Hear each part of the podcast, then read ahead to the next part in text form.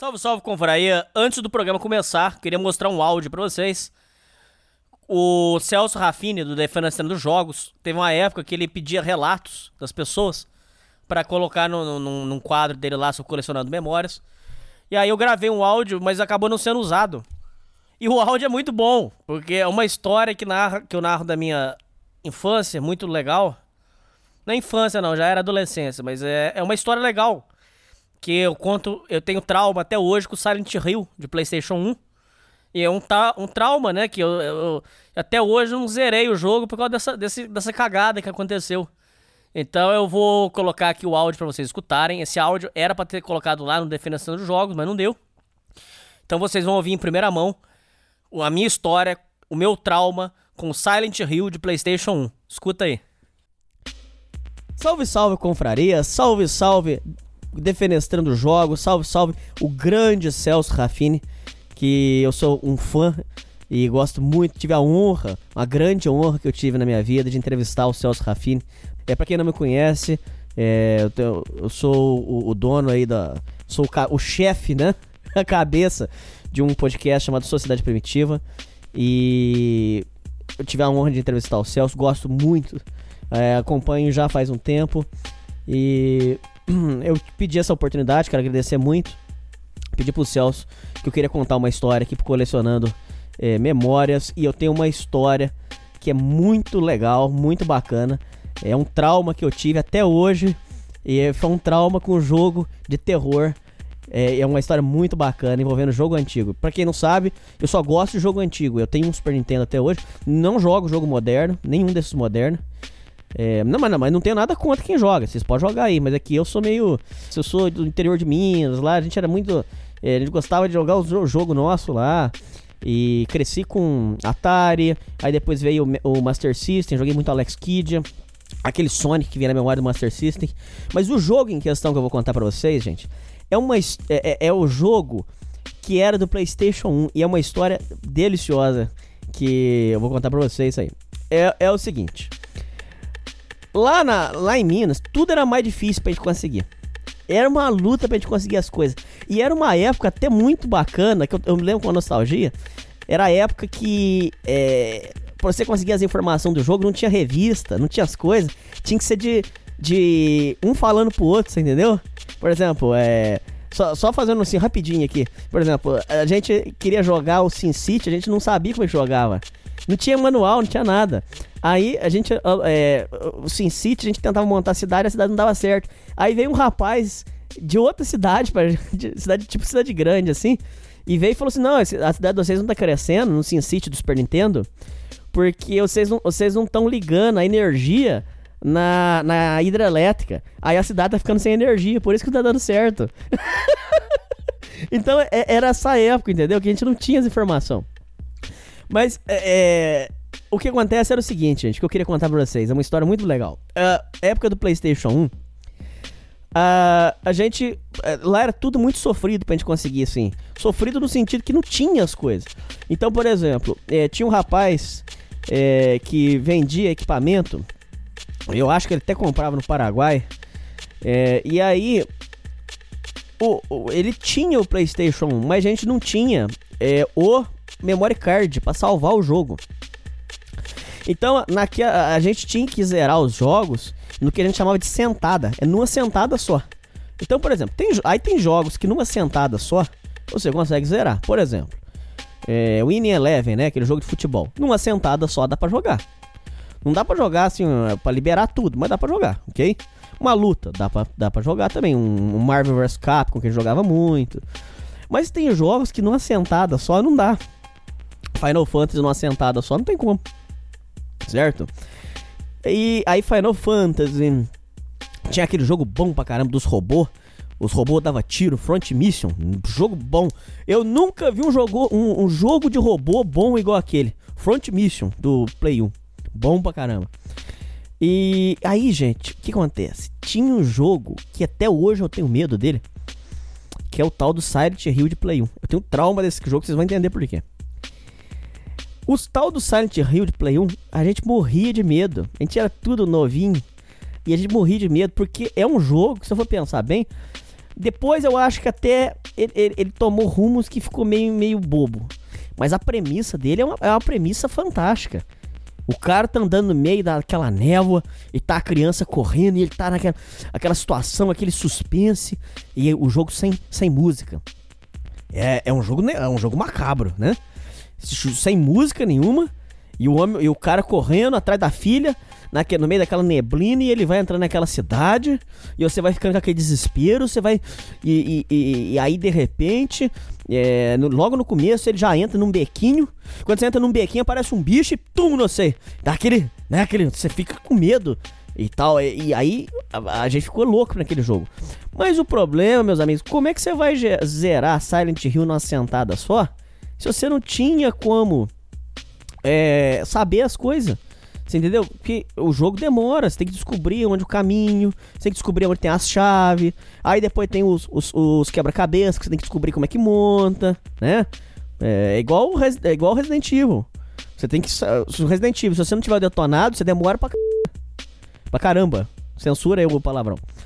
É, aí, o que acontece? Você, a gente queria zerar o Silent Hill, mas não tinha como, porque a gente não tinha memory card, lá não tinha como conseguir. Só, só se fosse pra uma cidade grande. Aí o que, que a gente fazia? Uh, a gente foi tentar achar um detonado. Aí tem um rapaz que conseguiu pedir pra um, um, um outro um menino que era até de um bairro lá que chamava Lavrinha.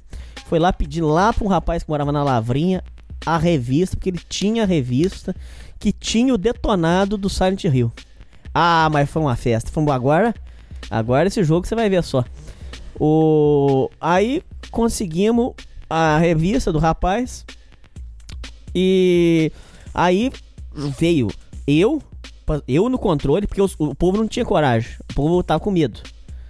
Então, porque o jogo dá, dá susto, dá vários cagaços o jogo. E aí, então eu no controle. Tinha um rapaz com a revista. E tinha um outro fazendo os comentários. Sempre, pode ver, sempre que vai estar na jogantina, tem um que fica fica tipo comentarista do jogo, ó. Toma cuidado aí, ó, o sangue lá. É tipo o suporte, é o comentarista. Então ficamos nós três, e nós três ia zerar o Silent Hill. Aí começamos de tarde e fomos entrando e foi e, e mata bicho e, e, e, resolve as coisas. E o rapaz foi, foi lendo detonado pra gente. Foi lendo detonado e foi ajudando. E aquela luta, aquela briga. Aí foi, foi, foi anoitecendo, anoitecendo. E nós naquele detonado. E aí nós tava chegando perto do final. O rapaz falou assim: Ó, já estamos chegando perto do final, gente. E, e aí o Silent Hill com aquela, aquele tormento de. Porque o Silent Hill você, você entra primeiro, o cenário tá tudo de boa. Aí depois baixa o capeta, aí o cenário aparece bicho e você tem que matar e não sei o que. Quem já jogou sabe. Aí, gente, o que aconteceu? Tem uma parte, até hoje eu lembro disso certinho. O que, que aconteceu? Tem uma parte que você entra numa sala, tem um armário. E tem um item que tá no chão, na frente do armário. Mas eu tô explicando mais ou menos o que eu lembro, assim. Eu, lembro das. O que eu lembro mais ou menos era isso. Tinha um armário, aí tinha um, um item que tava embaixo, assim, da frente do armário. Aí o meu amigo pegou, gente, falou assim, o que tava com a revista. Pegou e falou assim: Ó, aqui tá falando, pegue o item. Aí eu fui com o controle, peguei meu. Eu peguei, eu fui, fui lá e peguei o item. Rapaz, na hora que eu cliquei pra pegar o item, saiu um bicho. Saiu um capeta do armário, não sei o que que era, um tentáculo, um negócio. E pá, pegou meu personagem e puf, e matou. Aí nós tomamos um susto muito grande, porque, pô, você não tá esperando, do nada saiu um negócio do armário e tum! E matou. Aí, ah! A gente começou, a gente gritou, e naquilo eu puxei o controle e tum! O PlayStation deu aquela chocada, porque o, o CD você não pode tremer. Na hora que tremeu, tum! Aí deu, deu pau. Não, é, não estragou nada, não estragou, mas deu pau no jogo.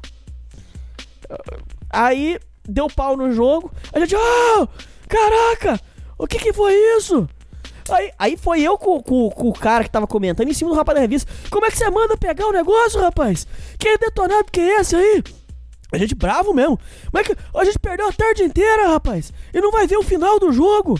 Olha o que, que você fez com a gente. Aí o rapaz, mas tá aqui na revista, Hernani. Tá aqui na revista, tá falando pra nós. Aqui, ó, pegue o item. Só que tava assim, gente, sem brincadeira, sem brincadeira, tava assim. Pegue o item, vírgula. Mas antes, você, é, use o item da corrente, pra, uh, um cadeado, pra trancar o armário. Porque senão vai sair um bicho e vai matar você. Até hoje eu não sei o final do jogo. Até hoje eu nunca mais peguei para jogar o jogo. Tomei raiva, tomamos birra do jogo, não zeramos. Até hoje eu não sei como é que termina o jogo. Nós jogamos ele, até hoje eu não sei como é que é o final. Nunca mais zerei. Tomei trauma do jogo e foi essa história. E essa aí é uma das, uma das é, infinitas histórias que a gente tinha, que era bom pra caramba. Era a época que o videogame unia as pessoas, não separava aquele negócio de, de jogar na internet. Isso aí é pra mim tá, tá por fora. Gostoso é jogar com, pessoa, com as pessoas que a gente gosta. Minha opinião. Jogar com as pessoas que a gente gosta. E depois toma um lanche junto e dá risada. E é, é essa coisa para mim que é maravilhosa no videogame. Que é muito legal e que tá morrendo. Mas que é, eu tenho boas memórias disso aí. É isso aí, muito obrigado, Celso, pelo espaço. Espero que você tenha gostado da história. Espero que o pessoal tenha gostado. Muito obrigado e valeu, gente. A humanidade encontra-se devastada. Após anos de afeminação do homem, feminismo e vitimismo, os últimos Neandertais resistem em suas cavernas. Muito bem, Onde é que está? Onde está o quê, Fred? Meu chapéu do clube. Tem uma reunião esta noite na Leal Irmandade dos Búfalos. Está começando Sociedade Primitiva com Hernani Carreira.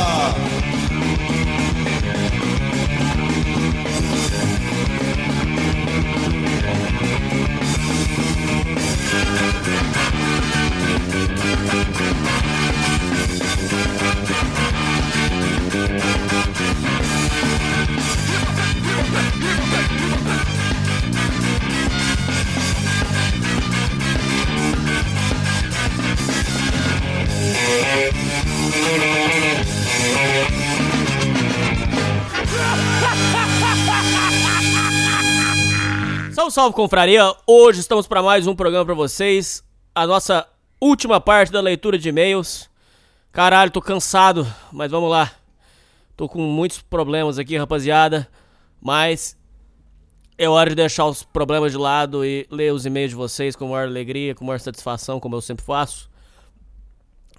E fiquei devendo a leitura de e-mails para vocês. Então tô pagando agora. Fiquei devendo também a, o especial Macumba, tô pagando agora. É, lembrando que o Sociedade Primitiva, marquem isso, registrem isso na cabeça de vocês. O Sociedade Primitiva vai fazer o maior e melhor especial da história sobre Macumba e rituais. Eu gravei com o ateu, que é o Alexandre Tasca. Vou gravar com o Coroa Católico. Vou gravar com o André Nogueira. E gravei com um macumbeiro profissional. E os, é, foram um especial de quatro partes sobre macumba e rituais. Em nenhum lugar da internet vocês vão achar um guia mais completo do que esse que a gente está fazendo. É realmente o Sociedade Primitiva mais uma vez sai na frente e, e revoluciona e traz um conteúdo exclusivo que realmente é coisa fina. Pode acreditar em mim. Eu não blefo, vocês sabem disso. Bom, é, geralmente leitura de e-mail sozinho. Vocês gostam de ouvir aqui minhas bobajadas, mas hoje não tem muita bobajada para falar pra vocês não. Tem uma pessoa doente aqui em casa. E aí, então por causa disso, o programa tá. tá tô tendo mais dificuldade para gravar aqui. Essa pessoa precisa de, de, de, cuidados médicos. Eu, inclusive, tive que fazer uma viagem de emergência essa semana. E vou ter que fazer mais uma viagem de emergência no domingo. Então, é. Tô tendo esses problemas e eu peço paciência de vocês. Eu tinha prometido que ia fazer mais coisas, mas agora tô, tô, tô, tô com essa ocupação e eu espero a colaboração de vocês também.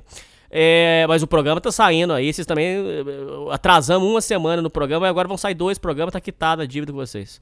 É, até o final de janeiro vai sair o grupo do Telegram. Eu vou criar um grupo do Telegram exclusivo para quem contribui com o programa. E para vocês, ouvintes que ajudaram lá na compra da mesa, eu vou criar esse grupo e vocês vão entrar em contato direto comigo, sem ser gay. Contato pelo Telegram.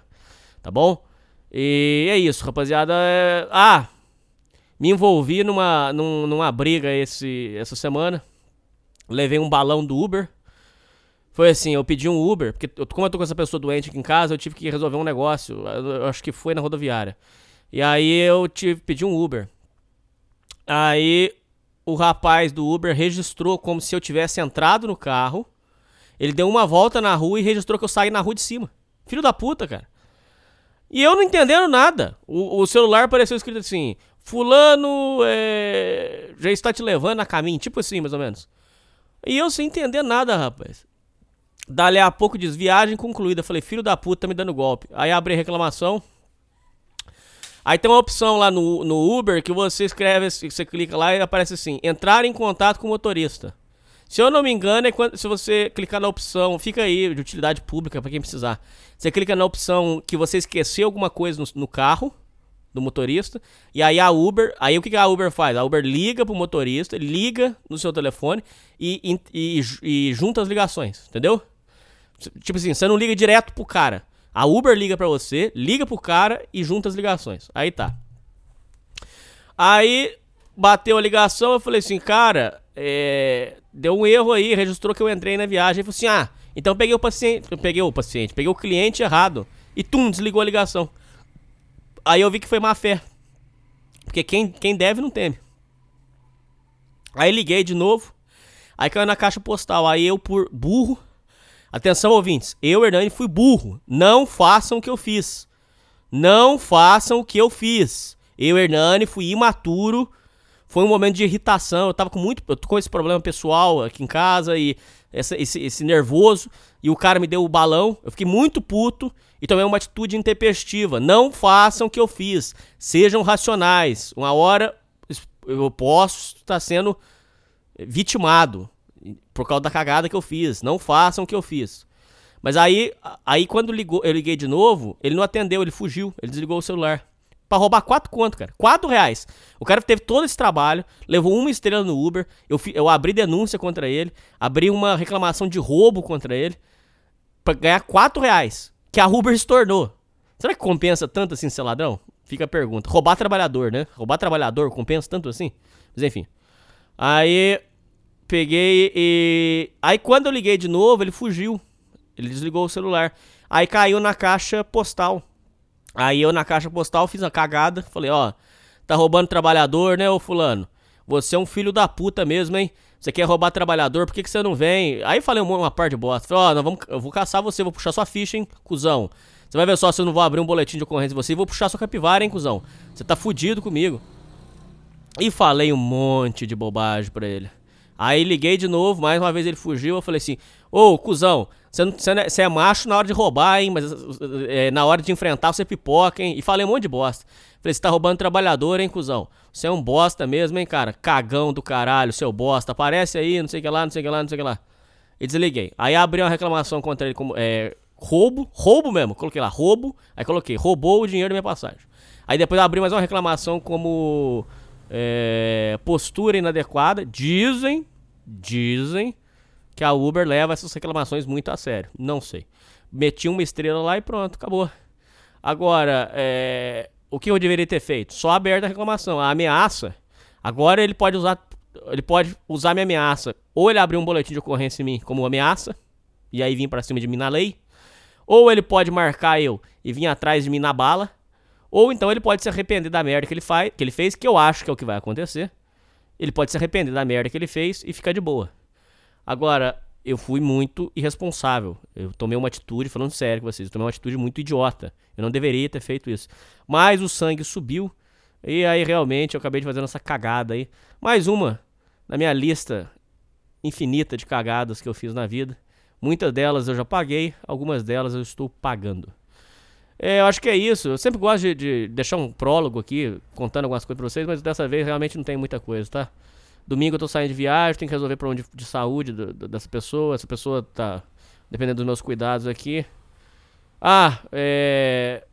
O meu processo diz que tá pra sair. Recebi uma proposta da empresa, 5,500. Eu mandei, eu mandei a empresa subir essa proposta, porque eu achei 5,500 muito pouco pelo transtorno que ela tá me fazendo. É, por favor, os ouvintes, você não vai fazer falta. Eu vou deixar o meu Pix e o meu PicPay na descrição. Por favor, se não vai fazer falta para você, qualquer valor, faça uma contribuição que eu estou realmente precisando. Estou nessa situação aí, nessa situação de pandemia, de tudo aí, e eu tô sem renda nenhuma agora, tô esperando meu processo sair. É, é isso, rapaziada. Ah, quando o meu dinheiro sair, Ah, pera aí, tem uma coisa boa pra falar pra vocês. As camisas, bonés, regatas e isqueiros estão a caminho aqui de casa. É, acabei de receber a mensagem que daqui oito dias tá chegando a transportadora. A caixa tem 16 quilos. Ou, vocês encheram o Pacovar falando que vocês iam comprar esses negócios. Por favor, eu espero que vocês me ajudem lá a, a- a vender esses produtos. Eu não vou passar vergonha, não, por favor, hein. É, que mais que eu tenho pra dizer pra vocês? Ah, aconteceu uma situação muito desagradável. Tá vendo? Eu começo a falar com vocês e começa a aparecer assunto. Aconteceu uma situação muito desagradável no, na Boca do Crime. Pra quem não sabe, você ouvinte que não sabe, eu tenho um programa chamado Na Boca do Crime, só sobre crimes. E nós estamos gravando Na Boca do Crime ao vivo, que inclusive eu não vou mais gravar ao vivo. Na Boca do Crime ao vivo acabou, agora é só gravado. Porque gravamos agora essa semana, tivemos um problema muito chato. Fique aí pra vocês refletirem. O a gente tava gravando de boa, foi só tocar no assunto. Quem tava lá viu. Não é teoria da conspiração. Atenção, ouvintes, não é teoria da conspiração. Aconteceu ao vivo. Foi só a gente tocar no assunto eleições americanas, a gente falando o negócio lá que vocês sabem o que é da eleição americana, o negócio lá que meteram a mão. Pum! A live caiu ar, no ar na hora. Aí ela só voltou depois que a gente parou. Aí ela voltou. Tum. Isso é muito esquisito. Os conspiracionistas vão dizer que isso é o algoritmo, e eu também penso assim. Mas muitas pessoas vão dizer assim: não, isso foi apenas uma coincidência. Pô, mas em 4 horas de live, a live só cai no exato momento em que a gente toca nesse assunto? Muito estranho. Bom, fica aí. Realmente, eu achei muito esquisito, muito bizarro isso daí. Eu tinha mais alguma coisa pra falar pra vocês, mas agora não tô lembrado, rapaz. Ah, é isso. Agora vai vir um especial Macumba, tá? Tá encaminhado já. Rapaz, o Alexandre Tasca no final do episódio falou cada barbaridade. Se você vai escutar o programa sobre Macumba e rituais com o Alexandre Tasca, que eu gravei, escute a parte final, onde ele fala barbaridade, mas não escuta comendo nada, cara. Porque eu aqui, depois da gravação, tá de testemunha aqui, eu, eu gorfei. Realmente, cara. Foi horroroso, cara. Foi, foi um programa pesado pra caralho. No final lá acontece coisas que até Deus duvida. Eu acho que é isso. Toca a música.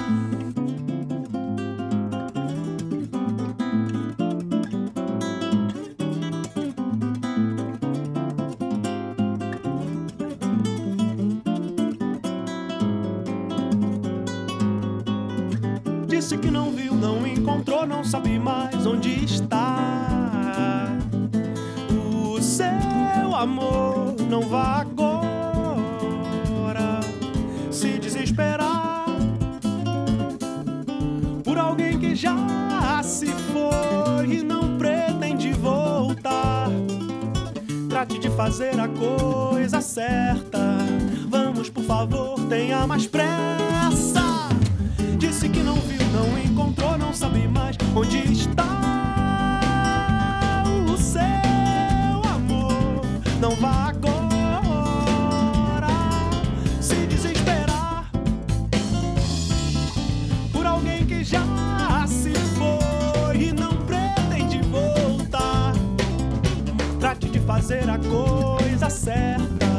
Vamos, por favor, tenha mais pressa de chegar a algum lugar lembrança daquele que te fez chorar.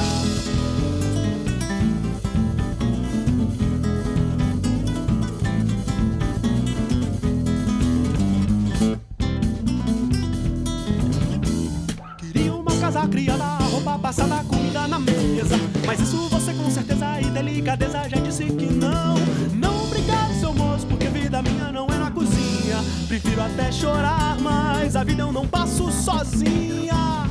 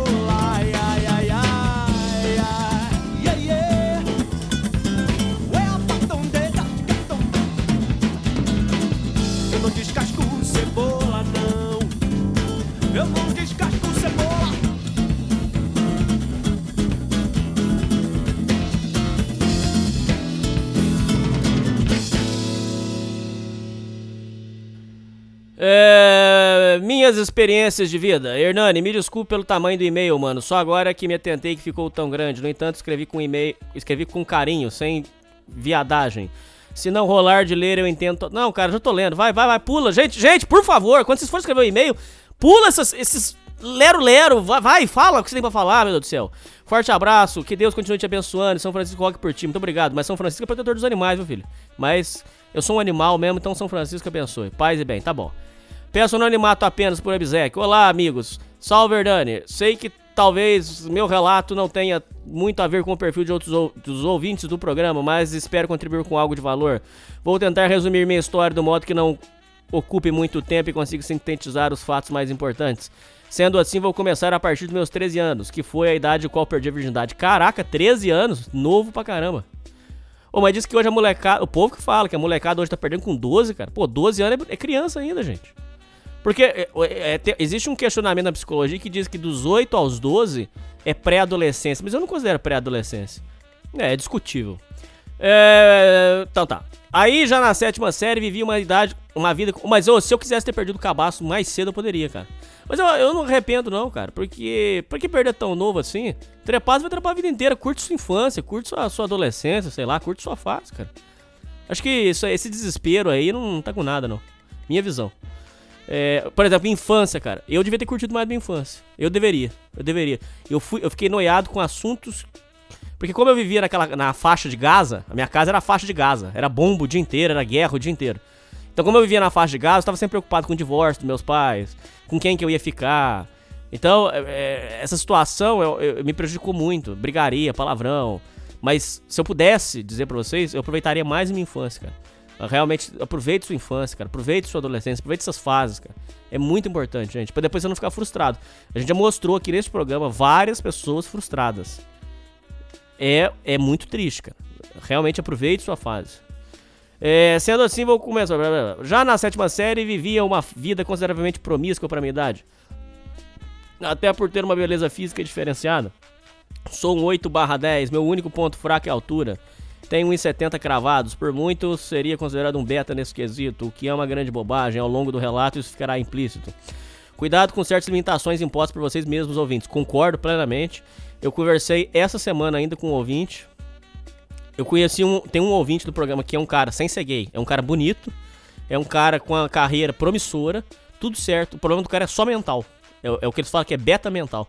Ele acha que ele não é merecedor das coisas e tudo. Isso é muito sério, ouvintes. Isso aí é uma coisa que vocês têm que trabalhar com todo empenho, porque é muito sério. Quando você não se sente merecedor das coisas, quando você não se sente merecedor do melhor, aí a tragédia é, é certeira, cara. Porque aí, aí é onde o cara se sujeita a migalha de buceta, a migalha de carinho, é, migalha de amigo. É o amigo que é babaca com ele, mas que tá. que faz companhia pra ele, então ele aceita. Isso aí é muito triste, tá? Cuidem disso aí. Não se deixem despedaçar por apenas uma característica física, isso é fraude, concordo. Seguindo, sempre ouvi das garotas que se eu fosse mais alto seria um homem mais belo que ela teria visto, né? Que seria uma foto do corpo do meu rosto, Hernani. Sai fora, cara. Parece piada, mas ouvi várias coisas parecidas. Então, assim desde muito novo, me acostumei a atrair donzelas. Isso posto, já na oitava série, consegui a proeza de ficar com seis das nove garotas da minha classe. Cara, tinha nove garotas na sua classe, cara? Tá brincando. Ou você ou estudava numa escola particular de muito ricos, aonde tinha pouco aluno por sala, ou então era um colégio militar que só tinha quase só tinha homem, cara. Tá de brincadeira. É... Cadê? Isso posto, era realmente algo muito discrepante em relação aos meus outros parceiros da escola. Construí respeito naquele ambiente. Eu era o famoso bad boy, que todos os outros garotos respeitavam, que as garotas veneram. Realmente, olhando hoje, parecia uma antiga. Uma história antiga da Malhação. Só se for do antigo, né? do, do cabeção. Porque agora malhação, agora, as últimas que eu vi, na minha casa não tem televisão, mas quando eu vou na padaria, às vezes tá passando lá, a gente vê. é, agora, a- agora as histórias de malhação é adolescente trans, é o adolescente binário, não binário, travesti, sei lá. É, mas eu admito. Agora vocês vão me chamar de Blue Pill. Mas eu admito que quando mais novo eu gostava da- do, do Malhação que tinha o Cabeção, que tinha o Ogromóvel. A, a lanchonete era o. era- acho que era Megabit, se eu não me engano. Gigabyte. Após a oitava série, mudei de colégio e nessa mesma época obtive um feito engraçado para a época. Fui colírio da revista Capricho. Caralho! Que moral, hein? Ou uma vez, não tem aquele fórum que eu falei pra vocês aqui, o fórum UOL VT? Olha pra você ver como é que a Capricho é preconceituosa. Não tô fazendo uma crítica contra eles, mas eles são preconceituosos. Sabe por quê, ouvintes? Deixa eu contar uma historinha rapidinho pra vocês. Não tem aquele fórum chamado UOL VT? O UOL VT, que eu participei, que o pessoal participava, que era um fórum da internet. A gente já fez aqui explicando sobre ele. O programa especial falando sobre ele. O UOL VT tinha um participante ativo que era um rapaz que era autista e nerdão. Você olhava pra cara do cara, era todo nerdão. Aí a, a Capricho abriu uma votação pública para que as pessoas votassem quem elas queriam que fosse colhido do Capricho. E o fórum o VT promoveu para ser colhido do Capricho, em primeiro lugar, esse cara autista e nerdão. Vocês acreditam que a, a Colírio, a, a Capricho, baniu o cara, tirou ele da eleição e, e baniu os votos que ele ganhou? Pô, isso não é preconceito? Pô, você abre uma votação. Não, é, escuta só. Você abre uma votação. Você fala assim, ó, que- quem vai ser o colhido do capricho? O povo vai e vota. Eu quero que seja o nerdão. Ué, deixa o nerdão ser, ué. Por que, que não pode? Isso é preconceito, ué. Eu, eu achei preconceito. É. O que mais? Peraí, parou aqui. Tá. Sim, acredite, parece cômico hoje, mas na época foi algo que mudou totalmente minha vida. Ô, esses, esses colírios da Capricho devia comer muita mulher, cara. Realmente, eu acredito. agora eu tô começando a acreditar mesmo que você comeu muita mulher. Por morar em uma cidade pequena, rapidamente fiquei mais. Oi, comia aquelas, aquelas Zemo na época. Na época que tava estourando o negócio da Zemo. Rapaz do céu. Por morar em uma cidade pequena, rapidamente fiquei mais popular. Ainda mais, ainda por essas e outras no colégio em outros ambientes. Comecei a perceber que os outros caras passavam a me olhar torto. E no, no que tange as garotas, tudo às mil maravilhas. Eu, no primeiro ano do colégio, ficava com garotas que já eram da faculdade. Ô, esse negócio de inveja entre homem é foda, né, cara? Eu lembro que na cidade que eu morava tinha a escola dos boy e tinha a escola do, do- pública. Os caras da escola pública tinham ódio dos caras, dos boy. Aí você perguntava pros caras assim, mas por que, que você odeia os, Por que, que você odeia o boy? É, o cara branquinho, do olho claro, cuzão. Falava, não, mas o que, que ele fez pra você? Não, não fez nada, mas é cuzão. É playboy cuzão, quer dizer. ele, ele tinha ódio do cara só por dele ser branquinho e olho claro. E, e, e boy. É. Isso, esse- isso seria um racismo inverso, ouvintes? Não sei. É. Cadê aqui? E no que tange as garotas, tudo às mil maravilhas. Eu no primeiro ano do colégio ficava com garotas que já eram da faculdade. Namorei algumas três ou quatro gurias entre 13 e 16 anos. E fiquei com incontáveis. Levei um estilo de vida onde ficava com pelo menos duas a três garotas. Mas você é tão bonito assim, eu vou olhar sua foto, cara. Ok, você mandou a foto sua, eu vou olhar, mas, mas depois eu vou olhar. De- Deixa eu ler primeiro. Já que você tá falando, não, você tá falando que você, você, você tem a pica de mel, eu vou ter que olhar sua foto. É, levei um estilo de vida onde eu ficava com pelo menos duas a três garotas diferentes por semana já nessa cidade. Dava um jeito, matava aula, saía escondida, enfim. Dava algum jeito. É, as mulheres pareciam uma droga pra mim. Se eu não, ti- se eu não ti- as tivesse, ficava arrasado. Eu sei o que, que é isso. Bom, os anos foram passando e eu me tornava cada vez superficial, superficial e egocêntrico. Não tinha amizades, e as que tinha baseavam-se no interesse para com meu sucesso em minhas garotas. Um desses amigos meus, inclusive, fez um fake meu me difamando na época. Lembro que aquilo me marcou muito. Outros me traíram de várias formas possíveis, por algum motivo tentavam me passar para trás. Seja apenas, seja tentando ficar com garotas que eu tinha algo, ou mesmo me colocando em furadas. É, chegando no, no terceiro ano do ensino médio, minha família decidiu me mudar de colégio. Fui estudar em um colégio de playboys da cidade onde eu morava. Foi o primeiro momento em minha cidade, foi o primeiro momento em minha vida onde me senti diminuído.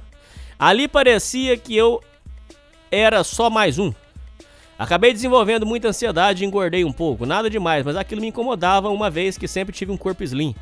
Foi o ano onde tomei meu primeiro toco, lembro como se fosse hoje, uma garota me rejeitou. Aquilo não entrava na minha cabeça. A voz dela me dizendo que no momento não estava afim teve um efeito cabuloso em meu psicológico. É por isso que é bom você começar já levando ferro, cara, sem ser gay. Já começa levando toco, levando fora, que aí você já fica calejado pra vida, cara. Isso é importante. É, por ser extremamente melindroso, aquilo acabou comigo. Foi um ano onde tive lições de humildade. Descobri que sou apenas mais um ser humano seguindo meu caminho. Eu ia sempre mal nas provas. Apesar de ser bonitinho, pude conceber que isso, no final das contas, não significava praticamente nada. Verdade. Eu não tinha é, conteúdo, apenas ego. Explicarei agora situações paralelas para que eu possa continuar a história. Sou filho de mãe solteira, porém minha família, como um todo, é bem estruturada. Sempre tive boas relações financeiras e boas oportunidades na vida. Continuando, após me formar, descobri que eu era um merda intelectualmente. Não passei em nenhum vestibular. E para dizer a verdade, eu mal sabia o que queria da vida por ter me destinado toda a minha libido vital para estar com diversas gurias. Dali no auge dos 17, 18 anos, decidi tirar um ano sabático. Por incrível que pareça, minha família concordou. Disseram para eu ao menos fazer um curso de inglês e ir pensando no que queria da vida. Nesse período, minha rotina na semana basicamente era andar de skate, tocar violão, cantar todo dia, estudar um pouco de inglês, WhatsApp com contatinhos. Isso foi um tiro no pé. O ano sabático realmente foi literal. Além das rotina, da rotina nos finais de semana, eu ia para as festas da região e tinha o costume de beber muito.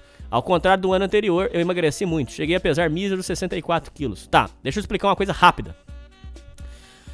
Você caiu na farsa que muitos ouvintes caem, que é o seguinte: quando você tira o ensino médio, ouvintes, essa história de eu vou tirar um ano pra descansar, eu já conheço um monte de gente que caiu nessa farsa. Gente, tem um parente meu que caiu nessa historinha de eu vou tirar um ano pra descansar. Ele ficou mais ou menos aí entre 4 a 5 anos parado. Eu conheço um rapaz em Minas, ouvintes, que ficou 6 anos parado com essa história de tirar um ano. É. que mais? Tem mais. É que agora. eu- se eu lembro, se eu puxar na memória aqui, eu lembro. Eu lembro de outro que tirou um ano pra descansar, engravidou uma moça, se fudeu. Se fudeu não porque ele engravidou, se fudeu porque a mulher não, não valia nada. E, e porque ele tinha um, um filho com uma mulher que não valia nada. Essa história de tirar um ano de descanso, ouvintes, tinha que ser assim. Vou dar uma sugestão pra vocês. Como é que tinha que ser? Você vai tirar um ano de descanso da escola. Aí você vai mas você vai trabalhar durante esse período pra você ver qual faculdade você quer fazer. Aí eu entendo. Agora, essa historinha de eu vou tirar um ano pra descansar, ouvintes, é um perigo, é uma armadilha. É isso que vocês não. Não sei se vocês estão entendendo.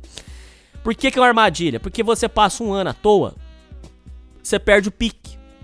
Quando você tava naquele pique de, de ensino médio, aula manhã, aula tarde, é, atividade, você tá no pique.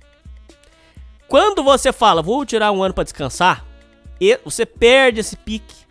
Isso aí você não ganha como experiência profissional. Você não ganha um estudo que você poderia ter feito um ano de estudo, por exemplo, para faculdade ou para concurso. Você joga fora um ano à toa e de bobeira. E, e isso vai agravar depressão, porque você fica parado, naturalmente gera um sentimento depressivo. É, como o rapaz falou aqui, vai agravar consumo de álcool, porque você tá à toa. Vai tomar uma cachaça. Maconha, cocaína, é, putaria. Isso aí vai atrasar a sua vida. Esse- essa historinha de você tirar o ensino médio e falar, vou tirar um ano pra descansar, é uma armadilha, ouvintes. Principalmente se você já é meio ruim da cabeça. Porque isso aí vai agravar a sua depressão e você vai se fuder. Então, presta atenção com essa historinha de tirar um ano de descanso. É muito complicado isso aí. Pensa duas vezes nessa história, tá? É, então, resol- me envolvi com algumas outras garotas aleatórias. Sempre transava sem camisinha, vale salientar. Louco. Ressaltando que nunca me envolvi com meninos abaixo de 7 10, nem nas piores situações mentais que eu estivesse. Nessa época, conheci uma estudante de medicina num desses rolês e acabou que começamos a namorar. O relacionamento durou três meses, tempo suficiente para eu ficar com a melhor amiga dela. No final, nesse ca... no final desse caso, ela, ela me dizia para as seguintes palavras: Olha, Fulano, foi um favor que você me fez. Eu realmente nunca vi futuro com o vagabundo. Ah, cara, aquilo me dilacerou. Do que valia ser um Shed naquele momento? Eu era um merda. Tá. Negócio de Shed, tem um rapaz que chama Pensador Selvagem, que ele, ele falou um negócio pra mim que ele mudou a minha forma de ver. Por exemplo, vocês, vocês ouvintes falam muito negócio de alfa, de Shed. Deixa eu explicar uma coisa pra vocês. Tem uma pegadinha aí. Deixa eu só cheirar um rapé aqui, ouvintes. Espera aí que eu vou te explicar qual que é a pegadinha. Pera aí. Pegadinha sem ser gay. Deixa eu explicar pra vocês. Você vira e fala assim: Fulano é alfa. Fulano é shed. Gente, isso é só com relação à aparência. A aparência vai te ajudar muito na vida? Vai, com certeza. A pessoa bonita tem vantagem contra a pessoa feia? Com certeza. Em tudo. Isso é verdade. Só que só isso não se garante. Por exemplo, se um cara for o que vocês chamam de shed, mas ele for também, ao mesmo tempo, um escravoceta, ele é um escravo de mulher, não adianta nada. Não adianta. A beleza dele não adianta nada. O ser shed não resolve nada. Porque por ele ser um escravo de mulher, ele vai continuar fudido financeiramente, fudido profissionalmente. A vida dele não vai pra frente, vai viver em, em função de mulher. Nossa, mas o fulano é muito bonito, meu Deus do céu, ele é um exemplo, ele é um modelo. Não adianta. Porque vai, ele continua no mesmo lugar, ele continua parado, não resolve. Porque a beleza dele não, não, não conserta as cagadas que ele tá fazendo, ok? Então, esse negócio de shed, de algo, vocês têm que começar a pensar de outra forma. A beleza ajuda muito, mas se, se, se, não, não- se a coisa não andar toda como, como um todo, não, não resolve também, tá? É. O que mais aqui? É, um vagabundo sustentado pela mãe que mal sabia conjugar, conjugar verbos. Confesso que os meses seguintes foram cinzas. Entrei num quadro de depressão severo. Aqui, ó. que- eu falei lá em cima. Eu não tinha lido o e-mail dele. Eu falei lá em cima sobre parar um ano. O que, que, que voltou aqui, ó? Entrei num quadro de depressão severo. Isso é pra vocês verem. Não é que eu sou arrogante, ouvinte. É porque eu sei do que eu tô falando. Quando eu não sei das coisas, eu assumo pra vocês. Eu falo, eu não sei desse assunto. Pronto. Agora, quando eu sei de um assunto com propriedade, eu falo. E eu, eu acerto. Como vocês estão vendo aqui. Eu falei lá em cima, acertei aqui embaixo. E eu não tinha lido o e-mail. Tô lendo aqui na sua frente, ouvinte. Não tinha amigos, morava em uma cidade extremamente pequena e percebi que ao decorrer dos anos estava ficando obsoleto. Afinal, estava ficando velho para certas atitudes. Sair com novinha já não me satisfazia. Exato. É o que eu falei lá de, de. Não resolve. Só sua beleza não vai resolver. Comecei a me perguntar e refletir sobre o que eu queria na porra da vida. Após conversar com os amigos, decidi entrar em um cursinho. Perdão, depois de conversar com os familiares. Logo no começo das aulas, a situação era pior do que eu imaginava. Na primeira aula de geometria analítica, constatei que de fato eu era um analfabeto funcional. Mal sabia reconhecer um plano cartesiano. Nunca tinha me dado conta que existia um mundo acadêmico e vasto que vai além de xoxotas. Porém, encarei tudo isso pelo lado bom. Comecei a criar gosto pelos estudos. Fiz um trato comigo, de que sempre que eu sentisse falta de transar com uma garota diferente, iria fazer algum exercício desafio da apostila. Exercício de, do IM, IME ou do ITA. Bom, por um tempo deu certo. Esqueci de mencionar que na época do cursinho mudei de cidade, estava morando sozinho. Então minha rotina era basicamente, então você é boy mesmo. Pronto, vamos, vamos botar, vamos falar, vamos falar a verdade. Então você tinha dinheiro, você tinha, você era boy, tudo bem. É, então minha rotina era basicamente ir para o cursinho, voltar para casa e estudar. Mas adivinhe, Tinder, novinhas do cursinho, gurias novas no condomínio. Bom, para resumir, nesse meio tempo decidi que queria ser médico, mas de novo as mulheres dominavam minha vida. Nesse tempo já tinha aprendido a lidar com as derrotas, sempre tive um aproveitamento acima da média, mas já colecionava alguns foras da, pra conta. E percebi que não tomava foras pela minha aparência, mas sim por ser um shed vagabundo. Falei lá em cima, acertei aqui embaixo. Ouvintes, não adianta você ser o que vocês chamam de shed, ou pessoa bonita, ou alfa, o que vocês quiserem. E só isso não vai resolver sua vida, em nada. Só você vai ter mais facilidade em algumas coisas, mas resolver sua vida não resolve. Ó, deixa eu só explicar uma coisa pra vocês. Por exemplo, vocês ouvintes consideram traficante de droga, que eu- vocês consideram traficante de droga um alfa, né? Porque vocês consideram que ele, ele gera as fortes emoções e tal. Um traficante de drogas, fudido, que vai pra cadeia, mas atrai muitas mulheres. Ele, ele- é o bonzão, mas ele vai pra cadeia. Não resolve nada. Não resolveu nada ele ser alfa, segundo vocês. Só isso não resolve. É isso que eu tô tentando mostrar. Eu já tinha 22 anos e ainda estava no cursinho, sem perspectiva de vida. Minha beleza física não me ajudava em realmente porra nenhuma. Nesse contexto, minha família. Ajuda, ajuda sim. Beleza física ajuda sim, ouvintes. Ajuda porque as pessoas te tratam melhor. É, é- é- essa é uma. O que vocês ouvintes chamam de black pill, mas é isso mesmo. A pessoa bonita ela é tratada melhor. Ela é recebida melhor. É, todo mundo considera uma pessoa bonita uma pessoa melhor. As pessoas consideram que uma pessoa bonita não é capaz de roubar, por exemplo. Não é capaz de estuprar tem esse, esse consenso. É, isso eu não tô nem entrando, veja bem, eu tô sendo super generoso, não tô nem, nem entrando na questão racial. Que aí, se eu for falar de raça, de, de cor de pele, nossa senhora, cara. Ou, mulher, as mulheres em geral, com perdão, é, eu sei que tem muitas mulheres que escutam o programa, tudo bem, né, não estamos aqui pra ofender vocês. Mas as mulheres, no geral, são absolutamente preconceituosas, cara. Eu explico, calma aí, calma, eu explico, deixa eu explicar. As mulheres são preconceituosas no sentido assim, se um cara feio chega nela, ela considera abuso. Mas se o cara bonito chegar e for até mais desrespeitoso, ela entende aquilo como um charme. Como um. Sabe? É, como uma. Uma. Uma forma extrovertida. É, é, cara, é dessa forma. Quem já teve contato sabe o que eu tô falando. Ah, Hernani, eu não acredito em você. Entre nesses grupos aí, cria um fake de mulher e entra nesses grupos de mulher do tipo é, Gina Indelicada, sei lá, Palita. Entra lá e lê. Teve uma mulher que escreveu que ela se sentiu ofendida porque um cara feio chegou nela. Ela se, ela se sentiu ofendida porque um, um, um, coitado que não era bonito chegou nela, perguntou se ela, se ela queria ficar com ele. Ela se sentiu ofendida. Olha, olha a mentalidade, gente. Olha a mentalidade. Você entendeu? Então, é, é, existe muito essa questão do preconceito. Então, você ser bonito, sim, ajuda na, na, te ajuda na vida. Então, não é dessa forma também que você descreveu. Você falou, minha beleza física não me ajudava em porra nenhuma. Ajuda, sim. Ajuda porque a gente sabe, a pessoa mais bonita, ela consegue mais emprego, é, ela consegue é, mais destaque, ela consegue... É, as pessoas querem mais serem amigas dela. Pode ser falsa, ok, mas querem ser amigos. A verdade, assim, cara, é, o mundo, é, o mundo é muito cão. O mundo é muito cruel. Se, vo, se, você for uma pessoa bonita, as pessoas querem ficar perto de você. É tipo isso, cara. É, é, começa a observar na sociedade, cara. Tipo assim, nós que, que, que somos. É, é, por exemplo, eu não, eu não me considero um cara bonito, mas eu não me considero um cara feio. Nós somos normais, ok? Eu, a maioria dos ouvintes, nós somos normais. Começa a olhar os caras que vocês chamam de alfas, de sheds. As pessoas querem, as pessoas querem ficar perto delas, cara. É bizarro. Ouvintes, vocês que tiveram experiência de vida, os ouvintes que já tiveram experiência, começa a observar as pessoas bonitas, atraem as pessoas. As pessoas querem ficar perto dela. Tipo assim, é como se você fosse você que não é shed, você que não é lindo, você, você não existe pra sociedade. Você entendeu? É bizarro, cara. É, nesse contexto, minha família começou a se oriçar. Esse questionar se de fato eu estava fazendo por onde. Se eu estava estudando e honrando a oportunidade que tinha. Se eu estava honrando a oportunidade que tinha sido me dada. Assim, eu estudava bastante, mas não o suficiente. Não houve final de semana que passei sozinho nesses anos, sem sacanagem. Amigos, nada. Não tinha amigos por perto, nem no cursinho. Eu basicamente me aproximava apenas de garotas e despertava o ódio dos outros caras.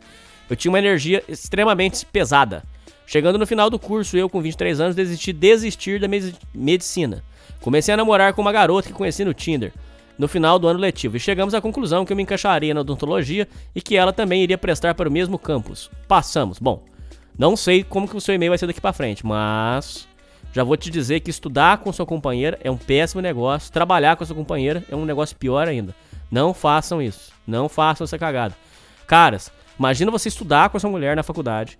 E aí depois se você vai para casa, ainda tem que aguentar ela em casa, cara. E depois vai no final de semana, você tem que aguentar ela no final de semana. Cara, isso satura. Nenhum ser humano aguenta isso. Isso não é saudável, não façam isso. O FRJ é um bom curso na mesma cidade. Fomos para o famigerado Rio de Janeiro do nada. Relacionamento recente, imaturo.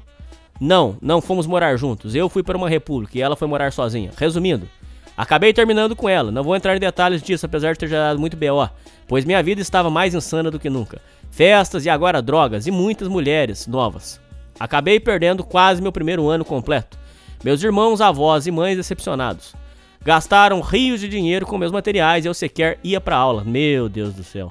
Em plena segunda estava lá fumando meu beckzinho com qualquer novinha que morasse ali perto da República. Meu Deus. Ou oh, isso aqui, você sabe por que isso aqui começou? É, tem um monte de gente que caiu na farsa que eles falavam. Eu, Hernani, vi as pessoas caindo nessa farsa, gente. As pessoas assistiam aqueles filminhos americanos, American Pie, esses filminhos bobo americano. Eles achavam que, a, que a, a, a, faculdade era daquele jeito, que as mulheres levantavam a camisa, mostram os peitos, que era zoeira. É zoeira. Vai, vai, entra, na, entra numa faculdade federal dessa aí e vai lá achando que é zoeira, que você vai fumar banza, que não sei o quê. Você vai levar, você vai ver. Lá tem muita trepação, né? No filme. Tem muita trepação, né? Você vai ver a trepação que vai ter. É o professor com a pica de 20 centímetros fudendo você, cara. Não entra na faculdade achando que é zoeirinha, que é American Pie pra você ver. Onde você vai parar? Eu conheço gente caiu nessa farsa aí. Eu sei disso aí que você tá falando. Por fim, minha família trancou o meu curso e me levou para minha cidade natal. Gente, a coisa mais triste do mundo não foi o seu caso. O seu caso também foi triste, mas o caso mais triste do mundo, que eu conheço pessoas, me parece que teve um que foi assim, me parece, mas eu não tenho certeza. Corta, censura essa parte aí. Mas a coisa mais triste que tem pra um pai e pra uma mãe é você mandar o menino pra faculdade e você vai e busca o menino pra levar ele pra uma clínica de reabilitação. E eu conheço história disso, gente. É a coisa mais triste que um filho pode dar pro pai e pra mãe. Não foi o seu caso do e-mail. Pra deixar claro aqui. Mas a coisa mais triste é um pai com a mãe que tem que ir, dentro, ir na República buscar o menino porque o menino viciou em, em pó, em lança, em pedra. Pedra é mais difícil, pode acontecer. Viciou e aí o menino vai sair de lá e ir pra uma clínica de reabilitação. Isso é a derrota. É a derrota pro pai, é a derrota pro filho. Que tristeza, gente. Esse negócio tinha que ser repensado, viu, ouvintes? Isso aí tinha que ser repensado. Como é que você pega o seu filho e manda ele pra uma república com um monte de maluco, drogado, e fala assim, filhinho, agora você vai ficar 5 anos aí estudando. O, o menino não tem preparação, ele não sabe cozinhar, não sabe fazer nada. Aí você manda ele pra lá, na- meio que na, na sorte, né? Você manda na sorte. Ah, vou mandar meu filhinho lá e, e, e ele se vira lá bem. Ah, meu filho, isso aí é cagada. Isso aí tinha que ser repensado, viu, ouvintes? Eu com 23, 24 anos era um fracassado, deixei todo o meu potencial ser jogado no lixo por coisas efêmeras e mundanas. Volto ao que eu falei, tá vendo como é que só ser Shed, ou só ser o que você chama de alfa, não resolve, ouvintes? Naquele contexto eu era praticamente um viciado, me tornei passivo-agressivo com a família e comigo mesmo, vivia triste e desolado. Até fiz alguns colegas na faculdade, mas sabe aquele, a, a mais, colegas de copo, sabe? Sim, esses são os famosos amigos da cervejinha, muito cuidado com eles, tá, ouvintes? Às vezes vocês acham que as pessoas são amigas, não é amigo não, é amigo de cervejinha que não é ruim, desde que tudo seja definido. Tem cara que serve pra você tomar uma cerveja, e tem cara que vai ficar com você no hospital. Os dois são, em teoria, amigos. Teoria. Mas você tem que saber bem. As coisas têm que ser claras na sua cabeça. Você não pode ficar pensando assim: olha, o, o amigo meu que toma uma cervejinha comigo é meu parceiro, vai ficar comigo. Ah, vai. Aqui que vai. Cai de cama. Pra você ver. Cai de cama que você vai descobrir. Aí você descobre certinho a fita. Após um tempinho de volta para a casa da minha mãe, acabei caindo em conteúdo de desenvolvimento pessoal. Decidi começar a frequentar a igreja. Ia sempre às missas de domingo e comecei a acompanhar a vida de alguns santos. Foi uma época de revolução no meu coração. Ali também comecei a malhar. Sempre tive um corpo legal, mas por indicações médicas comecei nos treinos. Parecia que, sei lá, havia uma luz no fim do túnel. Aos poucos entrei numa rotina, decidi voltar a estudar para medicina, sair das redes sociais, que apesar de eu não ter citado antes, fui muito viciado e me expunha muito. Bom, resumindo, treino, estudo, igreja e decidi viver a castidade. Vivi, fiz uma promessa que só me relacionaria com uma garota de novo no dia em que tivesse orgulho de ser quem eu sou. Cresci muito, chorei demais. Me senti sozinho por muitas vezes. Tudo que vivi parecia um sopro. Afinal, as pu- das putarias não sobrou nada. Sim! Atenção, ouvintes, ó. Tudo que vivi pareceu um sopro. Afinal, das putarias não sobrou nada. Isso não resolve nada na vida de vocês. Vocês estão tudo preocupados com essas bobeiras não resolve nada. Nada, nada. Não é tipo como se resolve um pouquinho. Não, não resolve nada. Nada. Sexo é a coisa mais superestimada do, do mundo. E vocês estão achando que isso aí vai resolver a vida de vocês. Que o dia que eu comer a fulana, aí minha vida vai deslanchar. Vai uma ova que vai, cara. Não vai resolver nada. Nada, nada. Não havia ali nenhuma guria para me ajudar a estudar, para me ajudar a treinar. É, lógico, aí, aí vaza todo mundo. Enquanto você é o pica, você é o bom, cara. Enquanto você é o pica, você decide, você é o rei, você manda. Vai, vai fica por baixo. Aí você, depois você me conta. Ninguém para me consolar, fui apenas um objeto em meio à futilidade mundana. Sim, para os ouvintes que tiverem interesse melhor em entender nisso, ouçam um programa muito importante que eu gravei chamado O Homem Marmito com o Sagitário, aonde a gente explica isso. Você- quando o homem ele tá comendo mulheres, ele acha que ele é o, nossa, ele é um espertão, ele é um malandrão. Cara, não tem nada de malandro nisso, cara. Não, não é pra você ficar mal com isso. Mas é só, tipo assim, não se iluda achando que assim, puta, eu sou fodão. eu sou- Não, cara. Não. Você só foi o escolhido da vez, cara. Pra, pra, pra ser um jogo dela, pra perder, o seu, perder seus anos, perder seu tempo, perder seu dinheiro. Só isso. É, mas isso aos poucos foi me deixando forte, fui aprendendo a me autoconhecer. Para não ficar tão longo, amigos, por finalmente passei no vestibular de medicina. Parabéns, parabéns, ouvinte, parabéns. Isso é muito bom. Para um estado extremamente longe de onde nasci, mas numa faculdade pública, parabéns. Atualmente ainda me encontro casto, estou há um ano e três meses sem transar. Por opção, é claro, com toda modéstia, oportunidades não faltam. Porém, só sairei com alguma garota quando realmente for aquilo que aquilo for me engrandecer, me tornar algo melhor. Afinal, uma relação é para isso. Estou num bom shape, fazendo um curso que sempre quis, fazendo novos colegas e com a felicidade que transborda meu coração. Sinto gratidão pela vida e pela, por ter a oportunidade de ser melhor a cada dia. Não quero que isso soe como um final de filme feliz. ainda tenho dificuldades na vida, mas elas se tornaram muito menores. Quando parei de focar meu pensamento apenas em sexo, mulheres e afins. Sair das redes sociais transformou minha vida também. Nem o WhatsApp uso mais, faço tudo por e-mail. Enfim, um pouco estranho, mas me salvou. Gostaria que, com meu relato, outras pessoas vissem que a vida do homem não pode depender no que tange nos instintos carnais. Concordo. A nossa missão de vida vai muito além disso, meus caros. Estou aqui por um propósito maior. E o meu é ser um bom médico para servir toda a população carente de forma humana. É o meu maior objetivo, dar, bo dar bons plantões de emergência em UPAs, antes que me venha especializar na área que almejo. E antes tarde do que nunca. Demorei muito para encontrar meu propósito, ainda vivo custeado pela minha família. Mas estou seguindo minha missão e intuição. Fique com Deus, grande abraço, jamais retroceda o seu caminho de campeão. Você é foda, Hernanizão. Parabéns pelo conteúdo e trabalho, amigão. Obrigado, meu irmão. OBS, em anexos, também minha aprovação de medicina, apesar de ter sido na quinta chamada. Tamo aí.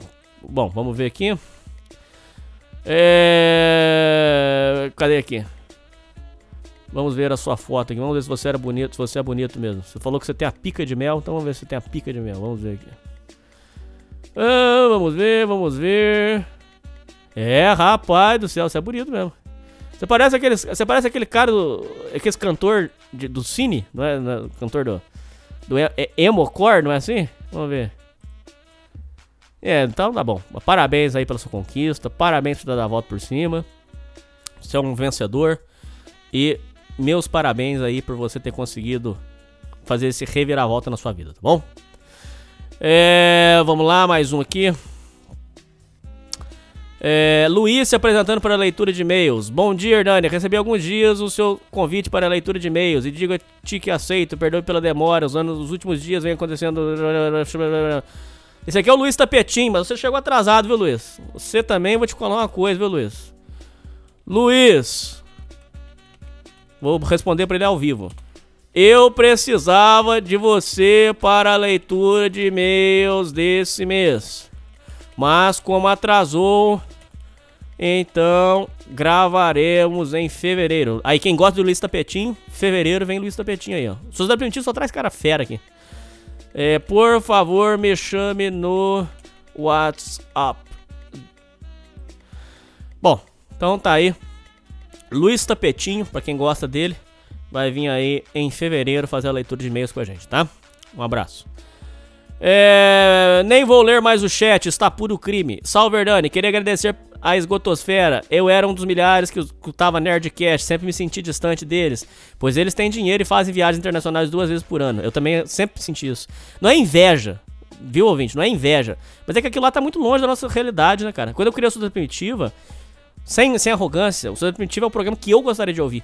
Eu queria ouvir história real, cara. O cara que vai duas vezes por. por... Aí ele fica falando assim, não, porque viajar é se fuder. Pô, viajar é se fuder. Você pegar um ônibus pra ir pra. pra Caçapava, né, cara? Agora você vai viajar internacional, você ainda vem com essa historinha. Ah, para com essa merda aí. uh. Porém, encontrei esgotosfera, graças ao Wilton. Como é bom estar nesse meio. Sinto que você e o macho tóxico e o Knut são gente como a gente, sem ser gay. Tratam de assuntos muito bons e engraçados, fazem um excelente conteúdo, mesmo com falta de verba. É legal estar nas lives, pois sinto que estou diante de amigos, já que todos temos probleminhas. Falando em live, que live foi aquela do Na Boca do Crime? Sinto que foi algo histórico, nunca tinha visto escalonar tanto, só foi debatidos assuntos leves e agradáveis. E como depois de vários anos jogando, eu não sabia de tantas coisas que dava pra fazer no Minecraft. Ouvintes, essa aqui é uma. Essa aqui foi. Quem inventou foi o Beijo de Viriato. O Beijo Viriato. Lá, o Beijo Viriato lá do Contraversão. Essa aí tá na sua conta. Quando a gente fala uma coisa que é criminosa, você fala que é no Minecraft, que aí tá tudo certo. Por exemplo, você fala assim: vou matar uma pessoa no Minecraft. Aí pronto, aí tá perdoado. Você entendeu como é que é? Esse é o código. Esse, vou usar esse, eu vou usar esse código daqui pra frente agora. Então, esse é o código que ele inventou. Eu gostei da ideia. Então, você vai matar uma pessoa no Minecraft. Você vai comprar droga no Minecraft. No Minecraft tem como você comprar droga, lá você compra. Você vai na biqueira do Minecraft e compra droga no Minecraft, entendeu? Off topic, porque você foi banido do fórum da Real? Nunca fui. Pode contar no ar a história? Conto, mas nunca fui. Vida longa ou sua primitiva? Não, real é o seguinte, gente. Vou, vou explicar aqui, porque senão vocês começam a criar a teoria da conspiração. A real é o seguinte. Eu comecei meu programa lá. Só que eles me davam muito problema. Tô, tô abrindo o jogo com vocês, era muito problema. Porque os entrevistados. Eles queriam que eu trouxesse só entrev- entrevistado deles. Eu queria, eles queriam que eu falasse só daqueles assuntos. E aí tava me incomodando, porque meu programa eu, eu, eu gosto de fazer coisa variada. Que nem agora eu tô gravando sobre, sobre macumba, ritual.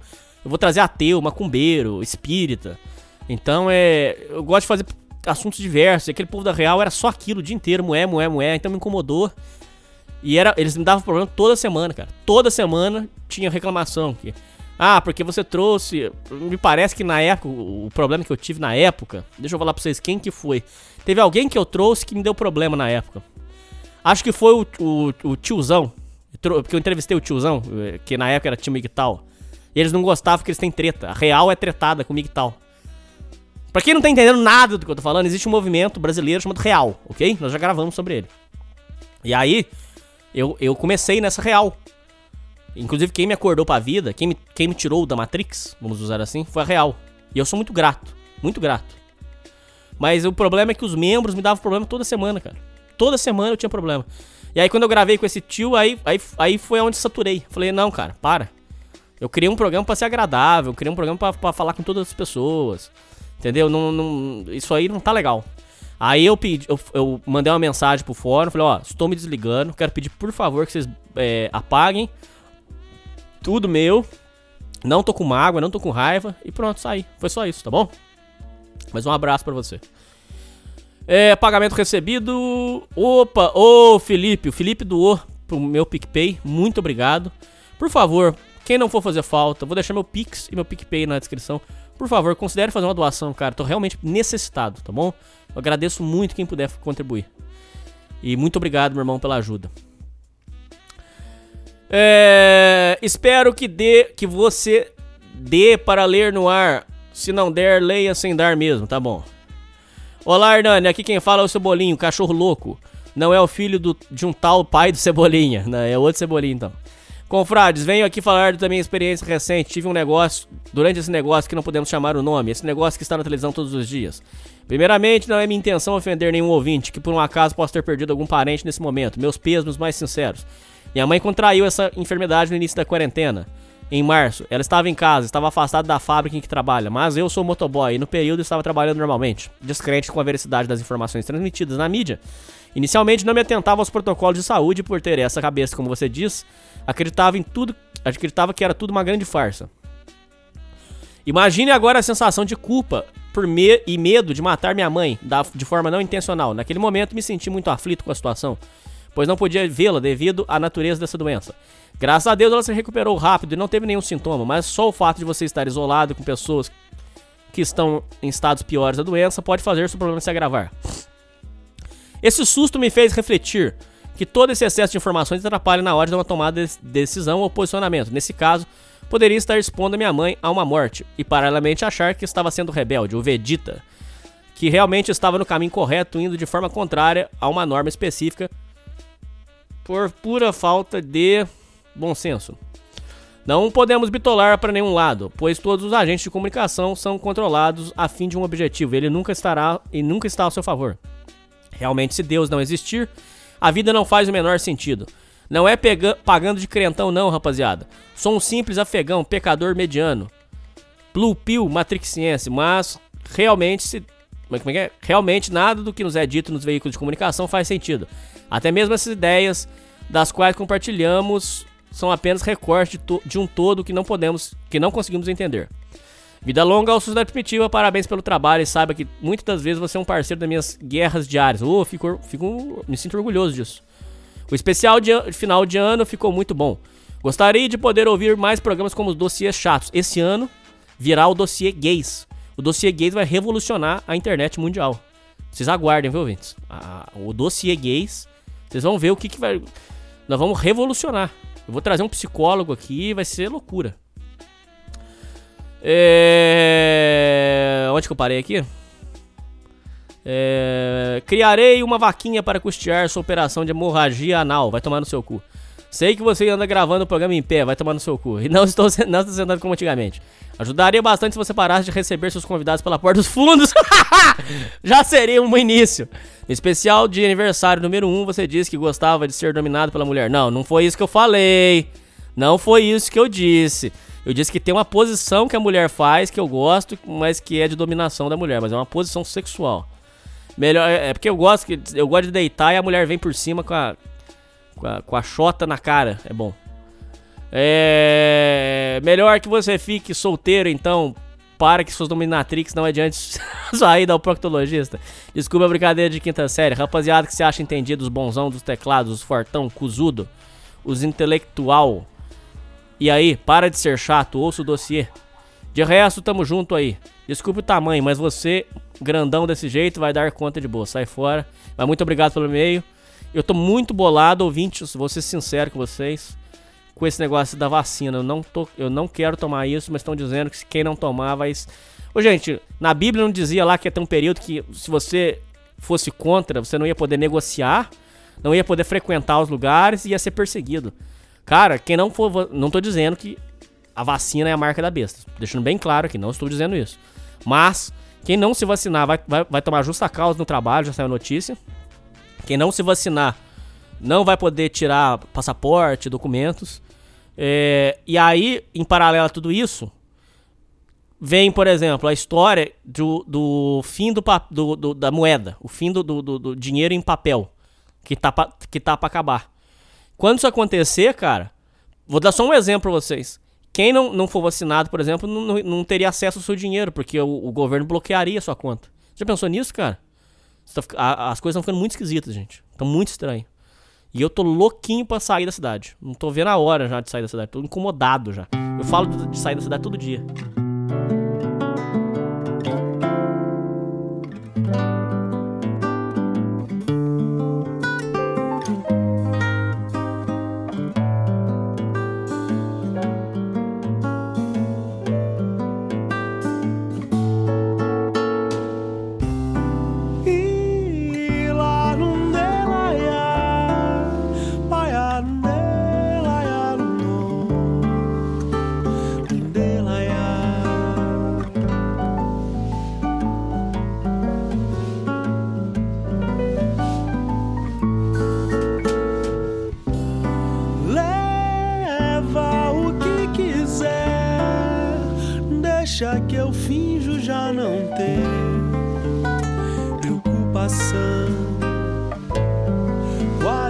Perceber. Você se descuidou e não cuidou de você. Disse pra responder, mas você quis uma segunda ocasião. e já sem saber você se descuidou fiquei sem você.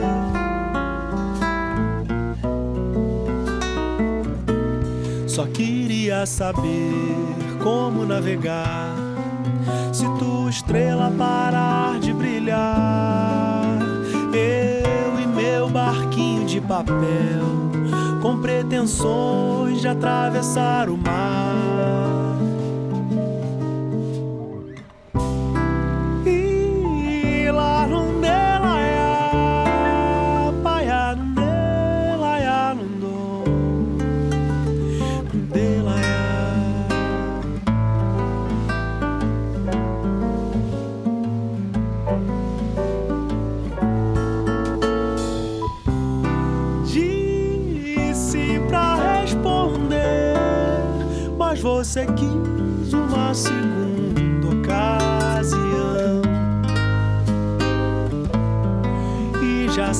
Saber, você se descuidou e não cuidou de você. Só queria saber como navegar se tua estrela parar de brilhar. Eu e meu barquinho de papel com pretensões de atravessar o mar.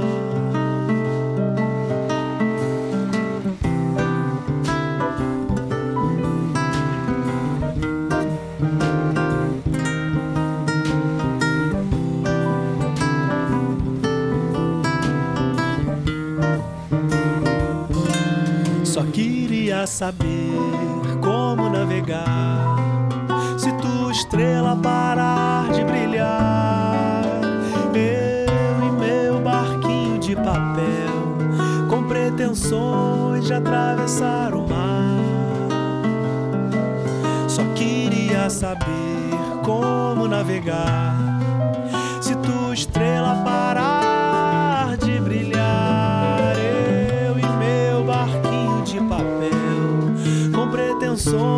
de atravessar o mar. Macumba e namoro. Salve bom da boca, vim através desse e-mail relatar uma experiência sobrenatural no meio da macumba, a qual tive contato para contextualizar na época eu namorava uma menina desde o ensino médio e já estávamos juntos fazia em torno de uns 5 anos. Tá, deixa eu falar rapidinho, voando aqui. O programa de macumba ficou muito bom. Vocês ouvintes vão pode me cobrar. Ouvinte, pode me cobrar. O programa sobre macumba e rituais tá inacreditável. Eu gravei com o ateu, o macumbeiro, o espírita e o cristão. Em todos eles eu perguntei sobre macumba amorosa. Porque eu tive um amigo meu que ele, ele, ele namorou por. Amigo não, um conhecido, namorou por um capeta de uma mulher horrorosa. Assim, horrorosa que eu falo, o comportamento. A atitude da mulher é horrível. Por aproximadamente 5 anos. Ele não. Ele, ele disse que não conseguia largar da mulher. Ele falou que um dia ele achou na carteira dele um saquinho com sementes é, na, na carteira. Bem escondido, por trás da costura. Ele falou que ele jogou essa porcaria fora. Ele falou que aí ele criou força e conseguiu terminar com ela. Ele falou que ele tava enfeitiçado por essa mulher. Não sei, aí fica cada um, diga aí o que acredita, o que não acredita, mas esse negócio de macumba amorosa, eu- falei com o coroa católico, o coroa católico falou que o negócio de macumba amorosa existe e que a gente tem que tomar muito cuidado, viu, ouvintes? Fica aí o aviso. É, já estávamos juntos fazia em torno de 5 anos. Como foi minha primeira experiência com mulher, ela me fazia de gato sapato.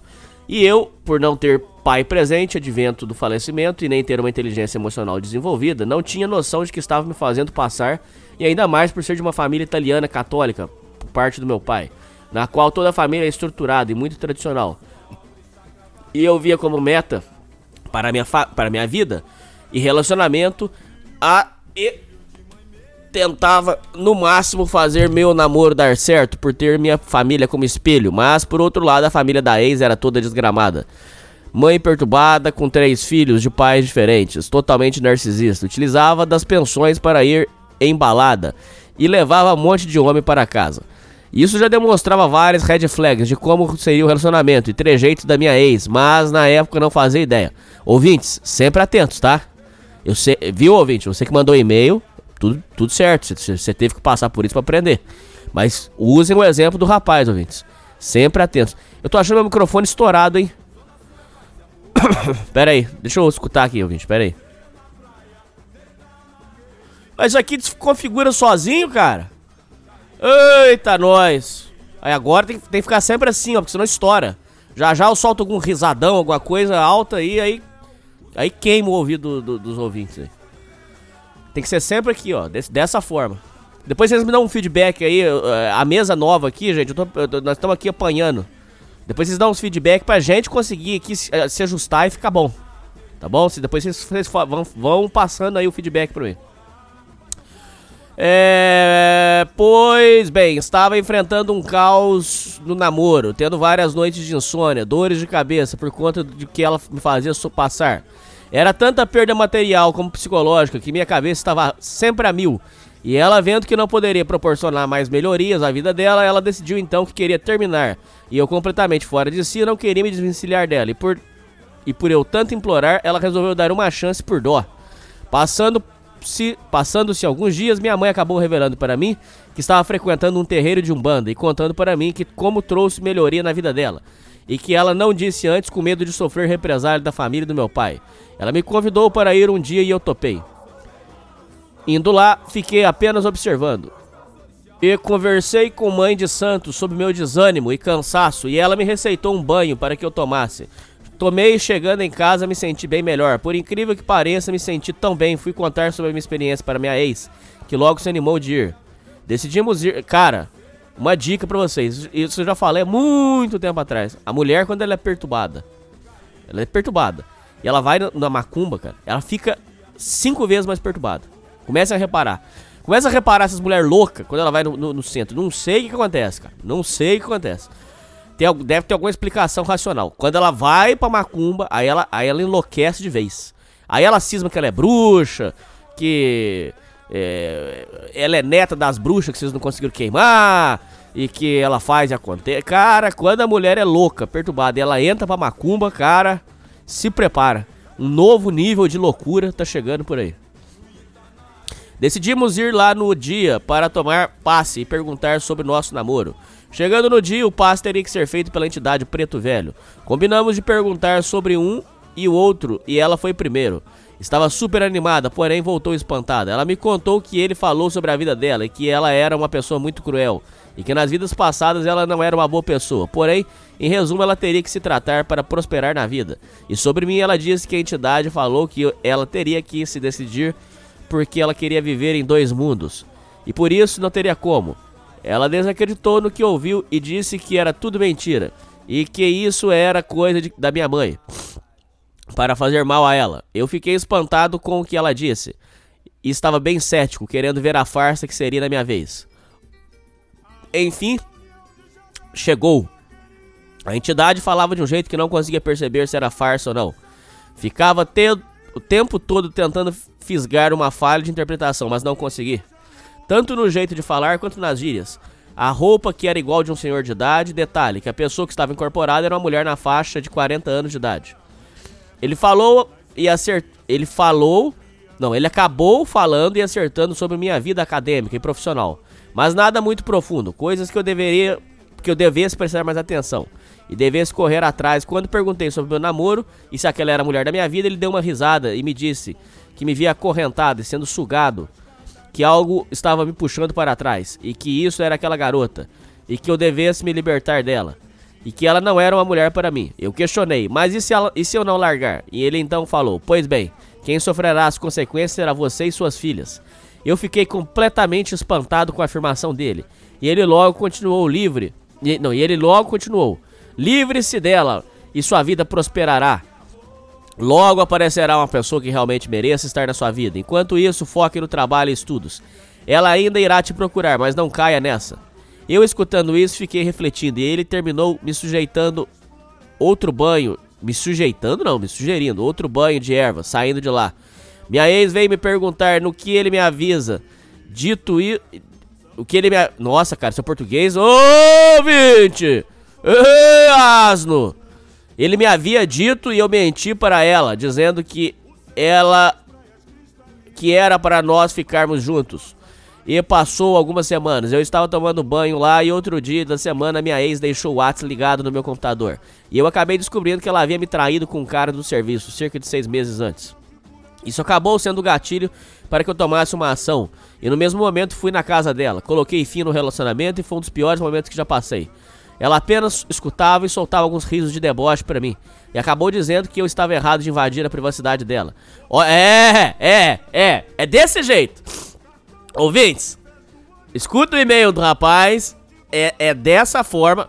É por isso que eu já falei, repito e sempre vou dizer pra vocês que vocês não vão vencer DR.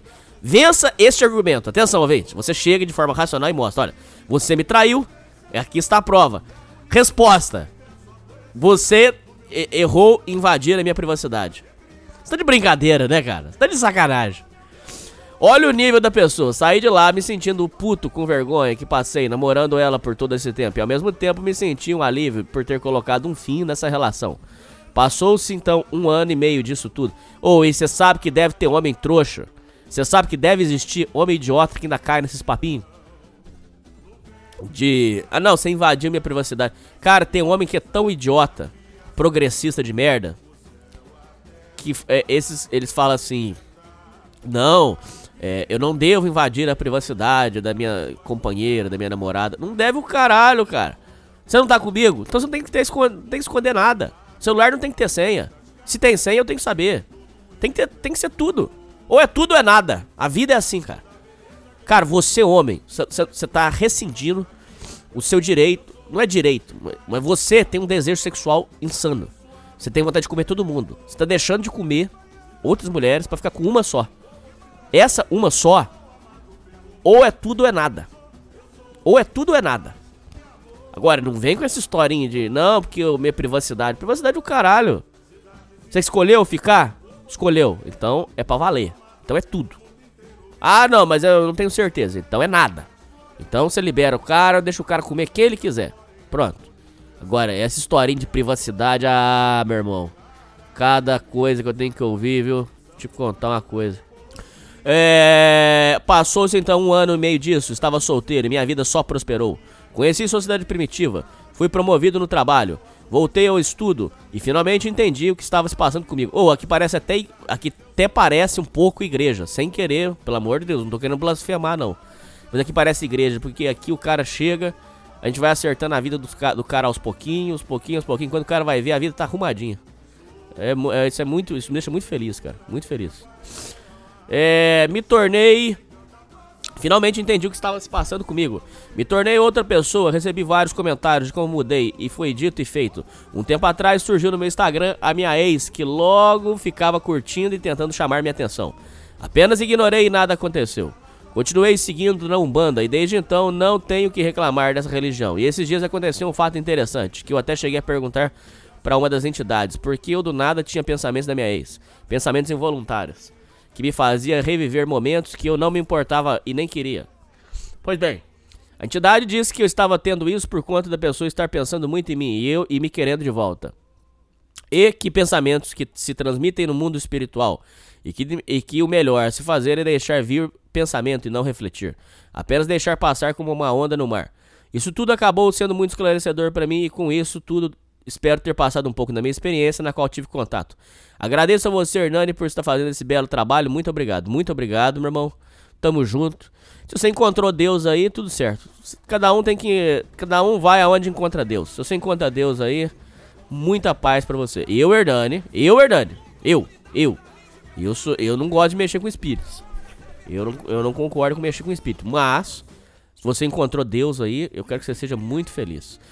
É, contato sobre a gravação do podcast. Olá, Hernani. O senhor me pediu para entrar em contato. Coroa, abraço, Coroa Católico. Tá, Coroa Católico já gravou com a gente. Programa sobre macumba e rituais, a visão de um cristão. Coroa Católico aí. Aguardem que vai vir. Um abraço. É. Pai abusivo. Olá, Ardani, tenho 16 anos. Primeiramente, quero agradecer a você por esse podcast que me ajudou em diversas ocasiões, direto ao ponto. Quando eu tinha 7 anos, meus pais decidiram sair de uma cidadezinha para morar na cidade grande. Desde então, ele vem me batendo.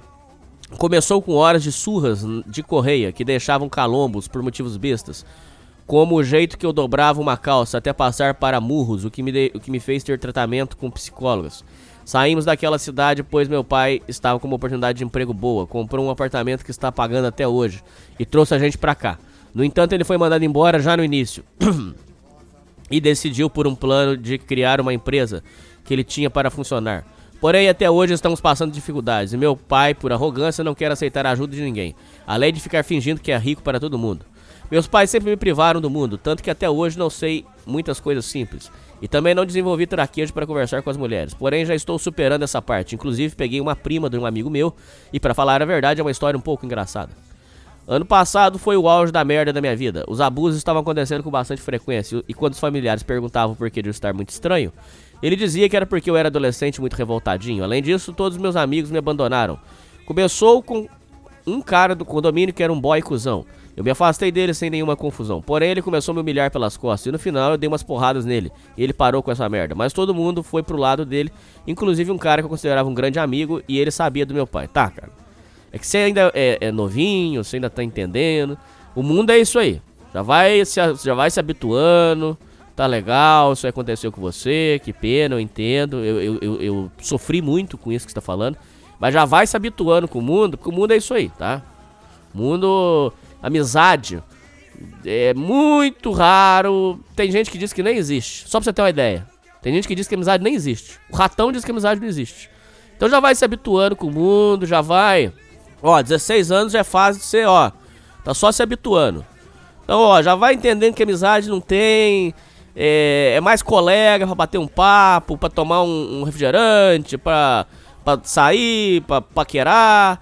É mais, é mais assim. Mas a amizade já vai se habituando, que esse negócio aí de, de, de parceria, de amizade, ainda mais nos tempos de hoje, onde tá todo mundo mentalmente fudido, são pessoas que não, não valor mais em, em, em valores sólidos. Então já vai se habituando, já vai entendendo que o mundo é assim. Quanto mais cedo você entender isso, mais cedo você vai cair na real, mais cedo você vai acordar pra vida. Você já vai evitar problema. Amigo que vai arrastar você pro problema. Amigos, entre aspas, que vai, que vai abusar de você. Abusar no sentido é, psicológico, financeiro, pedir, é, pedir favor, explorar. É, que mais? É, pode colocar numa furada com droga. Então já vai se habituando com o mundo, que é isso aí mesmo, tá? Essa é a real. Aqui no Sociedade Primitiva nós, nós falamos a, a verdade pra você. Em outros lugares eles vão, eles vão encher vocês de, de, de sonhos, de esperança. Não, a verdade é essa aqui. Já vai se habituando que o mundo é isso aí, tá? Seu pai é violento. Você vai pegar, você vai, você vai arrumar um canto pra você e você vai vazar daí, tá? Você tá com 16 anos, com 18 anos você pode servir, por exemplo, se, se você quiser. Se você quiser, você pode servir no exército. Se você quiser. Aí você sai de casa. Ah, não quero servir no exército. Então você arruma a casa de um parente. Ah, não quero ir pra casa de parente. Então você arruma uma república. Arruma um trampo pra você ganhar uns 1.200. Arruma um trampinho pra você, 1.200. Arruma um, um canto pra você morar. Você vai sair daí porque é- é- essa família sua perturbada vai atrasar a sua vida, tá? Então, essa é a real. Já vai. Aproveita que você é com 16 anos, já vai solidificando os conceitos. Na escola eu estava sendo jurado de morte. Ah, calma também. Pega leve também. Estava sendo jurado de morte por um moleque de 17 anos que pagava de maloqueiro. Mas ele era só um bosta mesmo. Ele tinha me jurado de morte, pois ele queria ficar me esculachando e eu não deixei. Depois eu e ele saímos na mão e eu ganhei a briga. E ele saiu com o olho muito inchado e com a cara toda marcada. Pouco, depois, pouco tempo depois, os dois. Os únicos dois amigos que eu tinha na escola também me abandonaram. Eu estava sozinho apanhando em casa, com tudo isso. Apanhar em casa. Apanhar em casa. Se você quiser, se for do seu interesse, você tem o conselho tutelar. Você vai ligar no conselho tutelar explicando que você está sofrendo maus tratos. Dá- vai dar. Resolve o seu problema. Só que eu- é, pensa bem antes de você fazer isso, porque não vai ter volta. O seu pai vai receber uma intimação. Vai se, você vai se apresentar no conselho tutelar. Você vai explicar que você está sofrendo maus tratos. E você vai ser expedido uma. Uma. Como é que eu vou dizer assim? Vai ser feita uma, uma ordem pro seu pai não encostar mais em você. Só que vai ficar um clima muito chato. Mas se você estiver sofrendo maus tratos em casa, conselho tutelar. Resolve o seu problema. Isso aqui, eu, eu tô te dando a solução do seu problema.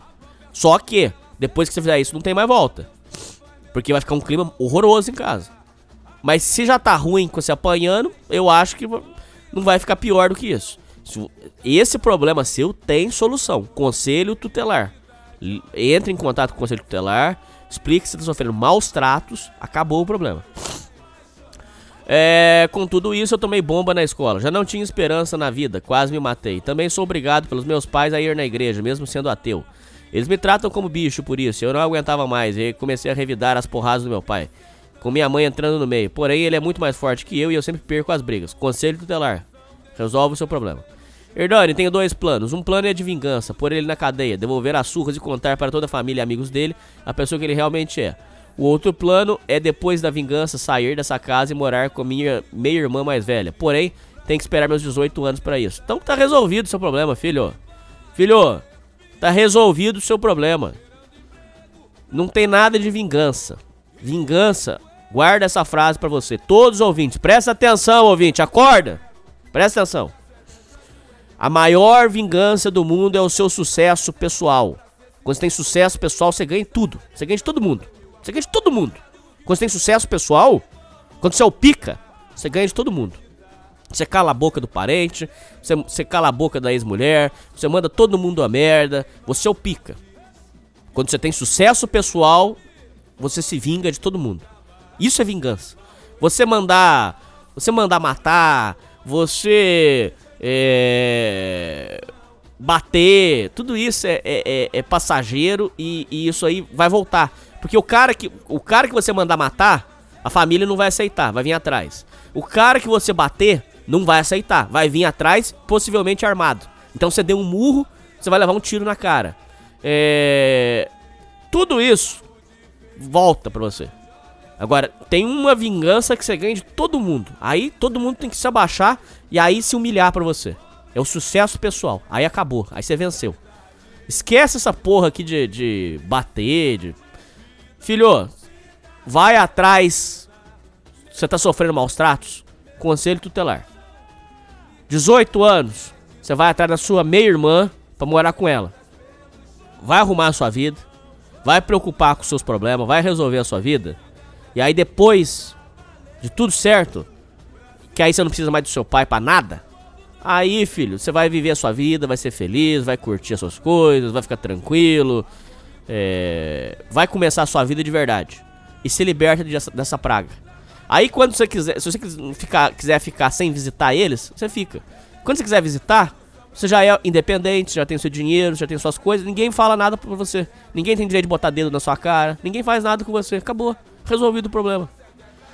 É, minha mãe e irmã mais novas sempre defenderam ele, diziam que eu merecia as porradas, pois eu estava provocando ele. Além da minha irmã mais nova só me olhar com desprezo, minha mãe sempre usou do meu pai para, para me fazer tudo que ela queria.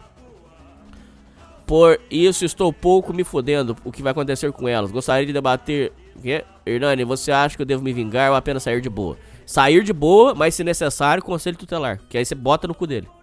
Gostaria de debater isso no Alô ouvinte, pois eu realmente quero me vingar e tem um motivo de me fazer pensar se faço isso ou não.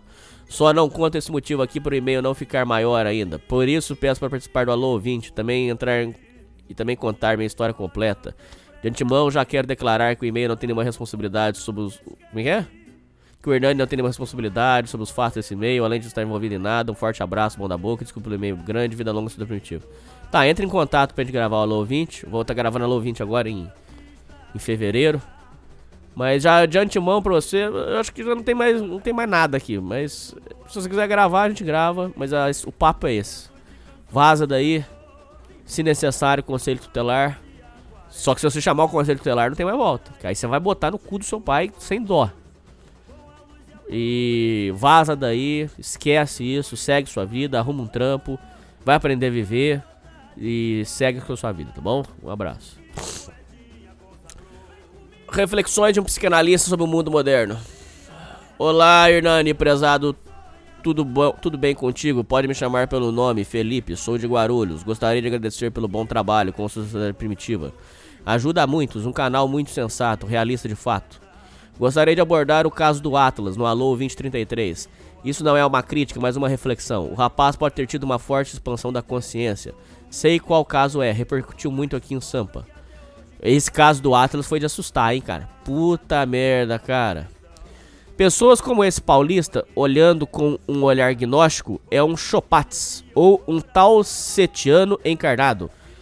No caso da psicanalista falar isso para o Atlas, o nome disso é tratamento de choque. O Atlas é do tipo da geração, ao meu ver, que foi introduzida nesse niilismo desgramado e degradante. Veja bem, Hernani, nós homens já temos uma mente muito racional, ainda mais sendo influenciado por uma sociedade líquida e nihilista. O resultado é a morte total do macho. E tudo isso foi pensado pelos controladores deste mundo, os donos do jogo. O patriarcado será substituído por uma espécie de sociedade transhumanista bonobo, é, do macaco bonobo. O Atlas me parece ser um bom jovem, só que precisa se abster desses pensamentos destrutivos. Deixa eu só tomar água aqui, só um minutinho.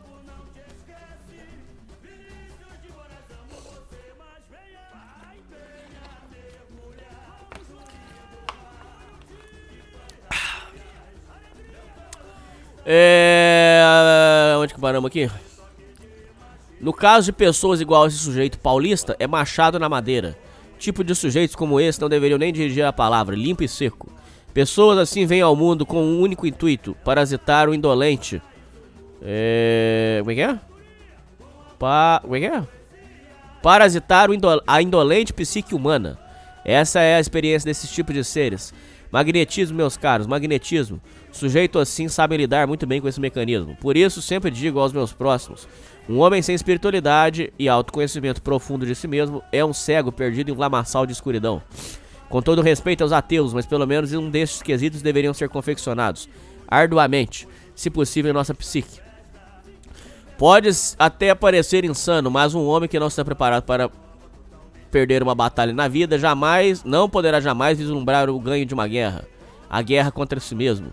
O corpo de um homem experimentado pela, pela vida é um constante campo de batalha, nisso ser, devemos ser como, ter como costume. Não. O corpo de um homem experimentado. Oh meu Deus do céu.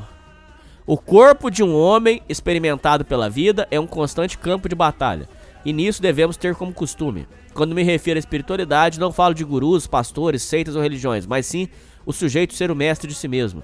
E ser o mestre de si mesmo é conhecer profundamente suas limitações e usar todos os dias das mesmas como aprendizados para dias melhores, dentro das, dos mais piores.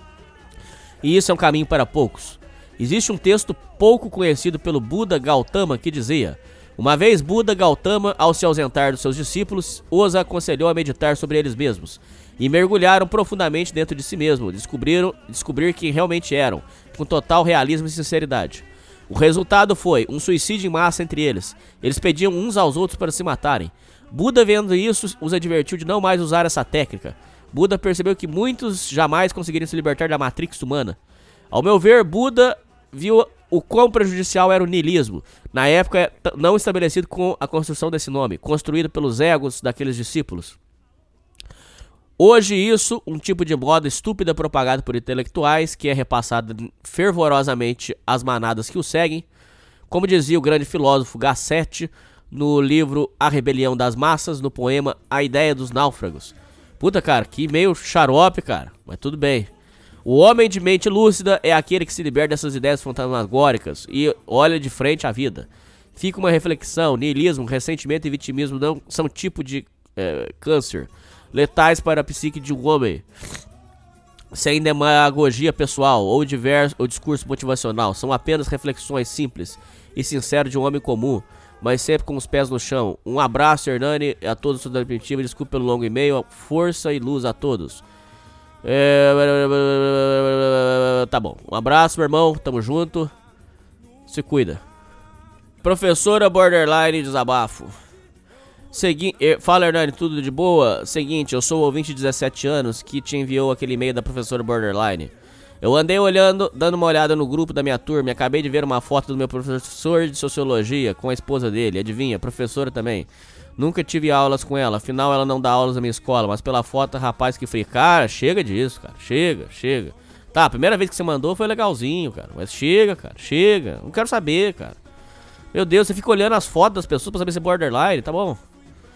Meu professor é uma camarada, meu professor é um camarada humilde, ele mora no meu bairro, eu, eu conheço desde uns 14 anos, eu tive aulas com ele na, na escola do meu bairro, que é a melhor da cidade em questão de me ensinar. Aqui você aprende mesmo. Lógico que minha cidade é pequena, mas mesmo assim no ensino fundamental ela ainda ganha, como é que é?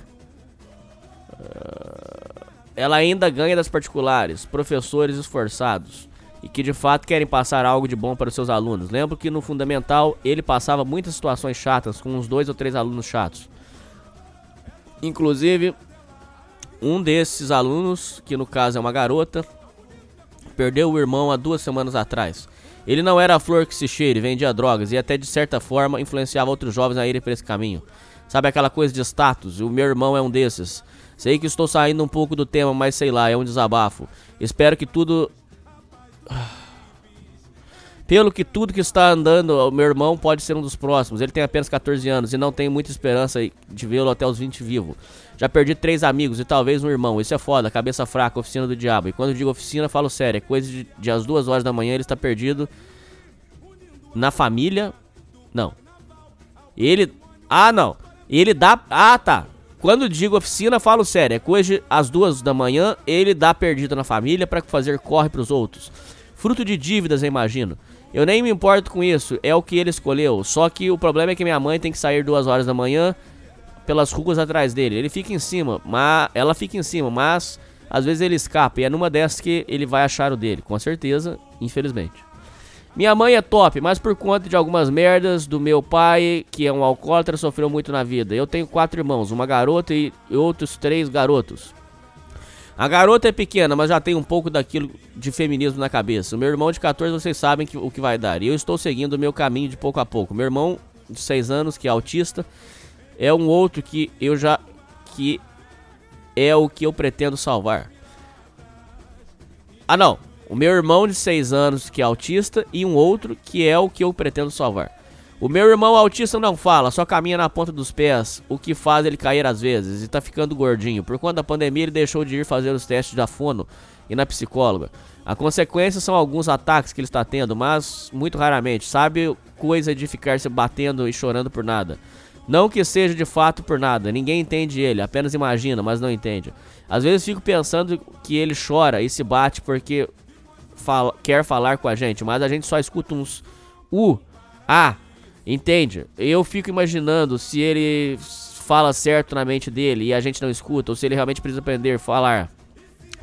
O que também é algo difícil, mas sim, se alguém se perguntou, ele entende assim, mas não sabe não sabe ir ao banheiro e não consegue ficar, por exemplo, sentado num lugar e outras coisas. Cara, mas eu vou te falar uma coisa. Que situação que vocês arrumaram aí, cara? Porque você tá falando que a sua mãe teve um filho que tá, que tá vendendo droga. Um filho autista. Caramba, cara. Puxa vida, cara. É, às vezes eu até penso como seria explicar para ele que um dia minha mãe vai partir, pois ele ama muito, pois ela ama muito ele e sempre está ao lado dela. Ela é minha cruz, sabe? Você sempre fala para todos nós temos uma cruz para carregar e ela será no futuro a minha. Mas não pelo sentido ruim da palavra, não, mas pelo sentido bom, sabe? Porque quando minha mãe partir, ela vai ficar comigo. E ele vai ficar comigo. E se até lá eu não souber falar e tudo mais, eu terei que me cuidar, que eu terei que me cuidar, sabe? Porque eu não posso partir antes dele, entende? Quem vai cuidar dele? E se cuidar, vai aguentar em, e entender porque ele precisa de alguém que cuide dele, se dedique a ele, troque fralda dele, por exemplo. Foda, não é? Pois então, te digo, mas vou te falar uma coisa pra vocês, vocês têm que botar esse menino o mais rápido possível na PAI. Porque na PAI ele consegue. Eu não sei o grau de autismo dele. Mas a PAI consegue. Por exemplo, é, ele aprender a usar banheiro, ele vai conseguir é, o básico da, da, da, comunicação. Ele tem que ser colocado com urgência na PAI. Vê isso aí. É, pois então, te digo mais te digo algo mais foda. Esse meu irmão, que eu amo muito, nasce por conta de uma agressão que minha mãe sofreu do meu pai durante a briga deles. Ela estava em período de gravidez, e detalhe, tirando dinheiro do cu para pagar as coisas, porque o velhão lá torrava tudo em bebida e putas. Até que um dia ele chegou mais tarde, os dois brigaram e tudo mais. Eu estava dormindo e acordei já a tiros, como se estivesse na guerra. Já desci do, do beliche pulando, abrindo as portas para separar aquela merda. Hernani, alguns dias atrás ele falou que meu irmão nasceu assim por conta de uns. É. Não quer? Hernani, alguns dias atrás ele falou que meu, meu irmão nasceu assim por conta de uns chutes que meu pai deu nela. A informação infelizmente bate, porque eu lembro até hoje que eu fazia comida, ajudava a cuidar dos outros e tudo mais. Porque ela não conseguia sair da cama, ficou umas duas semanas só lá. Eu botava as meias no pé dela, trazia comida e dormia abraçado com meu irmão de dois anos, porque ele tinha medo de escuro. Isso é foda, estou até chorando agora. É bom botar pra fora e saber que as pessoas estão ouvindo. Cara, que pesado, realmente. Hoje as coisas estão melhores, mas quem apanha não esquece. Eu sempre digo para eu sempre digo isso para mim mesmo. Quando meu pai precisar, eu não vou ajudar. Não vou e que se foda. Hoje tem comida na mesa e tudo mais. Deveria ser grato, pois ele diminuiu as merdas que fazia, mas ainda pronto. Acho que sou grato sim, tenho roupa, comida e tudo mais. Mas o que ele, o que ele fez não tem perdão. Para você ter ideia, no, no primeiro e no segundo ano, no dia dos pais, eu fazia apresentação sem entender o porquê o meu pai não estava lá. Uns anos depois fiquei sabendo que ele foi para a prisão. Qual o crime? Tentativa de estupro. Minha mãe passou, passa pano dizendo que confundiram ele com outro conhecido dela que tinha uma moto igual. Mas aí eu te pergunto, será que um cara que fez essas merdas talvez não deveria, não tenha feito isso também? Você aceita uma crítica construtiva? Você ouvinte que mandou e-mail, você aceita uma crítica construtiva? A sua mãe é conivente com as cagadas do seu pai. Veja bem, a sua mãe, eu sei que você ama sua mãe, tudo bem. Aqui ninguém é contra isso. Mas sua mãe é conivente com as cagadas do seu pai. Essa possível é- é- é- essa possibilidade do seu irmão nascer deficiente por causa do seu pai agredir, o que, que sua mãe tá fazendo com seu pai ainda? O, seu pai pode ter feito o seu irmão nascer deficiente. É uma possibilidade, não sabemos. Mas é uma possibilidade real.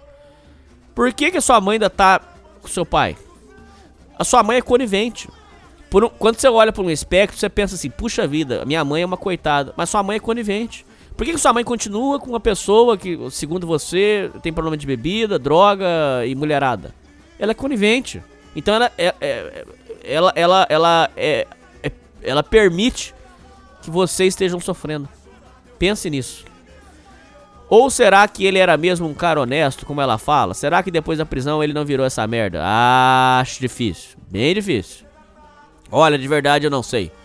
Porque às vezes me lembro de algumas lembranças dele brincando comigo, me jogando pro alto. Só que, sabe, é o que mais, é o que mais é foda. Não sei se é verdade, porque tudo joga contra. Contra fatos não há argumentos e talvez muito, talvez seja algo da minha cabeça.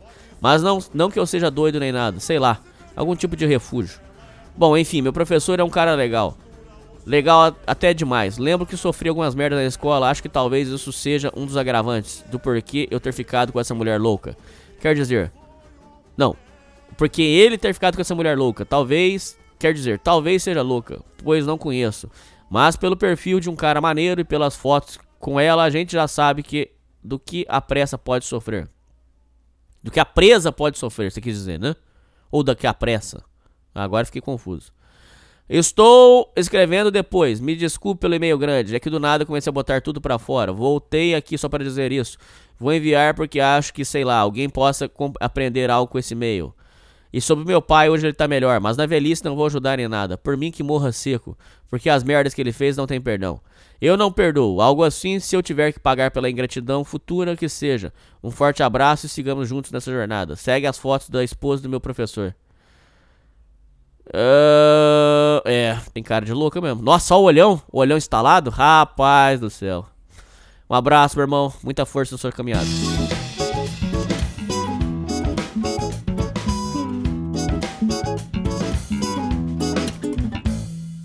Vi você, não vou embora, vi você, não vou agora, vi você, não vou embora, não. Vi você, não vou embora agora.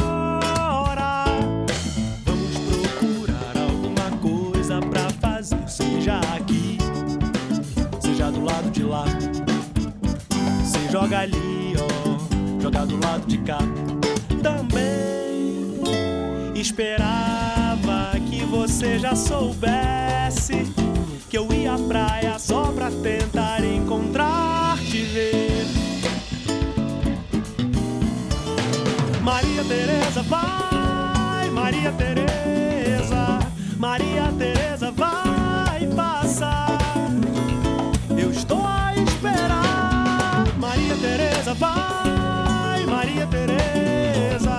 Maria Teresa vai passar.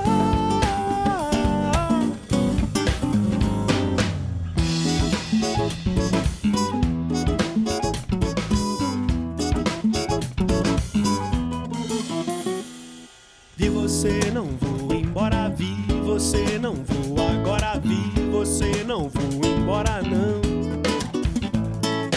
Vi você, não vou embora agora.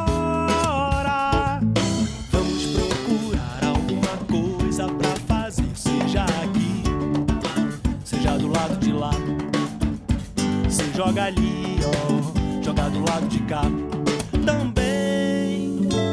Esperava que você já soubesse que eu ia à praia só pra tentar encontrar te ver.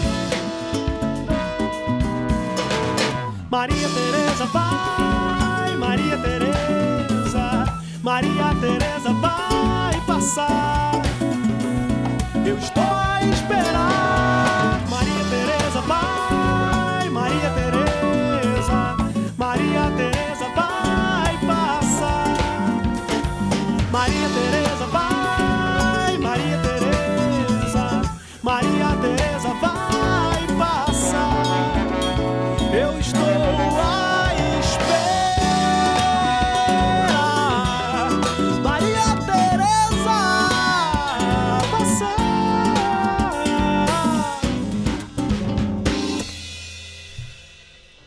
Ah, sobre os podcasts com o Raccoon.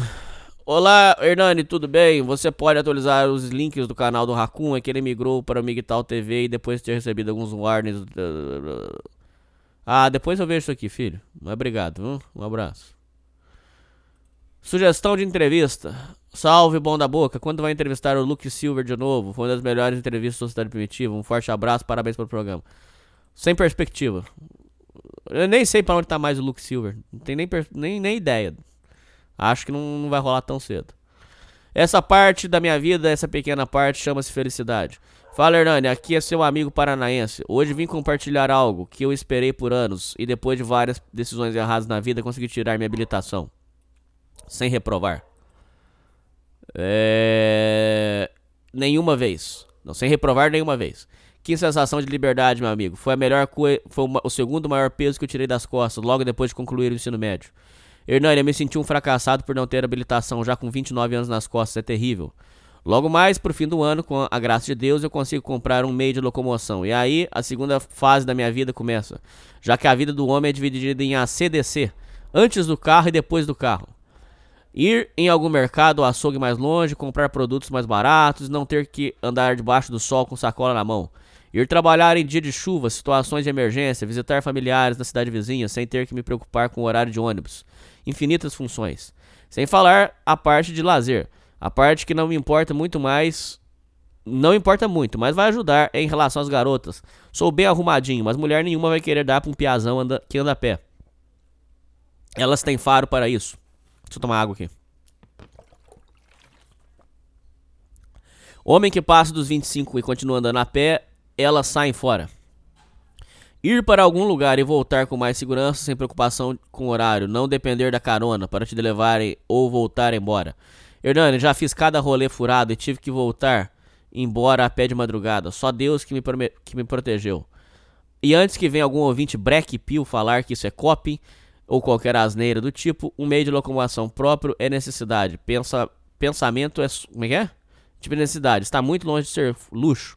É tão importante quanto roupa ou sapato. Esse tipo de pensamento é só no Brasil, onde todo mundo é fudido e acha que ter carro é coisa de gente, de grana. O que, o que não é tão errado, já que é caro, mas deveria ser assim. O que eu acho foda não é nem isso. Eu vou te falar o que, que eu acho foda. Viu? Eu vou falar uma coisa pra vocês se ligarem. É. É quando aparece uma pessoa metida em investidor e fala assim pra você: Olha, ouvinte, é, o carro é um, é um prejuízo porque você vai ter que gastar. Ele, ele é um. É um ele é um bem passivo, ele, ele não. ele Você só gasta com ele, ele não vai se investir, ele não vai se valorizar. Então é um. É um não é passivo, é, eu esqueci o nome. Eles vão falar assim: o carro é, é, é um, é um gasto que você vai ter. E, e não é inteligente você ter carro. Cara, vai a merda, cara. Cala tua boca, meu irmão. Você não sabe a, a história da pessoa. Você não sabe a realidade da pessoa. Às vezes com o carro ele vai ganhar muito mais dinheiro. É, às vezes com o carro ele vai. Ele vão aparecer novas oportunidades. Com o carro vai, a, a pessoa vai ter. é, quem sabe pode até salvar a própria vida. Porque com o carro você consegue ir no pronto-socorro. Você leva um parente pro, pro pronto-socorro. Você faz um. Você, eu não sei.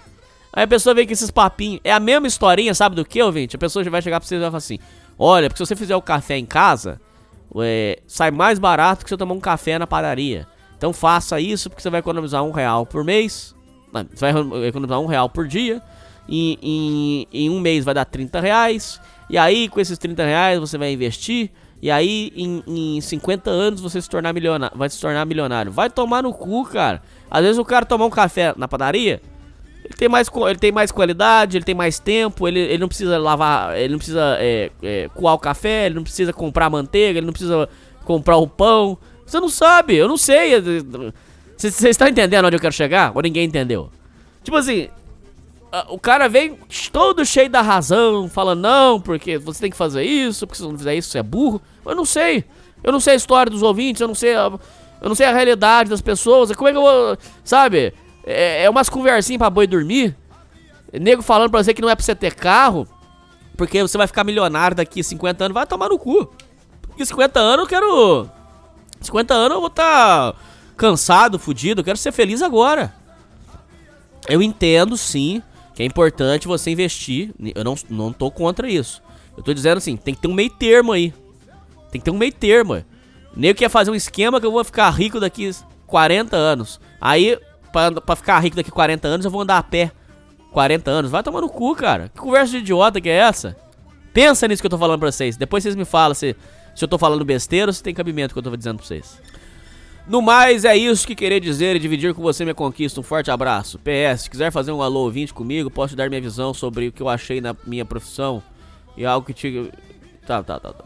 É, depois você entra em contato, é, não pelo e-mail. Aqui, aqui não é bom pra vocês quererem gravar alô ouvinte, tá? Aqui- aí vocês me mandam o número, eu vou esquecer de chamar e tal. Mas entra em contato, a gente pode gravar assim. Mas só agora eu vou só gravar em fevereiro, gente. Eu tô lotado, tô lotado. Ó, vocês que querem gravar o ouvinte agora, eu tô lotado. Tô sobrecarregado. É...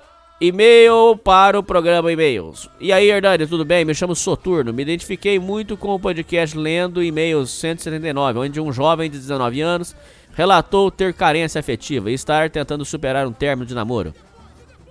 Não sei se lembra do meu comentário, mas eu sou o cara de 19 anos que estava saindo de casa e pediu dicas em uma live sua, onde você estava levando um pau sem ser gay do Roney Boom no Pokémon. Queria te. Não, não, não lembro disso. Roney Boom? Poderia te, queria te explicar a situação, porque eu não acho que estou 100% certo. Eu e minha mãe temos muitas brigas desde muito cedo.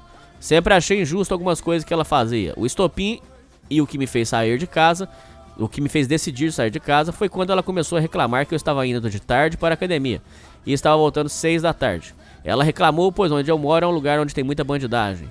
Quando ela reclamou, eu disse assim: Ok, beleza, está tarde, mas não tem o que eu posso fazer. É perigoso, mas o que eu vou fazer? Concordo que 8, 9, 10 é tarde, mas reclamar que eu estar chegando 6 da tarde é demais. Eu quis propor um acordo onde eu e ela combinávamos um horário ok, pra mim e pra ela. Pois até quando eu chegava 5 horas ela reclamava. Mas por causa do orgulho e o ego que ela tem, ela disse que não tem que ficar fazendo acordo com o filho. Daí eu disse, ok. Eu percebi que não tem como nós termos um acordo, então tudo bem. Me dá um ano que eu vou que eu saio de casa. Fiz essa decisão não por causa dessa discussão, mas por causa que já passei com ela e o marido dela, por exemplo. O marido dela ter esfregado pizza na minha cara quando eu era criança. Por eu ter pedido um garfo e uma faca. Vai tomar no cu, cara. Aí, ouvinte. Falei lá atrás, retoma aqui. Sua mãe é conivente, cara. Como é que o, o- o- como é que o marido da sua, da sua mãe, como é que o seu suposto padrasto, eu sei que não é padrasto, mas você entendeu. Pega uma pizza, esfrega na sua cara, rapaz, sua mãe não, e sua mãe ah, continua. Ela é, ela é conivente, cara. Caralho, meu irmão. Pela minha mãe ter me chamado de praga ruim e que eu deveria ter me, que deveria ter me abandonado quando eu era menor, quando eu apenas queria ir para casa da minha tia, onde tinha internet. Foram essas, entre, entre outras coisas, que já me aconteceram. Porém, Hernani, sinceramente acredito que não sou uma boa pessoa. Nem um filho.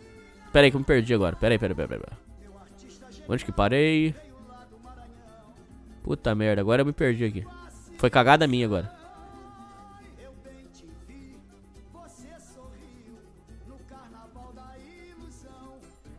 Aqui, achei. É, nem um filho bom. Não aceito terem me falado coisas tão pesadas, mas para tão pouco. Mas acredito que dei um pouco de razão para eles. Também tenho carência afetiva e acredito ter borderline. Por mudar de humor repentinamente, e ser impulsivo às vezes e agir de forma completamente irracional. Motivo de eu ter terminado meu web namoro há nove meses, coisa que eu me arrependo pela forma como fiz. Mesmo sabendo que o namoro ia terminar uma hora, por eu ser feio, e a garota ser linda, uma 8 10 do sul. Mesmo eu tendo terminado com ela depois de oito meses, vi o Facebook dela há um mês atrás e vi que ela está namorando com outro cara. Eu desab- desabei. Fiquei meia hora deitado no chão chorando. Já tomei remédio, fui duas vezes em dois psicólogos, mas nunca fiquei o tempo bastante para me darem um diagnóstico preciso. Também não tenho muitas amizades, só tenho um amigo, mas já passamos longos períodos sem se falar. E na maioria das vezes sou eu que puxo o assunto. Nunca falo com ele. Quando a depressão bate e eu fico fudido, não sei se- o que posso contar com ele. Não, não sei que. Não. Mas, oh, meu Deus do céu. Nunca falo com ele quando a depressão bate e eu fico fudido, mas sei que posso contar com ele. Nos conhecemos há uns 4 anos. Por um tempo, sempre passei a tentar fazer amizades. Até mesmo aqui no Sul Primitivo, mas sempre converso. Por um dia, no máximo dois.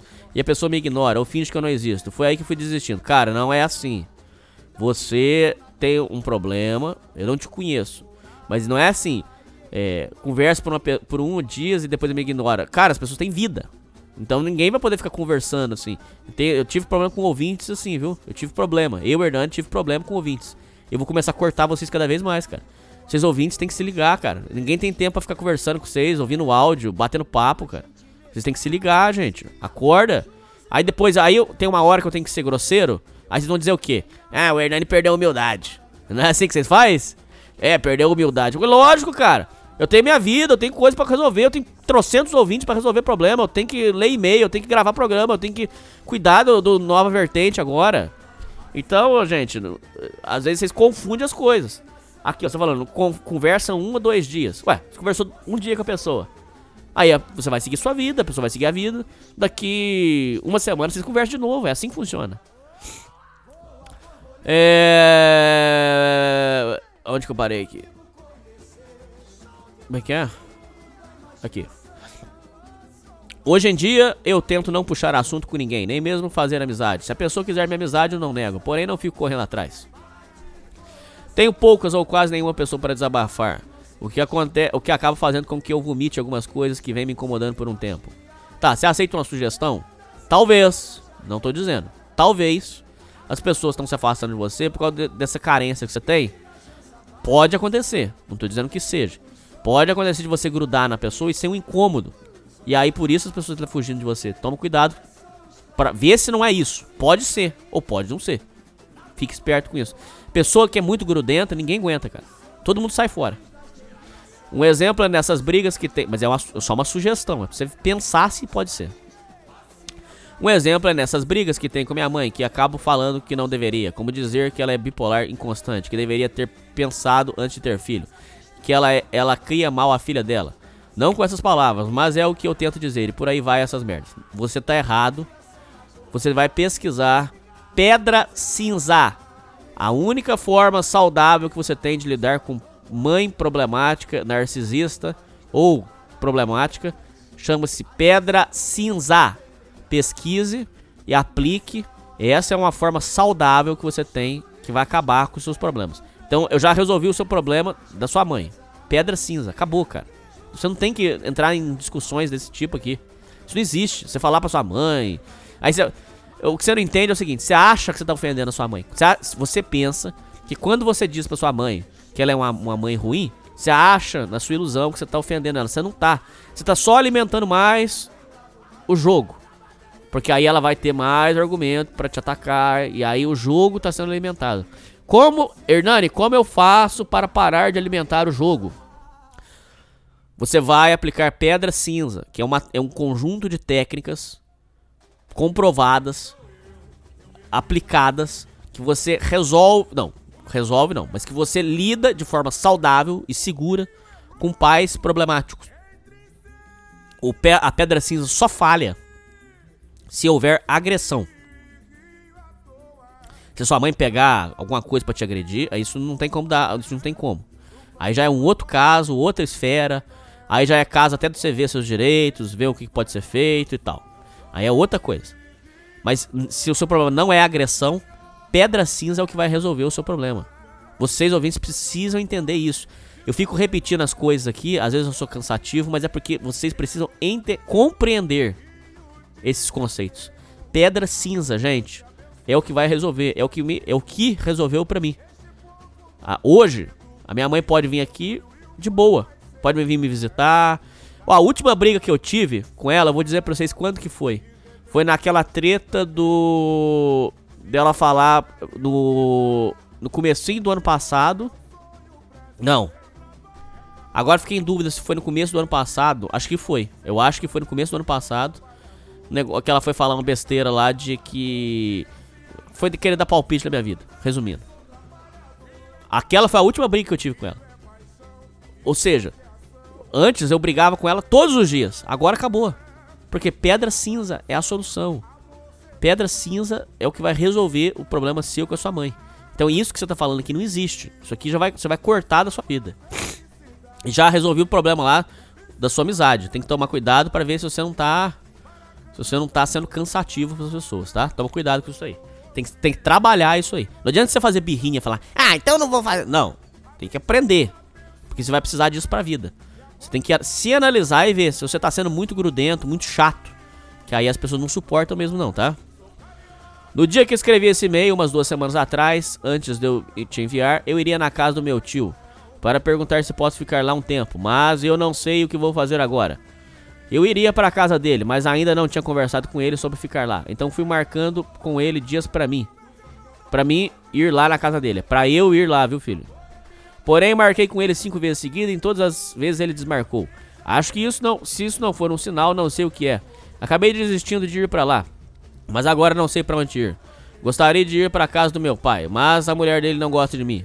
Um dos membros do grupo do Cidade Primitiva me deu a dica de procurar uma república. Sim! Procurei em grupos do Facebook, mas todos os quartos são caros, mesmo individualmente. E os que não são, eu precisaria pro- procurar pessoas que também queiram dividir um quarto. Mas não conheço quase ninguém. OLX ou Facebook Market. Eu, Hernani, já fiz isso. Não tem problema nenhum. Você coloca lá, preciso de uma pessoa para dividir o quarto. E você arruma. Não tem problema nenhum. O que me sugere fazer? Eu sugiro você primeiro ver se existe algum parente que você pode ir além do seu tio e pai. Não tem? Eu sugiro você aplicar pedra cinza. Não dá pra aplicar pedra cinza? Eu sugiro você resolver. Você vai anunciar no LX, vai anunciar no Facebook Market que você precisa de uma pessoa para dividir o quarto. Você vai bater as fotos do, do imóvel, você vai mostrar e rapidinho. Todo mundo precisa, muita gente precisa de um quarto para dividir. Muitos. Ah, Hernani, por que, você, por que, que você tá falando isso? Como que você sabe disso? Porque eu fui dono de república por muitos anos. Eu tive que dividir o meu quarto. Gente, eu morei dividindo quarto. Eu, Hernani, dividi quarto. Por aproximadamente 5 anos. Até, se bobear até mais. 5 anos, dividindo meu quarto. Não tem nada de, de, de absurdo nisso. Você vai anunciar que você precisa de uma pessoa para dividir o quarto. Vocês racham a conta. Tudo bem. É, o único dinheiro que tem. Ah, você quer. A, eu te dei três opções. Se você quer a quarta, não sei quantos anos você tem. Você falou seu, sua idade aqui? 19. Ah, então já era, filho. Ah, e outra coisa. E estuda para concurso. Você tem que olhar outras possibilidades.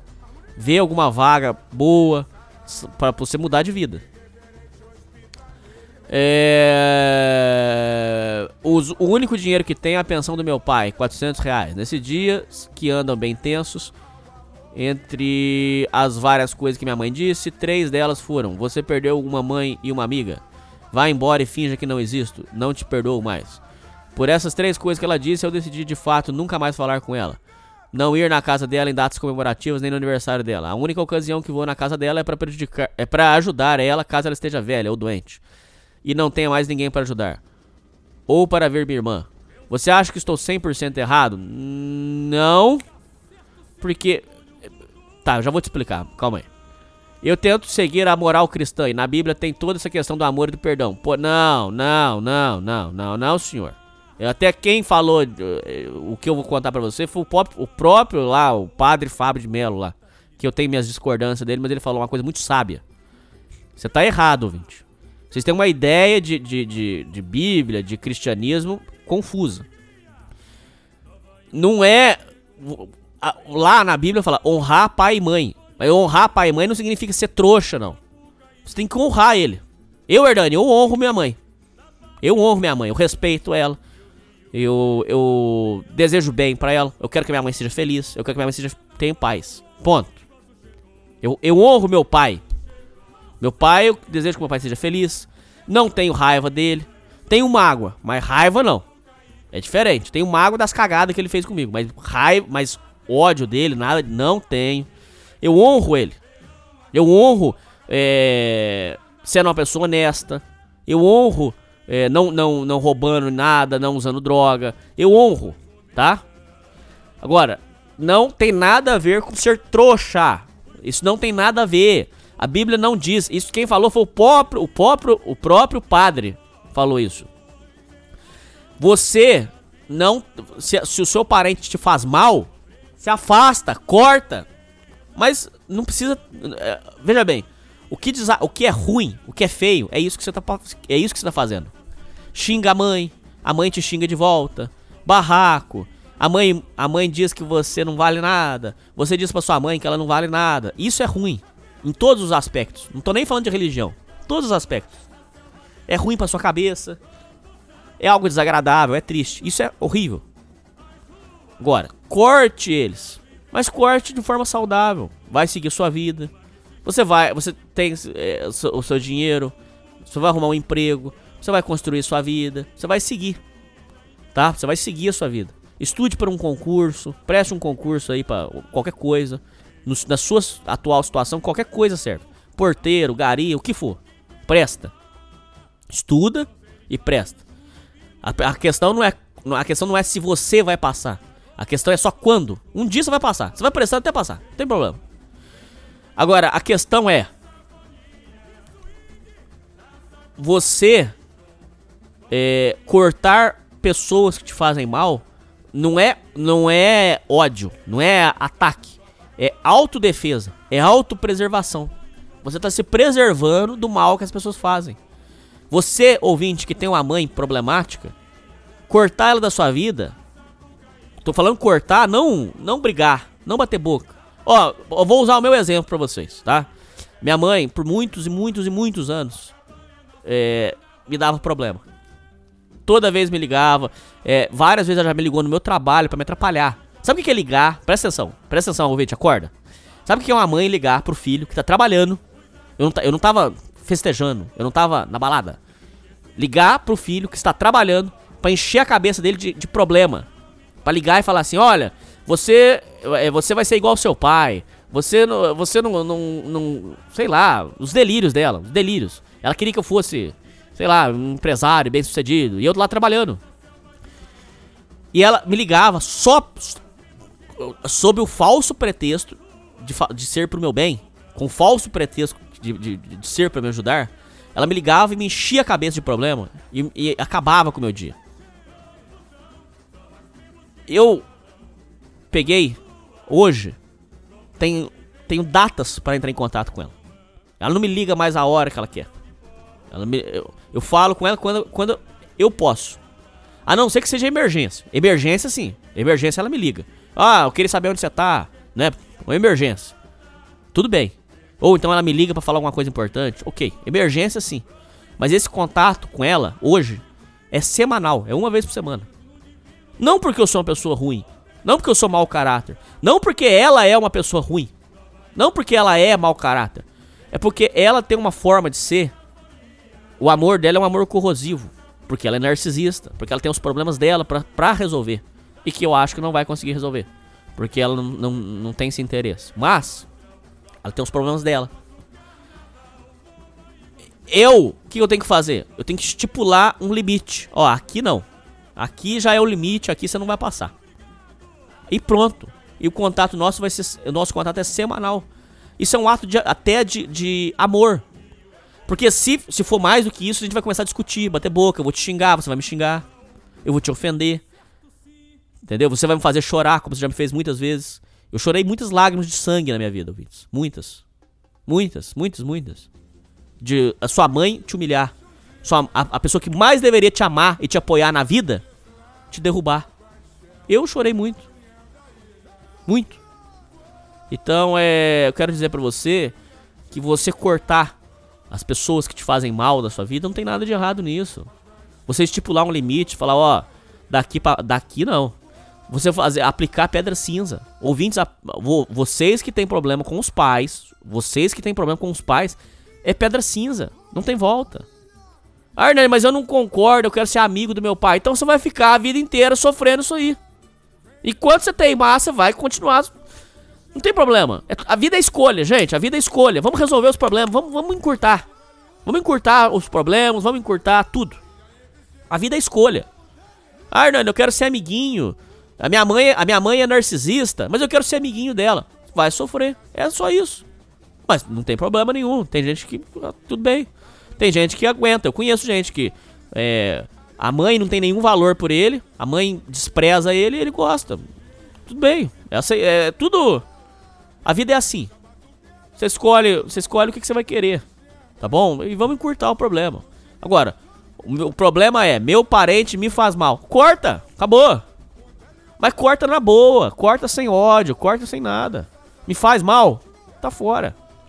Aí vai ter um contato semanal. Ah, tá dando problema ainda, vai ser quinzenal. Tá dando problema ainda mensal. Tá dando problema ainda anual. Vai ser assim. Lá no grupo, para os ouvintes que tiverem interesse em conhecer vítimas de mães narcisistas, pesquise no Facebook, o grupo Mães Narcisistas. Vai lá e pesquisa. Ali tem pessoas que têm contato anual com a mãe. Uma vez por ano. Encontra a mãe.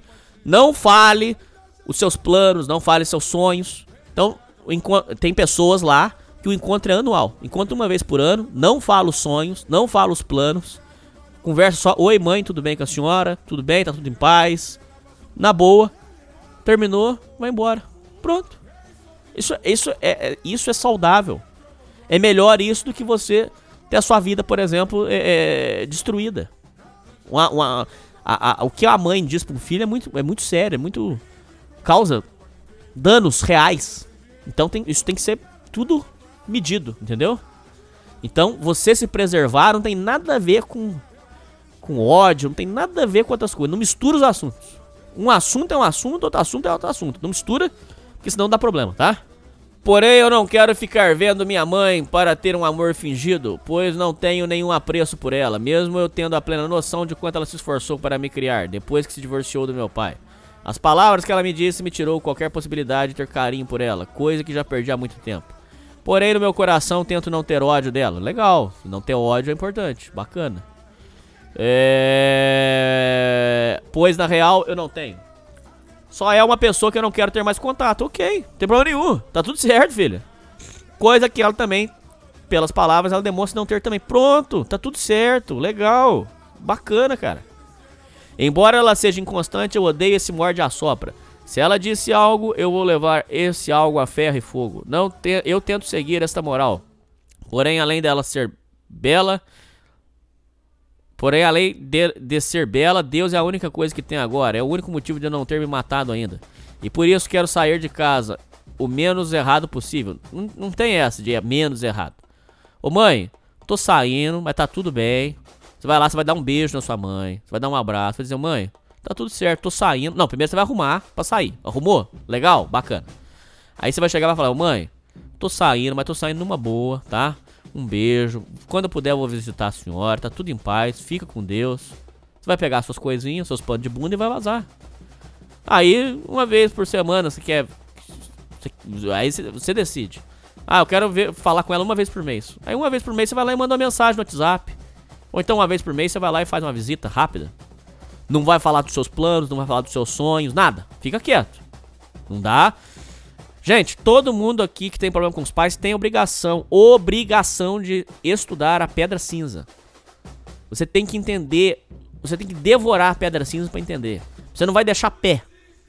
Você sempre tem que usar como conceito isso. Você não deixa pé. Por onde ela pode me bater? É, ela pode me bater se ela conhecer minha namorada. Então não, não apresenta namorado. Tô dando só um exemplo assim pra vocês. Porque, vou dar um exemplo pra vocês. Se ela conhecer minha namorada, ela vai poder, ela vai, ela vai querer fazer fofoca de mim pra minha namorada. Solução, não apresenta namorado. É, ela pode me bater se ela souber que eu pretendo fazer uma faculdade. Porque aí ela vai usar a faculdade para dizer que essa faculdade é ruim, que eu não tenho chance, que eu sou um bosta. Então, não conta faculdade. Entendeu como é que é? é vocês que moram com a mãe. É, onde que pode dar problema? Ah, pode dar problema se ela me encontrar na cozinha almoçando. Porque se ela me encontrar na cozinha almoçando, ela vai começar a falar. Solução: almoço em outro horário. Eu gravei com um rapaz chamado Templário. É, esse programa é, tem que ser removido, mas ainda tá no servidor. Quem tiver interesse, pesquisa. Templário e a mãe solteira. Ele explica como é que funciona. É, por exemplo, a mãe vai, vai lavar roupa. A mãe vai lavar roupa. Enquanto isso, eu vou pra, pra cozinha cozinhar. Você entendeu como é que é? Você vai sempre a pedra cinza é isso, você vai sempre fugindo. E aí você tem uma relação saudável. Esse que é o pulo do gato, entendeu? É... Como você lidaria com isso agora?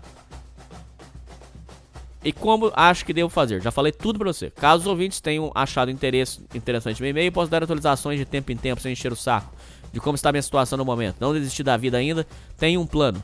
Mas isso eu deixo pra falar em outro e-mail. Obrigado, Hernani, de verdade mesmo. Boa sorte na sua jornada. E se não for pedir demais, gostaria que tocasse nos intervalos a música Nobody do, da banda. Não, eu não posso tocar porque aí tem direito autoral, filho. Mas um abraço pra você, viu? A ajuda jurídica. Hernani, boa tarde. Sou ouvinte do Preventiva há cerca de 4 meses e, assim como muitos homens, estou sendo falsamente acusado de assédio sexual. Quero deixar bem claro que sou inocente e que não, que não pratiquei nenhum tipo de assédio com nenhuma mulher ou homem na minha vida. A história é a seguinte: eu namoro há cerca de 3 anos e a minha namorada tem uma irmã e um irmão. Ambos são muito problemáticos e com idade de 16 a 18 anos, respectivamente. A irmã, vamos chamá-la de a peste. A peste e o irmão moravam com a avó e minha namorada com minha mãe, em uma cidade vizinha. Eu mesmo. Deixa eu tomar água aqui, só um minutinho.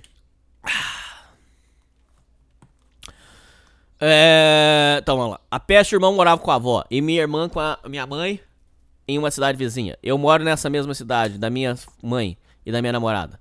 Daqui em diante começa a história. Aliás, vale ressaltar que a mãe deles já é falecida. Essa peste aprontou tanto na casa da avó que foi expulsa e começou a morar com o pai, que em pouquíssimo tempo a expulsou também. Nessa mesma época, a minha namorada saiu de- da casa da minha mãe porque tínhamos terminado. Então trouxe a peste pra cidade. Não é? Na minha cidade. Não é? Na mesma época, a minha namorada saiu da casa da minha mãe, porque tínhamos terminado.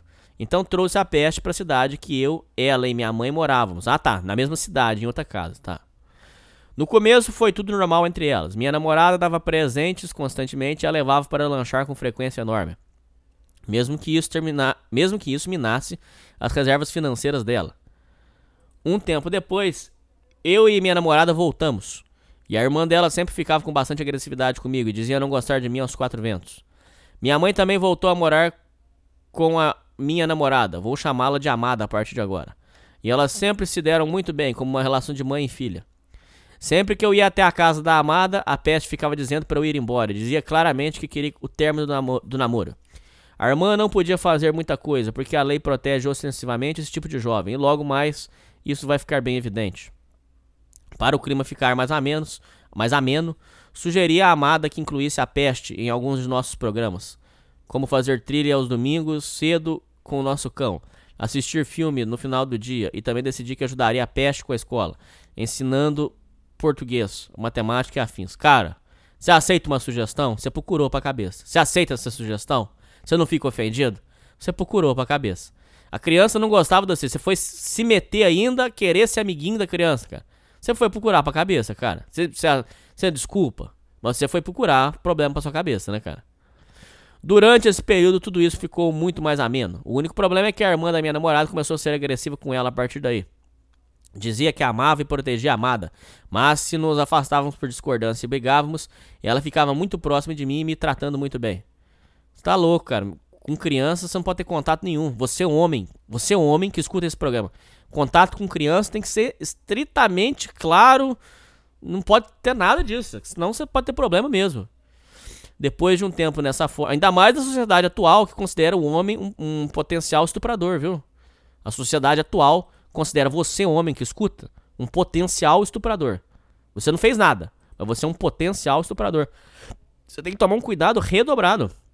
Não brinca não, cara. Não brinca que se arruma a cabeça. Depois de um tempo dessa forma, sempre que tinha chance, a peste ficava fazendo piadas de duplo sentido sexual. Ah, meu Deus, cara. Meu Deus, cara. Olha a tragédia. A peste ficava sempre fazendo piada de duplo. Quantos, quantos anos tinha essa menina? Ah, 16 anos? É 16? É, não. Se for 16, ainda não era criança, não. Mas enfim. Mas. Cuidado. A peste ficava fazendo piada de duplo sentido sexual comigo, sem falar, usava roupas extremamente curtas, tanto em casa quanto fora da casa. Eu, como consumidor de um bom tempo do canal do Dom Sandro, pulava fora e ficava longe o mais rápido possível. Mas em tudo que eu fazia, a irmã da minha namorada pedia para participar. Coisas como passear com cão, jogar no celular e até mesmo praticar exercícios. Eu periodicamente deixava, visto que ela não saía da casa para quase nada. Mas ela não estava de castigo à toa. Eu estava. Eu está, e estava também. Como é que é?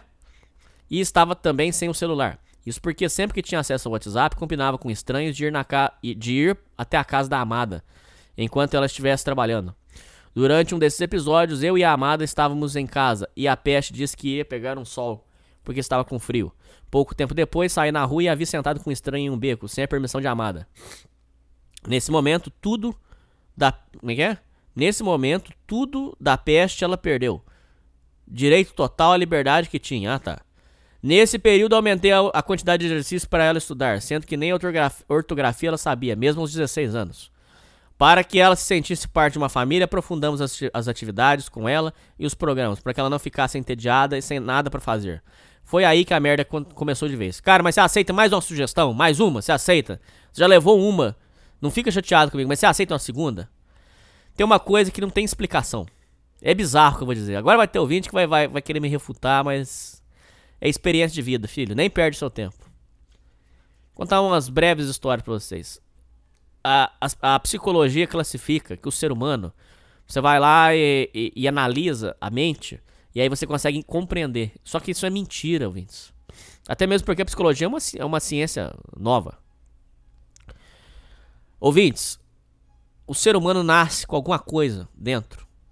Eu, eu, é complicado o que eu vou dizer, presta atenção, presta atenção, acorda aí. Bom, o ser humano nasce com alguma coisa dentro dele que é, é boa ou ruim. E vai, e vai ser aquilo ali. É, eu sei que é complicado dizer, eu sei que é esquisito, mas ele tem alguma coisa ali dentro que é a natureza dele. Isso aí não vai mudar muito, não. Uma vez eu me lembro de uma, um, um menino que era problemático na cidade. Ele, dá, ele tinha problema com roubar, era menino de rua. Roubar, é, boatos dizem que ele já tinha matado uma pessoa. Aí uma mulher rica da cidade pegou e falou que ia, que ia criar o menino. Aí pegou o menino, botou dentro de casa, é, dava, é, botou ele numa escola boa, se eu não me engano particular, mandava lanche pra criança. O menino é, é, foi tratado a, pão de ló. A, a, criança voltou a fazer cagada, se afundou de vez e, e foi pra rua de uma vez. Ou seja, resumindo para vocês, é, tem uma coisa ruim ali dentro. Não sei o que, que é. Você não sei se é genético. Aí você dá o nome que você quiser. Não sei se é genético. Não sei se é um problema na química no cérebro. Não sei se é um déficit de, de, de alguma, algum, alguma vitamina. Porque tem, cada um diz uma coisa. Cada um fala uma coisa. Aí você dá o nome que você quiser. Problema espiritual. O nome que você vai querer dar, você escolhe aí. Mas o ser humano tem uma coisa dentro dele que é inerente, assim, que é, é, é dele. É, tem uma coisa ali que é dele. Quando o ser humano nasce podre desse jeito, não adianta você falar assim, ah, porque vamos dar mais amor, porque se a gente der mais amor, aí vai curar. Não, não vai não, cara. Quando nasce ruim desse jeito que você tá descrevendo aqui, ó, esquece. É, esse é o tipo de bosta que você encosta e deixa. Não mexe. Ah, ela quer dar pros outros. Ó, então usa preservativo aí. Se não usar o preservativo, quem, quem engravidar aí leva e, e sustenta. Tem que ser tipo desse pique aí. Não, não, não, não. Tô até falando besteira. Eu até entendo a sua irmã. Eu até entendo a sua irmã. Desculpa, a sua irmã, não. Eu até entendo a sua namorada. Eu até entendo ela. Porque ela deve pensar o seguinte: se essa menina engravidar, o filho vai acabar tendo que eu sustentar. Aí até entendo a sua namorada. Até tem sentido o que ela fez. Mas não adianta vocês falarem assim: ah, vamos dar mais aula pra ela, porque ela vai aprender. Vai o caralho. Já tem, ela tem um, um, uma coisa ruim ali dentro. Você não vai conseguir, cara. Tô falando pro seu bem.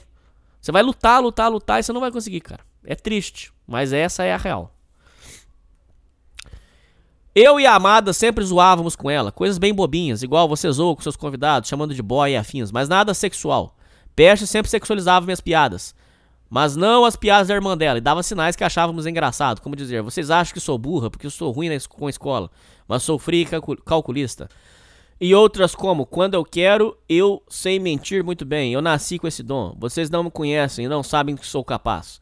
Nós dávamos risadas e, e zombávamos dela, por inocência.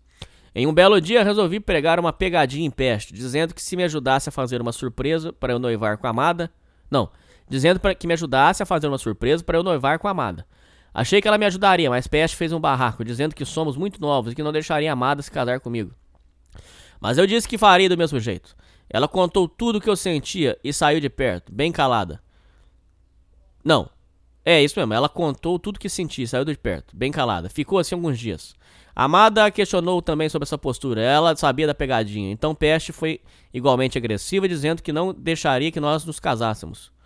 Uma coisa corriqueira era jogar no meu. Cara, deixa eu falar mais uma coisa pra vocês. Cunhada. Cunhado é inferno, cara. O que você puder evitar de cunhada e cunhado é problema. Igual o, o caso do rapaz aqui. Eu já tive cunhado vagabundo. É, tinha um cunhado meu que era, era, era, um moleque. O moleque ficava sentado do lado nosso só pra atrapalhar. Eu queria namorar. E antes que você pense assim. Ah, não, porque o Hernani queria é, comer a menina. Não, tem nada a ver. Isso a gente poderia fazer em outro momento. Tô falando assim, sentar. O, a, a, o moleque sentava do lado só pra não deixar a gente conversar, pra não deixar a gente ficar à vontade, né? Chato, cara. Cara, cunhado. Aí, ó, mais um bom motivo pra ser solteiro, cara. Cunhado, cunhada. Cara, que inferno, cara. Uma boa, uma coisa corriqueira era jogar em meu celular, eu e Peste. Nesse dia, minha namorada estava em um cômodo próximo. E sempre que eu perdia no jogo, passava o celular para Peste e abraçar, conversar e dar uns beijos na minha namorada. Quando o Peste jogava, eu ficava quase um metro de distância olhando. Já ela praticamente colocava o rosto no meu ombro e a todo momento estava se divertindo. Assim que fui na, na cozinha beber água, ela parou de jogar e foi para o seu quarto. Saí para pedalar e recebi um telefonema desesperado de Amada, querendo conversar comigo. Quando cheguei no lugar marcado, Amada me contou que Peste disse. Ai, ai, ai. A cagada. Quando cheguei no lugar marcado, a Amada me contou que a Peste disse que eu tinha mostrado meu órgão sexual para ela enquanto estávamos jogando. Obviamente que não tinha feito isso, esclareci as coisas com a minha namorada. Liguei para a avó e também esclareci. A avó acreditou em mim imediatamente. Sugeri, sugeri então que Peste me acusasse em frente a diversas pessoas e que explicasse a história para elas, sendo que é é? sendo que seriam pessoas próximas. Ela não aceitou e ficou agressiva. Eu disse então para a amada que ficasse pelo menos dois cômodos de distância de mim para me resguardar. resguardar. Ela aceitou. Peste queria voltar a morar com a avó, ou pelo menos passar o fim de semana lá, porque lá não tinha regras e podia ficar de putaria pela rua afora. Mas como era sempre problemática, a avó não a queria por perto, porque Peste não respeitava e sempre arrumava confusão. Estou sendo pouco detalhista porque o e-mail já está enorme. Cara, quem que vai, quem que vai suportar uma mulher dessa, cara? Tá fudido, cara. Meu Deus do céu, cara. Como Peste não, que, não conseguiu o que queria, não parava de mentir e aprontar. Então a Amada resolveu levá-la no conselho tutelar para mandá-la para o abrigo. Nem o pai, nem a Amada, nem a avó queriam a guarda de Peste, e isso foi deixado claro no conselho tutelar. A peste aumentou os fatos, se fez de vítima e, destrui, e destruiu a reputação de todos que a cercavam, inclusive de minha mãe, que sempre cuidou muito bem dela. Ela sempre abriu, então ela então abriu uma ocorrência contra mim por abuso sexual, mas não abriu nenhum BO. Então tá tranquilo, fica tranquilo. Desde então está sendo uma guerra. Eu e minha namorada estamos reunindo evidências para provar que ela é extremamente perigosa. Temos gravações, estamos tentando recuperar mensagens antigas do Facebook, WhatsApp, para conseguir mais evidências ainda. Legal. Tá, já tem as gravações, tá, tá tranquilo, pode ficar em paz. Mas o conselho tutelar esculachou minha, esculachou minha namorada, dizendo que sou um suposto assediador e que a amada deveria ter, acreditar na, na, irmã e não em mim, mesmo que ela seja mentirosa, compulsiva e que os fatos do dia do corrido provem totalmente o contrário. Não. É porque o conselho tutelar é formado por mulheres feministas e de esquerda. Isso tem, isso, e, eles já fazem dessa forma mesmo. Você ignora as merdas que estão falando. O que importa é o juiz, filho. Mas sim, você tá certo. E, e, eles são uns canalhas mesmo. Porque lá já é formado dessa forma. Lá ele já tem sempre o, o, a visão da vítima. Por isso que isso acontece.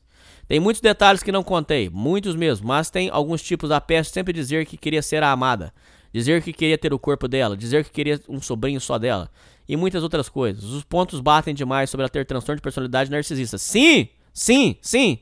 Confirmado, sim. Verdade.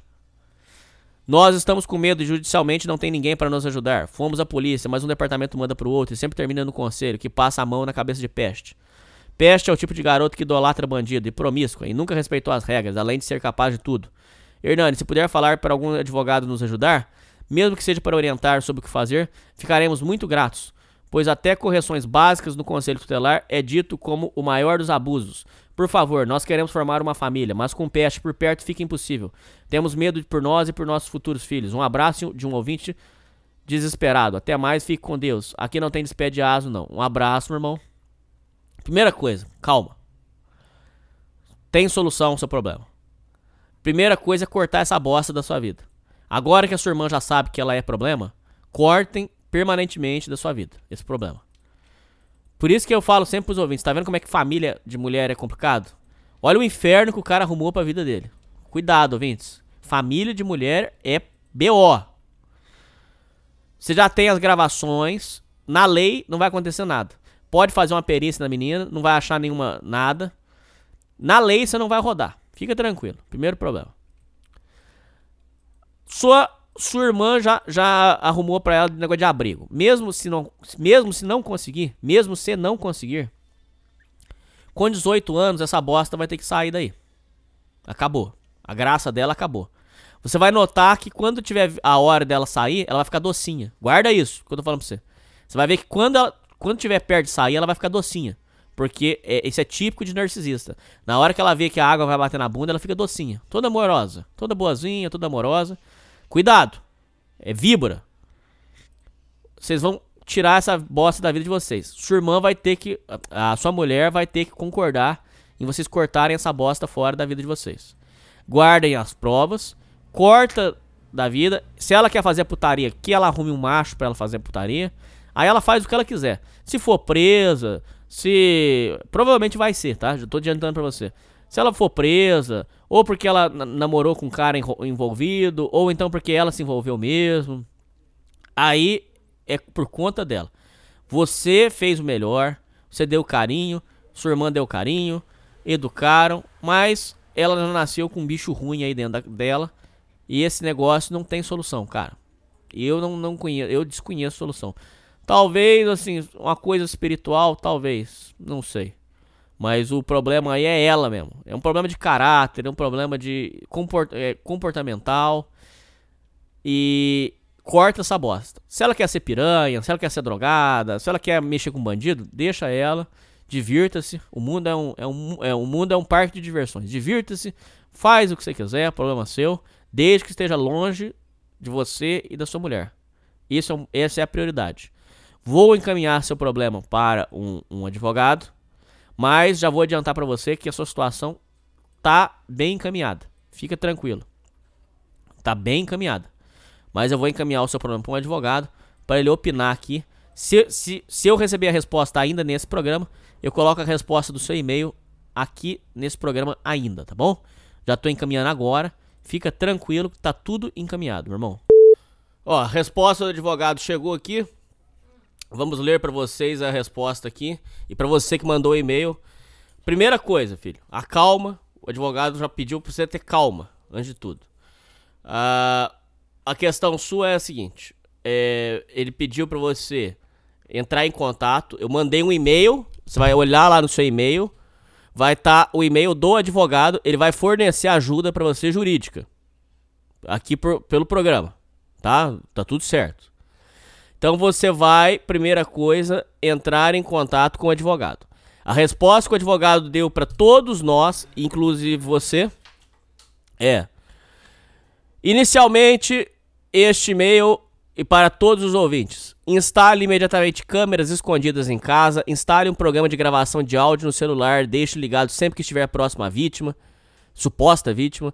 Grave conversas, escondido mesmo, com parentes próximos que conhecem a situação e estejam a seu favor. Documente absolutamente tudo, guarde em local seguro. Ó, importante aqui, dê preferência na nuvem. Memorize a senha para eventualmente, no caso de prisão, outra pessoa possa acessar. Então, ele pediu que vocês documentem tudo, é, usem a pega o celular, põe. É, é, tem um, um, aplicativo que você consegue filmar com o aplicativo de, com o celular de tela desligada. Eu utilizei isso para filmar uns abusos que estavam acontecendo na empresa. É, usem isso, usem gravador. É, e aí vocês, o que, que vocês vão fazer? Vocês vão lá, por exemplo, Google Drive, dando um exemplo, Google Drive. Hospedem tudo que vocês precisarem lá, porque se um dia acontecer de, de armarem para você, Lá vão estar as provas da sua inocência. Você vai memorizar aquela senha do Google Drive, ou de outro que você preferir. Você vai memorizar a senha e vai ir lá e vai resgatar as provas que vão comprovar a sua inocência, ok? Então essas são as informações. O advogado já mandou um e-mail para você. Por favor, entre em contato e vamos resolver o seu problema, tá bom? Caso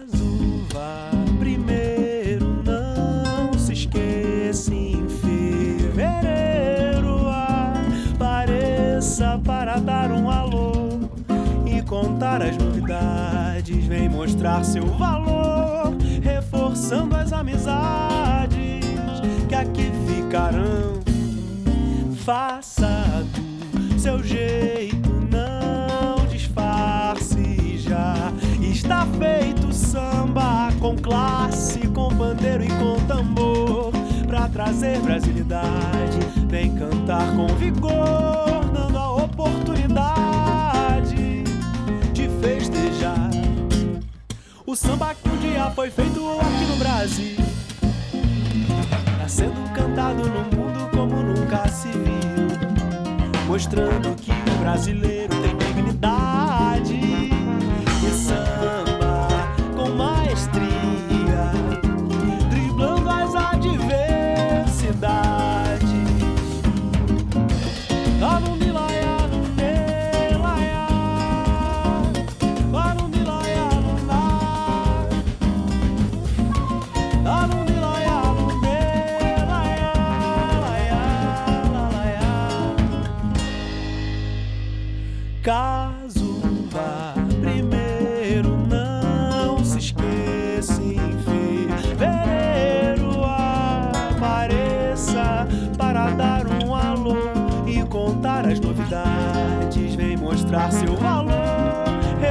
reforçando as amizades que aqui ficarão.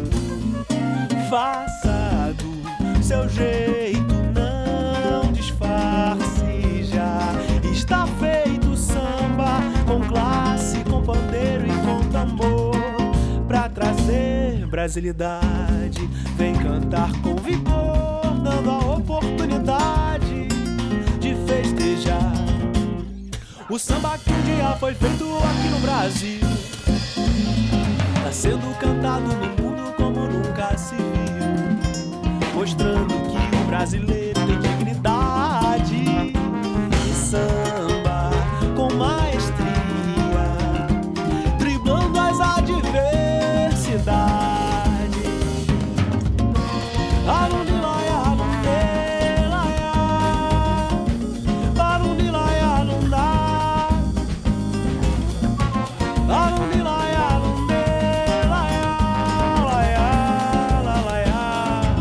Vamos lá, é muito e-mail, gente. Nossa senhora, meu Deus do céu. Hoje tô saindo. Hoje à noite eu vou estar saindo de viagem novamente pra resolver um problema de uma perícia. É, então eu tenho que matar todos os e-mails hoje. E aí logo em seguida já vai ter o programa com o Alexandre Tasca. Então eu tenho que matar os e-mails aqui. Vamos lá. Para ler no podcast, pode falar meu nome. Fala, Hernani Carreira, tudo tranquilo com o senhor? Primeiramente, gostaria de agradecê-lo novamente pelo seu podcast. Seu objetivo de oferecer conteúdo de utilidade pública para homens certamente tem sido atingido. Qual que é o seu nome? Caio. Tá bom, Caio. Obrigado, viu? De que outra forma eu, um simples caipira, poderia ter acesso a tantas informações e experiências de que os amigos têm bondade de compartilhar? Novamente agradeço a todos que compartilham suas histórias, com o intuito de nos alertar para que não cometemos os, os não cometamos os mesmos erros ou caiamos nas mesmas armadilhas. Que Deus os abençoe. Amém. Muito obrigado. Enfim, estou ficando emocionado. Vamos ao que interessa. Tenho 1,70m de altura, um sub-humano de fato. Seria possível compensar minha estatura com falta dessa com massa muscular? Sim, mas 1,70 você tá na média, não é nenhuma aberração. É, Eu não sei quantos anos você tem, você não falou aqui. Existe cirurgia também pra crescer, tá? É, você tiver interesse, mas não tem nada de errado com você, cara. 1,70 você tá na média brasileira, tá tudo certo. Mas sim, o seu corpo estando atlético sempre vai ajudar. É, a não ser que você fosse muito baixo. Eu conheci um cara de 1,50 que fazia academia, aí ficava meio esquisito. Porque aí é o que eles falam que é mullet, é, fica, fica esquisito. Nesse caso é estranho mesmo. Mas é, no seu caso, 1,70, tá tudo certo, filho. É, seria possível compensar minha estatura com massa muscular? Quero dizer, se eu pensasse, se eu pesasse mais do que normal para minha altura, só que ao invés de gordura, esse peso fosse constituído de massa muscular, compensaria minha altura? Sim. Eu conheço um cara que era é, um cara que era mais. é, Era até relativamente baixo, mas era bonito e atlético. O cara comia geral, cara. Porra. É, outra coisa, não gosto de futebol. Sempre fui um puta perna de pau na escola e não gosto de assistir os jogos, mas aprecio bastante Milton Neves e as histórias da introdução do programa. Mande um salve para todos os caipiras de, de registro e de toda a região do Vale do Ribeiro. Um salve para vocês. Capital global da banana. É, sai fora. No interior de São Paulo, o lugar que permanece invicto no Guinness Book como portador de sotaque mais feio da língua portuguesa. Outro dia disse para meu tio: A internet tem muito lixo, mas tenho tido sorte de achar e aprender muitas coisas boas. A Sociedade Primitiva certamente pertence à parte boa da internet. Vida longa à Sociedade Primitiva e ao Hernani Blue Jazz. Vai tomar no seu cu, mas um abraço. Muito obrigado pelo e-mail. Tamo junto, meu irmão. Um abraço. É, antiga paixão quase ressuscitada. Sal- fala, Hernani. Me chamo Baek. É, é só um nome para me identificar. Tá bom, cara. Pula. Um. so- Sobre. Tá, tá bom. Por volta do mês passado. Gente do céu, vai escrever um e-mail direto. Pá! É isso, quero falar isso, isso, isso isso. Para com essas coisas, gente. Para de enrolar. Ó o tanto de e-mail que eu tenho pra ler, gente. Facilita meu trabalho, facilita minha vida, gente. Facilita pros ouvintes. Vamos. É pá, pá, pá. Lembrem sempre disso. É pá, pá, pá, pá. Eu quero falar isso, meu nome, ó, meu nome é fulano. Bunda, meu nome é Bunda. Eu quero falar tal coisa. Já, pula porque vocês querem falar de uma vez, gente. Vamos, vamos facilitar minha vida aí, rapaziada. Por volta do mês passado eu encontrei a fila do. enco- tá. É, sobre a paixão da escola. Por volta do mês passado eu a encontrei na fila do banco. Conversamos durante alguns minutos. Pareceram horas, devido ao prazer que tive em reencontrá-la. Para começo de história, T, como vou chamá-la, é uma garota que estudou comigo durante o ensino médio. Eu era um cara dado às paixões e sempre amei uma menina por ano. Eu quase nunca me declarei. Amei? Não, acho que você se apaixonou, porque amar é outra coisa. Eu quase nunca me declarava por misericórdia divina. Qua- Quando quebrei o braço no terceiro ano do colegial, foi então que reorganizei minha vida. Tirei três meses de folga para. Tirei três meses de folga de um serviço de empacotador no mercado. E pude olhar melhor para ela, pude descobri-la. Dentre outros alunos, escolhi T como minha nova paixão. Ela era frágil, uma moça magra, extremamente simpática, era envergonhada, extremamente inteligente, de pouca conversa, pois era simples demais. Vivia em uma casa de madeira bem precária, uma mediana por quem eu passei a admirar como uma musa de uma poesia. Cheguei a escrever para ela, claro, sem nunca mostrar meus escritos, e dei livros de presente, pensando por todos esses anos que ela nunca os tinha lido. Fizemos vestibular juntos, mas para cursos diferentes. Eu, inclusive, indiquei o curso que ela faria. E, indiretamente, a mandei para longe de mim. Era o amor mais puro e mais idealizado que já senti e que não se repercutiu nem com a minha atual namorada. Era um amor anterior a toda a Red Pill. O ano estava acabando, quase todos os dias eu me sentava do lado dela. Agora que sou menos idiota, talvez tenha alguma chance. Mas na época, e até hoje, nunca me pareceu que ela quisesse alguém. Cinco anos se passaram e eu tinha esquecido, sentimentalmente falando. Foi então que a reencontrei. Foi como se eu nunca tivesse deixado de conversar com ela. T já tinha terminado sua faculdade, mais curta que a minha, e agora trabalhava em um mercado da cidade, enquanto não encontrava serviço em sua área. Não sei com quem ela possa ter ficado durante a faculdade, não sei dos seus podres, só sei que vi sobre ela a mesma aura imaculada de uma paixão virginal, agora ressuscitada. O papo foi muito melhor depois desses anos e senti que poderia me sentar para conversar com ela em uma lanchonete para trocarmos figurinhas durante o dia inteiro. Coisa que eu não fiz durante o ensino médio por, ter- por ser muito inexperiente. Legal, cara, bacana, legal. Durante alguns minutos eu regredi em anos. Queria descrevê-la mais, porém vejo que o meu erro foi idealizá-la exageradamente. E isso só acontece quando não conhecemos alguém de verdade. Agora, namorando, eu já não posso. Sou firme quanto a isso e tenho um compromisso com uma moça bacana, e mesmo assim, comparei as duas, já que a moça com quem namoro não possui faculdade e trabalha apenas como faxineira e manicure. O que no final das contas não é demérito algum. E não possa ser canalha. E não posso ser canalha. Enfim, deixo o conselho. Se declare ou simplesmente não idealize a mulher. Gaste o cartucho e pare de pensar nela, concordo. Pois por um dia eu a revi e foi como se eu ainda a amasse como na paixão colegial. Ao som de vento no litoral, música que descobri na mesma época em que ela tinha ido embora. Engraçado que eu cantava essa música para minha namorada dias antes de reverter. Não tenho dúvidas quanto à traição, coisa que nunca farei. Mas o que faço quanto ao sentimento? OBS. No presente instante, ela já se foi da minha mente. Nada como um fim de semana de fortes chás de buceta para enviar sonhos pueris de volta ao esquecimento. Só não posso, só não posso vê-lo novamente. Desde já agradeço à Sociedade Primitiva e ao mestre cabeça de todos nós, Hernani. Muito obrigado. Meu irmão, você- essas coisas são todas, é, como você mesmo descreve, descreveu, pueris. É tudo no, no mundo das ideias, como dizia o Platão. É tudo no campo das ideias. Fica em paz. Nada disso é, é verdadeiro. É, essa história, a- apesar que a frustração de fato existe. A- a- realmente, a frustração existe. é, por você não ter feito ah, o que você gostaria. É, mas essa frustração é passageira. Você não pode deixar esse sentimento tomar conta das suas ações reais. E fique em paz, tá tudo em paz, tá tudo tranquilo e vai dar tudo certo. Ó, ó rapaziada, o, o, o rapaz lá que tinha sido falsamente acusado acabou de responder. É uma longuíssima história, mas consegui resolver as coisas da melhor forma possível. Infelizmente, saí sem nenhum tipo de des- destruição. Envolve até coisas sobrenaturais. Aliás, obrigado pela preocupação e sem problemas com a demora. Sei que você é sobrecarregado pelos e-mails, vida longa à sociedade primitiva e ao nova vertente. Então, ouvintes, tá tudo resolvido. Vocês que ouviram a história do rapaz que foi falsamente acusado, podem ficar em paz que já tá resolvida a situação. Ó, logo na boca do crime, nova vertente. Tem um ouvinte aqui que fez uns logos novos. Muito obrigado pelos logos. Vou dar uma olhada. O, o logo do. O novo logo do Na Boca do Crime, pra você que não sabe, eu tenho um programa de crimes chamado Na Boca do Crime.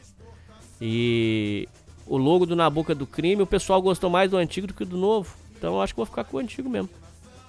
É. Mas muito obrigado, meu irmão. É... Próximo e-mail. Dinâmica de um relacionamento. Olá, boa tarde, Hernani. Venho te relatar uma situação. Eu quero saber o que você acha. Acompanhe seu programa já faz um ano e ouço muito dos seus programas. Porém, nos últimos dois meses me envolvi com uma garota muito bacana e legal. Espetacular mesmo. Na hora eu pensei que era a menina que eu deveria me casar. Mas não deu certo. E hoje, olhando para trás, vejo como essa minha perspectiva estava errada. Mesmo que na hora parecia muito real. De que ela era a melhor mulher do mundo. E na época também tive de parar de acompanhar seu conteúdo e de outros caras no meio. Pois acredito, então, que todo e qualquer relacionamento pressupõe um certo nível de blue pill dos dois lados. Sim, verdade. Isso é real. Pra ter um relacionamento, você não pode ficar muito nesse negócio de red pill, não, senão você enlouquece. Você deve saber do que eu estou falando. Os dois têm de acreditar cegamente ou irracionalmente de que a relação vai dar certo. Lógico, concordo. Ó, se você vai entrar numa relação, o, pre- o mínimo pressuposto. Cara, isso, é- isso que você falou. Eu não sei se você falou de propósito ou se você falou sem querer, mas você acertou muito.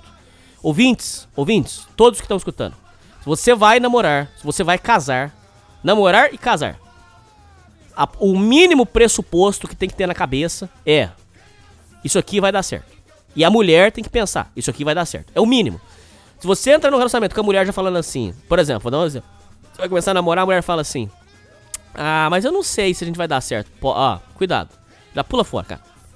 Cara, se a pessoa já vai entrar com o pé fora, não entra. É melhor não entrar, não entra. Pronto, tudo, tá tudo certo. Relacionamento é um negócio, rapaziada. Que é ou vai ou racha. Mas não é pra você ser idiota. Isso não tem nada a ver com ser burro. Por exemplo, você ficar se esforçando pelo relacionamento e a mulher não se esforça. Se a mulher não se esforça, você pula fora. É vai ou racha. Se, ó, se o relacionamento tá ruim e você vê do outro lado uma, uma que a mulher tá se esforçando pra resolver o problema, seja qualquer problema, legal. Você vai pra cima e, e ajuda a resolver. Agora, você notou um pezinho pra fora, ouvinte? Pula fora. Ó, começou a falar de ex pra você. Você tá namorando com a pessoa. Por que, que eu tenho que ouvir história de ex? Por que, que eu tenho que ouvir história da, de transas passadas? Eu conheci um ouvinte que falou pra mim que a mulher dele comenta às vezes sobre os ex, sobre transas passadas. Isso existe. É ou vai ou racha. Se não quer ficar, não tem problema nenhum. Por isso que eu falo tanto pra vocês a importância que vocês precisam entender de saberem ficar sozinhos. Solitude. Porque senão, se for pra entrar em bosta, então você vai ficar sozinho. Eu quero que todos vocês façam isso. Pelo bem da sanidade de vocês. Se é pra entrar em porcaria, você não vai entrar. Agora, se é pra entrar no relacionamento, aí eu concordo. Aí tem que entrar e falar, ó, isso aqui vai dar certo. Pronto. É o mínimo que tem que ser feito. Tem que se prender ou nem vai existir relacionamento no começo. Não dá pra pensar muito, pois se pensar muito não vai dar certo mesmo. É, é e não é. Não é questão de se pensar muito, não. É. questão é qual é o compromisso que você vai ter com a, com a relação. É isso só. É, deve ter sido por isso que parei de, ter, de ver sentido no seu conteúdo na época, mesmo que tenha me ajudado a tirar bons proveitos desse mesmo relacionamento. Isso acontece muito, vários ouvintes vêm aqui todo arregaçado mental, se conserta e aí depois abandona. Mas eu não vejo isso como traição, não. Eu entendo. São fases da vida, às vezes o cara, por exemplo, o cara entra aqui arregaçado mental, aí ele vai arrumar uma nova namorada. Ele vai, ele vai seguir o relacionamento dele, tudo bem. Né? Apesar que eu, eu, Hernani, não acho. Tô sendo muito sincero, eu não acho que o meu, que o meu programa atrapalhe relacionamento. Não acho. Mas tem ouvintes que acham, tudo bem. Não tem problema, não tenho raiva, nada, tudo certo. É, visto que eu já tinha mais noção de alto valor e brigava com ela, pois não aceitava certas atitudes que ela cometia. Isso foi de grande ajuda, mas boa parte do seu conteúdo eu abandonei, pois naquele exato momento, com aqueles meus sentimentos e emoções e com a vibe tão boa que a garota me dava, já não me dizia muita coisa. É mais ou menos isso que você vê nos seus ouvintes também? Sim. Obrigado e abraço, Hernani. Um abraço, meu irmão. Muito sucesso, muita paz na sua vida, tá bom? Tamo junto. Dilema moral. Fala bom da boca, tenho um histórico familiar com caro- caroços na mama. Muitas irmãs da minha irmã, da minha mãe e outros parentes fami- fa- da família faleceram por causa dessa condição. Minha mãe já passou por procedimento cirúrgico, tendo que retirar vários desses caroços. Foram muitos. Mesmo assim, ainda não se recuperou dessa situação e se queixou de dores constantemente. O diagnóstico cedo é essencial para o sucesso do tra- tratamento, mas mesmo assim, a mesma a pessoa pode passar por procedimentos que serão exaustivos, como cirurgias e até retirada da mama, fazendo com que a pessoa sofra disso e passe um bom tempo da vida em um hospital. Aqui entra a minha história. Tenho um relacionamento de dois anos e planejo constituir uma família com minha parceira. Ambos gostariam muito de ter uma filha. Seria irresponsabilidade ter uma filha e condenar ela a essa possibilidade? Obrigado e vida longa à sociedade primitiva. Cara, mas veja bem. Seria irresponsabilidade, mas e, e- e se ela não tivesse nascido, aí não seria mais irresponsável? Ué, em teoria as pessoas querem viver. Eu Tô tirando os suicidas dessa conta. Não, eu não vejo como irresponsabilidade. Quero te dizer que é, existem formas bastante preventivas pra, com, com relação a isso, com relação ao histórico. Inclusive, ela sabendo que na família tem histórico, fica mais fácil dela prevenir. É, uma alimentação correta pode evitar esse tipo de.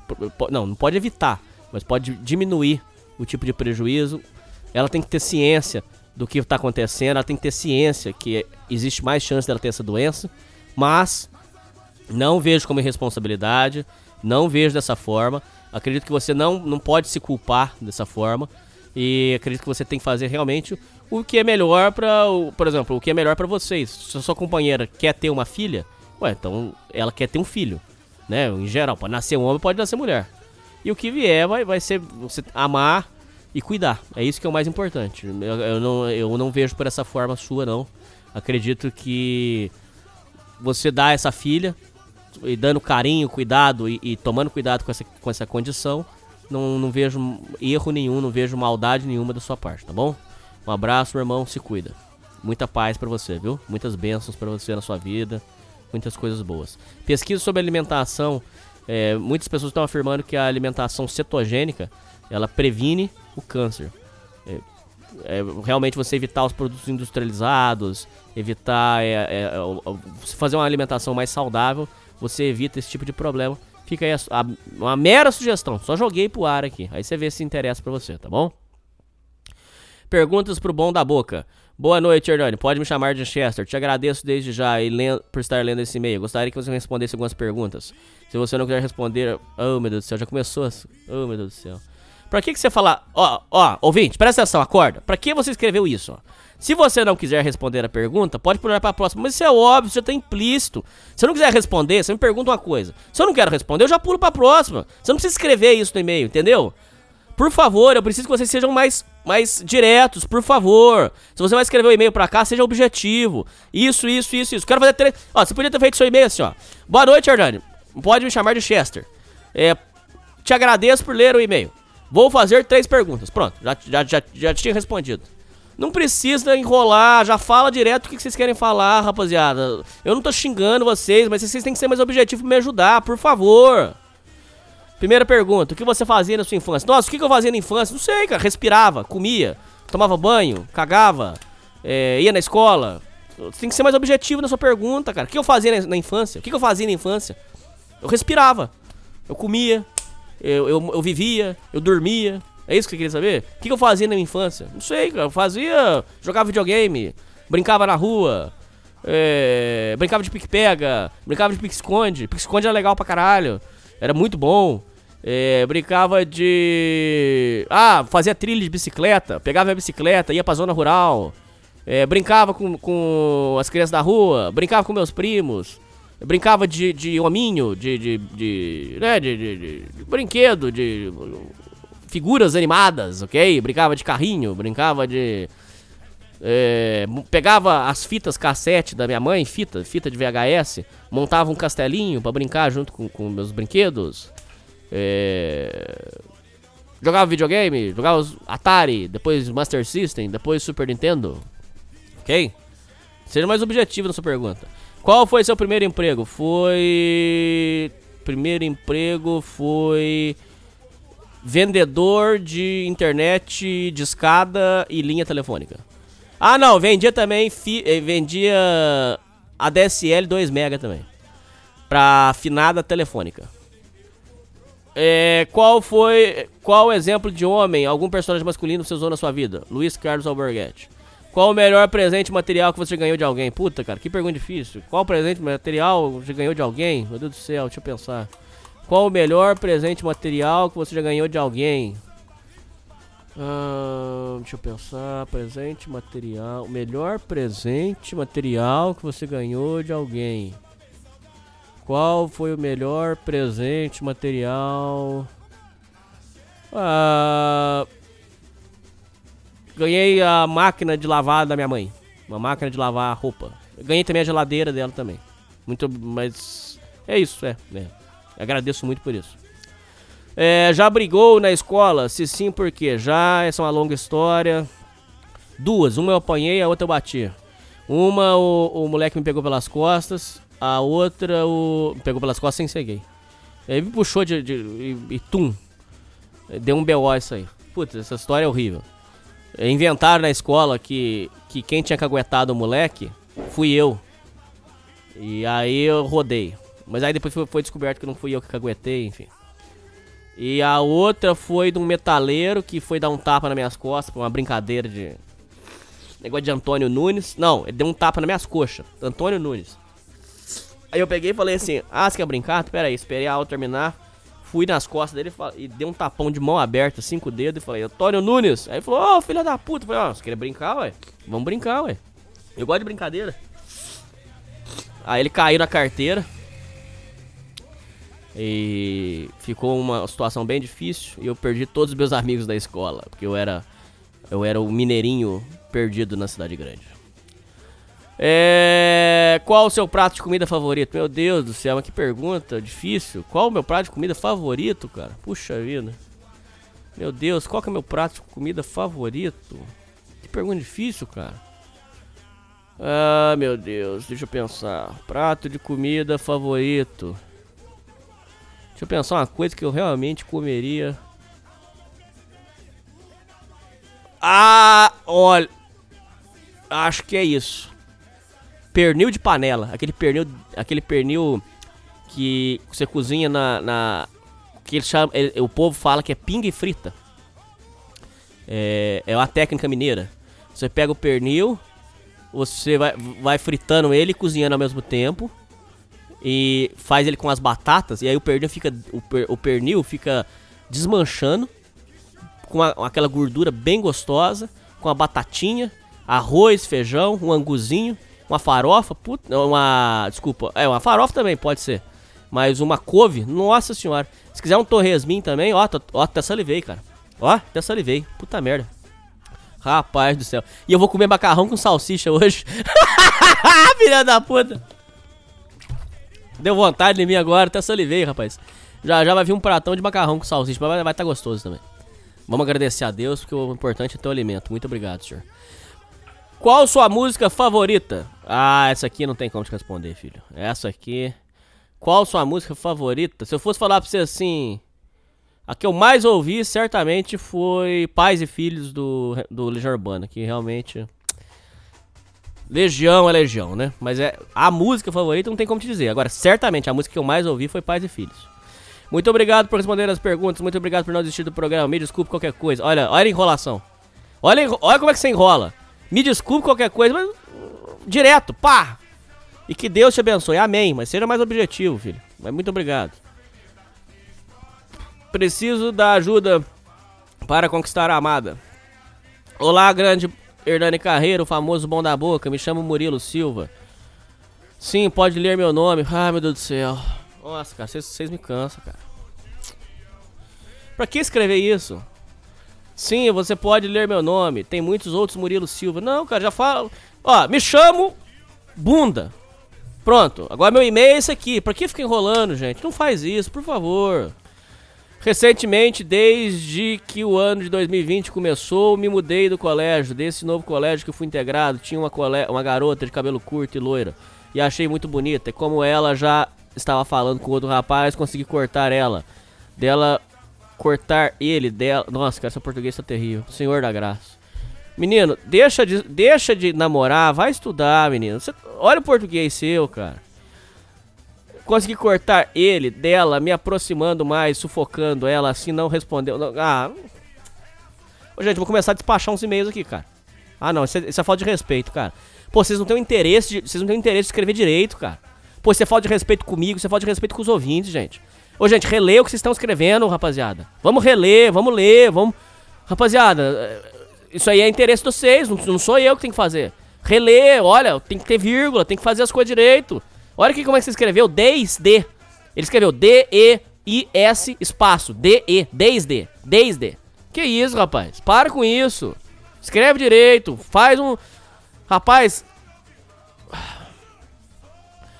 Como ela já estava falando com outro rapaz, consegui cortar ele, dela, me aproximando mais, sufocando ela. Assim, ela não respondeu mais o outro rapaz. Comecei a betar e orbitar ela todo dia na escola. Descobri seus interesses, vi que era feminista, usava o TikTok, até ouvi o tão proclamado K-pop. Mas ignorei, afinal, tudo que eu quero é a atenção de uma mulher bela.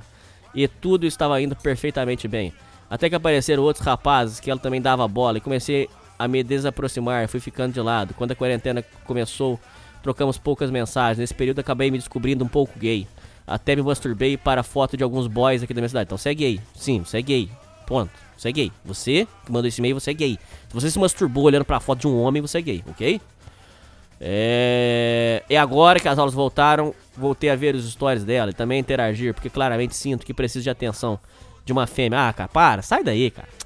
O que posso fazer pra conquistar a chegar? Não, ô filho, observação, tenho 15 anos. Não, cara, um abraço, muita paz. Por sinal, mande um, um salve pro meu amigo Argel, que me recomendou seu programa, tá? Um abraço. Ó, papai, mamãe, ó, esse programa não é para menor de idade. Se o seu filho tá ouvindo aqui, tem que, aí você tem que ver certinho o que tá acontecendo aí na casa, tem que olhar certinho, porque isso aqui não é pra criança. E outra coisa, é, você tem essa questão da homossexualidade, você tem que ver isso aí, entendeu? Você se aceita. Agora, para com esse negócio de ficar é, pedindo atenção de fêmea, senão me sinto triste, solitário. Para com isso, cara. Você tá na idade de confusão mental. Isso aí acontece mesmo. Tá, e você fica tranquilo aí que vai, vai passar. Adolescência é assim. Isso é uma coisa que eu, não falaram pra mim. Mas é, é- é- E todos os ouvintes aqui vão concordar. Adolescência é idade de confusão mental. Às vezes você acha que um problema é muito grande e não é. Porque. tan- Tanto que o adolescente, quando conta os problemas dele, parece que são coisas muito sérias. E nunca são. Porque o adolescente ele tem uma outra visão da vida. Então fica tranquilo. Essa sua confusão mental vai passar, vai dar tudo certo, tá? E papai e mamãe tem que ver o que tá acontecendo aí. Para ler do leitura de e-mails, comentário ao programa 179 e 179B. Ô, gente, aqui é. Se vocês for mandar e-mail pra cá, é coisa. Por isso que eu não deixo e-mail disponível. Porque aqui é coisas. Aqui são só e-mails sérios. Coisa muito importante. Senão, não- deixa pra lá. Se não for coisa séria, se não for um desabafo muito importante, então deixa quieto, deixa, deixa pra lá. Olá, Hernani, pode falar meu nome se quiser. Segue um e-mail comentando o programa de leitura 179 e 179B. Me chamo Leonardo Porfírio Mazuco e te acompanho desde o início. Quando aproveito para te escutar no trabalho ou em alguma atividade em casa, agradeço desde já a ajuda que presta em seu trabalho para os ouvintes. Você não sabe, mas ajudou muito a superar um problema psicológico que atrasava minha vida há uma década. Fruto de um término onde achei que estava bem resolvido, mas não estava. Enfim, no dia que gravei um áudio para contar a história do programa de História de Gratidão, desatei a chorar por horas e assim como quem se renova, depois daquilo as memórias nunca mais voltaram a atormentar. Sim, o desabafo, desabafar, tem propriedade é, é, psicológica, tem propriedades, eu vou, eu vou dizer medicinais, mas não é bem o termo que eu queria. Sim, desabafar faz bem, sim, façam isso. Mas com desabafos sérios, coisa importante, ok? Não mandei a história, pois o choro atrapalhou a gravação. Mas serviu para curar daquele mal que ia e voltava. Só tomar água aqui, pera aí, ouvinte.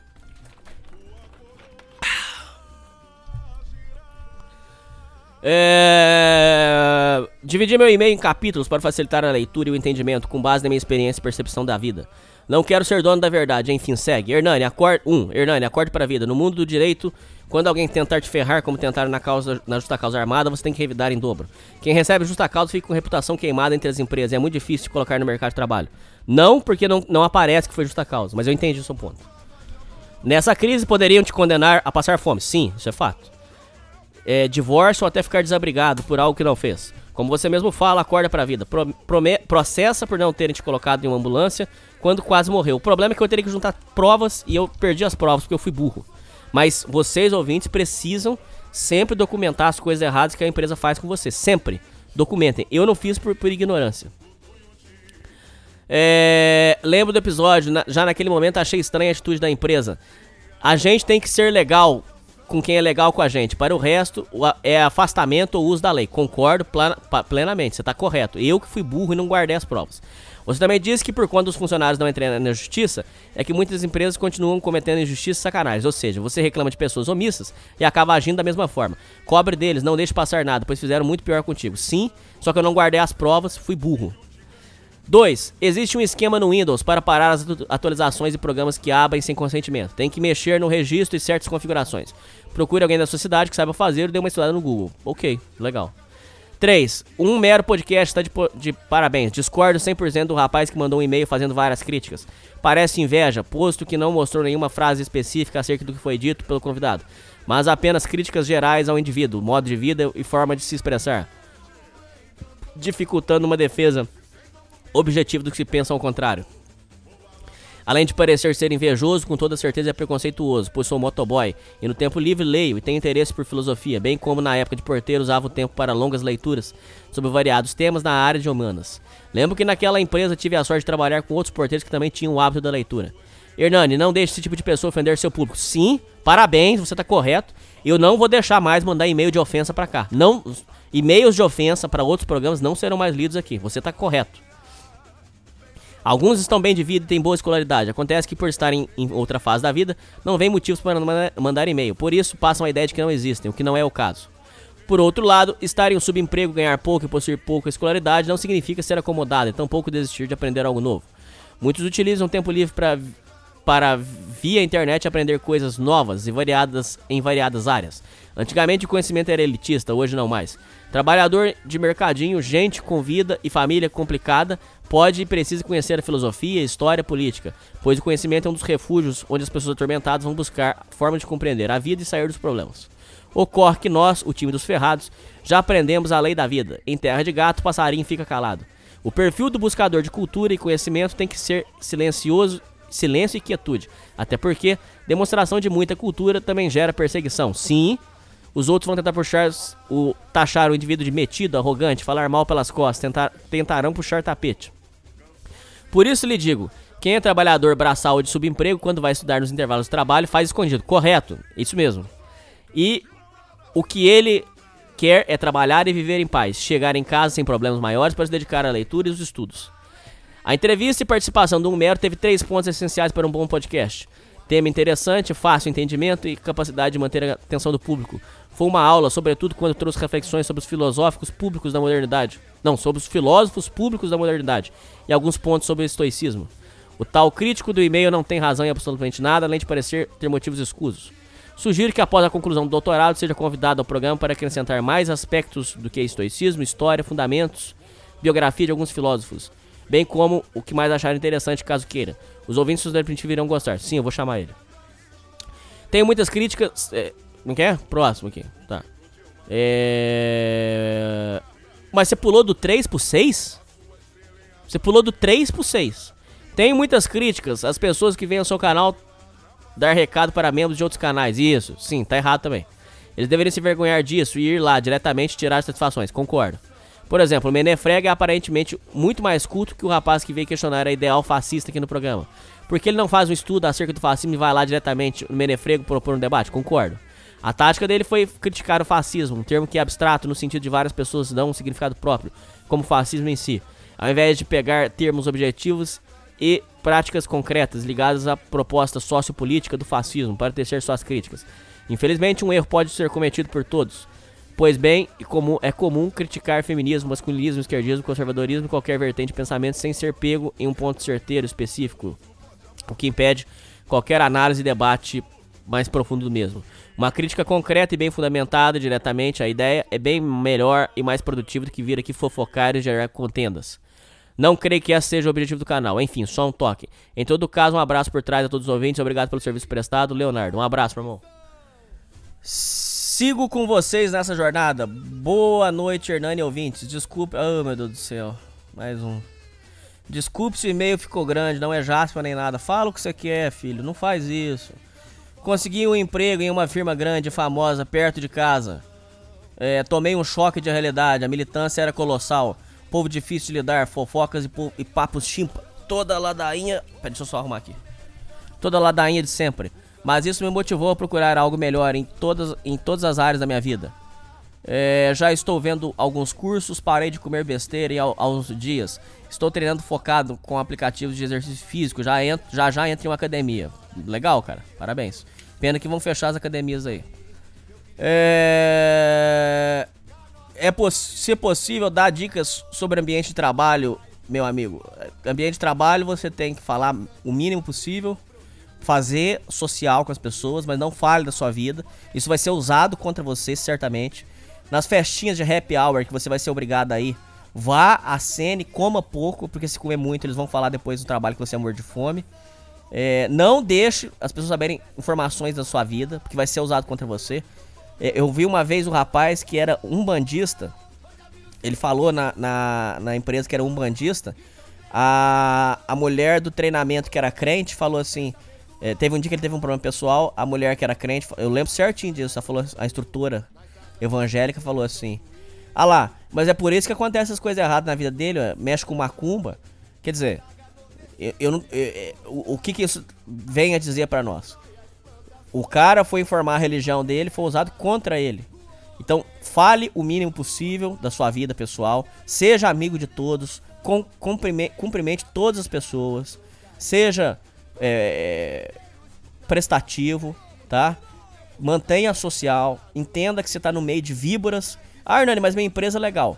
A sua empresa, os seus coleguinhas são legais até os 45 segundo tempo. Bate uma crise na empresa, é cada um salvando o seu rabo. Ninguém vai deixar o, o emprego sair de boa. Todo mundo vai ser contra você. Cuidado com os casados no mercado de trabalho. Os casados são os mais perigosos, porque como ele tem que sustentar mulher e criança, ele faz de tudo para manter um emprego. Ele inventa fatos que, sobre você, ele entrega qualquer coisa que errado que você fizer, ele cagueta mesmo. O casado cagueta mesmo, cuidado. Ele arma para você. Se precisar armar alguma coisa no computador, ele arma. Botar algum documento, alguma coisa no seu computador, ele põe.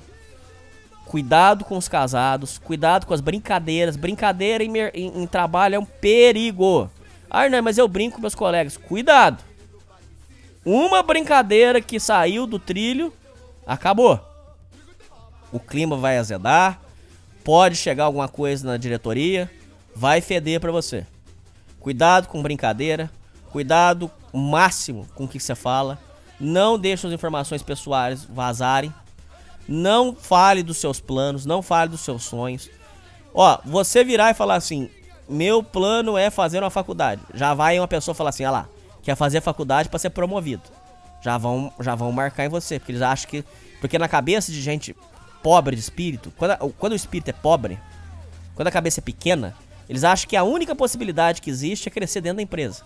Então eles já vão ver a sua faculdade, eles já vão ver o seu desejo de fazer a faculdade como você quer crescer na empresa. Então você é inimigo.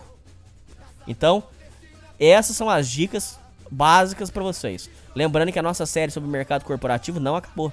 Nós vamos voltar com mais relatos aí, tá? É... Quando escuta a leitura de e-mails, dá uma ansiedade quando finalmente você lê o e-mail. Dá um sentimento acolhedor de sem ser gay, dá de esperança. Vejo que, não estou sozinho, que alguém, um jogador, está falando comigo e não um NPC. Nesse mundo de Mad Max, onde o deserto é o feminismo e toda a pauta progressista, a água e gasolina são os resquícios da masculinidade que a sociedade perdeu há muito tempo. E o deserto insiste em tirar tudo de nós, verdade?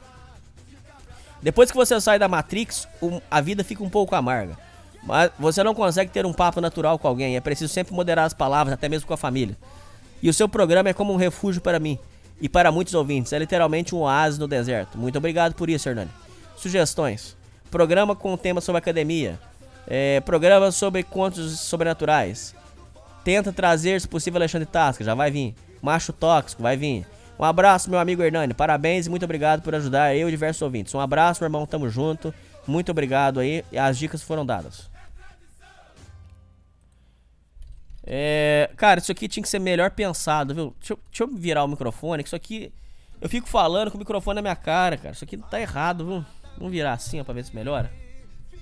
Vamos tentar assim. Segura aí. Pera aí, ouvintes.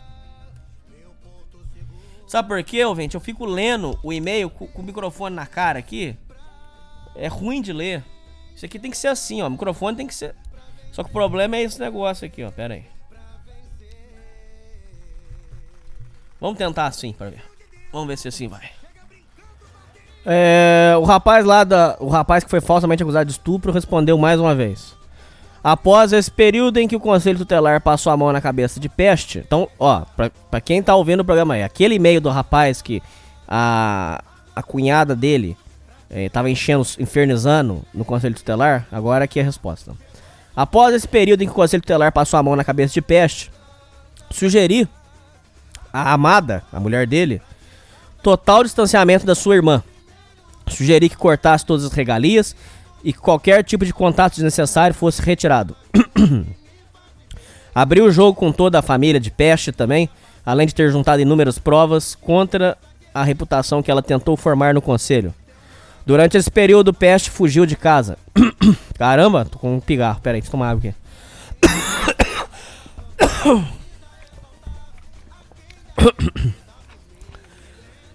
Durante esse período, Peste fugiu de casa e não disse para o que era. Um tempo depois, encontramos vários tipos de droga em seu guarda-roupa, maconha, seringas, dentre outras coisas. Tudo isso foi registrado no exato momento, inclusive com Peste comprovando em filmagens ser portadora de droga. Procuramos a ajuda da Polícia Civil e Militar. Ambos disseram ser casos do conselho. Quando eu expliquei-vos por alto relacionado tudo relacionado ao conselho, eles disseram que na minha casa as regras são minhas e que Peste não deveria impor o que acontecia. É, a partir desse dia resolvemos tirar todo o contato dela com o mundo exterior à casa. Tiramos a chave dela, correntamos as janelas e todos os garotos que iam lá perto eu expulsava. A minha teoria de que Peste era uma narcisista e queria murchar como uma flor sem água, caso não houvesse alguma forma de receber suprimento narcisístico. De fato, com o que ocorreu, e a partir desse momento ela foi entregando os pontos pouco a pouco, fazendo negociações que facilitavam o nosso arquivamento de provas. Após um tempo, a avó de, da Peste sugeriu que ela fizesse uma consulta espiritual para se benzer com uma mulher espírita. Então essa benzedeira descreveu tudo o que estava ocorrendo e todos os detalhes da casa sem sequer ter tido algum contato, algum detalhe do assunto. Descreveu os tipos de demônio que ocupavam cada espaço e previu um fim terrível para a peste, pois ela carregaria o karma de fazer mal para aquelas que o ajudavam de coração. Esse foi o estopim para que ela desistisse do conselho e de atrapalhar minha vida. Voltou a morar com a avó, pouco tempo depois, e decidiu seguir todos os passos que eu havia indicado para ter sucesso financeiro na vida. Desde então, tento ao mínimo ter notícias sobre ela e sobre o que ela faz. Tenho muitas coisas para fazer, o meu único dia livre é domingo, a partir do meio-dia. É um grande orgulho fazer parte dos seus ouvintes, mesmo sabendo que sua vontade gigantesca de sangue anal. Não é que é? De deixar sangue no pau de cada um. Vai tomar no seu cu. Vida longa ao uso da primitiva e ao nova vertente. E viva a supremacia parda brasileira. Poupei detalhes para não ficar maçante. Meu irmão, fico feliz que deu tudo certo. Tô feliz por você. Muita paz, muita serenidade. Cuidado com essa história. Ouvintes, cuidado com essa história de menina menor de idade. Ah, mas eu vou só dar um presentinho. Cuidado, porque isso pode ser confundido com outra coisa, você rodar. Muito cuidado. Se afasta dessa bosta. Você falou que de vez em quando você fica descobrindo o que ela faz. Evita essa bosta, corta isso da sua vida.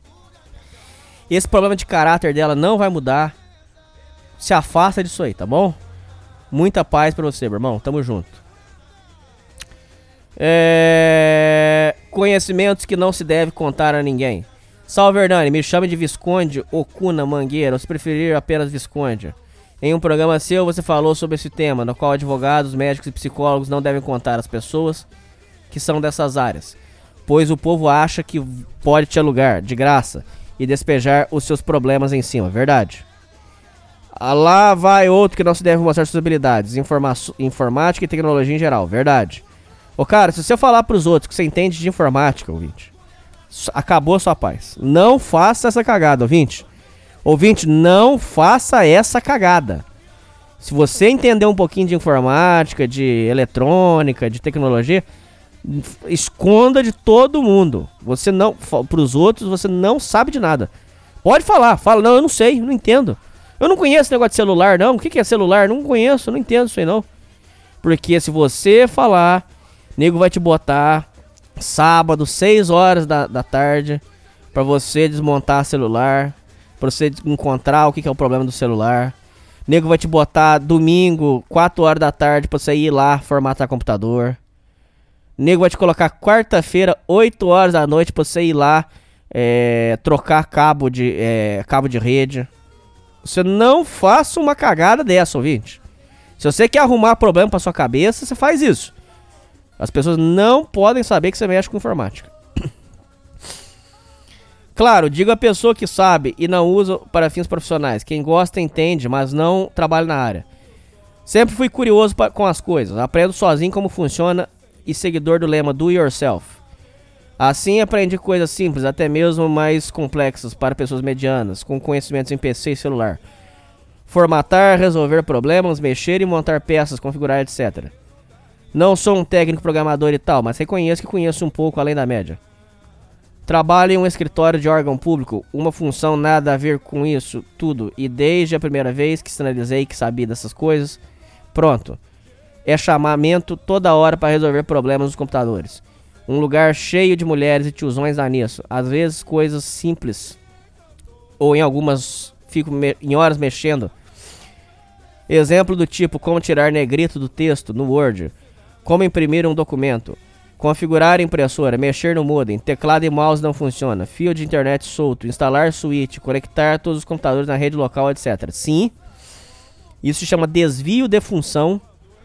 Se você quiser documentar isso, você tem direito depois de pedir na justiça, tá? Não são tão complicados assim, mas a coisa é que tem que parar meu trabalho para resolver coisas dos outros, além de deixá-los preguiçosos para resolverem. Eu atraso meu lado e não ganho nada com isso.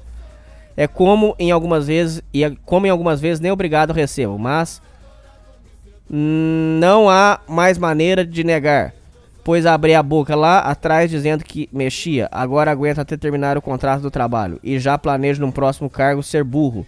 Não sei ser o burro, não sei fazer nada. A tal ignorância é uma benção, só assim pra ninguém te perturbar. Verdade, sim, ouvintes. Não façam essa cagada. Eu teve uma época que eu falava pros outros. Eu trabalhava numa empresa, eu trabalhei na Samsung. Eu fiz a cagada de falar que eu tinha feito eletro- eh, elétrica pelo Senai. Puta que pariu, cara. Ô, o dono da empresa me colocou pra entrar dentro da sala de diretoria e trocar reator e lâmpada da, da, da luminária. Vai tomar no cu, cara. Puta que me pariu, cara.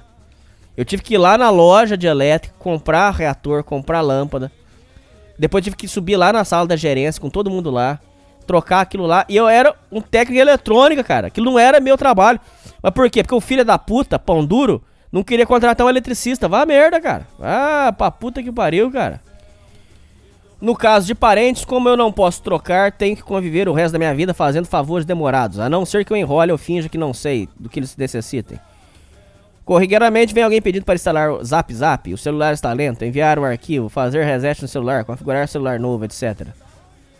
Meu irmão, por exemplo, me enchia de mensagem muitas vezes no trabalho perguntando sobre coisas de computador, como trocar papel de parede, mudar o tema do sistema, desinstalar um programa. E o, e o impressionante era que tudo era facilmente achado no Google. E acredite, ele me perguntava primeiro antes de pesquisar. Isso me deixa puto, cara. Agora você tocou num ponto certinho, cara. Agora o seu ouvinte tocou num ponto certinho, cara. Isso aí me tira do sério, cara. E me tira do sério com os ouvintes, cara. Cara, o que, o que eu recebo de pergunta idiota, eu não respondo, cara. Pergunta idiota. Cara, se você fez uma pergunta e ela era idiota, eu não respondi. Ok? Porque eu não respondo mais pergunta idiota, cara. Perguntas que são facilmente achadas no Google, cara. Só pergunta imbecil, cara. Ah, tá de brincadeira. Ô, gente, o mínimo que você tem que fazer antes de fazer uma pergunta, o mínimo. Joga no Google. É o mínimo. É o mínimo do mínimo do mínimo. Pra ser assim, tô sendo super gentil. Vou fazer uma pergunta, primeiro eu vou consultar. Consultei, não achei, agora eu vou. Agora eu vou fazer a pergunta. É o mínimo, cara. Pelo amor de Deus, gente. Ninguém é funcionário de vocês. É. Mas aos poucos fui reeducando nessa questão. Hoje em dia ele me chama muito pouco. Apenas estou ensinando meu método de aprendizado, Google. Se eu não sei de algo, pesquiso, mas muita gente está acomodada. Vejo esse tipo de coisa e só penso ser preguiça. Meu sogro tem um bar, daqueles com cachaceiros, mas gente boa. A moda antiga. Ajudo ele nessas questões, mas ele não pede muito. Só que um pessoal que frequentava já viu e aí que abusam. E aí que abusam. A- opa! E aí é que abusam. um já chegou e pediu com o meu WhatsApp documentos dele para uma advogada. Pois ele não tinha aplicativo. Até aí tudo bem.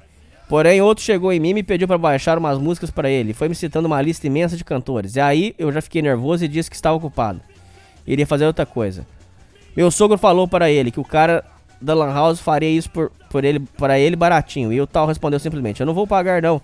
Ele aqui faz de tudo de graça. Ah, cara. Aí te tirou pro otário, meu irmão do céu. Aí ele te chamou de otário na cara. Eu só virei e fui pra casa falando que tinha algo pra fazer. Não dá pra acreditar o quanto as pessoas são folgadas. Cara, essa o cara jogou baixo, hein? Vai pra puta que o pariu o cara falar uma merda dessa pra você, hein, cara. Puta que o pariu.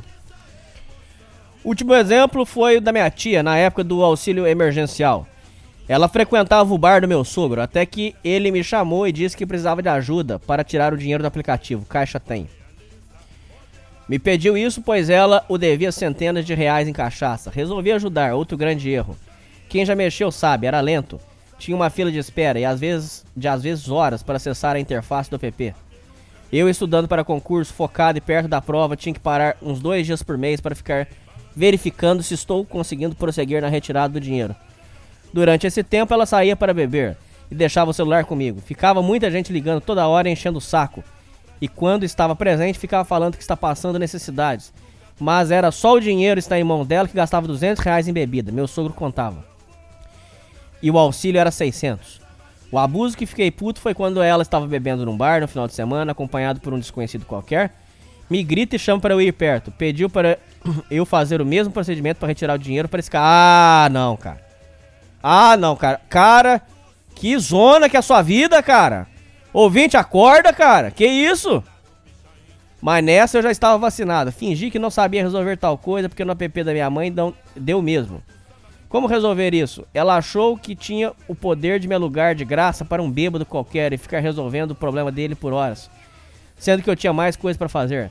Minha irmã fazia esse mesmo procedimento do auxílio emergencial para, outro, para os outros e cobrava. E o pessoal dava valor porque dá trabalho mexer com isso. Ninguém dá valor ao que é feito de graça e de boa vontade. Não. Isso que você falou é verdade. Ouvintes, entenda uma coisa.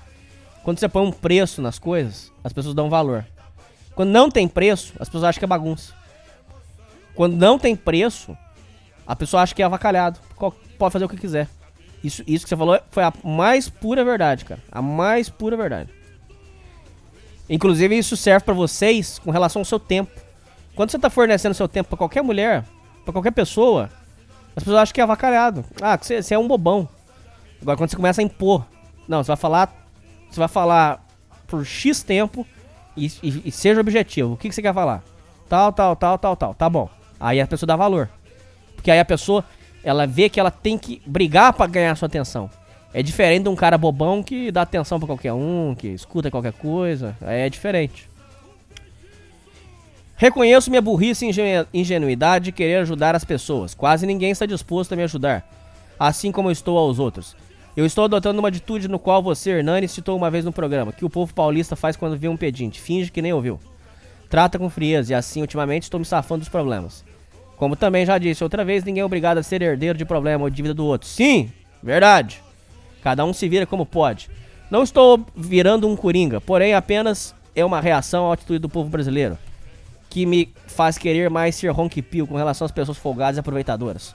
Se você disser sim, uma única vez para ajudar, isso significa para eles uma assinatura de um contrato de servidão, verdade.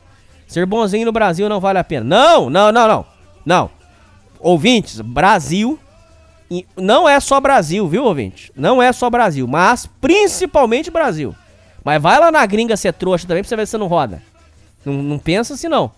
Mas no Brasil, ser bonzinho, deleta. Você não pode ser bonzinho aqui, cara. Tô falando de risco de vida. Se você for bonzinho aqui, nego vai te roubar e te matar, cara. Não. Ser bonzinho no Brasil não existe. É ser justo. Ser justo. Justo sim. Agora, ser bonzinho no Brasil, em outros lugares do mundo também. Mas aqui no Brasil, principalmente, aqui não, cara. Aqui é, aqui é o berço da malandragem. Aqui você tem que ser malandro. Ser malandro é um requerimento para viver. Entendeu? É... Ser bonzinho no Brasil não vale a pena. Aqui se dá valor aos maus caráteres, malandros e espertos. Não. A malandragem não é necessariamente mau caráter. Ser malandro é ser esperto, é ser ligeiro. Tem que ser. Não pode ser bobão, tem que ser ligeiro. Salve bo... bom da boca de veludo, vai se fuder.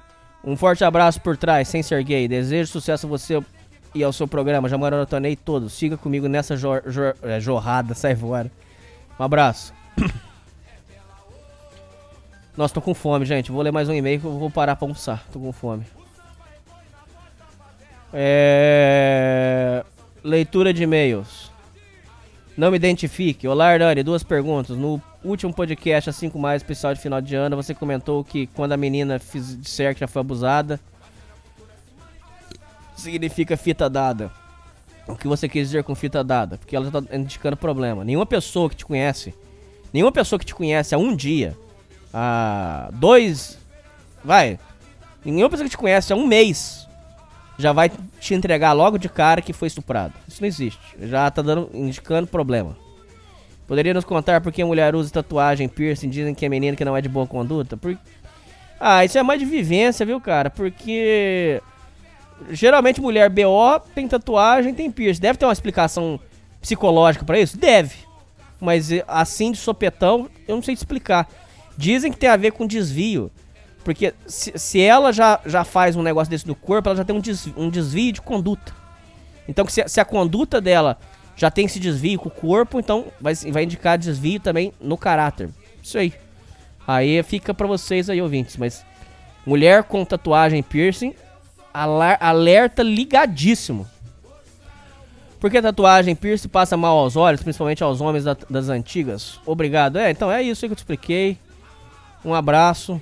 Deixa eu ler mais um só pra eu ir comer, que eu tô com fome. Vai, mais um aqui pra matar, vai, um curtinho. É... E-mail particular, formas de ganhar dinheiro. Fala bom da boca. Tenho escutado seu canal gostaria de compartilhar contigo algumas formas de ganhar dinheiro. 1. Um, não sei se pretende fazer o- que pretende fazer com a indenização da empresa, mas se estiver pensando em trabalhar de moto, pode me mandar mensagem, pois sou motoboy há uns 10 anos e sei bastante coisa sobre o assunto. Cara, que legal, cara. Obrigado por você ter mandado. Eu podia pegar o dinheiro da indenização e, e, e trabalhar de iFood, cara. Eu tenho carteira. É uma possibilidade. Gostei. 2. Percebo que a leitura de e-mails é bem trabalhosa e cansativa. Não acho que seja obrigação ler todos, até porque há muita coisa ruim no meio. Sugiro que leia 50 e-mails por sorteio e 50 e-mails pagos, talvez no valor módico de dois reais. Isso não impede ninguém de ser ajudado, pois muitas vezes o que você aconselha em uma leitura serve para centenas de ouvintes. Cara, que legal, cara. Puxa vida. Posso fazer isso mesmo. É bom que eu tiro os e-mails de, de- da criançada, tiro e-mail ruim. Gostei. Boa ideia. Gostei da sua ideia, cara. Gostei, legal. 3. Também sugiro a criação de um grupo de membros pagos do canal, onde os que participam terão acesso primeiro à gravação do programa e um grupo de WhatsApp com sua participação em maior facilidade para serem entrevistados e darem sugestões. Sim, isso já vai ser criado. Hernani, não duvide, muita gente faz críticas sem fundamento ou manda e-mails estúpidos, pois não custa nada ser folgado contigo, é de graça, sim. 4. Quero frisar que recebendo valores poderá investir mais ainda no programa, com equipamentos, livros, tempo para estudar, não precisar pagar, pegar qualquer emprego ruim. E se a coisa crescer mesmo, poderá até contratar gente para te ajudar mais. Sim, esse é o meu plano pro programa. 5. Criação de uma logomarca que não seja explícita. Ao invés de Sociedade Primitiva, apenas SP. Isso já é o suficiente para formar um grupo que gosta do programa, que quer usar os produtos e não ser identificado. Mas você tem que registrar a logomarca, criar uma loja no Mercado Livre, vender bastante. É. Ah, mas eu acho que eu gosto do logo do Sociedade Primitiva. Ele não deixa, ele não deixa explícito o que, que se trata. 6. Sei que veio da tentativa do golpe de e-mail oferecendo rastreadores, mas está uma ideia. Trabalhar com elétrica e som automotivo pode dar dinheiro. Principalmente que após conhecer o ramo e só comprar ferramentas, alugar um ponto pequeno e trabalhar por conta própria. Uma revisão de alternador, de elétrica e som, se bem feita, tem boa remuneração e mão de obra extremamente difícil de encontrar. Um abraço, Leonardo. Muito obrigado, Leonardo. Gostei das suas ideias. Essa ideia do e-mail foi muito boa. Eu vou, eu vou pensar nisso, cara. Eu vou botar isso em prática. Muito obrigado, meu irmão. Vida, pedaço de papel, canção não dá para uma carta escrever para espantar a dor em mim até me encontrar com você e deixar crescer para andar e andar sem saber porquê. Passei por aí de primeira. Sigo a olhar e olhar para a beira da saia. Para onde vai você?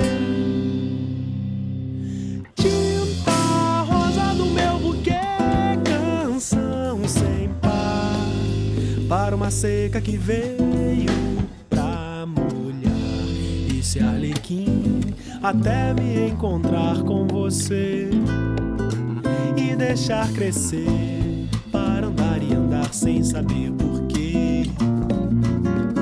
Passei por aí de primeira. Sigo a olhar e olhar para a beira da saia. Para onde vai você?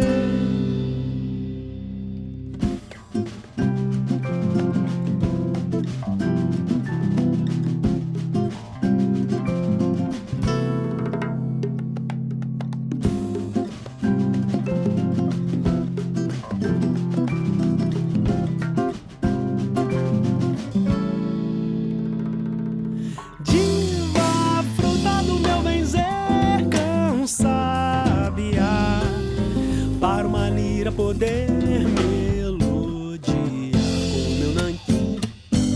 Até me encontrar com você E deixar crescer para andar e andar sem saber porquê Passei por aí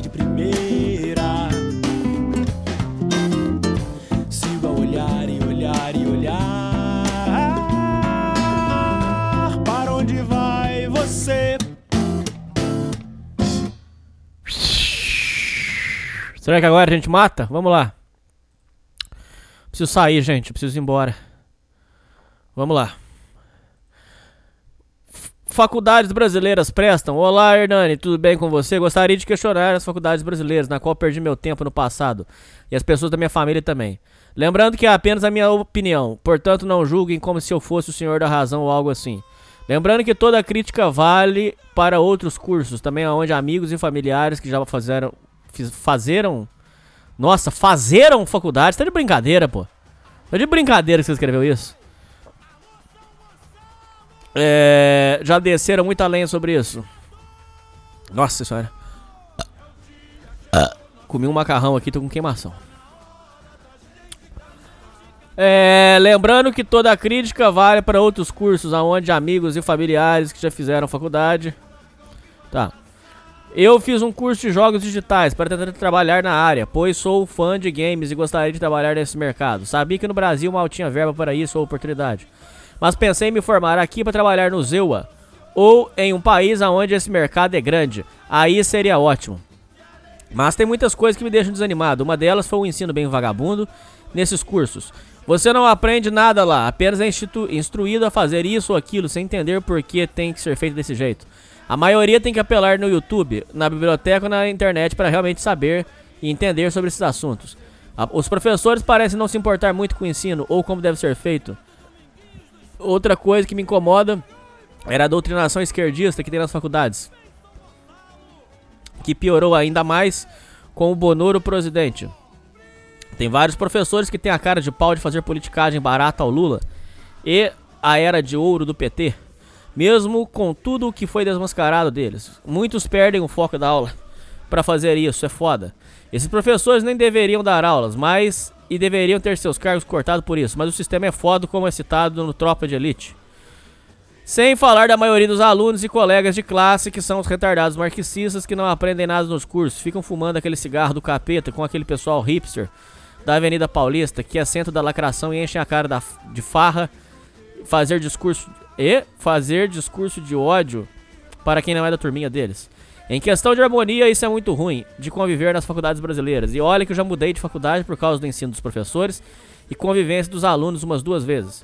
Distância é outra coisa foda. Muitos moram muito longe das faculdades e isso é preocupante para quem trabalha e mora a uma, sob uma certa distância de cada um. Mesmo tendo o sistema de EAD, ainda é ineficiente para outros. Te- durante o corona parece que piorou. Ué, mas no EAD você não vai passar por isso não, cara. Você me desculpa a sinceridade. EAD, eu só tive problema com uma professora comunista. De resto, pff, caguei. Outra coisa, que é o valor absurdo das matrículas e parcelas. Aí ok, aí eu concordo. São caros e quem ganha a sua grana ao trabalhar de forma certinha e passa de, certo, e passa de semestre toma a surpresa de ter a matrícula e as próximas parcelas do curso aumentar drasticamente. Isso é um absurdo e um desrespeito com os alunos. Você se esforçar pra caralho pra passar nas provas finais sem pegar DP no final, pra no final aumentarem o valor das parcelas. A galera quer fazer de tudo des- você desistir da faculdade, aumentando suas parcelas. No final acabei trancando o curso de vez, já que não me dava retorno bom e senti que estava gastando grana e tempo à toa. No Brasil as faculdades são ruins, só, só alguns cursos como medicina podem valer a pena, mas de resto é perca de tempo. Eu, eu lembro, Hernani, que teve um ouvinte de ter mandado um e-mail sobre a faculdade. Seu amigo Anon, de Portugal, respondeu que o diploma de faculdade vale muito lá fora. Mas sinceramente acho que não vale a pena, pelo que as faculdades brasileiras te dão. Pois tenho dois amigos que moram fora do país e trabalham com programação, apenas pelas suas experiências na área. E não. Cara, de novo? Você tá brincando que você fez de novo, cara? Eu vou ler o que você escreveu. Apenas pelas suas experiências na área. E não fazeram faculdade. Tá de brincadeira. Cara, isso é erro de concordância grave, cara. Sério, ouvinte, você que mandou, isso é erro de concordância grave, cara. Tem que olhar aí, cara. Alguma coisa tá, tá errada aí, meu irmão. Acho que é muito melhor fa- fazer cursos online de curto e médio prazo na internet, ou no máximo uma escola técnica como ETEC ou FATEC, pois a experiência será muito maior e você conseguirá aprender mais sobre a área que você quer. Tá. FATEC é faculdade, só que é uma faculdade de curta duração, mas é faculdade. A FATEC é gratuita e relativamente fácil de passar. Se você ouvinte tem a oportunidade de fazer prestar FATEC, faça FATEC, porque é grátis, é de alta qualidade, é reconhecido pelo mercado, é difícil pra formar lá dentro, não acho que vai ter, você vai ter vida mansa, não vai. E é, é relativamente fácil de entrar. Herdani, como que você sabe que a FATEC é boa? Porque eu fiz. Eu sei que é coisa fina. É diferente das faculdades. Mesmo conseguindo um pedaço de papel no final, os resultados são bem poucos e não é compensador. Quantos casos brasileiros se formam em suas áreas no Brasil e não conseguem o emprego dos sonhos e trabalham na área em, e- ou trabalham na área em si, mas não são promovidos? Ganham merreca de salário por aqui? Se fosse lá fora, seria mais vantajoso ou não? Seria, porém a faculdade no Brasil, no Brasil tá virando. eh, Não, não é que tá virando, já virou uma zona também. Todo mundo tem, tá tendo faculdade, aí isso desvaloriza mesmo. E não é preconceito, não é um discurso preconceituoso. É tipo assim, como é que eu vou te explicar? É, antes você tinha um formado em ADM, agora você tem 100. Então aí você sobe o nível de rigor. Você fala, então, pra administrar minha empresa eu não quero só um formado em administração, tem que ter mais. É, Esse, esse é natural. É, será que se mudar no exterior, estudar e saber o idioma de lá, fazer uma faculdade, não daria mais retorno em tudo? Daria, só que fazer uma faculdade pra fora é muito difícil. Mas dá certo. Quer fazer, faz. Só que, pra você ter uma ideia, o Anon, lá em Portugal, ele falou que pra ele é, é fora de, de condição fazer faculdade. Só pra vocês terem uma ideia, o povo nos Estados Unidos se, é, se endivida pro resto da vida pra fazer uma faculdade. Então aí você já tira a conclusão de como que é difícil, cara. É, a faculdade lá é caro pra caralho. O seu plano, a princípio, eu acho que você não que vai ser difícil. Não vou dizer que não- você não vai conseguir, porque até é um pecado. Mas eu já quero te avisar, cara. É caro pra caralho. Se você tá achando caro aqui, imagina lá. Tenho dois primos que um é formado em administração e o outro é formado em informática aqui no Brasil. Um não conseguiu trabalhar na área e hoje é Uber. Então, o seu primo que é formado em administração hoje é Uber, porque a administração tá super lotado. E o outro conseguiu trabalhar na área, mas o, o seu salário é bem mediano para quem se formou e trabalha em uma empresa de médio porte. É, e olha que ambos são formados há mais de 5 anos, ou seja, falta de contatos não foram. Essa é a vida deles no Brasil. Sim, a- o rapaz da informática trabalha com informática, ok. Não ganha um salário grandioso, mas ok. Agora o rapaz da administração foi pro Uber, por quê? Porque a administração tá lotada, gente. Gente, basta vocês pensarem o seguinte: olha o tanto de empresas que tem no Brasil. Olha o tanto de pessoas formadas em administração. O número, vocês vão chegar à conclusão que é, é surreal. É, não, não, não, não, compete. O tanto de pessoas formadas não compete com, com o número de vagas. É simples. A conta é, é, é- é simples. A coisa é, é- é- é- é- não, não fecha o número, entendeu? É, nossos pais ou tios acham que faculdade é bom para se tornar uma vida melhor, mas eles não perceberam que os tempos mudaram em comparação na época deles e a educação brasileira piorou e não tem salvação. Não, o problema. A questão da educação brasileira piorou, eu até concordo, mas o problema não é esse, filho. Você não tá entendendo o problema. Na época do seu pai, era muito raro uma pessoa que tinha faculdade. Uma pessoa que tinha. Gente, ouvintes, acorda, presta atenção. Na época do seu pai, uma pessoa formada em ensino médio e com curso do Senai virava encarregado supervisor. Entrava, chegava na GM, chegava na Ford, chegava na Chevrolet, eu tenho Senai. Opa, ô patrão. Ô doutor, ô doutor, tem uma vaga aqui pra você, supervisor. Os tempos mudaram, ouvintes. Vocês precisam entender que a faculdade ficou banalizada. Muitos afirmam que foi por causa. Isso é o povo que fala. Eu, Hernani, não sou um cientista político te dizer, mas as pessoas afirmam que isso é por causa das políticas de inclusão, que é onde é, é, qualquer uma pessoa sem, com, com menos rigor já se formava em faculdade. E, segundo as pessoas, isso fez o curso universitário cair de qualidade. Por exemplo, é, muitos afirmam que, mu que ah, muitos advogados formados não, não, não, não servem nem para, com, com perdão da palavra, não servem nem para limpar a privada. Porque não sabe de nada, é muito fraco. O profissional sai fraco. Por quê? Porque não, não tem gente que é cruel falar isso, mas tem gente que não, não, não teria como formar. Aí vai, por exemplo, pro- pelas famosas unisquinas. São faculdades particulares que a qualidade é baixíssima. Dali sai um engenheiro formado. Ó, engenharia é mais difícil do cara sair formado avacalhado. Mas tem. Engenheiro que sai avacalhado tem. Direito, por exemplo, tem. O que que ainda tá, o que que tá filtrando o direito? O que que tá ainda fazendo o direito não, não virar uma avacalhação total? A OAB. Porque você precisa pres- prestar a prova. Aí, como você tem que prestar a prova lá, o nível do- do- da qualidade sobe. Mas mesmo assim, vários advogados fracos saem por aí. Vocês estão entendendo como é que a coisa funciona, gente? Na minha opinião, se você quer trabalhar em alguma área muito boa para ter uma ótima vida e ter ótimo retorno financeiro, faz curso online, ou ETEC, ou FATEC, ou até mesmo concurso de faculdades. Provavelmente empregos melhores você terá com sua experiência. Ó, você falou igual o, Jedi, não é assim, o, o, o Yoda? Provavelmente empregos melhores você terá com sua experiência. Se seu objetivo é mudar de país, ganhe experiência nas áreas que citei antes, estude muito e junte o máximo de dinheiro para poder e vá para o exterior. Lá o negócio é sério, você será bem mais sucedido. Talvez faz- fazer uma universidade lá é uma boa, mas é bem mais difícil, porém vai de cada um. Acho que citei todos os meus pontos de vista. Qual a sua opinião, Hernani? Obrigado pela atenção. Minha opinião é que você, já que você tá concluindo, já que você disse que tá concluindo, termina de formar aqui e vai seguir a sua vida. Depois, se quiser sair do Brasil, você sai, mas você sai mais sólido um pouco. Essa é a minha opinião. Você me perguntou a minha opinião, essa é a minha opinião, tá bom? É, fala Hernani Confraria, gostaria que esse e-mail aparecesse no programa, porque vou relatar como estou superando um pai narcisista. Você escreveu tudo no título, cara. Mais um. Mais um abençoado que escreveu o e-mail no título. Ah, você de brincadeira, pô. Aqui, ó, seu e-mail tá picotado pra mim, que você escreveu o lugar que você tinha que ter escrito o e-mail, filho, você escreveu no título, cara. Porra, ouvintes, tá- meu Deus, cara. Gente, vocês não conferem o que vocês mandam, gente, da agonia. Gente, cê- você mandou e-mail no título. Ó, vou ler, pro- vou ler o que está escrito no seu e-mail, ó. Fala Hernani Confraria, gostaria que esse e-mail aparecesse no, no programa, porque vou relatar como estou superando um pai narcisista, deixando claro que estou falando de mim. Cada caso é um caso. Me chamo Rodolfo, nome fictício, tenho 18 anos, descobri o motivo de eu não me valorizar. É, aí chega aqui, ó. Olha aqui onde corta o seu e-mail. Quanto mais eu apanhava, menos controle eu tinha. Me lembro que eu tinha M. Aí acaba. Porque o, o título tem limite. Não escreve o e-mail no título, cara. Escreve o e-mail no corpo do e-mail. Vocês têm um título e tem um e-mail. Gente, não é possível.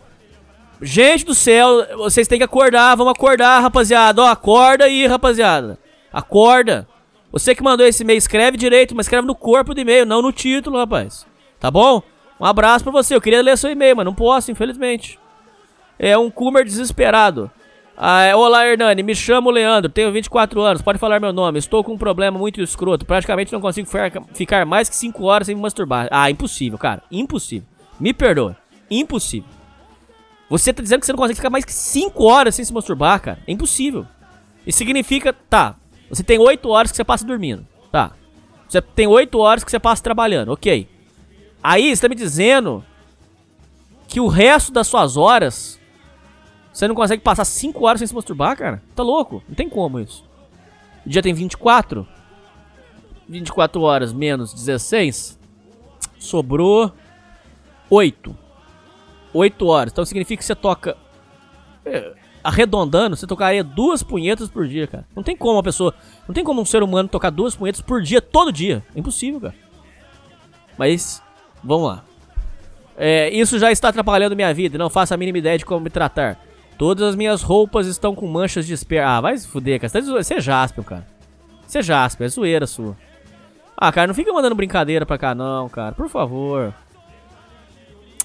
Ah, cara, eu vou ter que filtrar. Ó, a partir do próximo programa, os e-mails vão ser filtrados. Tá baixado o decreto aqui, cara. Ah, vocês ficam brincando aqui, rapaziada. Isso aqui é coisa séria, cara. É que. Vocês não estão vendo que as pessoas mandam e-mails sérios pra cá, cara? Vocês ficam brincando, cara. Eu vou terminar de ler essa bobeira que você escreveu aqui. As minhas roupas estão com manchas de esperma. É uma humilhação sair na rua com elas. As manchas não saem por nada. Meu quarto fede a porra. Todos meus parentes passam pelo meu quarto porque ele é tipo uma divisória da casa. Todos reclamam do cheiro esquisito. É claro que todos sabem o que é. Estou com todo meu pênis rasgado de tanto bater punheta. Ah, para, cara. Pô, cara. Ah, cara, meu irmão, vai se fuder, cara. Não consigo nem mijar. Mas. Não consigo nem mijar mais sem sentir dor. Outro dia acabei gozando sangue, coisa que fez ficar alguns dias sem masturbar. Mas acabei não resistindo e voltei. Percebi que não posso mais continuar com isso, porque já estou com a minha saúde mental comprometida. Não consigo olhar pra nada sem imaginar sexo, mulheres peladas. Acabei fazendo uma coisa que me arrependo. Sinto muito por ter feito. Caí no baixo de experimentar a cunheta, que consiste praticamente em socar o máximo de coisas no rabo para atingir o ponto G. Acabei fazendo isso duas vezes e me arrependo muito.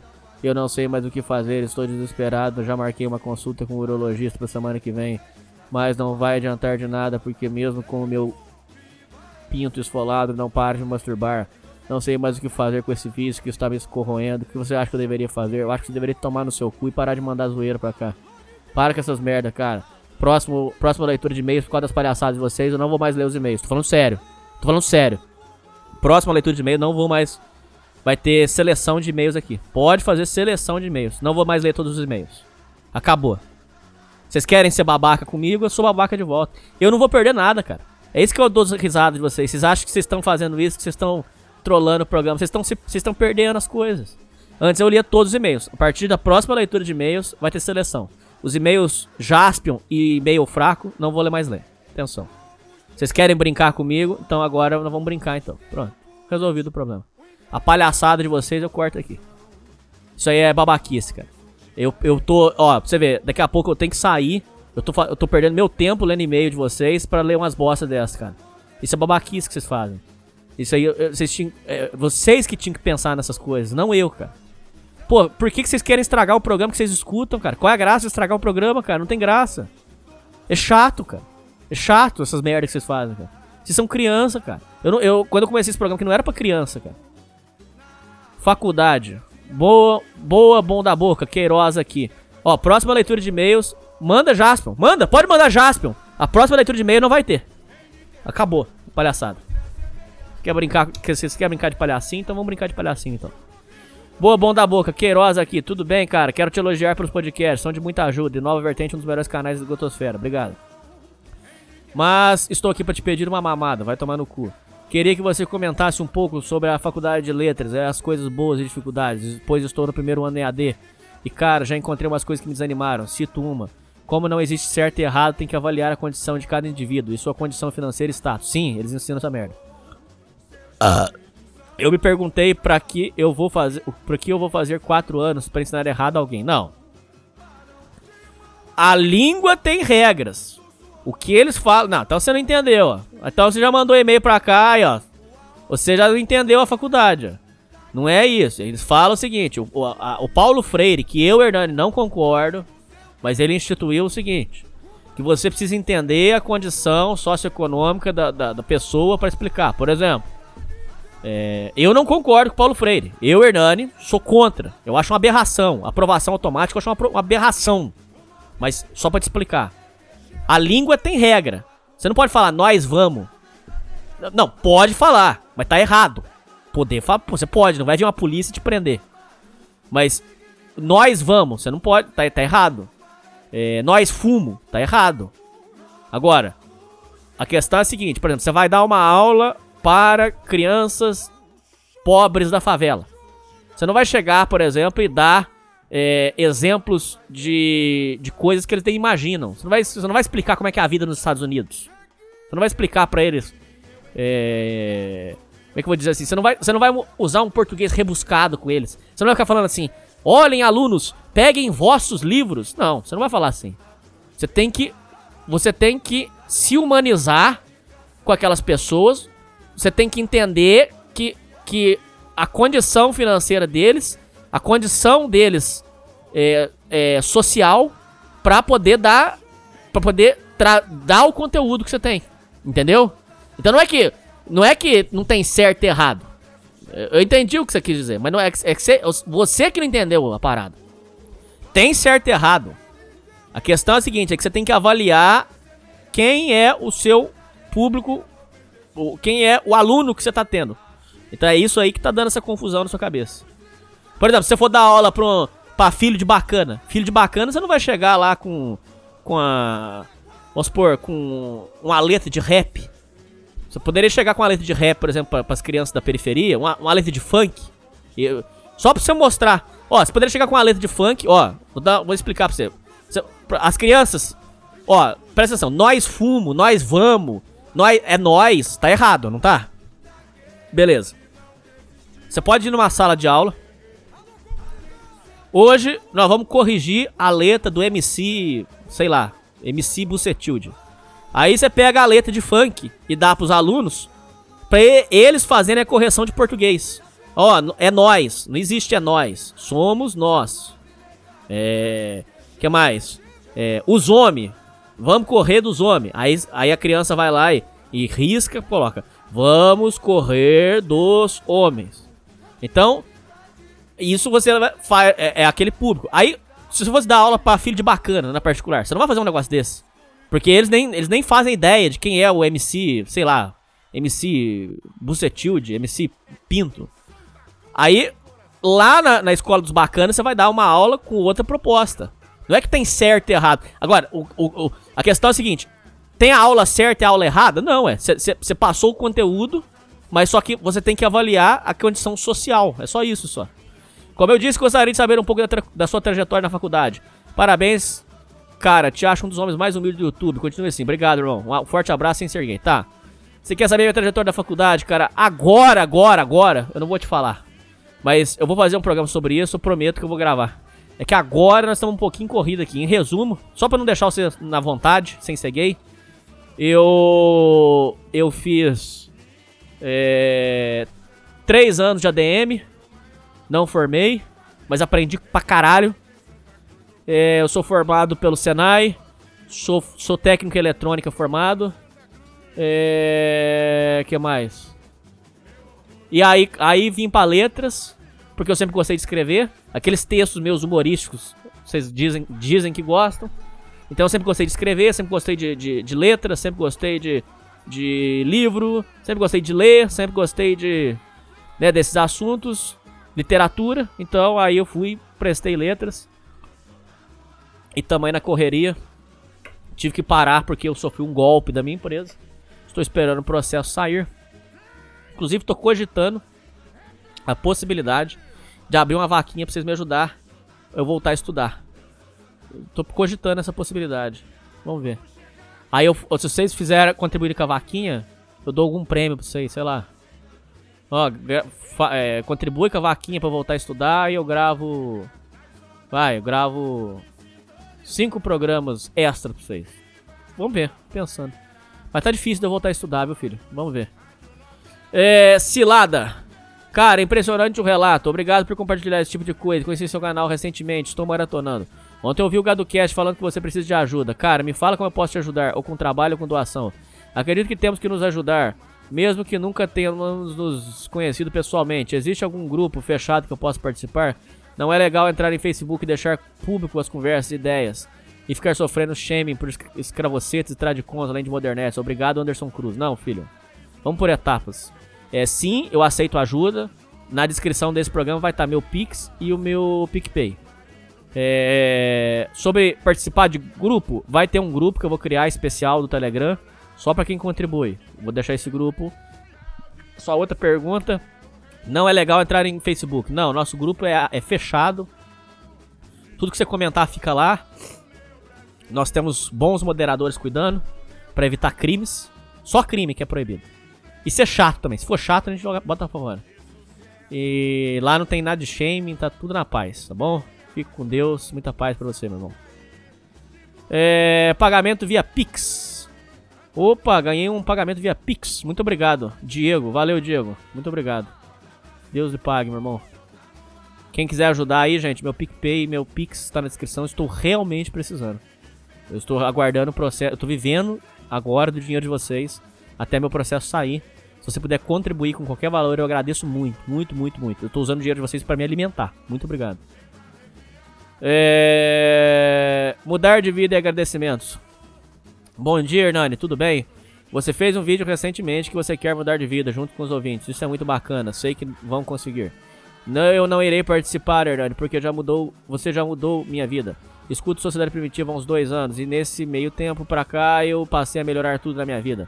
Comecei de pouco em pouco, mas com os pequenos passos que se cresce. Eu tinha um vício em pornografia e masturbação.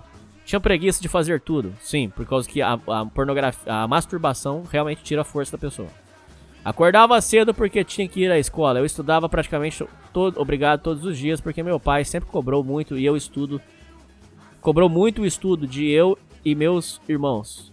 Eu acho que o certo seria de mim e meus irmãos cobrou muito estudo de eu e meus irmãos. Eu, não, eu acho que o correto é cobrou muito os estudos de mim e meus irmãos. Eu acho que esse é o correto. Meu palpite. É... Cadê onde que eu parei aqui? Isso que eu fazia, isso que eu fazia eu continuar estudando para não decepcioná-lo. Nunca tomei bomba, mas isso graças à ajuda das minhas irmãs, que sempre foram melhores na escola que eu, e são um ano mais velhas, sempre me ajudaram nas atividades escolares. Eu chegava da escola e só queria saber de dormir e jogar. E eu que tive a sorte de ter uma ótima mãe, ela não me deixava ser assim. Todos nós, os três irmãos mais novos, tivemos uma obrigação em casa e era lavar vasilha. Toda vasilha era eu que lavava. Fazia várias vezes fui acordado na base de uns tapas porque tinha dormido antes da obrigação. Nos, nós moramos em zona rural e aqui o serviço não para. Toda semana tínhamos eu ou que capinar horta, jardim, milhos ou chegar terra na, no pé das frutas buscar esterco para colocar nas plantas, buscar leite, o trabalho não acaba. E, é, e eu, que era extremamente preguiçoso, odiava fazer esses trabalhos, porém não adiantava reclamar.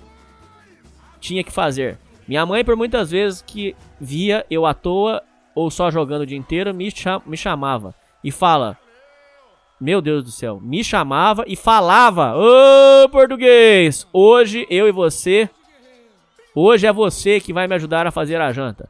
E eu reclamava e xingava, porém não adiantava. Minha mãe sempre foi uma mulher segura na educação dos filhos, e por causa dela eu agradeço tantas coisas que eu aprendi. Nos finais de semana, se no sábado meu pai me acordar, não me acordasse às 5 e meia da manhã para trabalhar, ou na carvoaria, ou de pedreiro, eu dormia até umas 9 horas e acordava já com minhas irmãs xingando que elas queriam arrumar a cama e eu só sabia dormir. Elas sempre foram mais para frente do que eu, acordava mais cedo, fazia as obrigações sem reclamar. Eram e sempre são queridinha. Ô, oh, cara, mas que português avacalhado, ouvinte. Porra, cara, vocês não releem, cara. Porra, cara. É sempre queridinha do papai, mas eu me sinto, mas eu não sinto ciúme disso, não mais. Minha família sempre foi religiosa, cobraram para eu fazer primeiro a Eucaristia e me... Cara, deixa eu falar uma coisa pra vocês, cara. A realidade do Brasil é a seguinte, né, não é zoeira, não tô tirando sarro com vocês. Cara, eu já acredito que 60% da população do Brasil é analfabeta funcional, cara. Eu achei que era boato, eu achei que era mentira, eu achei. Mas, cara, eu, cara, vocês não conseguem escrever uma redação, cara. Vocês não conseguem escrever uma redação. Olha, minha vida foi assim, assim, assado, papapá, papapá. Vocês não conseguem, cara. Como é que pode, gente? Rapaz do céu, isso é muito sério. Meu Deus, cara, como é que vocês não conseguem? Gente, vocês não conseguem escrever uma redação. O sistema educacional falhou, gente. Vocês me perdoam a sinceridade. Mas ó, o sistema educacional falhou, gente. Como é que pode um negócio desse? Minha família sempre foi religiosa. Cobraram para eu fazer primeiro a Eucaristia e, e me crismar. Eu não fiz por obrigação e sempre segui o catolicismo. Nunca fui muito praticante, exemplo. Ah, não vou, eu vou ler do jeito que tá, cara. Ah, desculpa. Ó, me desculpa, você que mandou e-mail. Vou ler do jeito que tá aqui, tá? Nunca fui muito praticante, exemplo. Nunca li a Bíblia, só comecei. Mas quando vou à missa, com celebrações como aqui e roça, o padre só vem uma vez no mês, durante as rezas. Presto atenção em tudo e não deixo minha me ter se distrair com coisas alheias. É o que tá escrito aqui, meter. Não deixo minha me, minha, não deixo minha me ter se distrair com coisas alheias. Passei a escutar seu programa por indicação do meu irmão. Nem ele sabia que você iria mudar tanto minha vida. Quando eu ouvi alguns e como e como se você tivesse vindo e me dado um soco na cara. Passei a perceber o tempo que eu tinha perdido na vida. E quando o tempo era precioso, nunca tinha me importado com nada antes. Também né, também né pensava que papai e mamãe era para sempre. Eu achava que ia ganhar um dinheiro comprar nos videogames, carro, moto, construir uma casa e milagrosamente a mulher dos meus sonhos ia cair do céu. Ao ouvir seus conselhos, relatos de ouvintes e convidados, comecei a mudar aos poucos. Passei a praticar o NoFap, principalmente para deixar de ser um viciado em pornografia. Aos poucos caía de dois em dois dias, mas persistia. Hoje já estou há quase sete meses de NoFap. Parabéns, parabéns! E digo a qualquer um que diz que é bobeira, NoFap funciona, não será a solução dos seus problemas mas já vai ajudar muito. Eu passei a ter uma melhor autoestima, autocontrole, ter uma energia extra, mente mais limpa, sem ficar pensando putaria 24 horas por dia. Perdi até vergonha que tinha de conversar com qualquer estranho, principalmente mulheres. Passei a me alimentar melhor porque só comia porcaria, eu era gordo, pesando quase 90 quilos. E eu ser gordo me prejudicava muito porque tenho um problema na coluna desde os 8 anos. Era um cisto perto da medula óssea. Já fiz três cirurgias, apesar de ter tirado o cisto das as sequelas ter, apesar de ter tirado o cisto, as sequelas de tal doença é, ainda ficam. Sinto dores intensas quando me esforço muito. Estou obeso, estando obeso como estou, estava. Estando obeso como eu estava, era pior ainda. Passei a treinar calistenia. É com a dieta, perdi 15 quilos. Ah, tá. Comecei a treinar calistenia e com a dieta perdi mais 15 quilos. Hoje estou pesando aproximadamente 73 quilos. Quero perder mais uns 5 quilos, mas isso é com o tempo. Só se perder 1 quilo por mês. Perca 1 quilo por mês, tá tudo certo. Pois estou evoluindo nos treinos para ganhar massa muscular. Por causa dessa pandemia não está tendo aula, então estou trabalhando com meu pai. Não consigo trabalhar todos os dias por causa da coluna, já que o serviço é muito pesado. Também estou com a ideia de vender panos de prato. Minha mãe faz uns bordados incríveis e acho que se eu me esforçar, consigo vender alguns na cidade para fazer um extra para mim e para ela. Esse dinheiro estou juntando e para minhas duas carteiras do ano que, no ano que vem. É isso, Hernando. Desculpe meio extremamente extenso, mas eu tinha que te agradecer. Você me ajudou muito para a vida. Meu irmão sempre me falava coisas úteis, mas eu não dava ouvidos. Às vezes um cara de fora tem que vir te dar um soco na cara. Vou deixar anexado aqui algumas fotos de zoeira. Não é foto do meu pinto, não. Continue comigo nessa jornada. Tá bom, meu irmão? Muito obrigado pelo seu e-mail. Dá um jeito nesse português aí, por favor, cara. Por favor. Mas estamos junto. É... Aqui, ó. A foto aqui, ó. Ó os franguinhos aqui. Ó os franguinhos da fazenda dele aqui. É... Mas estamos junto. Vamos ver o que mais aqui. Ó, ó os cavalinhos aqui, ó. O que mais de foto que ele mandou? O que, que é isso aqui? A lagoa. Ai, tô louco pra ir pra roça, cara. Não vejo a hora. Ouvintes, eu não vejo a hora de ir pra roça, cara. Ó a lenha aqui. Nossa, eu não vejo a hora de ir pra roça, rapaziada. Não vejo a hora. Mas é isso aí. Muito legal, seu e-mail, bacana. Só dá um jeito nesse português aí. Um abraço. É, agradecimentos e sugestões.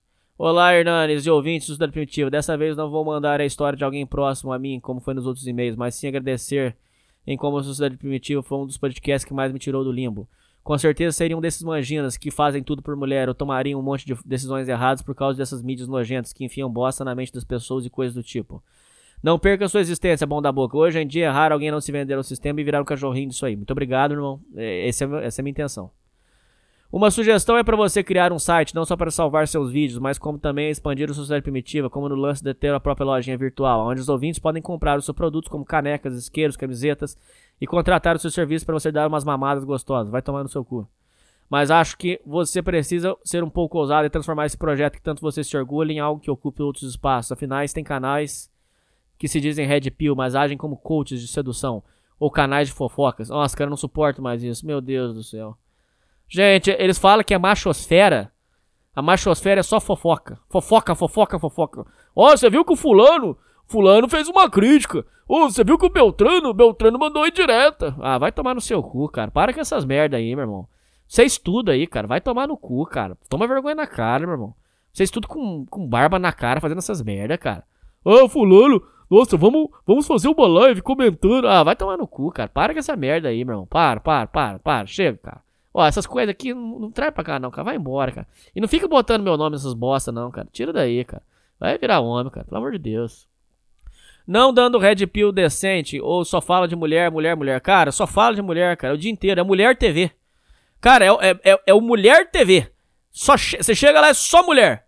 Só fala de mulher o dia inteiro. Eu nunca vi, cara. É, é seguindo o caminho, mas só fala de mulher. Eita, nós. Sei que você tem certo receio por isso, porque tem medo de que esses sojados, essas feministas tentem ferrar seu canal.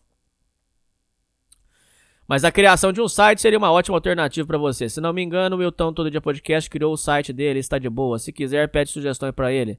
Você acha vários tutoriais no YouTube de como fazer seu próprio site. Conselho de ouro aqui, bacana. Outra sugestão são temas para os próximos programas. Essas sugestões podem ser aqueles programas especiais que eu já tinha citado aqui. Apesar de já ter citado no grupo, vou mandar por aqui no e-mail para aqueles que não chegaram a saber das minhas sugestões. Tema 1. A farsa dos coaches de sedução. Tá, esse aqui já vai vir. Tema 2. Os melhores hobbies masculinos para começar o ano. Hobbies que ajudam aqueles que fazem algo diferente para ocupar a mente, mas não fazem a menor ideia de como começar. Hobbies de como dos mais simples e populares até os mais variados. Como não procrastinar com eles, porque esses hobbies funcionam muito bem. 3. Os piores tipos de mulheres para relacionamento e como detectar. É, esse aqui já foi. Esse aqui já gravamos. 4. Como investir e economizar grana. Legal. Se isso te interessar, te inspirar nos próximos programas desse ano, fico agradecido. Até a próxima? Tá bom. Legal, gostei da sua ideia. Vai rolar. Um abraço, meu irmão. Tamo junto.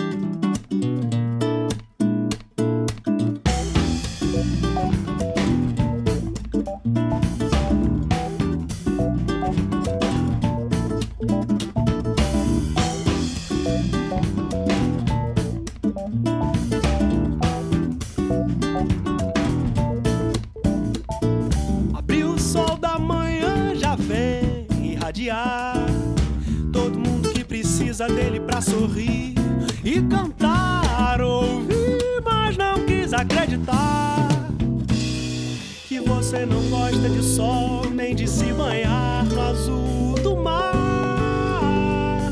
Prefere não me responder quando eu digo laiar. Eu vou na frente porque não quero ficar pra trás. Eu não sei se você vem esperar muito mais.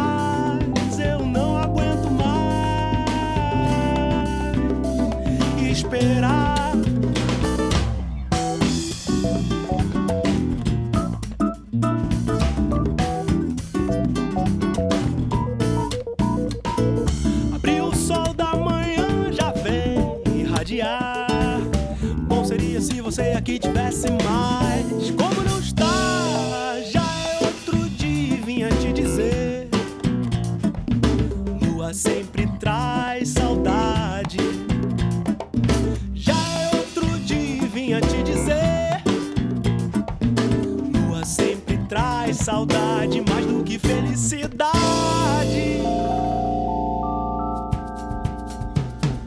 Você não acredita quando eu te pergunto bem, ou mal, alegre ou triste.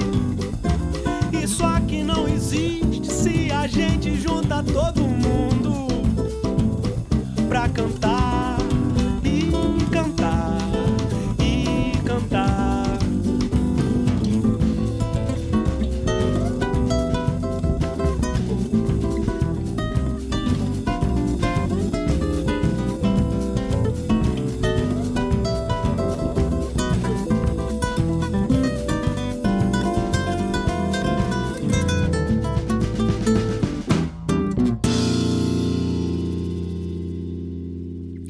Ô, meu microfone tava com chiado, não tava nem ouvindo, cara. Porra. Agora que ouvi aqui, vi que tava com chiado. Eu acho que é porque o, o cabo tava mal conectado. Mas vamos lá. Agora tá limpo, né? Deixa eu ver. Alô, alô, alô, alô, alô. Ó, você ouviu? É, agora ficou show. Cabo de qualidade faz muita diferença. Tem que comprar cabo Santo Ângelo, mas ainda não, ainda não fui no centro. Mas quando eu puder eu vou lá. Lá vamos nós. Mais uma tentativa de matar os e-mails. Betas e incels precisam reagir para a leitura de e-mail. Salve, salve, confraria. Quero mandar um alerta para os betas incels acordarem para a vida, pois estão muito depressivos com o mundo atual. Eu entendo vocês. O mundo é uma bosta por causa da hipergamia e feminismo, mas vocês precisam reagir. O que motivou a escrever esse e-mail foi após grupos de Red Pill falarem da participação dos Silos no Spotnik detonando a feminista desnutrida lá. Foi da hora aquilo, mas me deixou com uma preocupação. O pessoal parece que se vitimiza demais. Com a sociedade excluindo eles, mas não toma atitude para melhorar seu físico e estilo de vida.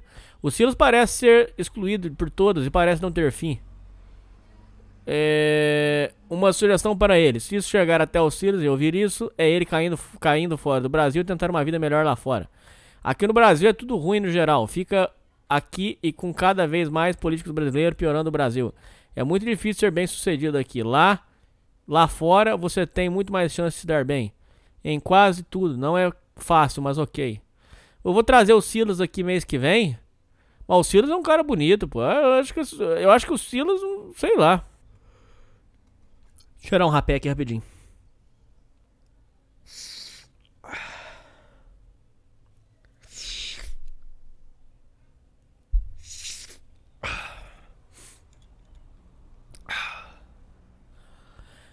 É. A mesma impressão que eu tenho dos inscritos do Gado Cash, nada contra o Knut e seu público. Eu sei que ele tem uma pitada de humor sobre ser beta, mas acho que a galera lá não toma atitude para se desenvolver e fica no sedentarismo procrastinando sem parar. Reclamando da vida, do mundo moderno. Concorda, Hernani? Eu falei merda. Não, tem muito cara que é xarope mesmo, é gardenal. Eu entendo você. Você, você tem sentido. Sei que o mercado inflacionou, que uma beleza e meros betas em céu são vistos como invisíveis ou objetos descartáveis para mulheres manipuladoras. Mas vocês precisam parar de reclamar e fazer alguma coisa. Seja se exercitar, ficar com shape bom, ler livros, aprender algum hobby que se encaixa, cuidar do visual, etc. E não façam isso para mulher. Mulher é apenas consequência e ponto. Assim como falei para o Silas, talvez morando no exterior, as portas estejam abertas ou em algum local específico do Brasil, aonde tem uma, você tem uma mordomia boa e todos os objetivos em mãos. Acho que falei tudo que queria e viva o primitivo. Muito obrigado, meu irmão. Um abraço. Mês que vem vem Silas aí. O Silas que ficou famoso lá por ser o incel da revista Vice. e também que participou no Spotnix. Fiquem solteiros, mulheres brasileiras são roubadas. Olá, Hernani, meu grande amigo. Antes do assunto principal, quero parabenizar pelo podcast que você possui e, e quão você ajuda os seus, os seus ouvintes. Espero que 2021 seja um ano para todos nós e que Deus nos abençoe. Amém. Muito obrigado, meu irmão. Agora sim, vamos ao tema. Quero criticar alguns comportamentos femininos aqui no Brasil, que estão cada vez mais questionáveis e que não valem a pena se envolver com elas. Vou mandando uns pontos meus aqui e mandarei perguntas curtas para você, Hernani. Pode concordar ou discordar à vontade. Primeiro ponto é o coping que foi ensinado aos homens sobre as mulheres. Quando nós homens éramos jovens, fomos ensinados a tratar mulheres como uma dama e dar flores para ela para mostrarmos ser românticos, tratar elas com carinho e nunca magoá-las, pois elas são seres perfeitos. Até hoje eu lembro de uma mulher com quem eu trabalhei no passado, dando esse papo chimpa em mim. Você me pergunta, ela era bonita? A resposta é não. A mulher era muito feia. Ela é uma 4/10. Só me mandava dicas inúteis para ser um blue pill carente, que era louco para namorar. Não, cara, isso aqui é normal. Duas coisas. Vocês nunca acreditem no que a mulher fala. Isso o que a mulher fala ou deixa de falar não importa. O que importa é a atitude. Só a atitude que importa. Só. Ela pode falar assim, olha, eu gosto de homens que são amigos, que são gente boa, que são carinhosos comigo.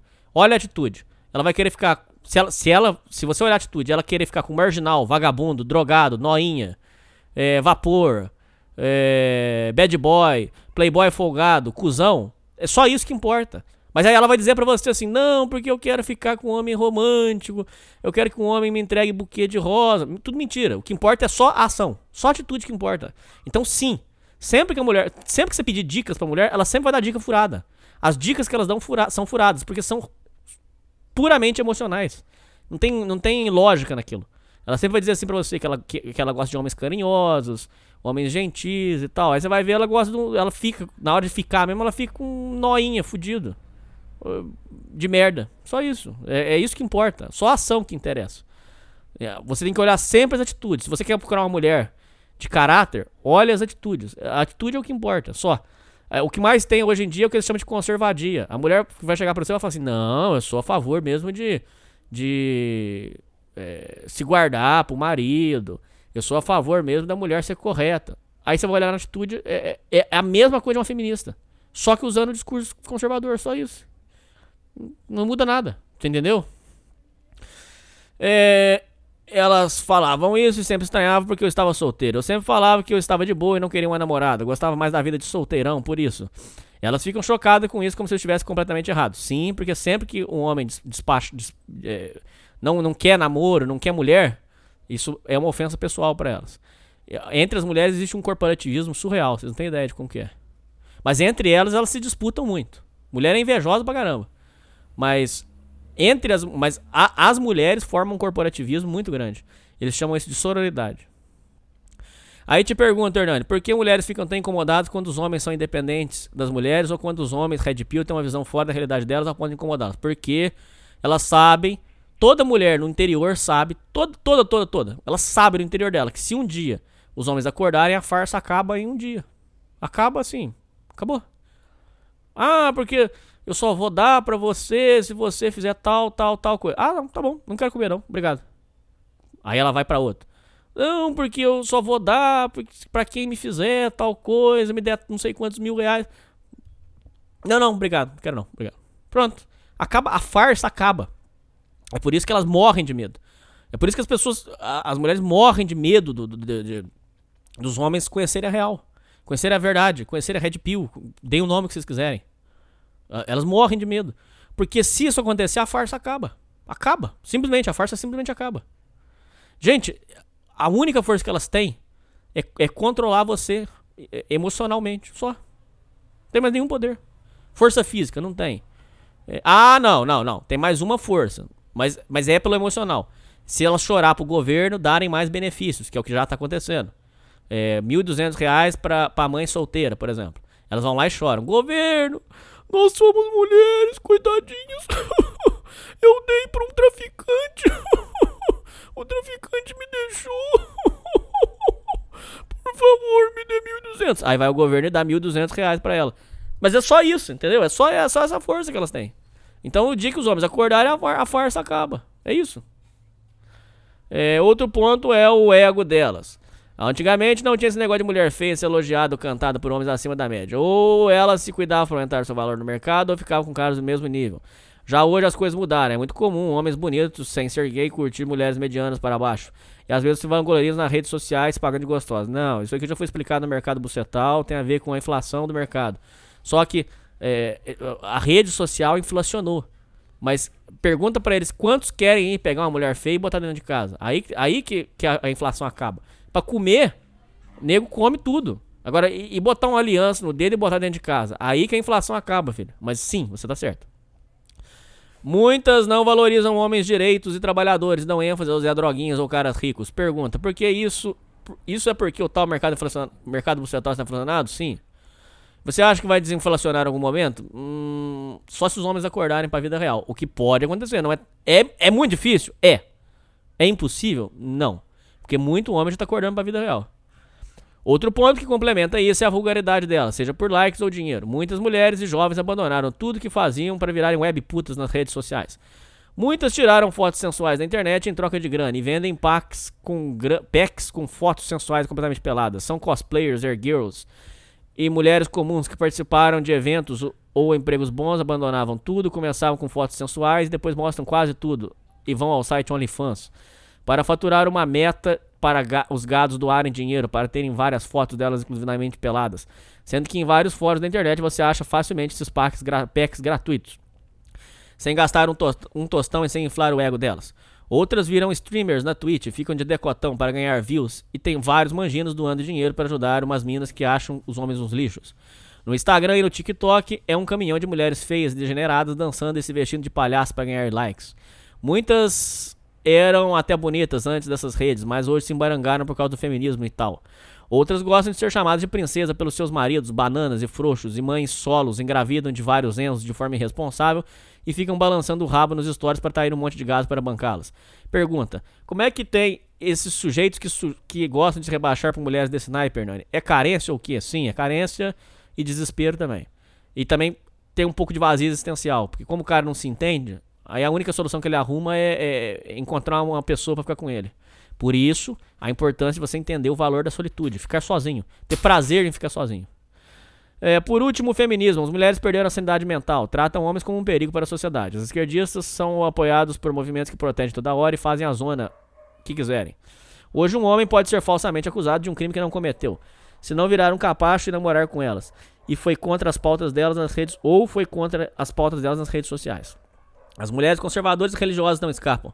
São até mais perigosas que as feministas de esquerda. Sim, vocês precisam entender que. Não, conservadora eu não sei.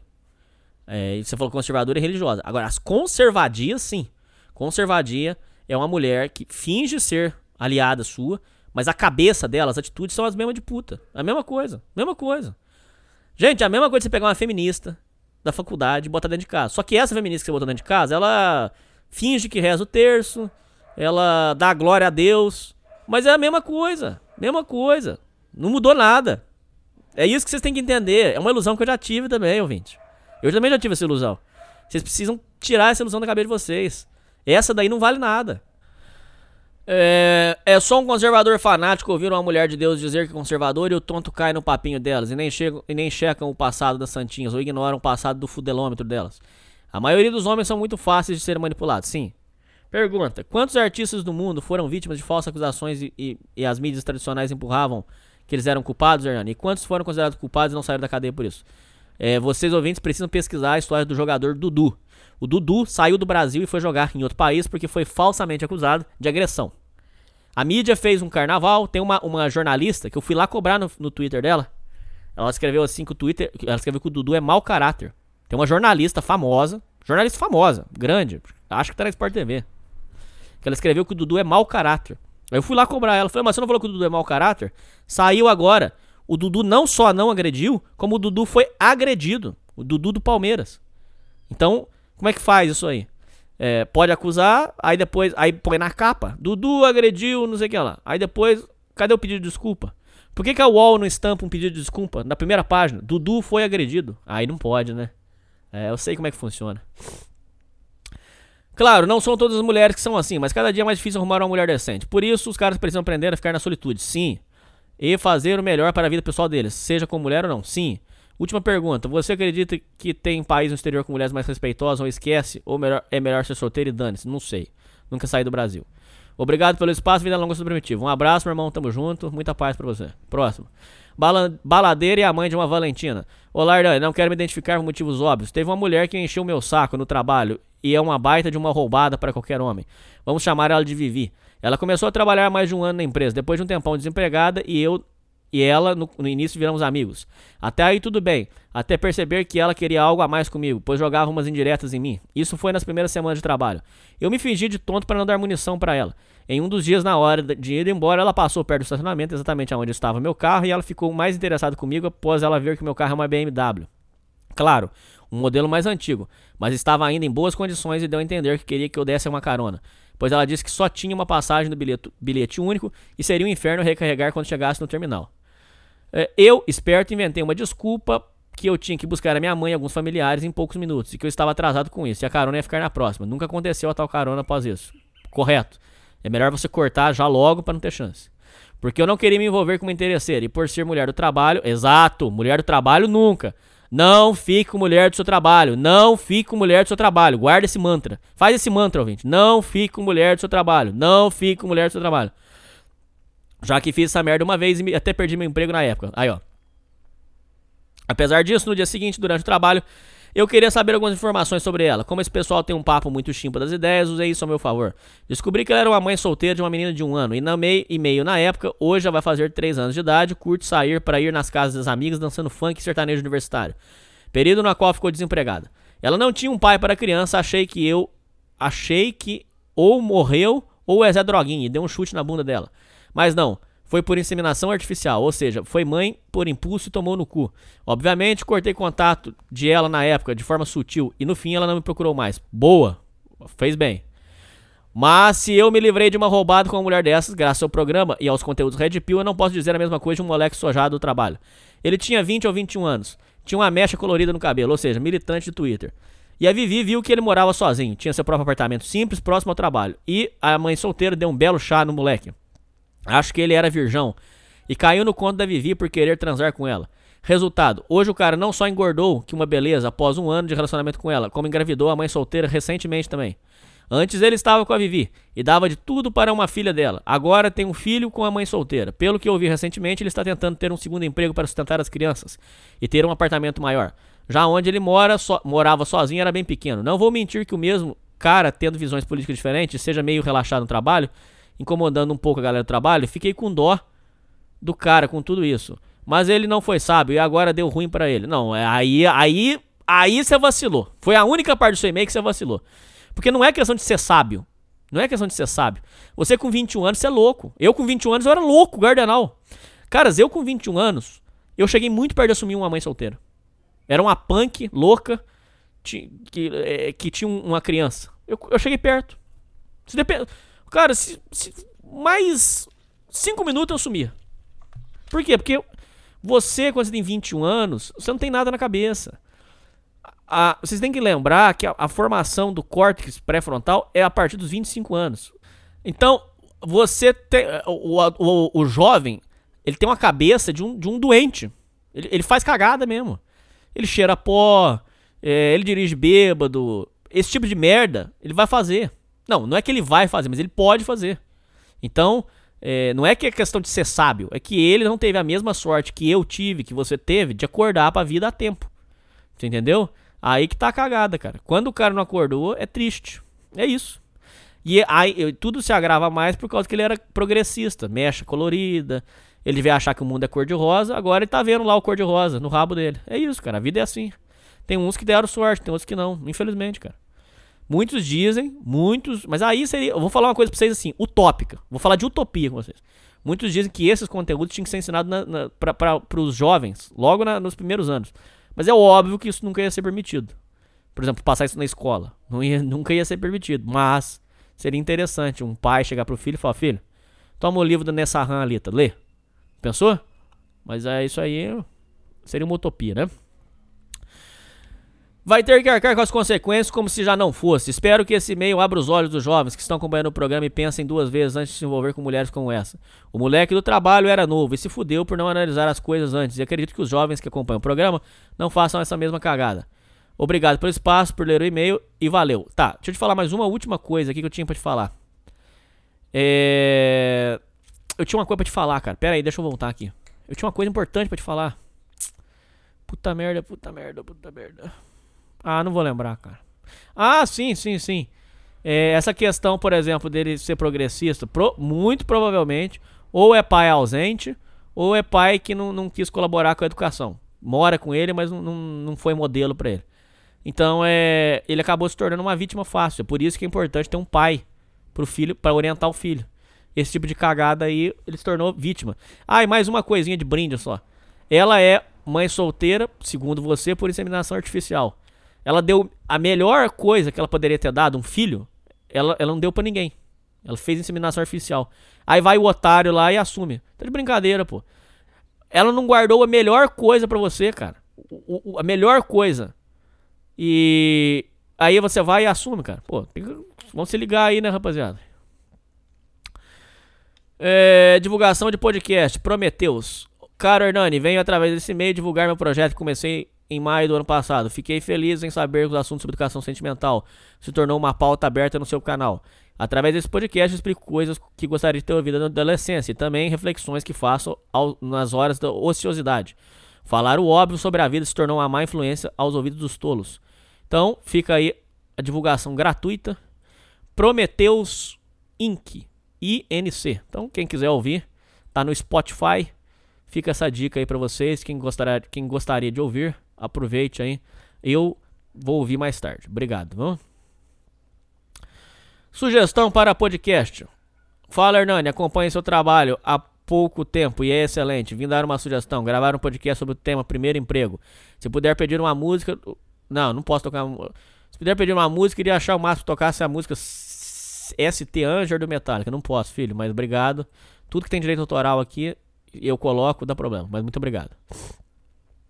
Histórias de garotos que conheci pela internet um aviso aos jovens. Salve Hernani Picadouro. Nesse e-mail conto uma história sobre duas garotas que conheci pela internet. Me senti inspirado para escrever o e-mail após a história que você leu no especial de fim de ano, a 5 mais, que programa.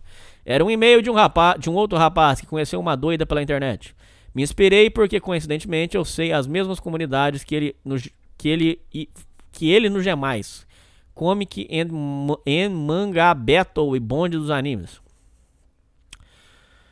Talvez eu até o tenha conhecido naquela época, uns 4 ou 5 anos atrás, mas isso não tenho certeza e não quero ter. Para poupar seu tempo, farei um resumo do início da história. Entrei nessa rede social com 13 anos em 2015, atualmente tenho 19, pois sentia falta de conversar com amigos sobre as coisas que eu gostava, vulgo videogame e animes. Deus me abençoou, não gosto mais dessas coisas.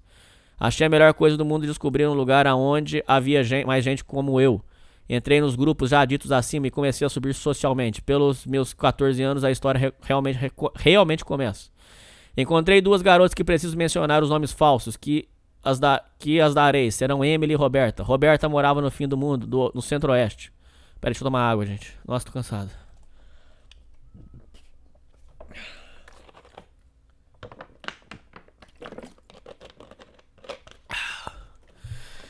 Ah, Emily era de Santa Catarina. E eu sou gaúcho. Conheci Roberta no mesmo grupo que o rapaz do outro e-mail. O povo de Santa Catarina. Como é que é? Os gaúchos brinca que o resto do Brasil. O único estado. Os gaúchos falam isso pra ofender o resto do Brasil. Os gaúchos falam assim. O único estado que presta no Brasil é Santa Catarina, porque divide nós vocês. Essa é boa, não é? Fala aí, ouvinte. Santa Catarina divide nós vocês. É o único estado do Brasil que presta. É... Conheci Roberta no mesmo grupo que o rapaz do outro e-mail. Para...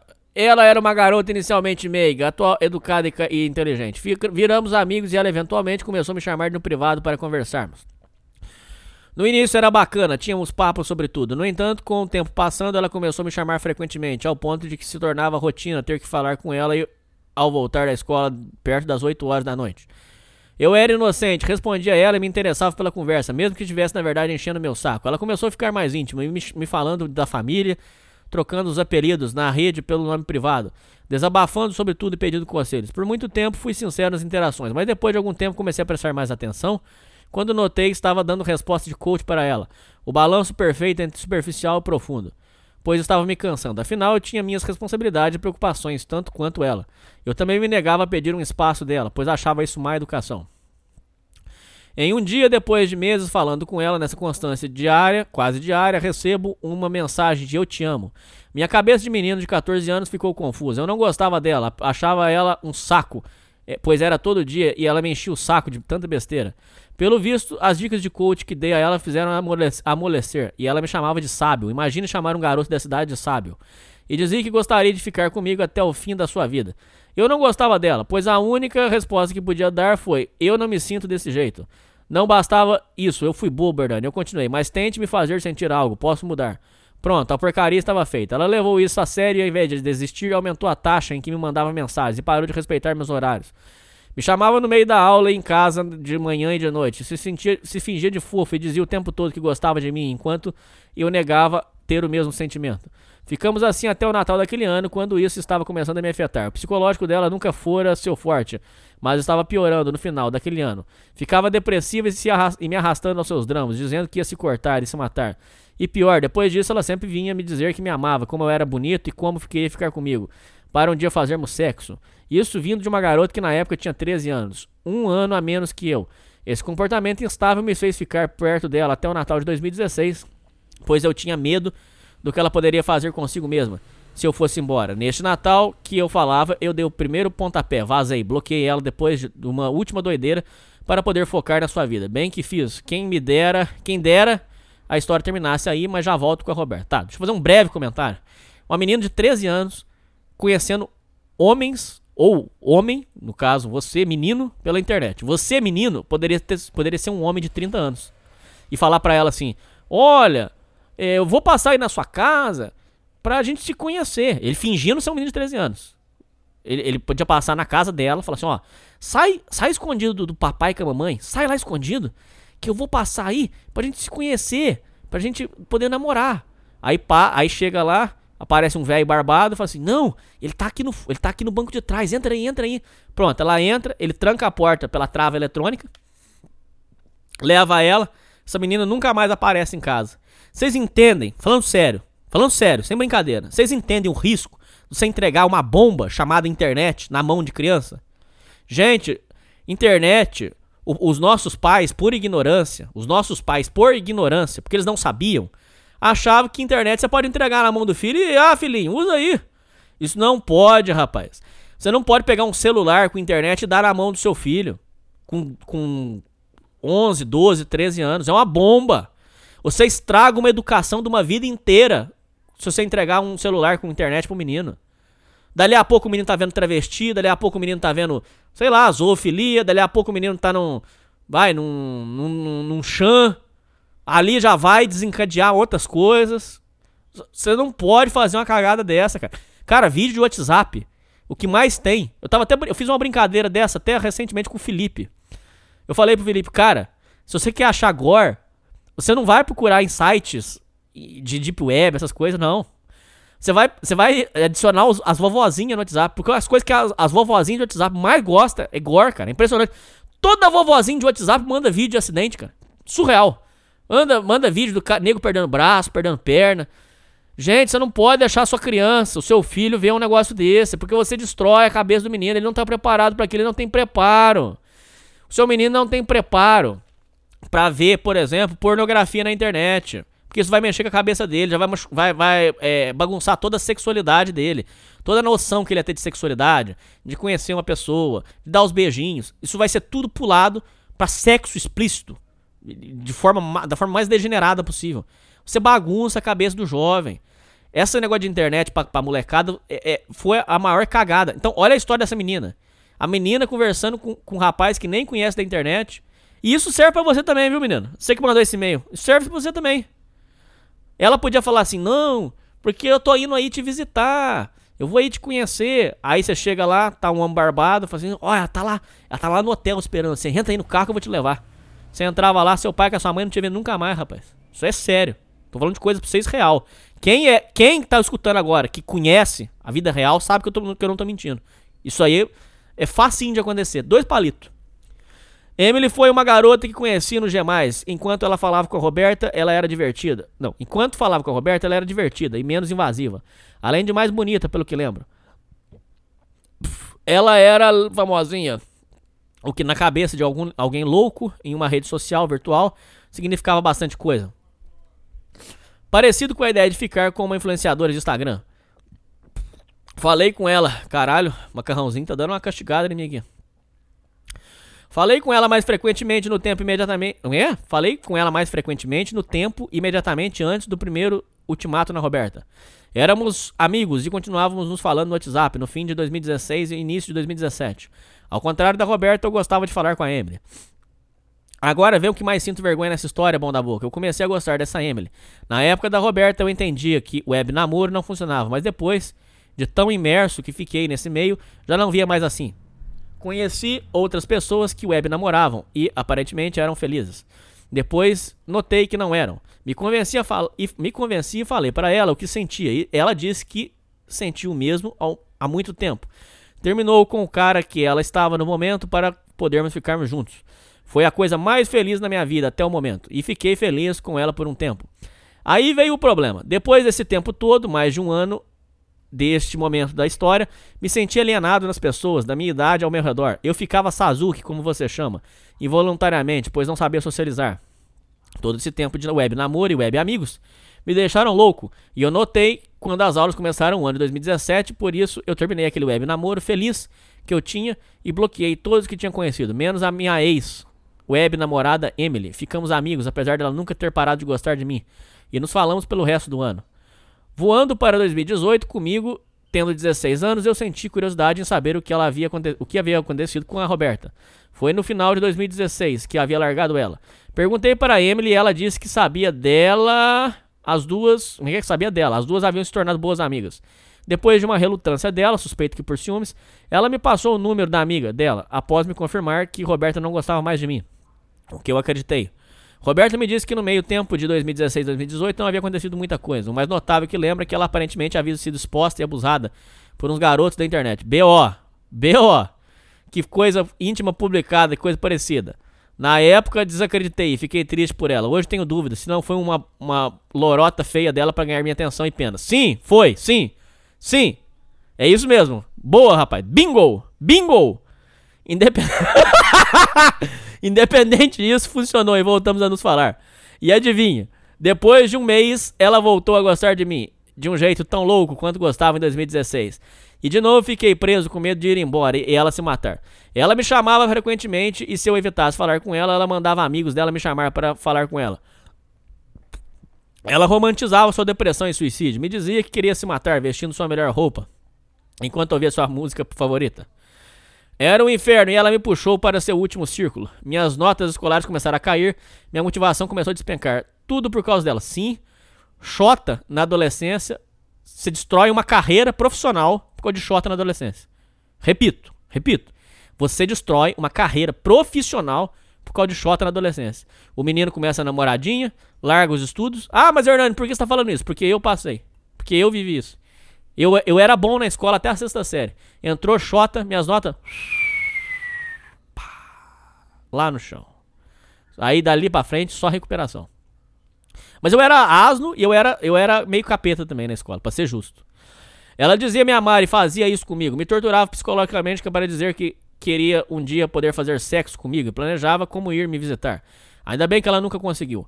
Eu ainda tentava ser educado com ela, coisas boas que ela me fazia eu agradecia, mas ela usava a minha gratidão para poder jogar contra mim quando pusesse.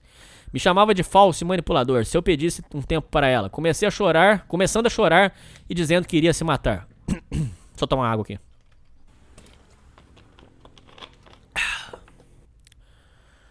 A loucura chegou ao ponto de eu considerar realmente gostar dela, como uma síndrome de Estocolmo. Era horrível. Meus amigos me indicavam ir embora na dura. Um deles tu talvez se lembre de ter conversado uma vez. Não leio ao vivo. Seu nome é Parará Parará. Um ouvinte do, do, do, desde os primórdios. Estudar primitivo um bom amigo meu que introduziu o seu programa. Bloquear e ir embora. Mas eu não fazia isso por ter medo dela se suicidar ou coisa do tipo. Sua condição fazia eu me sentir obrigado a ficar perto dela, absorvendo toda sua negatividade. Se eu reclamasse, era só, ela só dobrava o discurso que eu era uma pessoa horrível. E que era a razão dela se cortar. Uma vez ela uma vez me mandou uma foto dos seus braços com a legenda: "Culpa sua". O pior dia que eu tive com ela foi durante a Copa do Mundo. Ela havia dispensado da escola mais cedo. Não, eu havia eu havia sido dispensado da Copa mais cedo por causa do jogo do Brasil no meio-dia. Enquanto eu vi o jogo com minha família, Roberta me chamou dizendo que ia se matar em 45 minutos. Entrei em pânico. Tentei conversar. 45? Por que, que ela ia se matar em 45 minutos, cara? Então você falava assim pra ela, pô, espera pelo menos o primeiro tempo, que 45 minutos. Porra, é muito específico, cara. Imagina a pessoa virar assim pra você, olha, eu vou, matar, eu vou me matar em 36 minutos. É muito específico isso, não é, cara? Entrei em pânico, tentei conversar com ela. Tentei convencer ela a não se matar. Ela não via mensagens. Eu me exaltei tanto, falando que não sabia mais o que falar para convencer. Me distanciei de minha família para dar mais atenção a ela e comecei a chorar. Quando ela parou de me responder. E o pior, Hernani, a filha da mãe estava brincando comigo, nem estava pensando nisso. Me pôs por todo esse problema só para ver como eu reagiria. Perdi um momento bacana com a minha família e minha saúde mental para satisfazer desejos sádicos de me, em me ver sofrer. Tá. Isso aqui vocês têm que tomar cuidado. Vocês nunca podem incentivar o suicídio. Não incentive. Tem gente que vai dizer assim pra vocês aí na internet. Quando a pessoa fala que vai se matar, fala pra ela, vai, então se mata mesmo. Não façam isso. Porque isso, além de ser crime, além de ser crime, você pode realmente fazer o cara se matar. Não faça essa cagada. Vírgula. Porém, eu quero deixar todos os ouvintes cientes que quando a pessoa começa de muita putice de, de que vai se matar, hum, na maioria, na infinita maioria das vezes é mentira. Por quê? Porque quem quer se matar já se matou, filho. Quer se matar? Passa uma cordinha no pescoço, cano de chuveiro. É, pega uma faca boa, afia bem ela, pronto, corta. É, pega uma, vai na biqueira, compra uma arma, tiro na cabeça. Quem quer se matar já se matou, filho. Não tem essas, muitas essas histórias. Aí fica igual o Chapolin. Vocês lembram daquele. Vocês lembram quando o Chapolin tinha que fazer uma coisa ele ficava. Eu vou! Vocês lembram disso? Não, mas é, então você vai se matar? Eu vou! Aí ele, aí ele afinando a voz, você lembra disso? Eu vou! É a mesma coisa do Chapolin fazendo isso, cara. Então vocês têm, vocês têm que começar a ficar ligados nisso aí, rapaziada. Que isso é muito sério. Ficamos uns meses nessa situação, com minha situação mental piorando. Meus amigos me impressionaram a entender que as ameaças dela eram um blefe e eu larguei dela em 2018. Depois disso, comecei lentamente a melhorar. Fui tendo alguns problemas consequentes dessa história toda. Desenvolver crises do pânico e só fui melhorar em 2019 depois de meses de terapia, além de ter desenvolvido um, um, problema de intimidade com mulher, depois de ter largado a Roberta na minha vida, outras garotas, dessa vez na, vida, na minha vida real, quiseram se aproximar de mim, e por um medo irracional eles dei fora. Fui melhorar um pouco só em 2020, dois anos depois do fim da história da Roberta, e quase e quatro desde que a conheci. Sobre Emily, depois de eu voltar com a Roberta, ela se afastou de mim por sua vontade, engordou, pintou o cabelo e virou bissexual, se tornou alguém longe de quem eu conheci, despirocou. No ano seguinte, a Roberta tentou me contatar, dizendo ter saudades, me mandou mensagem de feliz aniversário, que o que eu achava loucura. Eu falei para ela uma vez o dia do meu aniversário, ela nunca esqueceu. Moral da história: jovens, cuidado com quem vocês andam e em grupos que vocês participam.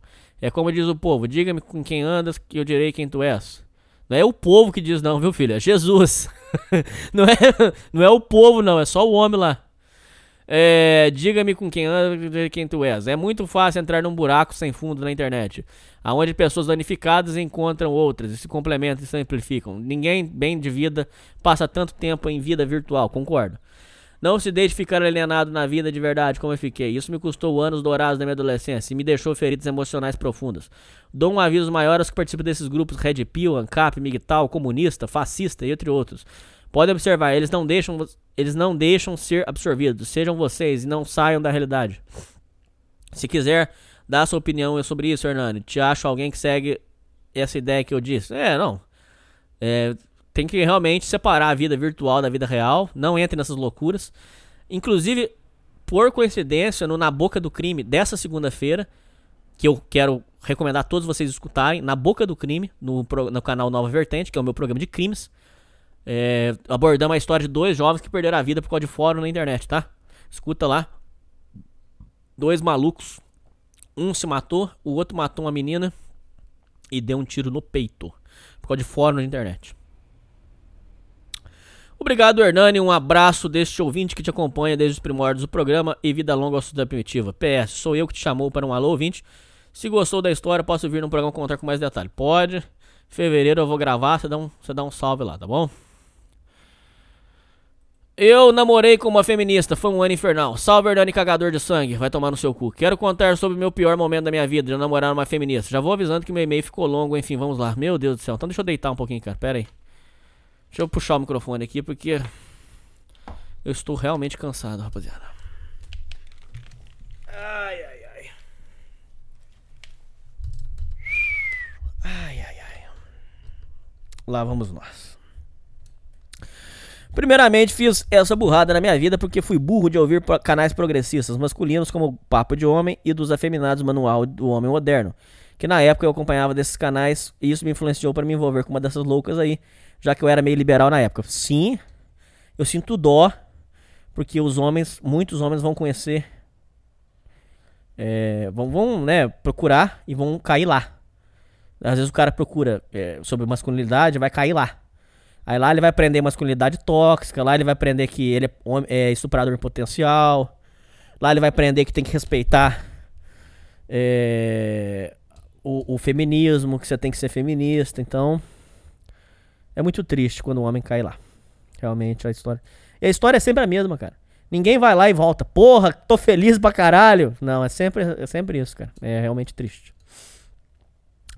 É, Então, por causa disso, acabei conhecendo uma feminista chamada Sara, nome fictício, é óbvio, através do Happn, que é um app de paquera que detecta pessoas que usam o mesmo app em uma curta distância, mostram quem já cruzou próximo de você nas ruas. E o app mostra todas essas pessoas no seu menu e se rolar de ambos curtirem um ao outro, deu match. Ela era uma pessoa, ela era uma nota 8/10 de beleza, era bem gostosa e fiquei louco por ela na época. Virando alvo fácil. Detalhe, ela tinha piercing no meio do nariz e o burrão aqui nem se ligava nos sinais de perigo aí. Cara, aí foi foda, hein, cara. Aí você procurou pra cabeça.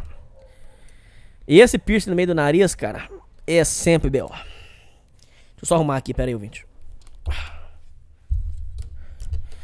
Foi assim que eu curti a Sara. Ela gostou de mim, marcamos para sair. E pouco tempo depois começamos a namorar. Até então, como estava de boa nas primeiras semanas de relacionamento com ela, a Sara do nada me chamou para morar com ela, por causa do meu trabalho e faculdade serem longe da minha casa. Eu morava com a minha mãe. E iria ser mais fácil morar com ela por causa da distância. Também tentamos para valer uma vida junto como casal. Minha mãe não curtiu muito essa história, porque ela só viu a Sara uma vez pessoalmente. Quando levei a minha namorada para a festa de aniversário na sua casa. Não, não. Levei na festa de aniversário da casa de um dos meus primos. Porém, quando levei a minha namorada na festa de aniversário. Não. Porém, ô burrice. Aí foi burrice minha, desculpa. Porém, no final ela largou o osso e disse para ligar para ela se alguma emergência acontecer. Logo em seguida me mudei para a casa alugada da Sara e mal imaginava a cagada que estava para acontecer em breve. Isso aconteceu em volta de 2018 e os primeiros sinais sobre a verdadeira Sara devido às eleições de 2018. Na época não perdia meu não, na época não perdi meu tempo com isso, já que eu era meio burrão sobre esse assunto. Porém, fiz a cagada de dizer a Sara que eu votei no Bolsonaro para presidente. E ela ficou putaça comigo, dizendo, como é que é? Dizendo que dize- começou a dizer que quem vota nele é, é automaticamente machista, nazista e homofóbico, me chamando disso tudo de graça. Nós discutimos um ao outro, mas depois de um tempo de discussão eu fiz a grande cagada de pedir desculpas, cara. Não faça isso. Ouvintes, só peça desculpa do que você tem estritamente culpa. Nunca peça desculpa sem ter culpa, porque aí você cria um monstro. Aí você cria um monstro. Porque aí você cria um- uma pessoa que acha que é dona da razão e que tudo que fizer tá tudo certo. Aí você cria um, um capeta dentro de casa. Apesar que você já tava com o capeta dentro de casa, vamos ser sinceros, né, ouvinte? Você sabe disso. É, pois achei que era errado, que o, que o errado era eu nessa história. E com medo de ter magoado ela, já que eu era carente e ela ter sido minha primeira namorada. Não era só politicamente que o meu relacionamento estava ruim. A Sara me tratava como inferior, como se ela fosse a dona do relacionamento. Ela adorava jogar todos os trabalhos domésticos para fazer para ela em casa. Não. Como é que é? Ela adorava jogar todos os trabalhos domésticos para fazer para ela em casa e a Sara ficava de boa. Já que dizia que o dever de um homem era ajudar sua companheira e tratar com prince- como princesa. E o bobão aqui trata isso como normal. Pelas más influências que eu assisti no YouTube e pelas amigas que passavam lá de vez em quando. Sim, eles estão falando essa bobagem. E inclusive eles estão ensinando o seguinte: que você, homem trabalhador, que trabalhar o dia inteiro, que você tem que chegar do seu trabalho e você ainda tem que lavar, limpar a casa, viu? Porque a dondoca não pode limpar a casa, não, porque eles estão falando que isso aí é. É. Eles, eles falam tipo assim, vou dar um exemplo pra você, tipo como se fosse. É. Obrigação sua. Quando você lava a louça não é mais do que obrigação. Quando você lava a roupa não é mais do que obrigação. Então você aí, homem, eles querem que você trabalhe o dia inteiro, você chega em casa e ainda vai limpar a casa, viu? Isso aí eu vi. Eu vi. Do trabalho para a faculdade e da, fa- da faculdade para a casa dela era muito desgastante. Mesmo com a distância do menor, eu não tinha descanso para nada. Com essa folgadice dela e me tratar como escravo na casa dela. Vivia um relacionamento ruim com ela, mas não me ligava disso. Achava que era normal. No meio de 2019, comecei a perceber que ela tinha certos sinais de mulher borderline. Só percebi isso mesmo, só percebi isso porque um amigo meu, Red Pilado, me mandou um vídeo seu e conheci o seu canal no YouTube. E logo em seguida de outros canais Red Pill. Foi assim que me liguei na cagada que fiz de me envolver com uma mulher que nem a Sarah. Foram longos meses de mentiras e desilusões. Ela tinha outros sinais de borderline, como por exemplo, ela já quebrou um carregador meu celular por vingança e depois ela acabou pedindo desculpas com aqueles famosos olhos arregalados dela, dizendo que me amava e que ela ia melhorar como namorada. Essa não era a primeira vez que ela se alternava em mandona para namorada compreensiva. Ela tinha outras situações que ela agia assim. Sim, a mulher perturbada, ela- reparem isso, ouvintes, ela vai variar do docinho pro capeta em um segundo. É, é assim mesmo. Cara, eu tinha um ódio quando é, é, a minha ex-mulher vinha com um papinho docinho, porque eu sabia que ela não era assim. Vocês entenderam, ouvinte? Ela vinha com aquela conversinha toda mansinha. Olha, você pode fazer tal coisa. Eu sabia que ela não era assim. Eu sabia que era falso. Nossa, aquilo me dava uma agonia, cara. Me dava um desespero. Dava uma vontade de você falar, ô, fala direito, ô, filha da puta. Foi com quase um ano de namoro com a, com a, com Capache, com doutrinações dela, que resolvi que eu tinha que terminar com ela. Mas eu estava com muito medo do que ela poderia fazer comigo. E ao mesmo. E. E ao reagir com o termo de relacionamento. Provavelmente você deve ter percebido do que eu estou falando, ouvintes. Então, o que eu fiz para evitar o pior, pior, o que o pior aconteça comigo? Decidi esperar o momento certo para vazar da casa dela. E a brecha foi um dos finais de semana, onde ela sai com algumas amigas delas que passam na casa dela para irem passear por horas na Paulista. Como não curtia muito desses rolês dela, eu ficava em casa, cu- cuidando da casa até ela voltar. Foi aí, em um determinado momento, no final de semana, já foi plane- já planejado, esperei ela sair com as amigas. Esperei uns dois minutos após eles elas vazarem. Fui rapidamente e arrumei minhas coisas. Chamei um Uber, liguei para casa da minha mãe contando que voltaria para casa. E felizmente, levou pouco tempo até o motorista do Uber chegar até o local. A dona que cobrava aluguéis, que tinha por volta de 30 anos de idade e era mãe solteira, me viu e perguntou aonde eu estava indo. E eu disse que estava saindo de casa e que não iria mais me encontrar com a Sara novamente. Ela ficou sem entender nada e ficou na dela naquele momento. Coloquei minhas coisas dentro do Uber e vazei. Estava mais de boa porque a Sara não sabe aonde ficava a casa da minha mãe. Pois eu nunca chamei ela lá e ficava a cerca de 18 km de distância da casa da Sara. Mais ou menos isso. Nisso eu estava safe. Minutos depois a Sara ligou pra mim e eu não entendi na hora. E no minuto seguinte ela mandou mensagem no WhatsApp dizendo porque eu ia sair da casa dela. Provavelmente a dona do. Nossa! Ouvintes, falei lá atrás, acertei aqui na... de novo, cara. Ouvintes, vocês não precisam falar que eu sou foda. Não precisa, sério. Mas vocês têm que admitir que eu- alguma coisa eu sei, cara. Eu falei lá atrás, acertei aqui, cara. O que, que eu falei pra vocês da soro- sororidade? A mulher do- foi caguetar pra, pra mulher dele que ele tava indo embora. Gostaram dela? Chupa essa uva, ouvinte. Chupa. O que, que eu falei da sororidade? É, ela mandou mensagens. Provavelmente a dona do aluguel tinha o número dela e me dedurou para Sara. Eu digitei que estava terminando de vez com ela e que nunca mais queria ver a fuça dela. Ela ligou novamente acabei atendendo. Não sei dessa vez. Não, não é? Não sei porquê. Extremamente brava comigo. E logo em seguida chorando. E adivinha o que ela falou em seguida, Hernani? Ela disse que se eu não voltasse para casa, ela ia se churrascar. Disse para a dona do aluguel que ela tem um relacionamento abusivo por, por, causa da minha, por minha causa. E que a dona do aluguel seria testemunha de, todas as, de toda essa história que rolou. E ela iria me expor na internet, já que ela tem conhecimento das minhas redes sociais. Eu gelei na hora. Eu fiquei mudo com a situação enquanto a piranha estava chorando e cobrando as satisfações. No fim, tomei uma decisão rápida. Não respondi ela, desliguei a ligação na cara. Bloqueei ela em tudo que poderia fazer, com medo da porra dela me expor, falsamente e se churrascar logo em seguida. Afinal, a turminha do cancelamento faz de tudo para agradar as pessoas e sua ideologia doentia. Cheguei em casa com minha mãe, bem tensa e preocupada com toda a situação que passei. Deu tudo certo no final. Isso tudo rolou em julho de 2019, mais ou menos. Quando foi lá no começo de 2020, antes da pandemia do Brasil, um amigo meu de confiança mandou alguns prints de fotos do Instagram dela. E adivinha? Ela só não se churrascou como ela estava tentando me dizer emocionalmente, como também ela estava namorando como uma da, com uma das amigas dela dos tais rolês, enquanto estava morando com a Sara. Ah, tá, ela tava, ela tava namorando com outra mulher enquanto morava com você, tá. Eu reconheci a amiga dela na hora, quando vi os prints, pois ela já tinha visitado a, ca a casa da Sara algumas vezes. Se duvidar, ela estava me chifrando com a amiga dela o tempo todo e o trouxa aqui só sendo feito de capacho por ela. Moral da história. Virei migtal após o inferno que vivi.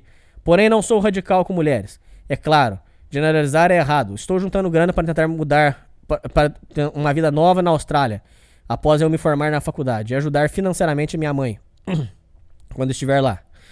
Nunca mais a Sara me atormentou após eu vazar da, da, casa dela, pois toda aquela história de ameaça dela nas redes sociais foi tudo blefe dela nas redes sociais.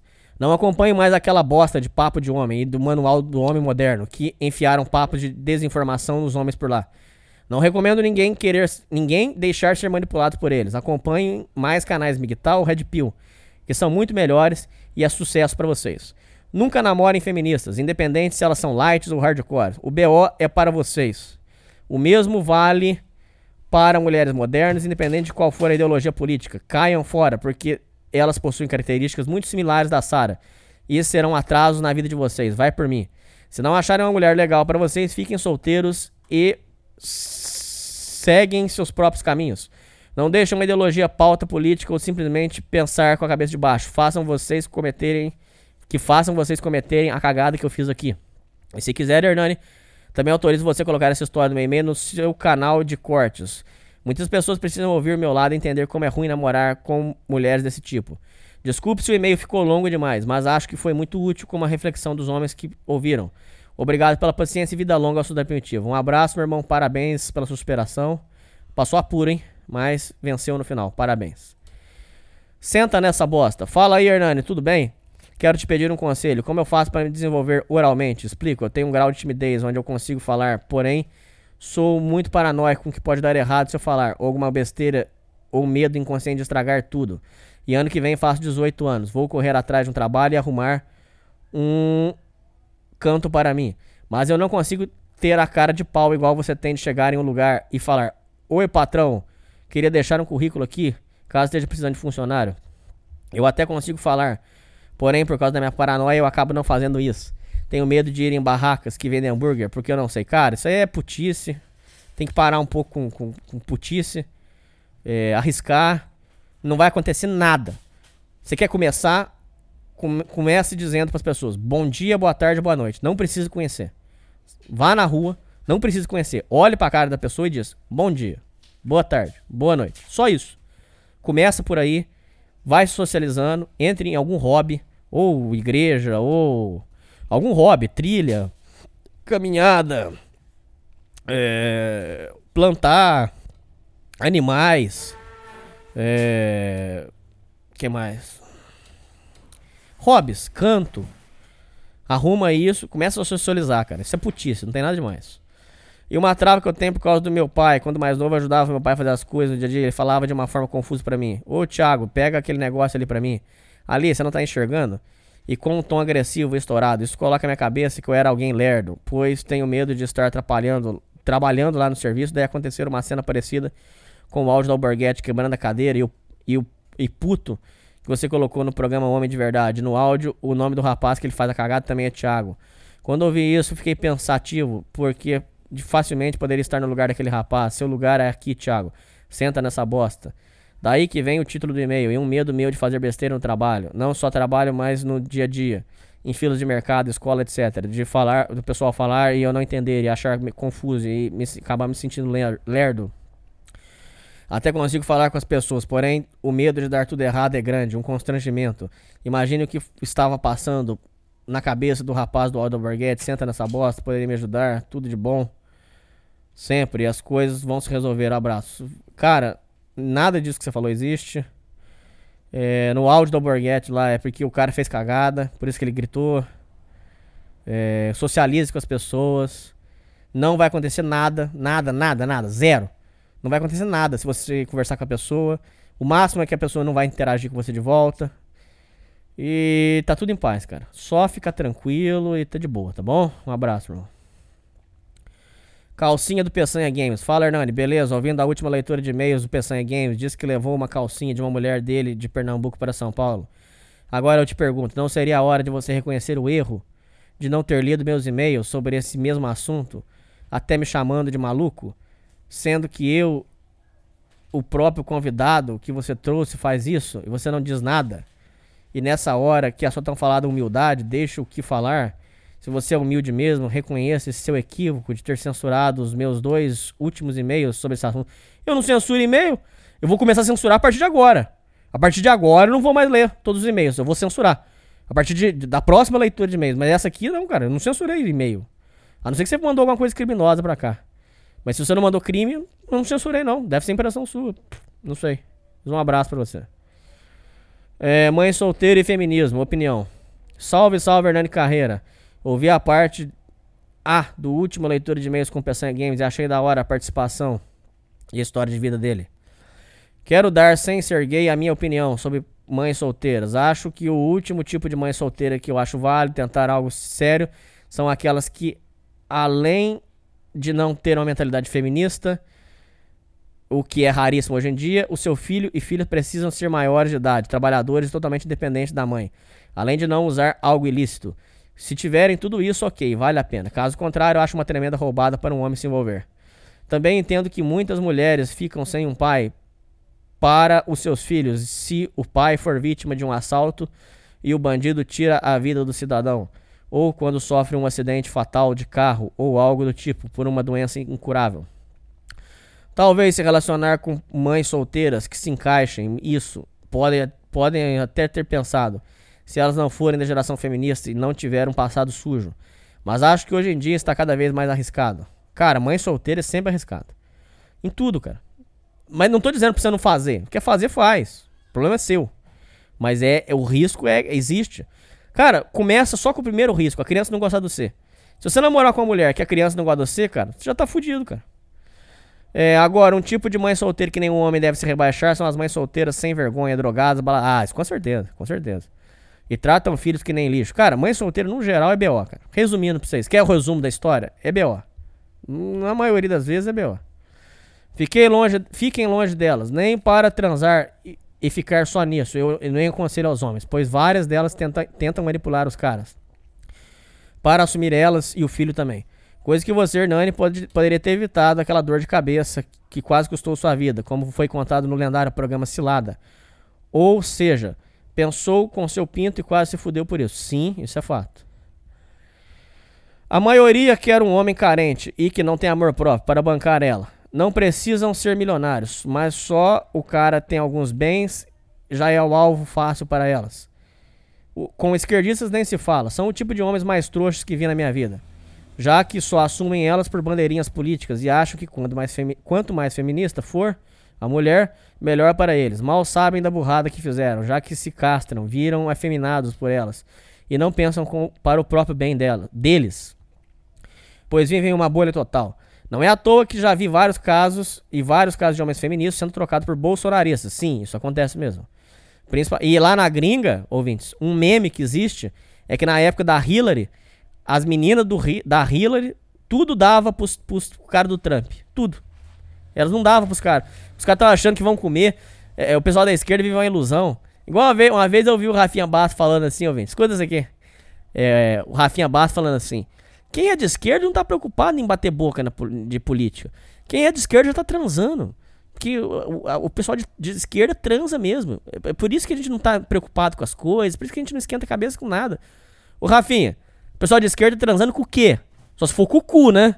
Porque você vai querer falar pra mim que, que aquela molecada tudo sojada, afeminada de faculdade, tá comendo mulher? Aqui pra você que tá. Aqui pra você que tá. Tá transando com o cu, né? Com o cu eu acredito. Agora você falar que aqueles caras estão comendo mulher, aqui pra vocês. Os caras vão lá e passam o rodo, filho. Isso é fato. Não é teoria, não. Isso acontece mesmo. Principalmente na minha família. E na boa, eles merecem. Sem falar das leis em prol das mulheres, que dificultam as coisas para os homens. Afinal, tem uma, uma- tem uma ministra feminista no governo do, do presidente mais frouxo do Brasil. Concordo, você tá correto. Que está tendo contatos com as piores tipos de mulheres para gravar as leis. Concordo, verdade, ouvintes. Mesmo quem votou em Bolsonaro aí, o ouvinte tá certo. A Damares quer proibir as pessoas é, é, falarem no Brasil para não votar em mulher. Tipo, só isso. O cara vai lá e fala assim: ah, não, não vou querer votar em mulher, vou votar em um homem. Isso ela tá querendo criminalizar. Cuidado, hein? Abre o seu olho, ouvinte. Abre o olho. É... Resumindo. Casar ou ter filhos com essas mulheres, jamais. Eu lembro de você, Hernani. Tinha citado na última leitura de e-mails um vídeo de uma feminista ensinando um golpe sobre paternidade socioafetiva. Sim. E as mães solteiras usaram contra os homens. Sim. A mulher do vídeo tem uma mentalidade muito questionável. e Nenhum homem deve se envolver com uma mulher daquela. Aquele vídeo merecia ser denunciado de tão absurdo que é. Mas como os superiores do YouTube são todos da, da turminha sem vergonha, dificilmente cai- vai cair. Não, não vai cair, filho. Aqui quem manda é eles. Outra coisa pior são os canais que desinformam os homens, principalmente canais masculinistas, aonde dão motivos para os jovens que nem sabem direito do que querem fazer da vida para eles assumirem mães solteiras como experiência. Sim, o, o papo de um homem que foi citado aqui mais cedo incentiva isso.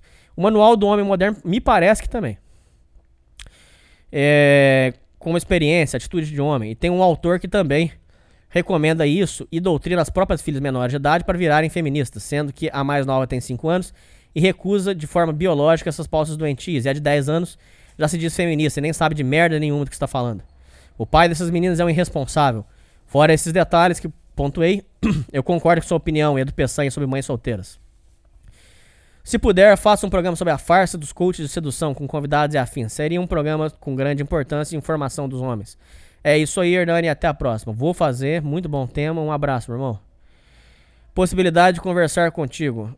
Boa tarde, Hernani. Primeiramente, parabéns não só pelo exponencial crescimento do podcast Sociedade Primitiva, que por sinal possui um conteúdo que até hoje não achei nada igual na internet, mas também pela coragem de se expor, dar a cara a tapa, ainda mais numa época onde qualquer imbecil ou vadia se acha juiz da vida alheia. Sou apenas um cara comum, assim como qualquer outro, mas tenho uma história de vida bastante controversa.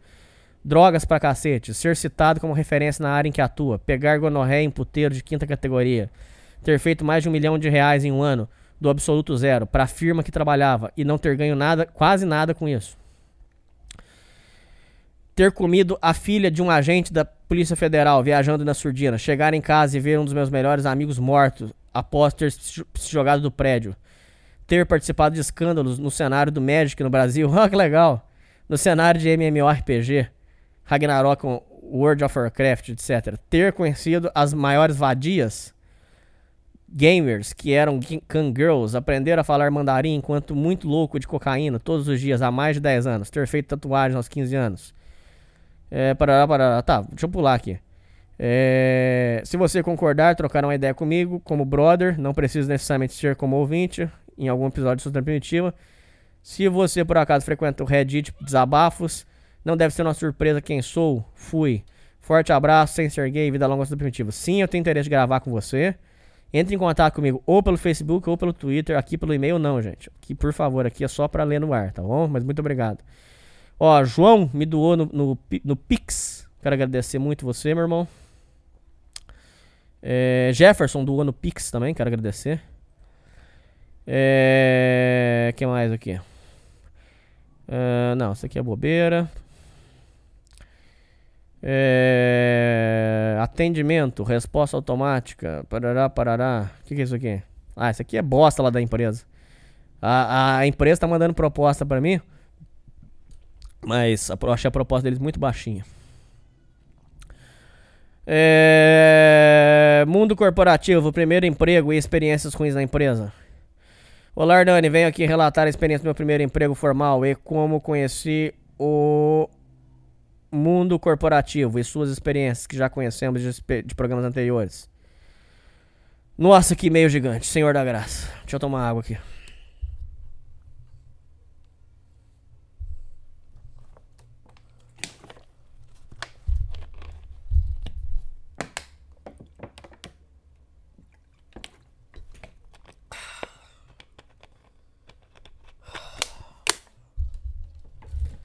Rapaziada, eu tenho que viajar daqui a pouco. Eu não sei como é que nós vamos fazer, não.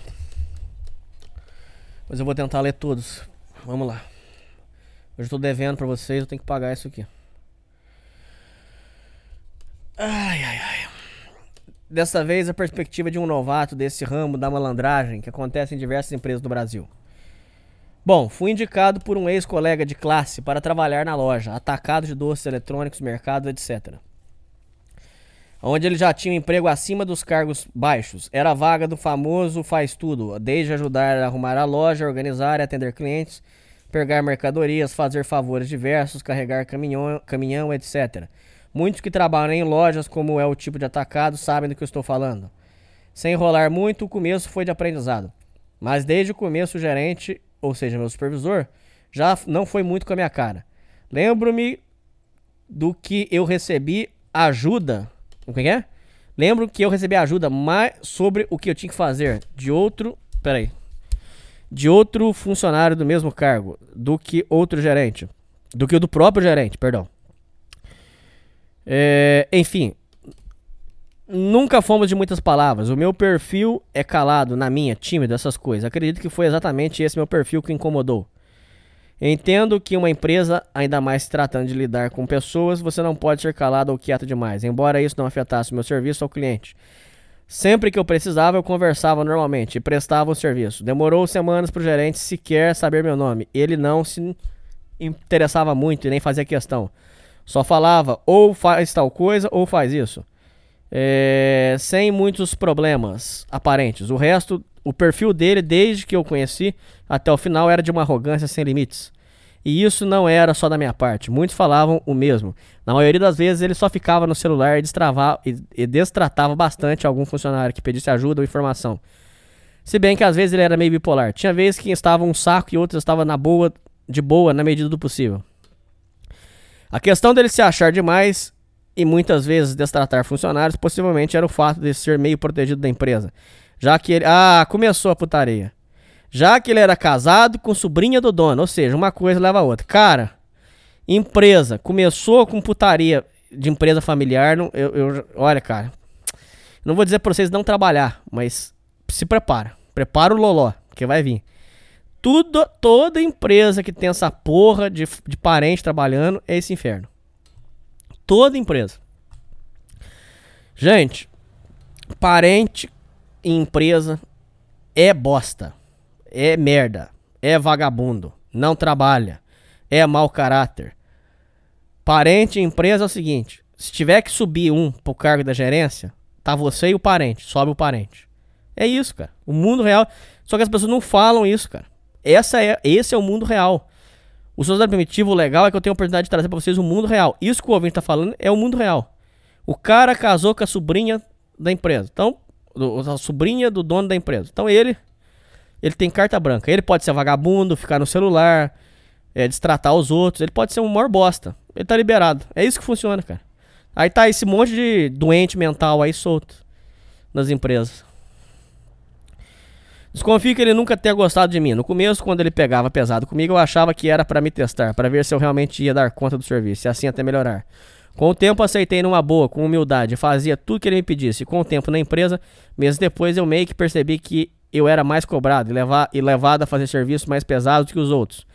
E muitas vezes ele pegava no meu pé, inclusive reclamava dos meus serviços, e eu achava aquilo muito estranho, pois eu me comparava bastante aos, meus, aos outros funcionários.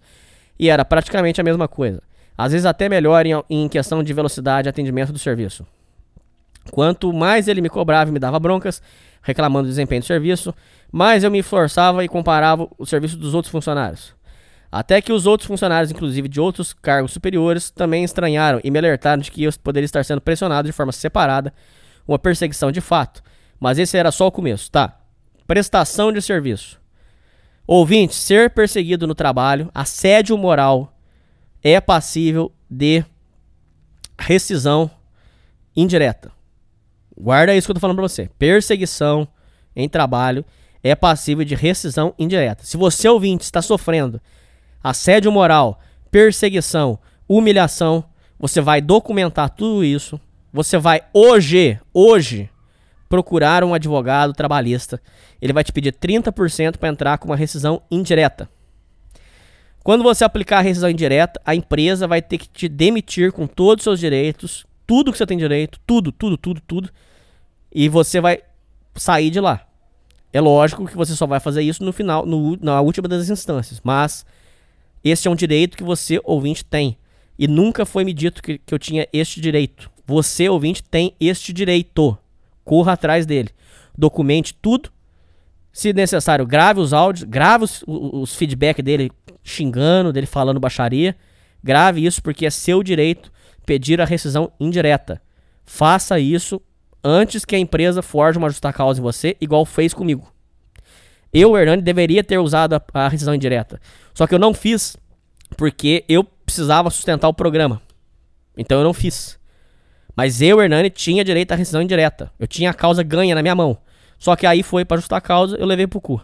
Mas agora vai ser revertido na justiça. O gerente chegou a pedir para meu colega, que tinha me indicado para me cobrar melhorar no serviço. Aceitei a crítica numa boa e me coloquei de fato a melhorar o serviço. O gerente, geralmente, quando não estava gostando do trabalho de um funcionário, ele mandava esse funcionário carregar caminhão em outro depósito, quando era o serviço mais pesado, e dependia de sorte ou azar do dia. Já que poderia ser caixas de até 25 quilos ou mais que teria que ficar jogando várias vezes no caminhão, no sol rachando. Ok, serviço de carga normal, como qualquer outro, embora, obviamente, não fosse avisado por, pra gente na entrevista de emprego. Sim, esse é outro crime que está sendo cometido, chama-se desvio de função. Documente, vocês ouvintes, eu tô, eu tô dando vários bizu para a vida de vocês. Acorda aí, ouvinte, tô dando vários bizu para a vida de vocês. Isso se chama desvio de função.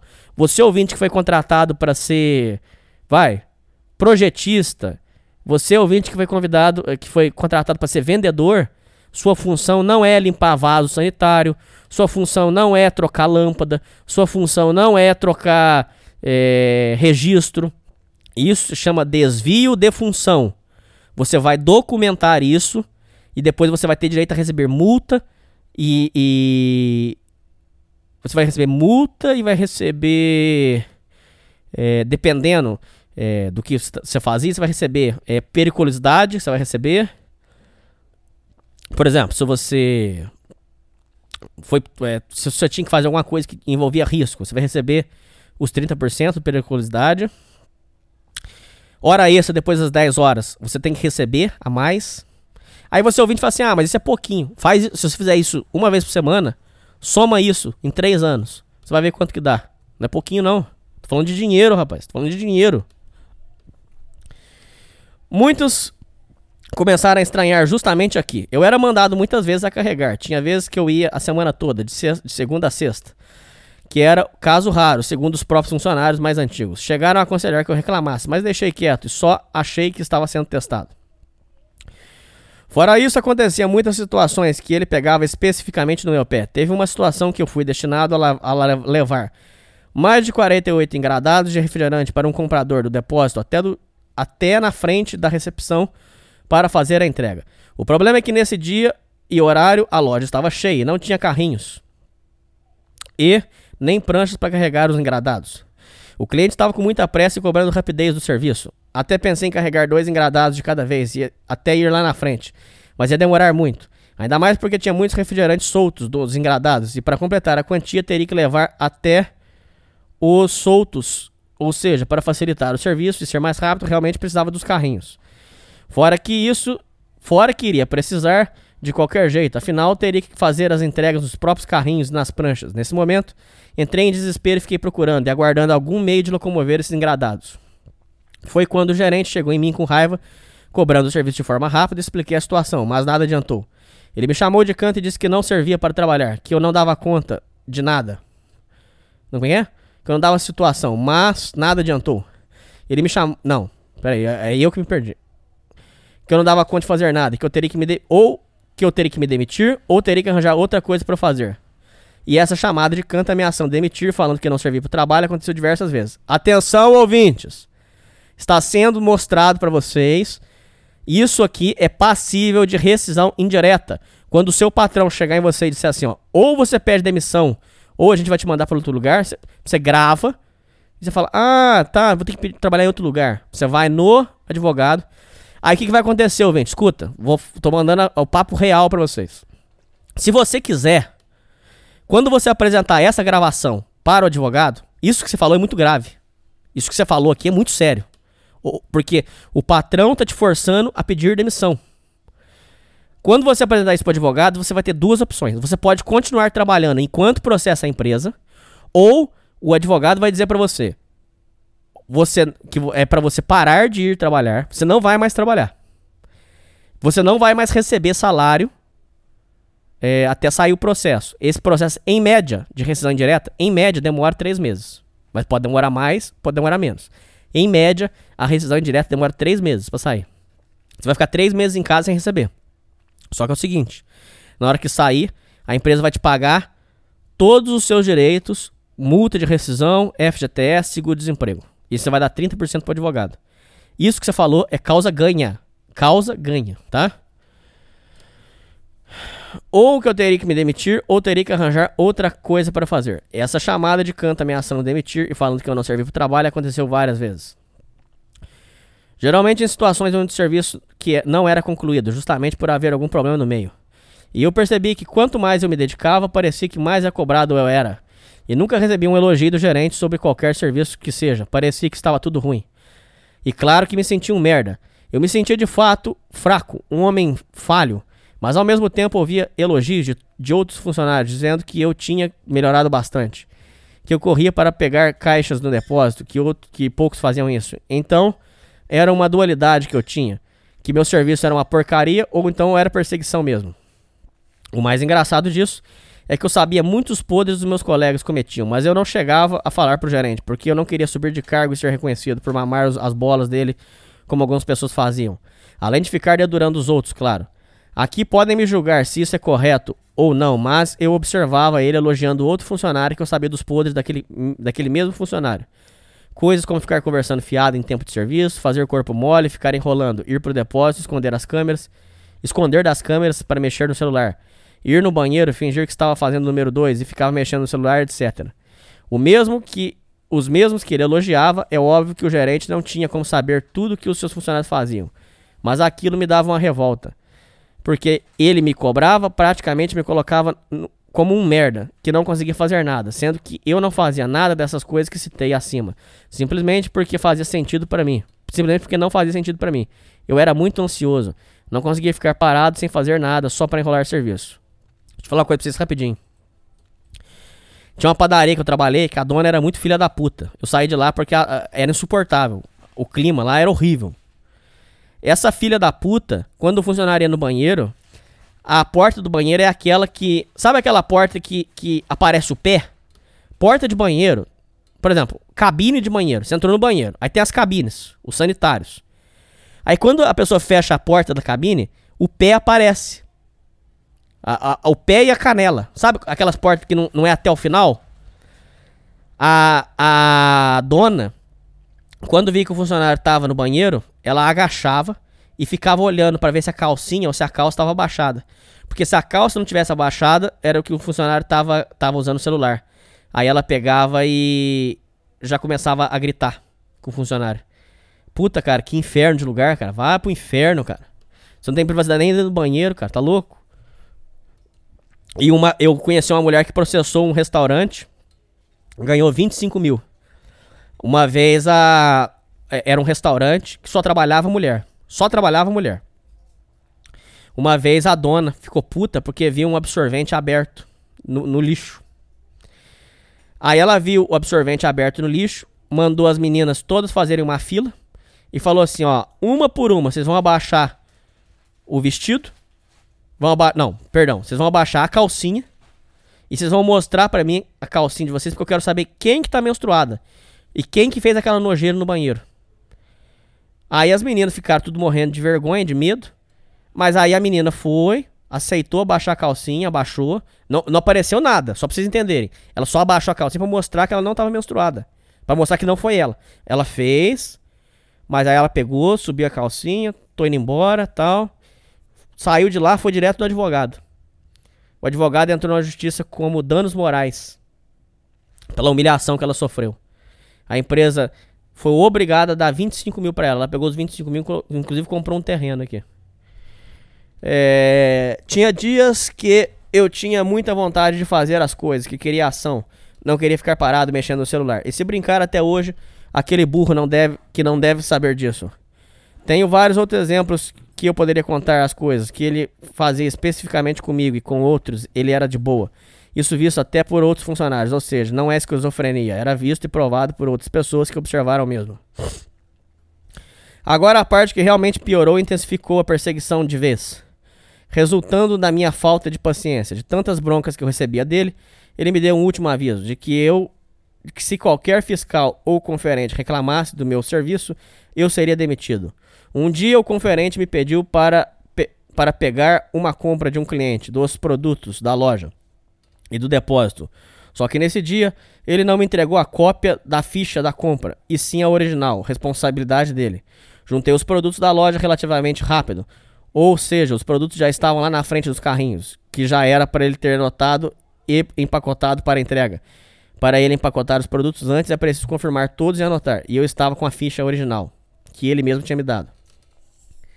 Meu cargo ali era só pegar a ficha que ele me deu e juntar os produtos lá na frente, simples.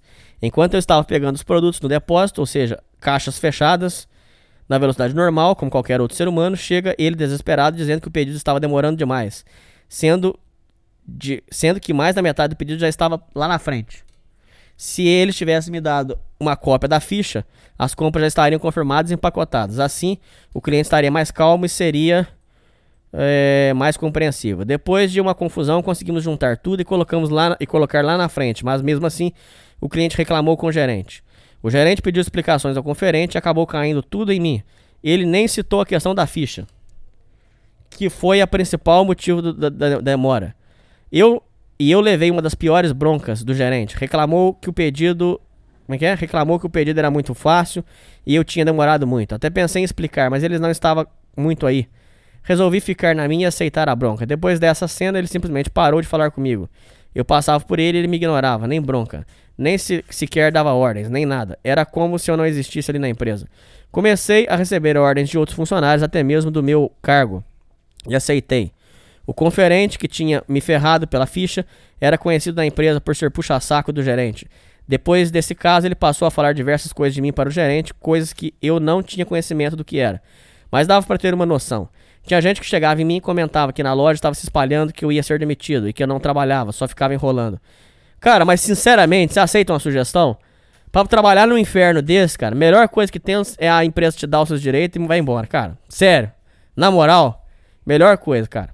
Melhor coisa. Fazendo graça, ouvi até comentários de que seria que eu teria enrolado mexendo no celular no banheiro só para não trabalhar. Sendo que nunca correu de fazer isso. E vocês sabem como é a fofoca da empresa. Fala A, sai espalhando B. E no final, o que seu chefe acha é Z. Começou a se criar panelinhas dentro da loja. Cada vez fui me sentindo excluído. Era como se eu fosse um funcionário fantasma. E para piorar, o conferente tinha um caso com a gerente da frente da loja, a gerente das caixas. Agora não era só o gerente, mas eram três pessoas que me pressionando: dois gerentes e a conferente puxa-saco, inventando e espalhando um monte de coisa sobre mim, que eu nem fazia ideia. E para provar que realmente tinha algo ali, conversando com alguns funcionários antigos, eles me alertaram sobre essa conferente, sobre esse conferente de que no passado ele ferrou muitas pessoas dentro da empresa, inclusive até se meteu em uma briga que resultou na demissão do funcionário, que o teria dado um murro na saída, justamente porque ele estava fazendo intriga espalhando mentiras pro gerente. Mundo corporativo é isso aí, rapaziada. Mundo corporativo é isso aí. Essa é a vida real, infelizmente. Nessa situação me senti cercado e cada vez mais sem saída. Tudo que eu fazia na loja tinha alguém em cima de mim me cobrando e, e cagando pros outros. Era pressão todo dia, direto gente chegando em mim falando que estava que estavam espalhando coisas ao meu respeito. Diante daquela situação, até para não fazer merda, resolvi ir na administração pedir para que me demiti, para que eles me demitissem, a conselho de outros colegas do trabalho. Claro que eles não aceitaram isso, então voltei ao trabalho e intensificou ainda mais a pressão. Agora que eu tinha voltado a ser mandado a carregar a caminhão quase todo dia e ser tratado ainda mais como fantasma na loja, a ponto de ser ignorado várias vezes pelo gerente. Não aguentei e resolvi pedir minha demissão. Ah, não. Por favor, não, cara. Puxa vida, como que é a questão, gente? Ô, gente, eles tinham que ensinar direito na escola pra gente. Tá errado isso, rapaziada. A gente aprende um monte de merda inútil na escola e não aprende direito. Ouvinte, você tinha todos os seus direitos. Você, perdeu a, você perdeu um negócio que você tinha todo o direito. Você estava totalmente na razão. Olha pra você ver. Perdi vários direitos e dinheiro, mas não aguentava mais. Provavelmente eu iria partir para a violência com o conferente que tinha me ferrado. E eu nem estava preocupado com o gerente. Tanto que na explicação do porquê eu queria sair, deixei claro que não tinha problema com o gerente. E que eu era o meu problema era com outra pessoa. Várias vezes esse chefe da administração insinuou que eu estava pedindo demissão não por conta do serviço. E eu negava. O quê? Ensinou que eu estava pedindo demissão não por conta do serviço. E eu negava a insinuação, dizendo que o problema não era o serviço, era de pessoas que inclusive atrapalhavam o meu serviço. Então foi feito. E a empresa me pediu que eu, se eu poderia ficar até sábado para ajudar na, por falta de funcionários. Fiz o favor, já que não queria sair com má reputação da empresa. Fui bastante criticado por colegas que estavam achando um absurdo eu ter pedido demissão. Que era para esperar eles me demitirem, que eu receberia mais, sim. Mas a verdade é que raramente isso aconteceria estava pressionado para que de fato pedisse demissão. O fiz sem arrependimento. Dinheiro não vale tanto quanto uma mente saudável. Ah, não, aí concordo. Aí está certo. Nesses dias que fiquei de favor, ou seja, já tinha pedido demissão, eu estava arrumando a papelada. O gerente mandou ter terceiros que carregasse o caminhão de novo. Por dois dias seguidos. Inclusive no último dia eu me recusei e falei pra ele que aquilo era de propósito, sabendo que eu já tinha pedido demissão. Que era sacanagem da parte dele. Ele negou, dizendo que não tinha nada a ver. E que se eu não fosse carregar, ia ser demitido por justa causa. Ah, vai! Aí você mostra a pica pra ele. Fala, não, se é justa causa que é minha pica. O caralho que é. Tá vendo? Como a gente não sabe os direitos da gente, é essa merda, cara. E que ele me colocaria com má reputação em outras empresas que me ligasse nessa que eu trabalhei. Eu era leigo nessas coisas, com receio do futuro. Acabei aceitando na marra e sem esperanças. Não sei se fiz certo, mas só sei que quando eu saí daquela empresa me senti extremamente feliz. Não consegui segurar o sorriso. Era como se correntes tivessem sido quebradas e eu estava livre. Ainda consegui uma quantia razoável que me ajudou a comprar algumas coisas por um tempo. E por fim, dessa vez, a cagada foi minha, foi minha mesmo.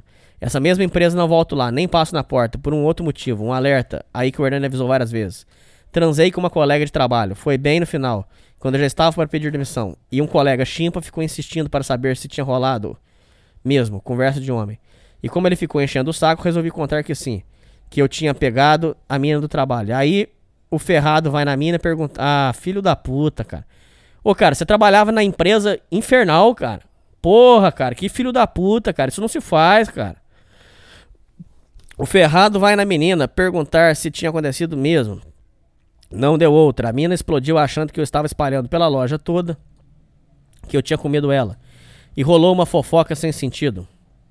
A mina ficou puta comigo. A gente tretou bastante. Descobri que ela era meio vadia depois. Bem, era de se esperar. E é, não volto mais lá. Principalmente por causa da menina e pelo conferente que se dizia meu amigo antes de me ferrar. Obrigado, Hernani. Tudo de bom pra você e pros ouvintes. Sociedade Primitiva sempre. Um abraço, meu irmão. Feedback, canal Nova Vertente. Não me identifique, Hernani. No último caso que você comentou sobre o Lucas, continue trazendo casos pesados, na minha opinião. Foi muito interessante, pois você, o convidado, comentou cada trecho de cada, do, do- do- cada trecho de fato. Continue assim. Acredito que o, o pessoal gosta de ouvir cada detalhe cirurgicamente, a cada detalhe sobre a sua visão e opinião. Obrigado, tá? Um abraço, irmão. É... Meu Deus. Tem duas pessoas aqui que mandaram vários e-mails, cara. Por favor, é um e-mail por pessoa. Tem que tratar vocês igual criancinha, meu Deus do céu. É... Leitura de e-mails. Hernani, por que você disse que não é bom sair por aí apresentando esse podcast masculinista para homens e piorou para alguma mulher? Explica essa ideia, valeu, amigo. Mas cada perguntinha que vocês fazem também, gente. Apresenta porque isso aqui é, é programa para homem. Não tem, tem, não tem que apresentar para seu companheiro, que vai dar problema, porque aqui a gente fala as coisas, as manipulações que ela vai tentar aplicar em você. Não tem sentido você fazer isso. Só isso, tá bom? Um abraço. Cada perguntinha que vocês fazem também, que tem uma paciência de, de ouro com vocês. É... Fala, Hernani, beleza? Cara, conheci há pouco tempo seu podcast, seu canal e podcast pelo vídeo de 24 horas vendo na rua e achei seu conteúdo foda. Você é muito truzeira.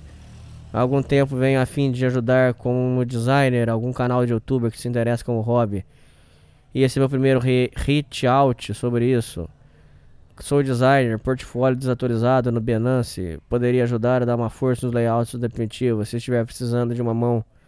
Só na parceria mesmo, para seguir com meu hobby, ajudar um canal foda, de gente afora por aí. Vi que também tem um podcast de crimes e me interesso bastante pelo assunto. Já até ajudei a Dark Side Books a traduzir a, a biografia de Charles Manson. Queria começar um canal de conteúdo sobre mistérios, mas ainda está só no papel. Até comecei uma IDV que envio e anexo. Mas quem sabe mais pra frente nós poderemos nos ajudar nesse projeto também. Mal aparecer do nada aí, sem querer assustar, mesmo se não tiver interesse, fica o abraço de gratidão pelo trampo foda na contramão deles. Sempre um abraço. Tá, legal, cara. Você quer ajudar com, com designer, mas eu- no momento eu não tô precisando, porque tá tudo bem. Mas eu agradeço muito, obrigado. Tamo junto, meu irmão. Mas muito obrigado pelo seu, pelo seu interesse em ajudar. Ler, por favor. Hernani, se você, o que você vem fazendo durante esse período pós-demissão? Eu tô cuidando do Suda Primitiva, tô respondendo os ouvintes, tô fazendo uns biquinhos por fora e tô cuidando do Nova Vertente. Como venho lidando com a falta de rotina, falo isso pois passei a mesma coisa e não sei o que fazer. Fico em casa o dia inteiro pulando da cama para o computador. Às vezes indo na casa da minha mãe, mas sinto que estou em loop e não consigo sair. Outro assunto, você que as pessoas, quando mandam e-mail, causam um grande choque. É, quando envolve descrições de dese- desejos sexuais. O grande Nelson Rodrigues dizia: tarado é toda pessoa normal, pega em flagrante, por isso eu não me choco com nenhuma descrição sexual, pois sei que tenho as minhas e você muito provavelmente também deve fazer as coisas que, se fossem públicas, todo mundo ia se chocar. Quando na verdade tem uma dose de loucura. É isso, irmão. Parabéns pelo podcast. Escuto desde o primeiro episódio. Tá bom, meu irmão? Muito obrigado. É, como é que eu faço do período pós-demissão? Eu tive que criar minha rotina. É um pouco difícil mesmo, eu entendo sua, sua frustração. Mas. É, o que, que eu vou dizer pra você? Você tem que criar um costume, né? De se exercitar, de ter outras ocupações pra não, não deixar a cabeça ficar livre. E ocupar sua cabeça com coisas boas, né?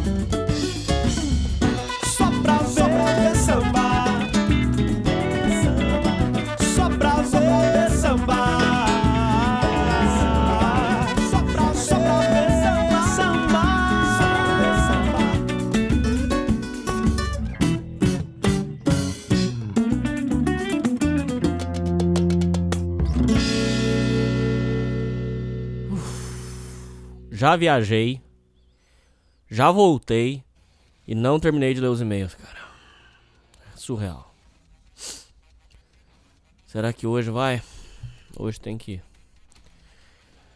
Tô segurando os episódios da série sobre Macumba porque não pode sair os episódios da Macumba antes do e-mail.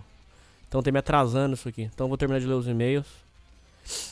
Só por mera curiosidade, já que vocês gostam de ouvir minhas demências, hoje eu tive um problema num pet shop. Foi assim. Fui levar o cachorro pra tosar. Não, um dia antes de levar o cachorro pra tosar, eu falei, moça, eu posso vir trazer amanhã meu cachorro aqui? Falou, pode, vem três horas. Aí eu falei assim, "a- é, é um poodle, é porte pequeno, mas não tão pequeno. Meu não é aqueles poodle toy, não, é poodle, poodle comum. Um poodle, mas pequenininho, tem 11 quilos. É um poodle, porte pequeno, papapá, papapá. Pode vir amanhã? Pode, tá bom. Peguei o costela, fui le- levei ele lá. A jumenta, eu tô com muita raiva. Agora eu tô com menos, mas na hora fiquei muito irritado. A jumenta pegou e falou assim: é, Ah, não, moço, ele tá rosnando. Eu falei: Não, mas ele tá rosnando porque você é esquisita, você é diferente. eu você- Ele não conhece você. Ah, não, tô rosnando assim, eu não vou ficar, eu não vou tosar ele não. Eu falei: Mas minha senhora, ele não morde, esse cachorro não morde ninguém, não morde mesmo. O costela ele late, ele enche o saco, mas morder, morder, ele não morde não. Falei, não, o cachorro é manso. Ah, não vou fazer, não vou fazer. Eu olhei bem pra cara dela, não falei nada. Só olhei bem pra cara dela. Porque eu tava com vontade de mandar tomar no cu. Xingar muito ela. Aí eu peguei. Senti. Eu, eu, eu Hernani, levei aquilo como humilhação.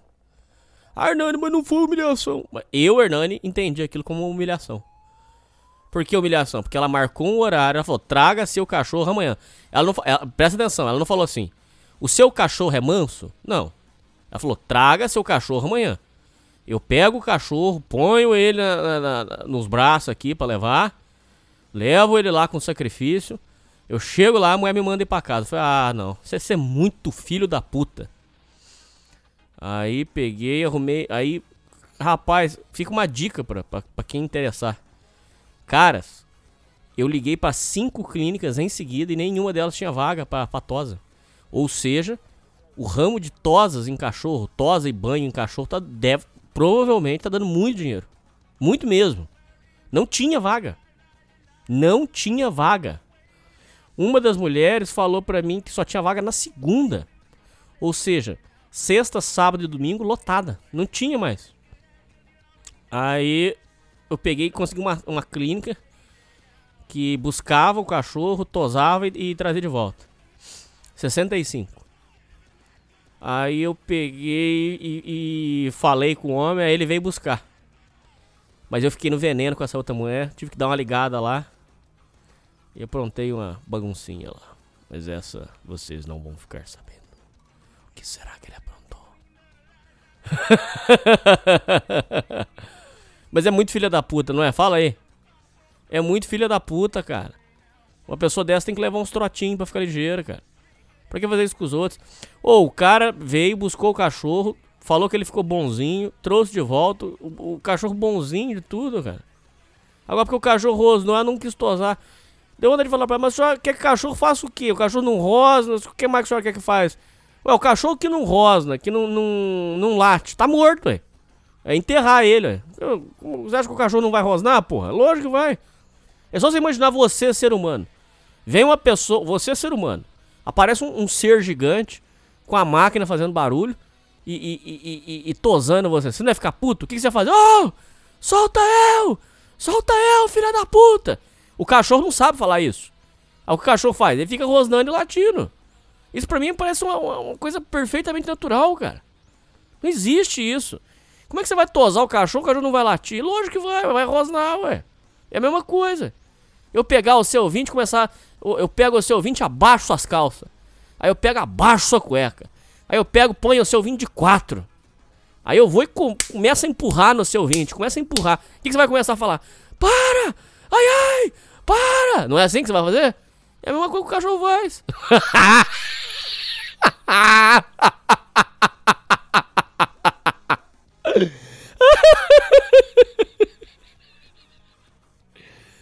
O seu ouvinte de quatro.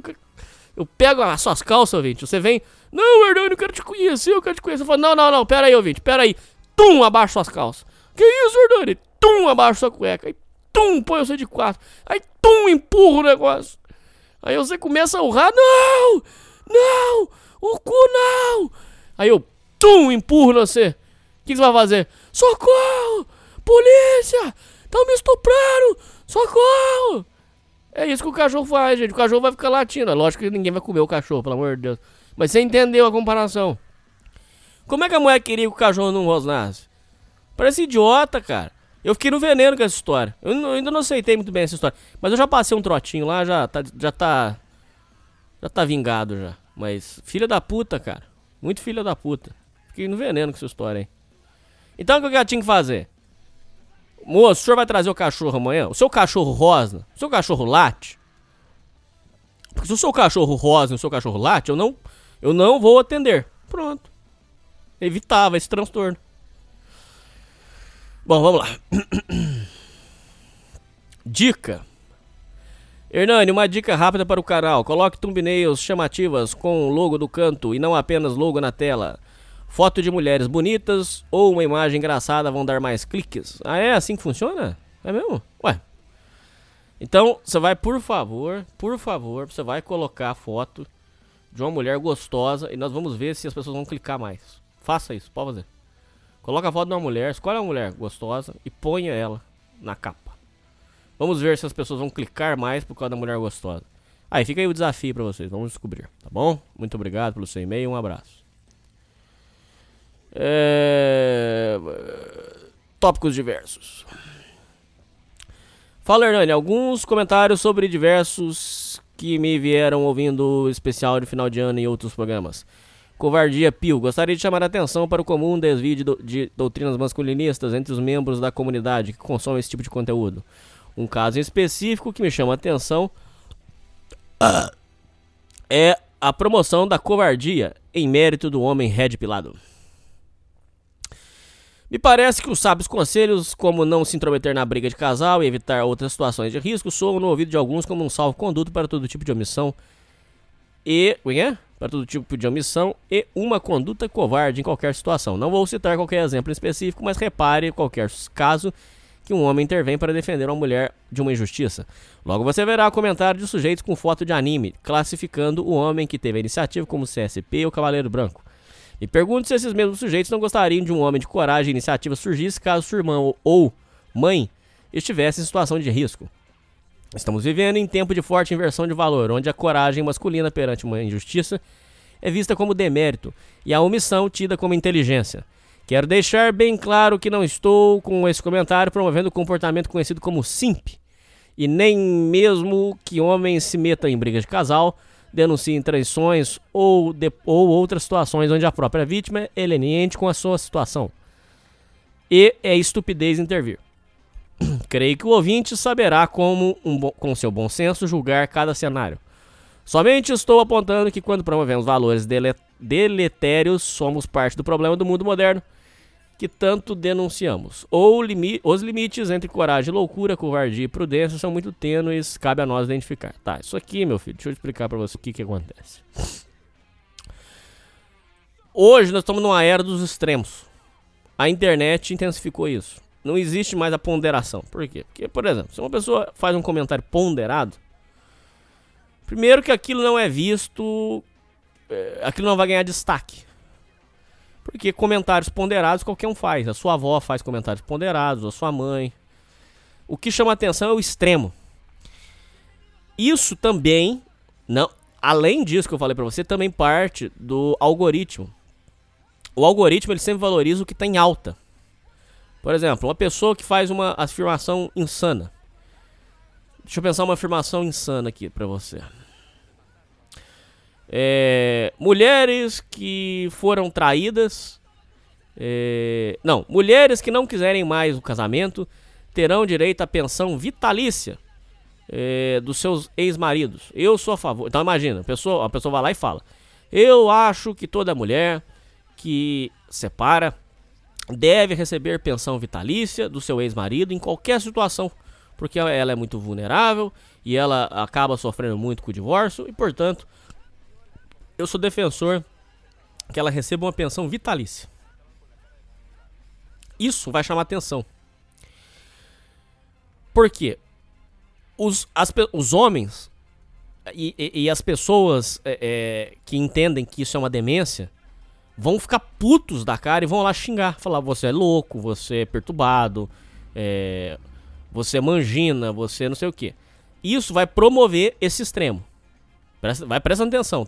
Isso que eu tô falando pra você, eu aprendi de um cara que entende a parada do algoritmo e que falou, começou, ele deu, um base, ele deu uma aula basicona para mim de como funciona o algoritmo. Tô falando pra vocês parada, o que eles falam que é inside information, presta atenção. Tô, tô dando uma, tô, tô iluminando aqui para vocês entenderem como funciona. Esse algoritmo é muito inteligente. O algoritmo do, de, de, do YouTube, o, o algoritmo do Facebook é muito inteligente. Do Twitter é muito inteligente. Porque ele joga com a gente o tempo todo.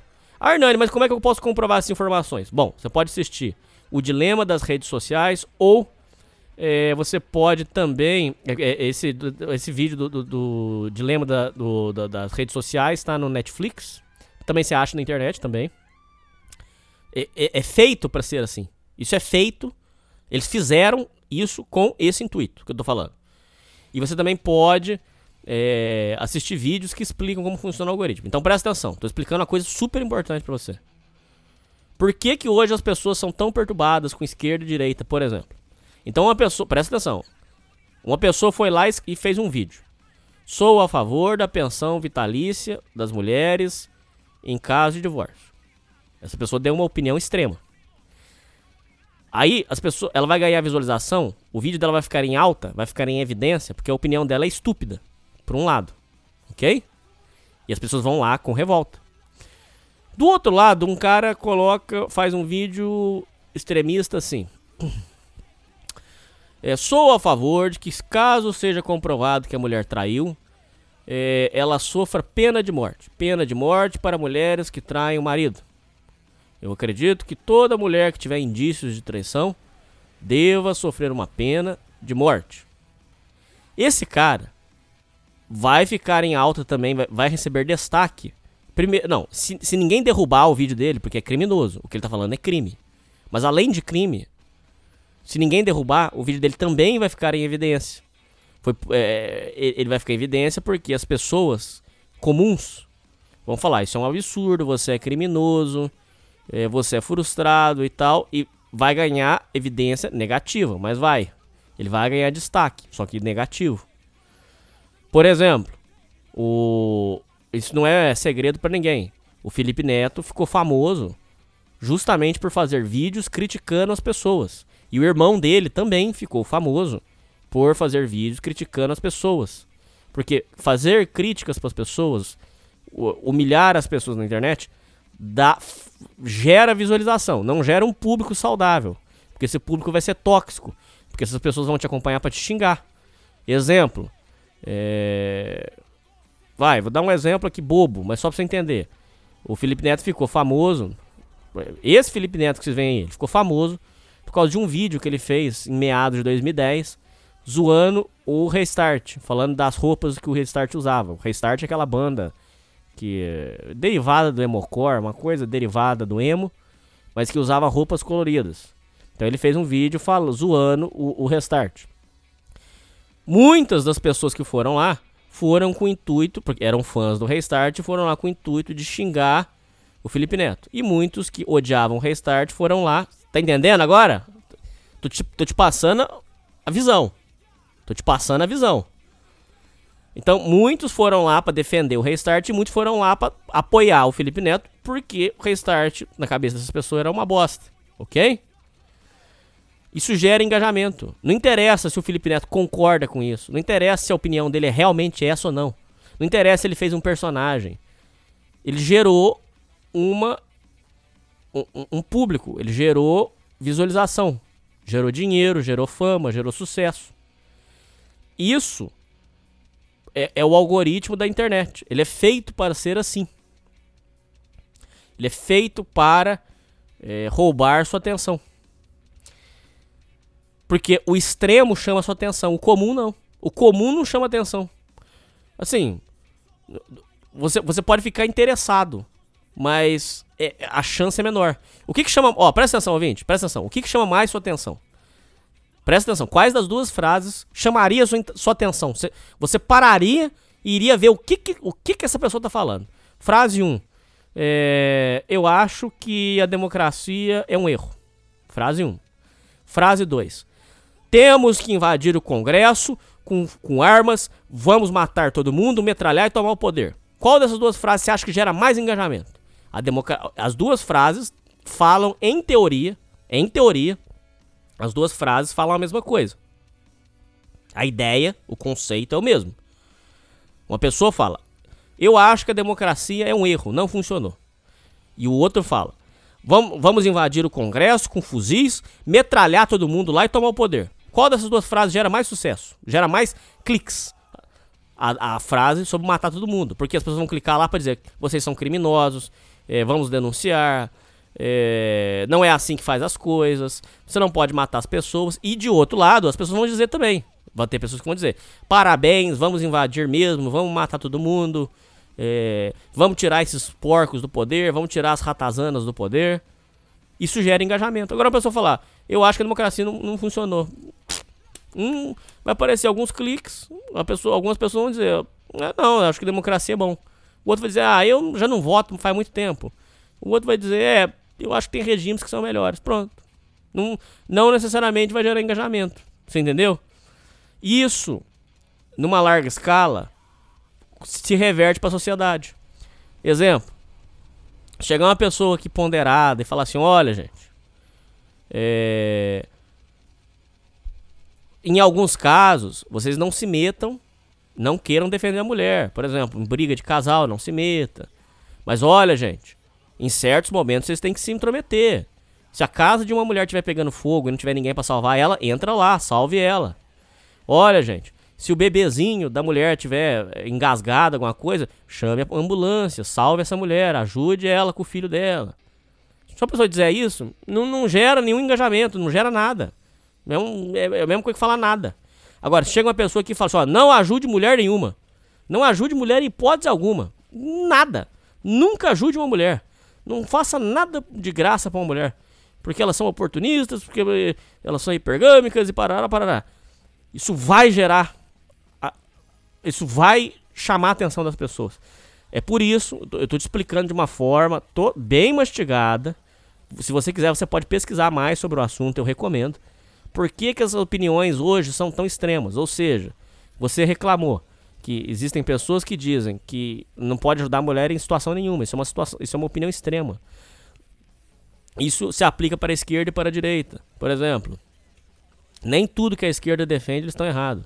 Não, ouvinte, calma, eu não sou comunista. Atenção, ouvintes. Eu, eu Hernani, sou totalmente contra comunismo, sou totalmente contra marxismo, toda essa merda.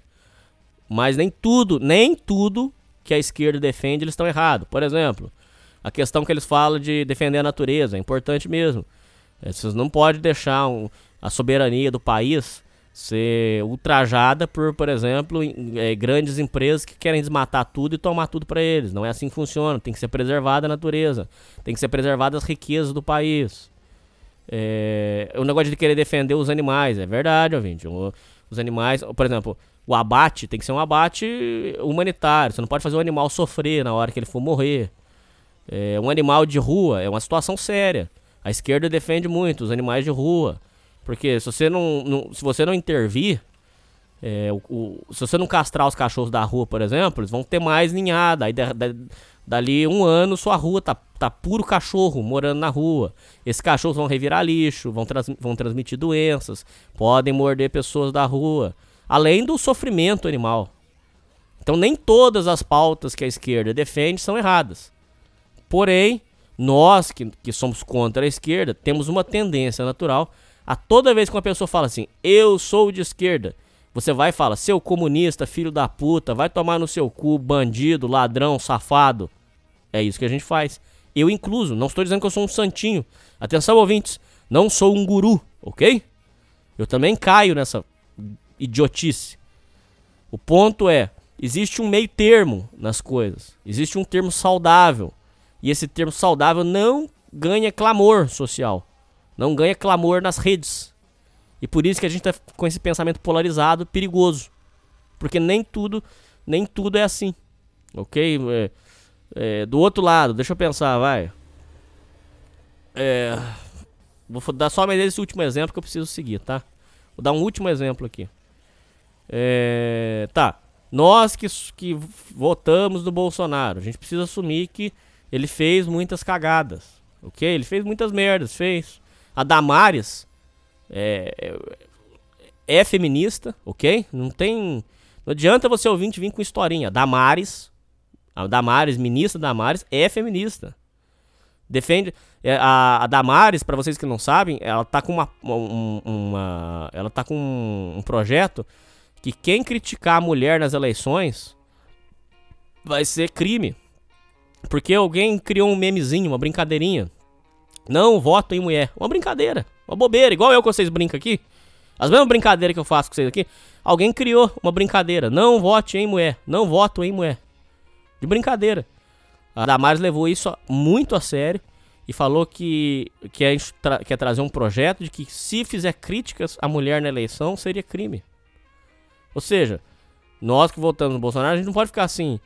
É, é uma tendência natural, é uma tendência natural a gente falar, é, mito, não sei o que. Mas existe um meio termo.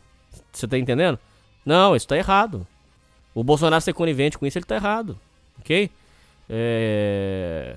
Vai. Dar um. Não, chega de exemplo. Vocês já entenderam. Ok? É isso. Por isso que essa, eu tô dando uma explicação pra você racional. É uma explicação que muitos de vocês eu acho que não sabiam. Os tempos atuais estão gerando verdadeiros monstros, porque as opiniões são sempre extremas, porque tudo se baseia nessa forma de pensar. O, o algoritmo está mudando a nossa forma de pensar.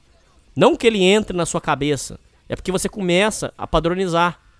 Você começa a ir na, na opinião radical. Você não começa a buscar, você não começa a buscar a sua opinião, por exemplo. Muitos, muitos aí já não tem a sua opinião. A sua opinião é só um conglomerado de, de factoides que ele foi juntando ali de vídeos e de, de opiniões de internet. Ele juntou e virou um Frankenstein, virou a coisa que ele acredita. Aquela ideia não é dele. Então, a internet tem. O algoritmo da internet tem essa forma de operar. Isso acontece. É, é uma, é uma forma de ser. E por isso que isso não acontecia no Orkut, por exemplo. Acontecia de ter gente fazendo zoeira e tal. Isso até acontecia. Mas a tendência natural do Orkut era, era, era promover as comunidades. E nas comunidades só participava quem gostava daquele determinado interesse. Já, e, e eles, eu imagino que eles viram que isso não dava engajamento. O que dá engajamento é justamente a briga esquerda-direita, progressista e conservador, é, defensor dos animais e, e pessoa que come carne. É, é, isso gera engajamento. Feminista e machista. Você entendeu? Isso gera engajamento. E aí, por, por consequência, as pessoas ficam com opiniões extremas. Então, um cara que é machista, ele é extremamente machista. Ele, ele vai defender coisas assim, tipo. Vai. Ninguém aqui defende isso, mas existem pessoas que dizem: não, porque o homem tem um desejo sexual muito grande, então ele tem que ter o direito de ter quantas mulheres ele quiser. Se ele quiser ter 100 mulheres dentro de casa, pode ter, porque ele tá certo, porque é o desejo sexual dele. E a feminista a tendência dela é ficando cada vez mais doente, extrema, extremista. Ela vai, por exemplo, defender castração do, do- de homens, é, é, prisão em caso de, de acusação de, de, de estupro, sem fazer denúncia, sem nada, só acreditar na vítima, entre outras demências. É, servos dos seus próprios vícios. A ideia de, de despender meses alimentando uma inteligência artificial com os próprios interesses e em seguida adquirir uma boneca para copular me parece contraditória com o slogan de seguir seu próprio caminho. Me parece que os membros de tal bolha não se livraram de, de fato de suas carências emocionais, mas estão somente direcionando a as mesmas em um sentido ainda mais animalesco e narcisista. Meu intuito com esse comentário não é criticar o estilo de vida de ninguém. Mas é no mínimo irônico que os membros dessa seita critiquem relacionamentos heterossexuais tradicionais de forma tão enfática e ao mesmo tempo se submetam a um caminho hedonista e ególatra. Minha conclusão é que não podemos negar nossa própria natureza. Estaremos sempre submetidos a carências sociais, sexuais e outros tipos. É claro que precisamos minimizar eh, os excessos causados pelo meio cultural e distúrbios mentais, mas a ideia de que seremos completamente autossuficientes me parece uma utopia. Dependemos de outras pessoas, mesmo que indire- indiretamente. O conhecimento que adquirimos na internet, por exemplo, é produto do estudo de terceiros. Os, os exemplos são infindáveis, a grande, e grande parte do que afirmam de boca cheia que são suficientes a si mesmo ainda dependem da validação de padrinhos no YouTube. É claro que um alto nível. Você, você, ouvinte, não sei se você já sabia disso que eu acabei de falar. Mas você acabou de confirmar o que eu falei. Os exemplos são infindáveis e grande parte afirma de boca cheia que são suficientes. A si mesmo, mas depende da validação de padrinhos no YouTube. Por quê? Porque ele precisa da opinião extrema para confirmar. Ah, então é isso mesmo. Então mulher não presta, nenhuma mulher presta, é verdade. Ah, agora eu ouvi lá, ó. Ah, ele confirmou o que eu queria ouvir. Você tá entendendo, ouvinte? E eu nem tinha lido o e-mail, eu tô lendo o e-mail aqui na sua cara, na sua frente, ouvinte. Mas é só pra você ver que o que eu falei tem base. Eu, eu não tô. Eu não, eu não, fa- eu- não que eu seja bom da boca, que eu sei de tudo, mas o que eu falei pra você é uma parada que tem base.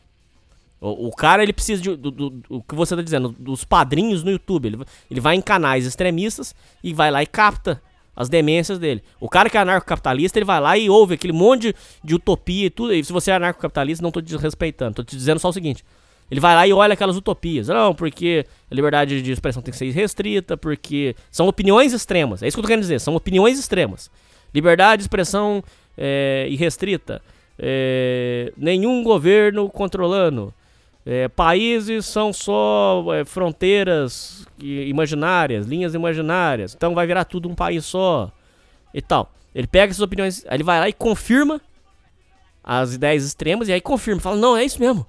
Então, liberdade de expressão tem que ser restrita. E tudo. São opiniões extremas. O mesmo serviria para o estatista. O estatista também é a mesma coisa. O Estado controlando tudo. O Estado é dono da mercearia, o Estado é dono do, da loja, o Estado é dono do. É o Estado que distribui o- o- os alimentos. É estatismo total. Então, ele vai lá e confirma o- as coisas dele. São as opiniões extremas. O meio termo já não tem mais.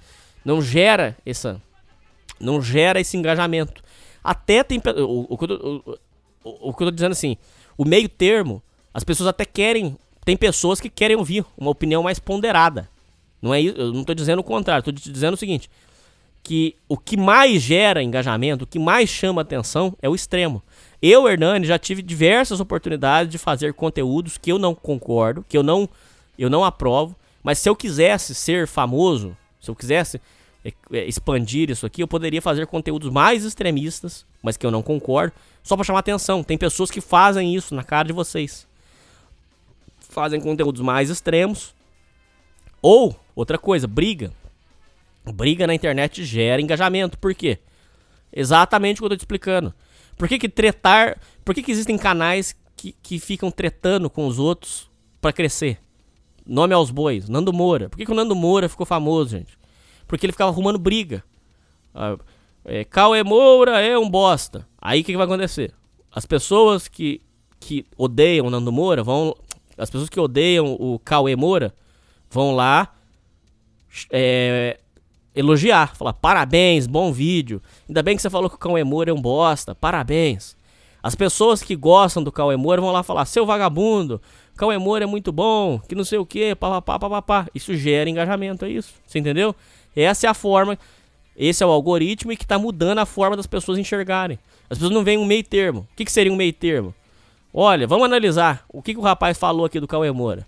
Ah, falou isso, isso, isso, isso. Ah, tá, tudo bem. Isso, isso que você falou, que ele é, ele é mesmo. Agora, isso aqui que você falou, ele não é. As pessoas não vão fazer essa análise. Qual que é a análise que as pessoas vão fazer? Eu gosto do Cauê Moura, então eu vou lá xingar. Ó, oh, você falou do Cauê Moura, então você é um filho da puta, vagabundo. Aí o outro. Eu não gosto do Cauê Moura. Ah, então eu, eu nem vou ler os, eu nem vou ouvir os argumentos. Posso até ouvir, mas é isso mesmo, parabéns. Eu sempre soube que o Cauê Moura é um filho da puta, é um bosta. Eu sempre soube disso. Não tem espaço pro meio termo, você entendeu? Então treta gera engajamento. É outro exemplo. É claro que um alto nível de independência e autossuficiência é plenamente possível e desejado, mas acreditar que é uma ilha me parece exagero. É, os conhecedores de tudo e todos concordam fortemente com o Bruno Brito que, utiliza os rótulos, que utilizar rótulos na internet e sua abordagem cotidiana com as pessoas é algo extremamente infantil e contraproducente. Compreendo o argumento que generalizações auxiliam no entendimento do mundo e a explicar padrões sociais como um todo, mas infelizmente muitos acreditam com isso que sabem da verdade sobre todos os membros de um determinado grupo. É o que eu acabei de falar. Parece que eu tinha lido o seu e-mail antes, eu não li, cara. É isso que é foda. Eu vou ter que começar a colocar câmera aqui pros ouvintes acreditar que eu não li o e-mail, cara. Eu tô lendo o seu e-mail aqui na hora. Eu tô matando. Eu já matei o seu e-mail. Eu já falei a parada certinho, cara. Eu cravei aqui. Eu tô, eu, minha pica. Eu, eu, eu, vou, eu tenho uma pica de jumento. Porque eu acertei tudo. E eu não tinha lido, cara. Tô lendo aqui na sua frente. É, mas infelizmente muitos acreditam com isso que sabem de, sobre a verdade sobre todos os membros de um determinado grupo, o que é estatisticamente impossível e forte sinal de arrogância intelectual. Eu também cometo esse erro, tá? Pra deixar bem claro. Sempre que um cara fala pra mim que é, é esquerdista, é lógico que eu vou ter um. Eu, vou, eu Hernani, vou ter um preconceito. Falei, esse aí já não gosta de trabalhar. Xiii, deve ser filiado com um sindicato. Ih, criança trans. E, é, isso acontece. E é uma coisa que eu preciso realmente trabalhar. Essa visão de que to somos todos NPCs e membros de classe de um RPG somente é possível pelas fortes distorções nas relações humanas causadas pelas redes sociais. Porra! Parabéns para mim. Parabéns, parabéns, parabéns. A partir de hoje, vocês ouvintes não vão mais me chamar de Hernani Carreira. A partir de hoje, o meu título vai ser Hernani Pica de Jumento. Eu quero que vocês todos me chamem como Hernani Pica de Jumento. Porque é esse o tamanho do meu órgão sexual. É, e creio que infelizmente estamos caminhando cada vez mais em, em direção a isso. Novamente, o intuito nos. Intu... Eu sou muito louco, né, cara? Eu sou demente pra caralho. Não é possível ofender qualquer confrade é... E admito poder estar errado em qualquer ponto. Cabe a nós homens que, num debate intelectual aberto, por vezes até conflituoso, em busca de encontrar a verdade, ou no mínimo algo próximo. Obrigado, Hernani, pelo espaço novamente. Vida longa ao Sudor Primitivo. Um abraço, meu irmão. Para ler em leituras de e-mail, Hernani, você acha que um homem que já ouviu e já se ligou como funcionam os relacionamentos deve continuar ouvindo os, os conteúdos masculinistas ou deve sair fora? Cara, essa é uma pergunta difícil. Tá te fazendo mal? Para. Tá, não tá te atrapalhando? Continua. É isso. Para não ser mais extenso do que isso, porque senão eu vai ter que te explicar que, olha, depende do relacionamento. Por exemplo, Vai, sua mulher, por exemplo, não seria interessante você mostrar pra sua mulher isso aqui, porque aqui a gente explica como que você vai escapar das táticas. Se ela ouvir isso aqui, ela vai saber que você já sabe das táticas. Então ela vai tentar aplicar outras coisas que a gente não falar aqui. E por aí vai, né, cara? Então, assim, em resumo, cara, tá fazendo bem pra você, continua. Não tá também, tá tudo bem, eu não vou ficar com raiva disso. Eu fico triste, porque eu não gosto de perder os meus ouvintes. Mas não tá fazendo mal, pare imediatamente, ok? Esse, esse é o nosso combinado. Você acha necessário continuar ouvindo as experiências dos demais? Acho. Qual a sua opinião? A minha opinião é que se você não, não, não se atentar, qualquer homem pode. É, apertei errado aqui, peraí. Qualquer homem pode cair em tática de manipulação e, e falácias E por isso é bom você sempre estar se, se atualizando.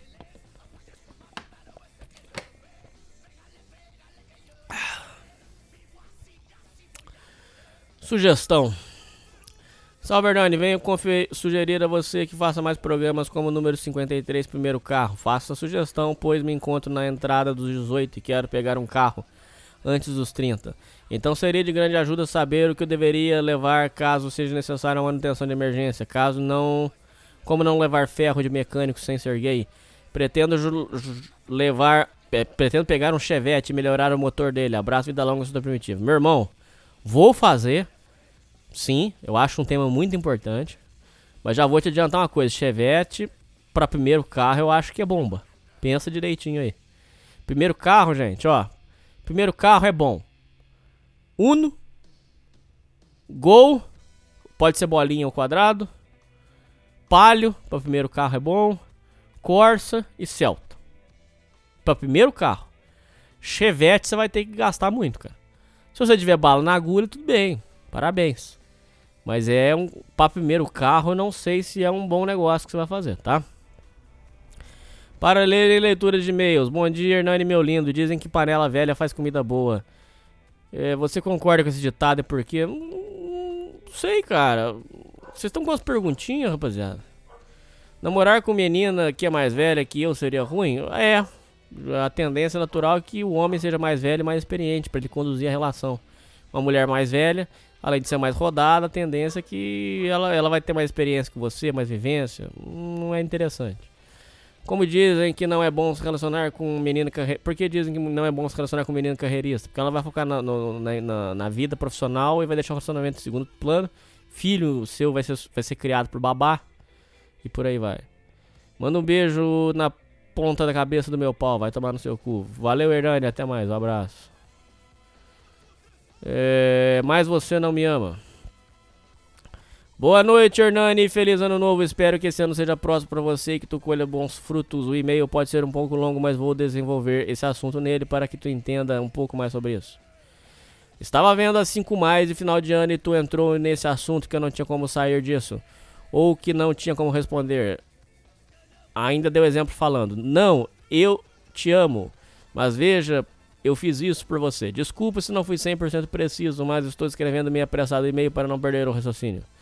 Enfim, eu namorei com minha ex por 4 anos, de setembro de 2015 até outubro de 2019. Ela é borderline e sempre tentava entrar nessas até por pouca coisa, não necessariamente por DR. Às vezes, só para confundir meu emocional, ela apelava para isso, mas a minha mãe sempre agiu dessa forma comigo desde que eu sou pequeno. Ela sempre ficou soltando essa. Se eu não fizesse X coisa, era porque não amava ela. Até hoje é assim, mas um pouco diferente, é com dinheiro. Mas em relação à minha ex, desde que a gente começou a namorar, diria uns 4 meses de namoro, não consigo lembrar direito, ela já fazia esse tipo de jogo emocional. Para mim sempre foi fácil de sair, pois meu pai me, me instruiu como ele não caía no jogo da minha mãe. Acho que a chave mesmo é já perceber que a mulher faz esse tipo de jogo e que ela sempre vai apelar pro emocional. Então sempre que minha, minha sempre que minha ex falava que ela me via falando com, falando com as meninas ou que não daria certo eu trabalhando em um ambiente com funcionárias, pois elas dariam em cima de mim, ou eu não faria isso, sempre cortei o assunto e deixei ela gritando sozinha. Correto, essa é a forma correta. Então, não é que você, não é a questão é, você não, não entrava na, D, na DR, só isso. Não só isso não, parabéns, mas é, é isso que você fazia. Ou mandando mensagens. Ia pra casa ou para outro cômodo da casa. O problema é que é difícil você ficar de mal com a pessoa e isso acaba ficando na sua cabeça. Se uma pessoa que não é firme ou que não teve ou que não ou que alguém não ensinou ser assim vai sofrer. Sim. Vai sofrer por quê? Porque a pessoa vai entrar na DR. É o que você acabou de falar. Eu, e é o que eu falei. A mulher vira e fala assim: Ah, mas você não me ama. O cara fica: Não, benzinho, eu te amo, eu te amo. Aí vai DR. Uma hora, duas horas, três horas. O cara tentando provar que ama. Ela resgatando as- os acontecimentos lá de 1986. Não, porque 1986 eu, eu, eu pedi pra você trazer o chocolate pra mim e você trouxe só bala, você não trouxe chocolate. E isso prova por A mais B.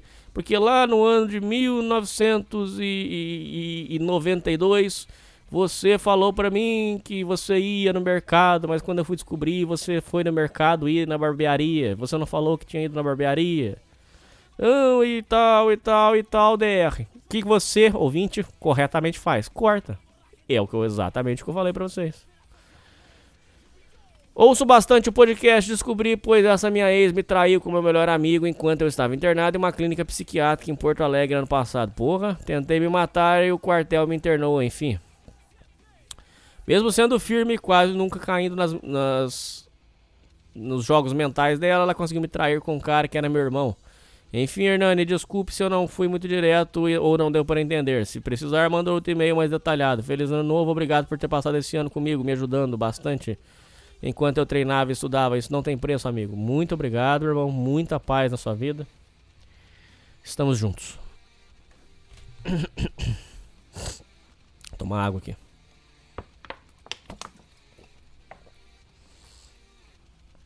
Filme Animais Profundos e o Real Sofrimento do Homem. Boa noite, Hernani. Não, boa noite, meu bom caro Hernani. Quando puder, assista esse filme. É. Peraí. Qual filme? Vamos ver. Fica aí a dica para vocês ouvintes. Animais Noturnos é o nome do filme. É nisso que as mulheres se tornaram em Animais Noturnos. É um filme que aborda o sofrimento do homem de forma lúcida e real. É um, tipo de homem que devemos ater todos os detalhes. Todo homem realista deveria assistir esse filme. Valeu, meu caro, tudo de bom. Então, Animais Noturnos. A opinião do ouvinte aí é um bom filme, vou assistir. Obrigado pela dica. Sugestão e relato. Olá, bom boca de veludo, tudo bem? Aqui é o seu ouvinte, o Bolinha. Escuto seu programa toda semana quando viajo. Adoro ele. O mais interessante é que a duração do mesmo é o meu trajeto certinho, que são em média duas horas. Eu não li esse e-mail, não, cara. Eu acho que eu já li esse e-mail. Não sei, vou ler por via das dúvidas. Queria um podcast seus falando sobre paixão e amor não correspondido. Digo isso porque eu sofri na adolescência muito. É um tema muito interessante, o pessoal vai gostar. Tenho 27 anos, namoro uma mulher há 9 anos, namoro uma mulher 9 anos mais velha do que eu. Todos falam bem dela, a família dela é gente boa, além de ser estruturada. Meu colega fala que a vizinhança vê a menina como uma boa pessoa. Ela namorou e chegou a noivar com um rapaz durante 12 anos. Perdeu a virgindade com ele quando fez dois anos de namoro. Ele também era virgem. Uma vez ela olhou pra mim e falou que ficou um pouco triste e perguntou, perguntei o que era. Ela me disse que terminou com ele porque o noivado não ia bem. Estavam juntos por causa da família. Tudo acabou porque um rapaz do trabalho beijou ela e o namorado descobriu. Porque ele viu uma mensagem que ela mandou para uma menina que dividia a casa com esse rapaz. Bem, boca de veludo, tenho nove meses de namoro e nada a reclamar dela. Uma pessoa séria e responsável. Como moro em outra cidade, ela me ofereceu uma casa que está fechada para ficar enquanto estou aqui. Gostaria de saber sua opinião sobre. Como é que é? Gostaria de saber sua opinião sobre esse caso, porque você fala que cabeça de puta. Ela disse que o cara beijou ela, mas não falou mais nada.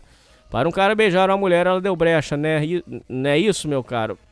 Cara. Mais ou menos, porque como você falou por cima, não tem como te dizer. Exemplo, o que, que é brecha pra você? Tem, existem homens que são de um nível de carência. Ah, por que você tá falando isso? Porque eu, eu lido com os ouvintes. Eu ia falar que eu lido com homem, mas aí sai fora. Você entendeu o que eu quis dizer? Tá, ok, eu lido com homens, mas sem ser gay. Eu lido com homens. E eu sei que existem homens que são de um nível de carência que você dá uma, uma migalha de atenção pro cara e o cara acha, por exemplo, que é seu amigo, acha que é seu, seu brother. Agora imagine isso com mulher, cara. Às vezes a mulher, por exemplo, dá bom dia pro cara, o cara se acha, na moral, vai lá e dá um, rouba um beijo. Isso não é impossível. Então, assim, a princípio, não tenho como opinar, teria que ser mais detalhado. Olha, ela deu condições. Aí eu te diria, ela foi vagabunda. Agora, é, é, o cara tirou conclusões precipitadas. Ela foi santa. Não, santa não, mas ela tava certa. Você entendeu? Isso aí tem que ser levado em consideração. Já sou bem racional sobre mulheres, mas preciso da sua opinião porque conselho é sempre bem-vindo. No mais, um dia estarei no seu programa para falar sobre superação que aconteceu na minha vida. Um abraço por trás, boca de veludo. Então, avalie a situação do beijo, a condição que aconteceu o beijo. É esse o pulo do gato, tá bom? Um abraço, muita paz na sua vida. Minha namorada fugiu de casa, não leia meu nome. Fala Hernani, preciso da sua ajuda. Tenho apenas 15 anos, sou burro, nunca mandei um e-mail. Me desculpe se ele ficar difícil de ler. Ah, vou pular, eu vou pular todo esse seu texto pedindo desculpa. Eu vou pular direto pro e-mail. Cara, se vocês não aprenderem a mandar e-mail pra cá, vai ficar muito difícil, cara. Minha relação com vocês vai ficar muito, muito difícil. Por favor, pulem tudo que é encher linguiça. Por favor, por favor. Mande o seu e-mail. Quero falar tal coisa, tal coisa, tal coisa. Tá aqui. Tudo bem? Pronto. Por favor, pulem a encheção de linguiça. Não precisa me pedir desculpa. Já pula direto. Eu quero falar isso. Conheci minha namorada na escola, ela era apaixonada por mim, só que eu era muito autista, não percebia. Não, não é que você é autista, filha, é que ela tem, você tem 15 anos. Quando eu tinha 15 anos, eu gostava de Cavaleiro do Zodíaco, eu tava cagando pra tudo. Eu tinha minhas namoradinhas, é... eu jogava videogame, é normal, é da idade mesmo. Para de ficar enfiando na cabeça que vocês têm doença, cara. Calma, a vida é assim. Você acha que seu pai não penou pra chavecar sua mãe? Lógico que penou, é normal. Ela tem 16 anos. E ela é muito de boa e não enche muito o saco, mas o problema é a mãe dela, que é típica feminista. 35 anos, encalhada e gorda, desconfia que ela é narcisista. Ela é minha namorada, ela e minha namorada não se dão nem um pouco bem, gritaria todo dia, o inferno, tudo piorou quando a mãe dela descobriu que namorávamos. No começo até aceitou o relacionamento, depois de alguns acontecimentos ela fez de tudo para terminar o namoro. Mas o fogo era muito e minha namorada ainda vinha aqui às escondidas. Ontem minha namorada ficou muito puta e foi bater. Como que é? Ontem minha namorada esqueceu de apagar as conversas. A mãe dela viu todas as mensagens, sacou que era eu. Ela ficou muito puta e foi bater na minha namorada. Minha namorada correu e pegou as chaves da casa para ela não poder ir atrás. Minha namorada me ligou no meio da rua falando o que aconteceu. Pedi para ela ir para a casa de algum amigo e chamar o pai dela para levar ela para a casa dele. Ela disse que estava pensando em voltar para a casa da mãe dela. Na hora fiquei puto, mas só disse que era bom não votar agora. Hernani, o que devo fazer? Abraço, vida longa, da primitiva. Conselho tutelar, um abraço para você, conselho tutelar. É, acione o conselho tutelar quando acontecer um caso desse. O conselho tutelar vai defender e vai blindar a sua namorada. É, e aí, no futuro, seria interessante ela estar tá indo morar na casa de um parente para evitar esse desgaste com a mãe. Tá bom? Um abraço. Medo, não sei o que fazer. Fala, senhor Dani. Beleza, já mandei um e-mail uns meses atrás, não gostaria de me identificar. Ai, ai, ai. Me desculpe pelo e-mail longo. Cara, se vocês não botarem o nome de vocês, eu não vou ler o nome de vocês. Não precisa isso. Chega de injeção de linguiça, gente. Me desculpe pelo e-mail longo, mas tenha paciência e me ajude se puder.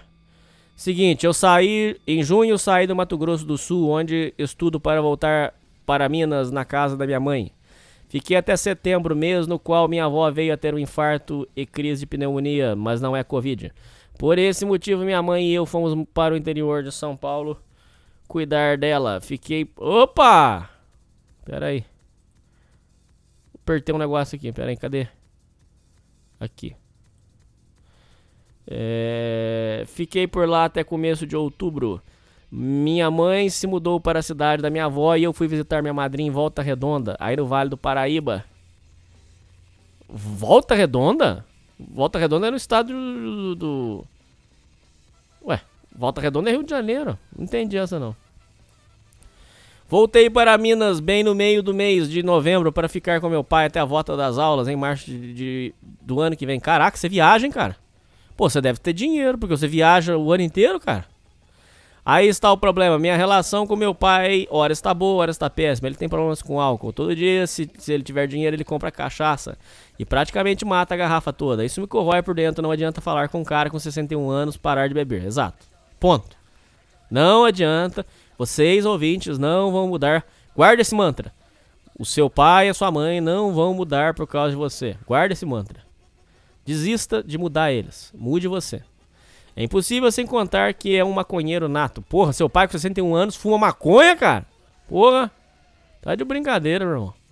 Ô, ser maconheiro novinho já é feio. Mas ser velho maconheiro aí é feio demais, cara. Puta que pariu. É, o meu pai é uma pessoa que teve tudo na mão. Minha tia, que é enfermeira aposentada, sustenta ele com aluguel de 900 reais, mais uma ajuda de custo de 700. Meu pai nunca gostou da ideia de trabalhar. Teve tudo na mão desde muito jovem. Essa não é a pior história. Meu pai recebia na casa dele um moleque de 19 anos. Enquanto eu estava no Mato Grosso raspando o cu com a unha e comendo macarrão com sardinha todos os dias durante a pandemia, Meu pai estava brigando esse moleque Zé Droguinha, filho de um casal de amigos dele. Sempre achando que era o melhor amigo dele, fazendo festa até altas horas da madrugada, sem pudor nenhum e com outros amigos noia. Meu pai chegou ao ponto de quando visitava e pousava em um sítio de amigos que não são pais desse cara, o meu pai dava a chave da casa para ele dormir. E no final das contas fazia maior ruaça na minha casa. E meu pai adorava. Ele até repete o linguajar de moleque dele. É ridículo. Já avisei várias vezes por mensagem, telefone, mas não adianta para ele não abrigar essa bosta, mas falava: "Tá bom, filhão, aqui é nós". Cara, para de querer mudar seu pai, ouvinte. Para, cara, não vai mudar, não vai mudar. Não vai mudar. Você, ouvinte, atenção, vocês que falam de Black Pill, vou dar a Black Pill. Atenção, filho de mãe narcisista, sua mãe não vai mudar. Atenção, filho de pai problemático, ele não, seu pai não vai mudar. Atenção, filho de pai alcoólatra, seu pai muito provavelmente não vai mudar. Se ele quiser buscar o AA, uma, uma, medicação, ele vai mudar, mas é muito difícil. Atenção, ouvinte, seu pai que é drogado, ele não vai mudar. Aceita, muda sua vida, segue sua vida.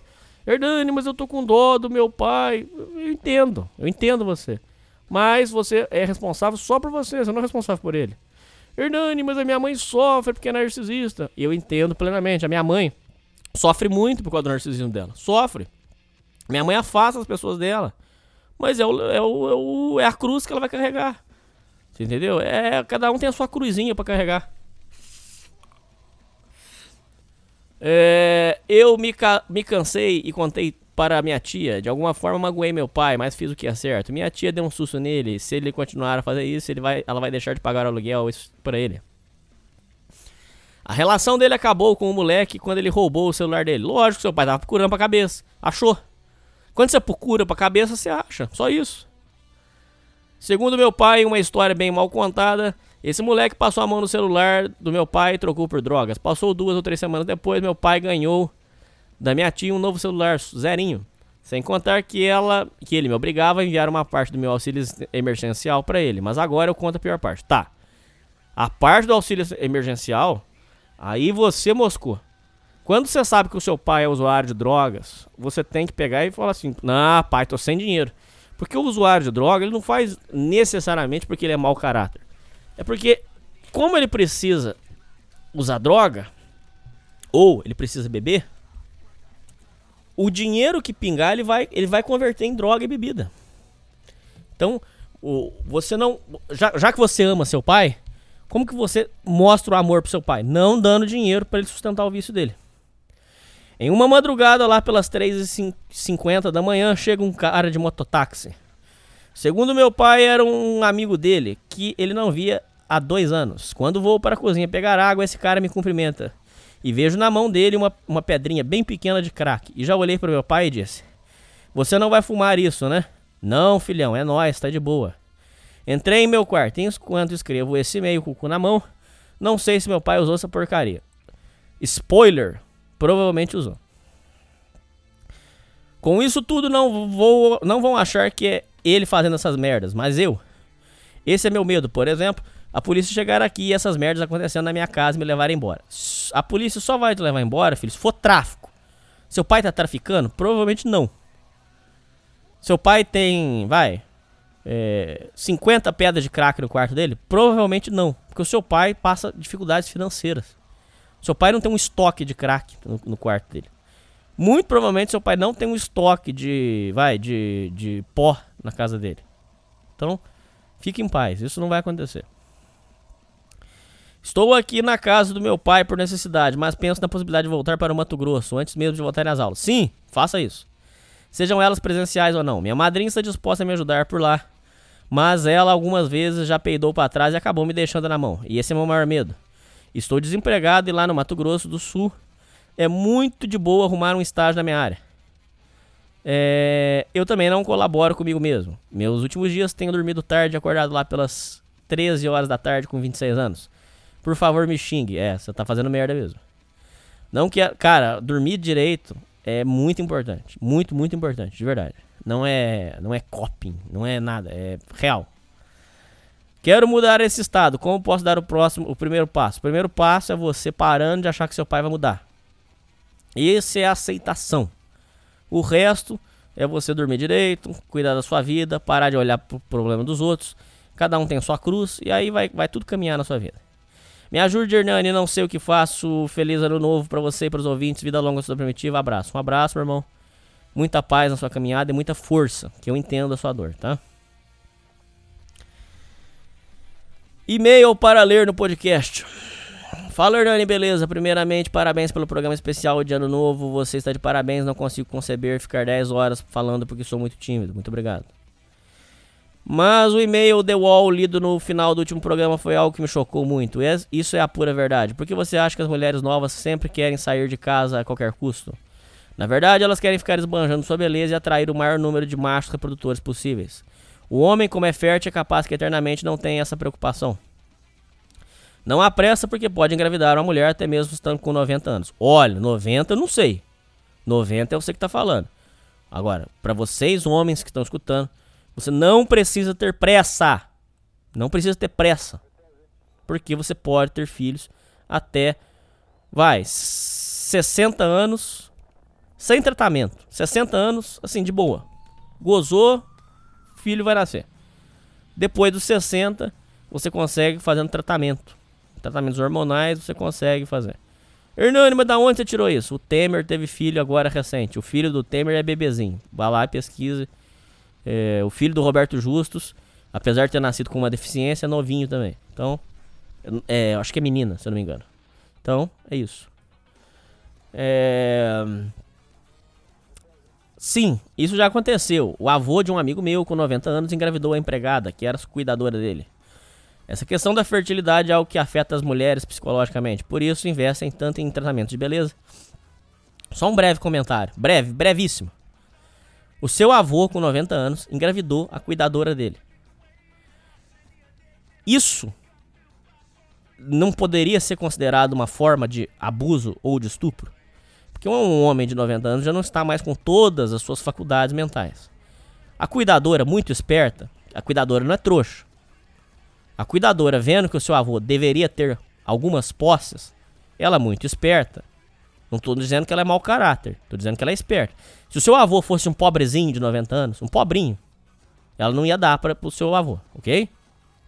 Agora, ela vendo que o seu avô tem 90 anos e deve ter posses, ela deu pro seu avô e engravidou dele, ok?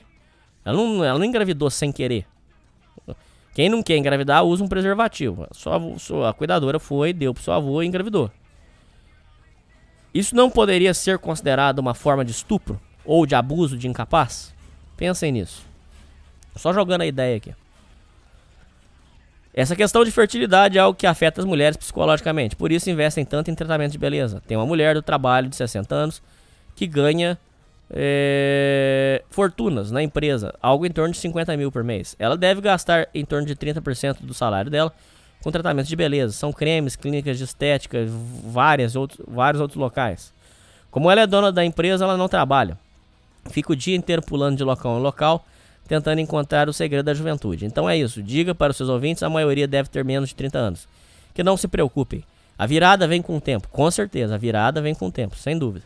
Você ouvinte, que de repente não teve grande sorte no amor é, durante a adolescência, calma, espera um pouquinho.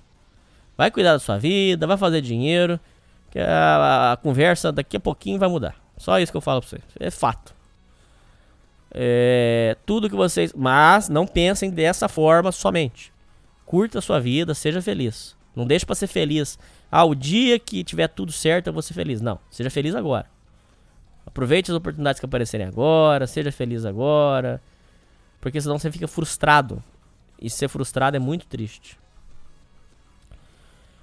É, precisa, tudo que vocês precisam fazer é sobreviver até os 40 anos. Será o nosso tempo de ouro. Não, aí eu já não concordo com você. Aí você. Aí você.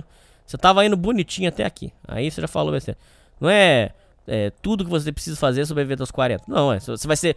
Você vai ser infeliz até os 40 pra depois começar a viver? Não, aí não, porra. Ah, Que isso, calma. Preciso também. Ó, ó, ó, as opiniões extremas. Vai de um extremo pro outro, calma. Meio termo, filho, calma.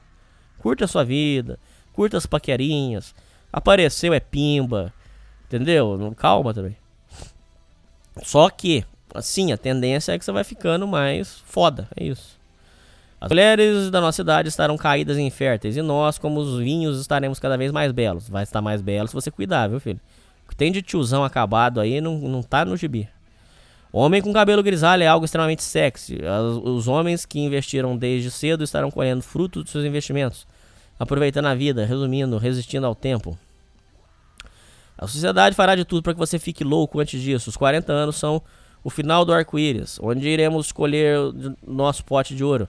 Isso, resumidamente, é a filosofia do pobretão de vida ruim, eu sei. E essa filosofia, na minha opinião, tem esse, tem esse erro que eu acabei de falar. Saber disso tira grande parte da ansiedade e angústia que muitas pessoas do nosso meio têm. Hernani, espero que esse meio seja útil e, novamente, parabéns pelo programa, sou muito grato. Então, vou dar um, um- só um exemplo pra você, um só. É, se você tiver 500 mil investido em LCI, tô só dando um exemplo só assim, basicão pra você. Se você tiver 500 mil investido em LCI, você vai ter um retorno aproximado de 3 mil reais. Com 3 mil reais, você não vai viver luxo. Mas você já consegue parar, por exemplo, de, de pegar subempregos. Você já pode escolher melhor o que você quer ou não trabalhar. Você pode eh, fazer, praticar mais hobbies. Você vai ter mais qualidade de vida. Ok? Com 500 mil investido, você já pode eh, usufruir de uma vida bacana, de uma vida legal. Não vida de, de, de rico, mas já vai curtir uma vida melhor. Entendeu? Se você tivesse. Se você tiver um imóvel, por exemplo, imóveis para alugar, você já consegue viver melhor. Você não, você não precisa necessariamente esperar os 40 anos. É isso. Mas um abraço pra você. Gostei do seu e-mail, tá? Um abraço. Amigo traíra e abuso infantil. Salve, bom da boca. Sou o cara que mandou uma mensagem pra você no Facebook relatando que descobri um amigo que assistia CP e que me confessou ter colocado isso em prática. Enfim, você havia me dito para me afastar desse gardenal, porém fiz ao contrário. Tentei não pensar naquilo e fiz de tudo para esquecer sobre a merda quando estava perto dele.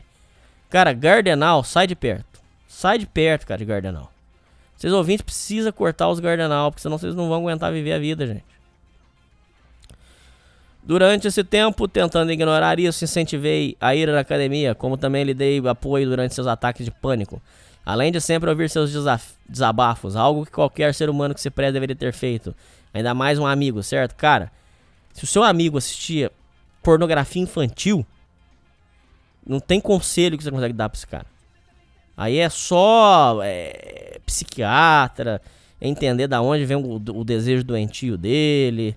Você tá falando que ele colocou em prática? Ele colocou em prática o quê? Ele, ele comeu uma criança? Ele abusou de uma criança? Então não tem. Sabe, é umas conversas. Vocês ouvintes, tem hora que vocês têm umas conversinhas também que eu vou te contar uma coisa.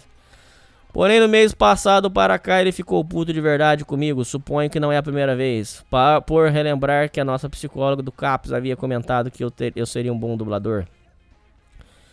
Vale a pena dizer que o sonho dele é ser dublador e por algum motivo ele guarda uma espécie de raiva, repulsa de mim ao, ao lembrar dessa passagem. Sempre que surgia a oportunidade de. Ele, ele gostava de esfregar isso em outras coisas na minha cara, como por exemplo o fato de eu ter tido uma namorada e ele não. Parece bobo, mas ele repetia isso o tempo todo, como se eu devesse algo a ele. Falei lá atrás sobre o problema de você ser frustrado, tá vendo? Ó, seu amigo é frustrado, já tá na pornografia infantil, afasta dele. Enfim, no mês passado eu excluí de todas as minhas redes sociais. Agora, quando ele me vê na academia, eu mesmo olho para baixo. Quando me vê como uma puta cara de mimado e fracote que me dá vontade de mijar na cara daquele viado abaitolado, filho da puta. Infelizmente, estou fortemente suspeitando que ele espalhou mentiras feias sobre mim para um pessoal aí. Não me importo com isso, mas aprendi uma valiosa lição: a, a tirá-lo da minha vida. Graças ao seu programa Educação Sentimental e outros fatores como amadurecimento com e- que essa experiência causa. Sim. Para finalizar, no seu podcast Homem de Verdade, você havia mencionado que as crianças fazem o famoso troca-troca, que é revoltante. As pessoas verem isso como uma brincadeira. Concordo plenamente com sua fala. Ainda mais que eu sofri com isso e que carrego esse trauma até hoje. Sempre quando estou numa situação de estresse ou raiva intensa, tenho flashbacks desse evento, o que sempre me leva ao choro ou pânico, raiva extrema. Mas foi graças ao programa número 10, que foi uma entrevista com aquele cara que foi abusado numa dessas brincadeiras, pude finalmente perceber que esse programa deveria, que esse problema deveria ser tratado urgentemente. Então, Hernani, só tenho a agradecer por isso. Se não fosse você, provavelmente demoraria muito para por muito tempo para ter lidado com isso. Se você ouvinte quer escutar esse programa número 10 sobre o abuso sexual que um rapaz sofreu, quando criança. Acesse no YouTube Acervo Sociedade Primitiva. Esse programa está disponível na íntegra lá nesse canal. Muito obrigado por tudo e caso aceite uma sugestão, faça uma limpa no grupo do Facebook, pois só tem Miguitim e os ADMs são um bando de arrombado cu de burro. Muito obrigado novamente por sua amizade e apoio. Desculpe caso não tenha gostado do e-mail, boas festas, vida longa Estudante Primitiva. Cara, o plano do grupo é o seguinte, vou explicar pra você o que acontece. Muita gente tá acordando agora. O cara passou a vida inteira assistindo filminho de romance, mentira. Quando o cara acorda, ele tá na revolta. Ele tá no, ele tá no veneno. E, quando, e como ele tá no veneno, ele quer sair falando para todo mundo que ele descobriu, que é isso, que tal. Então, por isso que lá tem muita gente que, que é assim. Quando o cara chega lá, é tipo uma terapia. Ele vai e solta tudo aquele. Aqueles negócios que tava dentro. Gosto de, gosto de vomitasse. Depois que ele terminou de vomitar, aí ele começa, ah, tá, não é bem assim. Aí é aquele negócio que falei do meio termo, olha. Não é todas as mulheres que vão me fazer mal. Porém, eu devo ficar atento com todas as mulheres. Mas não são todas que vão me prejudicar. Olha, não é todo casamento que é infeliz. Parará, parará, parará, parará. É um processo. Entendeu? Um abraço pra você. Ah, pai doidão. Olá, Hernani veio por meio deste e-mail relatar o que está acontecendo com meu pai. Meu pai é um cara de aparentemente. É um cara normal, aparentemente. 55 anos, aposentado, trabalho de segurança também. Do nada ele começou a agir estranho, ficar quieto sozinho atrás da casa. Não puxava mais conversa praticamente. Isso durou algumas semanas até piorar ainda mais. Começou a fumar pra caralho, comer muito pouco, ficar estressado e foi piorando. Começou a brigar com a minha mãe por qualquer coisa, chorava por qualquer coisa banal que dava errado com ele. Olha, todos esses sintomas que você está descrevendo pode ser depressão, cuidado. Ele ficava atrás da casa fumando com a mão no rosto, olhando para o chão. Pensei que ele estava com depressão. Não estava certo com esse comportamento dele. Nessa mesma época, ele começou a visitar o irmão. Os dois não se falavam há mais de 10 anos. Só, só, só explicando para quem possa não saber. Depressão não é tristezinha não, viu, Vince? Não é que ele, ah, fulano tá tristinho. Igual adolescente. Por isso que esse negócio de sad boy é uma merda. Essas palhaçadas de, de internet. Eu, tô, eu sou sad boy, eu tô triste. Eu tô triste. Para com essa merda aí, ô filha da puta, vagabundo. Tô falando de depressão. Depressão é um problema cerebral, é falta de química no cérebro. Então, depressão é uma doença. É um, uma doença. É diferente do cara que tem uma, uma tristezinha porque a namoradinha dele não, não quis dar pra ele. É diferente, tá? Enfim, o clima aqui estava uma merda. Minha mãe chorando, preocupada, sem saber o que fazer. Ela tentava conversar com ele sem sucesso. Certo dia ele começou a chorar porque o carro não pegava. Dizia que queria ir embora e que não aguentava mais morar aqui em casa. Dizia que ia se matar. Posteriormente o carro pegou e ele foi trabalhar. Fiquei preocupado e mandei mensagem para ele perguntando se estava tudo bem. Ele visualizou e não me respondeu. Meu pai começou a fazer exercício de manhã, coisa que nunca se interessou antes. Compressou, comprou comprimidos para não brochar, os azulzinhos. Passava muito tempo no celular começou a emagrecer. Sim, o seu pai provavelmente comprou azulzinho, porque a depressão brocha. Esse cara tem uma amante, pensei, porém não conseguia ver nexo no fato de ele ter uma amante e ficar chorando desesperado olhando para o chão e formando três carteiras de cigarro por dia. Por que ele ficaria em um estado desses por causa de buceta? Isso não faz sentido. Bom, a situação foi se agravando e tive que agir. Entrei no Facebook dele e consegui a senha. Não deu outra. O infeliz tinha um amante. Vi toda a conversa, áudios e imagens. Ri pra caralho, mas também senti vergonha alheia, pois os áudios que ele mandava eram uma vergonha. Cara, você tinha que ver que surreal o negócio. Ele chorava nos áudios dizendo que amava a mulher, que só pensava nela, que que queria largar tudo para ficar com ela. Detalhe, nessa época ele ainda não tinha visto ela pessoalmente. Nunca sequer tocado nela. Muito menos dado algum beijo ou uma passada de mão nas partes baixas. Nas conversas do Facebook é sempre ela que chama, é sempre ele que chama ela. Ele escreve umas putas mensagens grandes enquanto ela responde com algumas mensagens curtas. Ela ignora ele muitas vezes, fica online até de madrugada. Responde ele frequentemente com um sim ou um oi, enquanto meu pai escreve te texto dizendo que a ama. De cara percebi que ela usa ele como escravo emocional, pois ela tem 46 anos e é gorda. Precisa de capacho para encher sua bola e seu ego. Ela se mostra toda atenciosa quando ela percebe que meu pai se retira. Ela é casada. Não é possível que eu tenha um pai de merda como esse, um velho de 55 anos fazendo isso. Puta merda. Tá. Dois comentários. Esse é o problema da degeneração. Quando o cara entra nessa de, de- de se degenerar, de fazer essas merdas, é, é- é isso aqui. Se você quer ser um degenerado, de merda, tudo é isso aqui, o seu destino. É um cara que precisa de aprovação, é um cara que é, faz coisas que não compactuam com a idade dele, não compactuam com a situação dele de- de- da vida. E essa é a primeira coisa que eu tenho pra dizer. E a segunda é a, que pode ser que o seu pai está com crise de idade. Por ele estar com 55 anos, ele está querendo fazer coisa de jovem, é, paquerar, essas coisas. Isso também é, é triste, né, cara? Quando você vê que o cara tá numa dessa, ele não aceitou a idade dele e tal. Não sei se é o caso do seu pai. Mais tarde ele começou com os papos que a minha mãe estava fazendo macumba para ele. Ele tirou esses papos do irmão.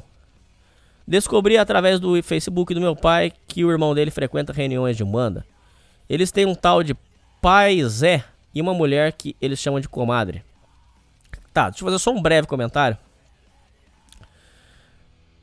Esse vai ser ofensivo, mas vamos lá. Não sei a explicação racional. Não sei dizer pra você por que, que isso acontece.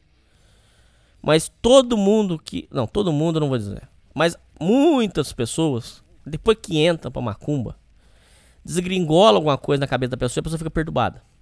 Hernani, da onde você tá tirando essa informação? Eu tenho uma tia que cismou que o meu tio tava traindo ela. Inventou de, nesse negócio de centro de Umbanda, porque disse que lá tinha a entidade e a entidade ia falar certinho pra ela. Você tava traindo e com quem que tava traindo. Perdão. Censura isso aí. É, então, inventou de lá. Aí foi, cara, desem- desembestou um negócio da minha tia.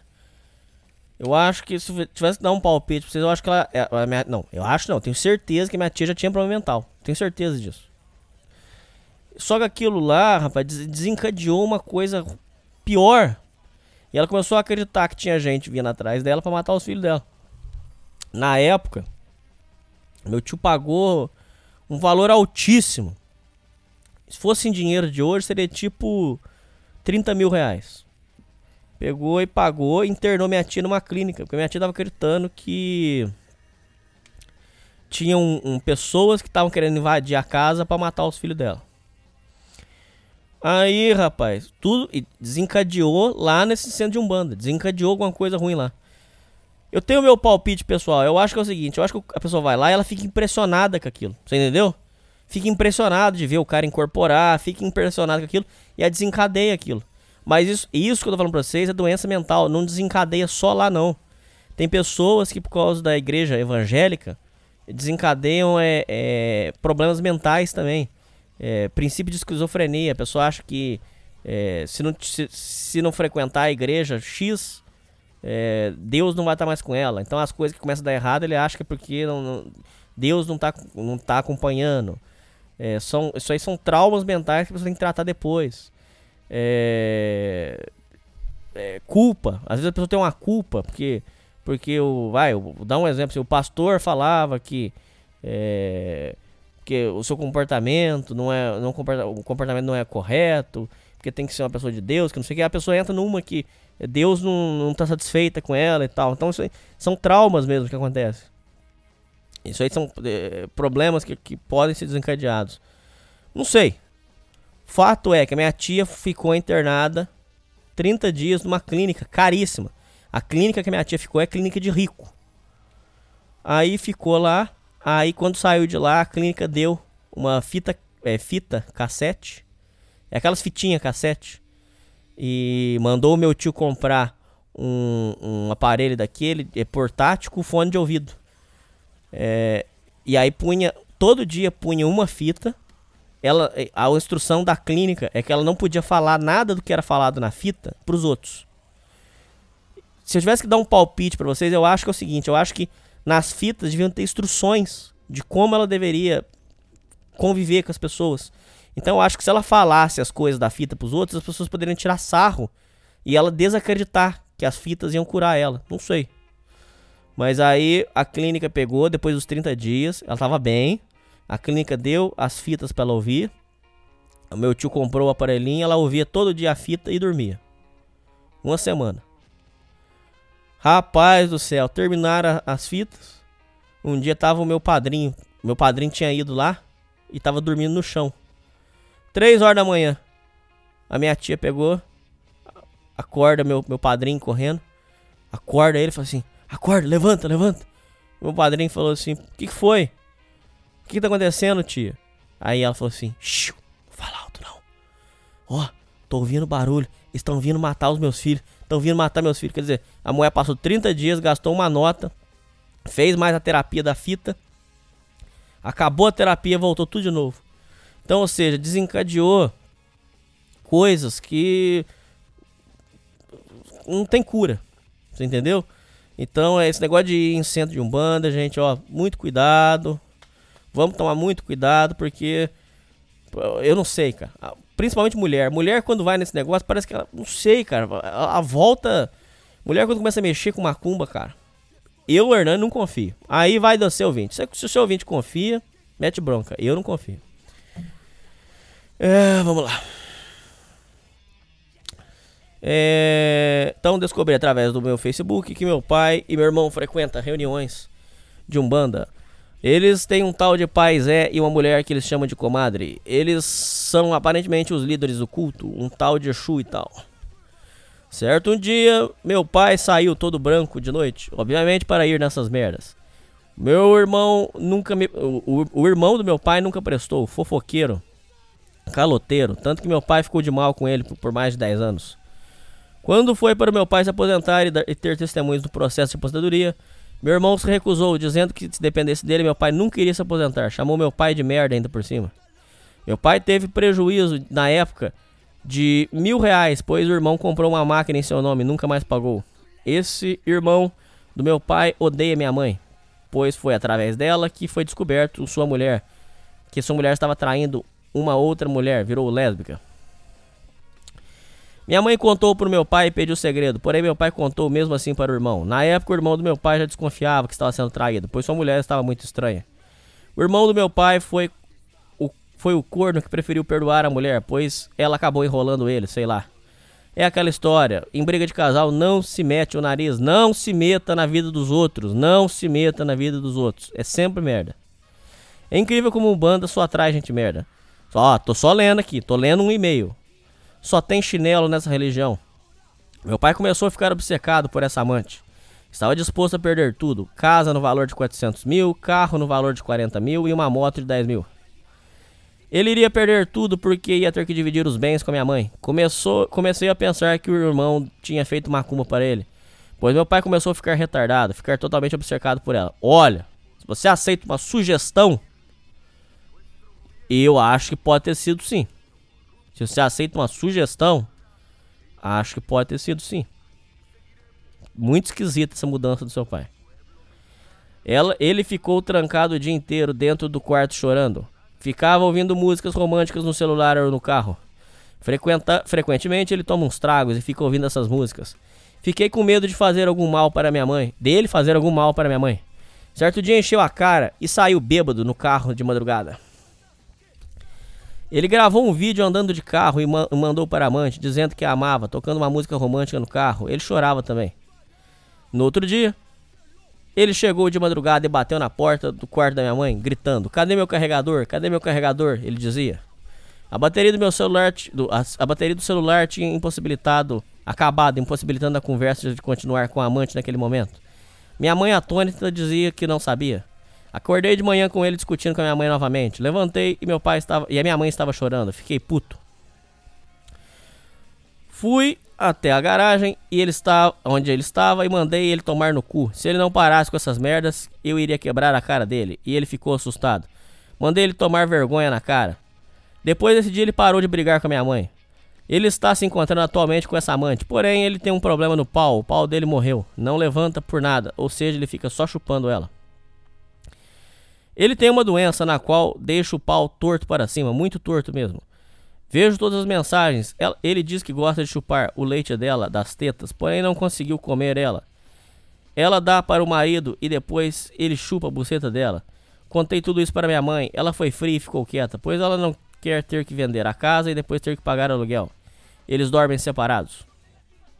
Porém, quem paga todas as contas aqui em casa agora é meu pai. Minha mãe tacou foda-se, certo ela? Parabéns, sua mãe tá certa. A partir do momento em que ele começou com essas coisas na vida dele, começou a desandar. Verdade, verdade.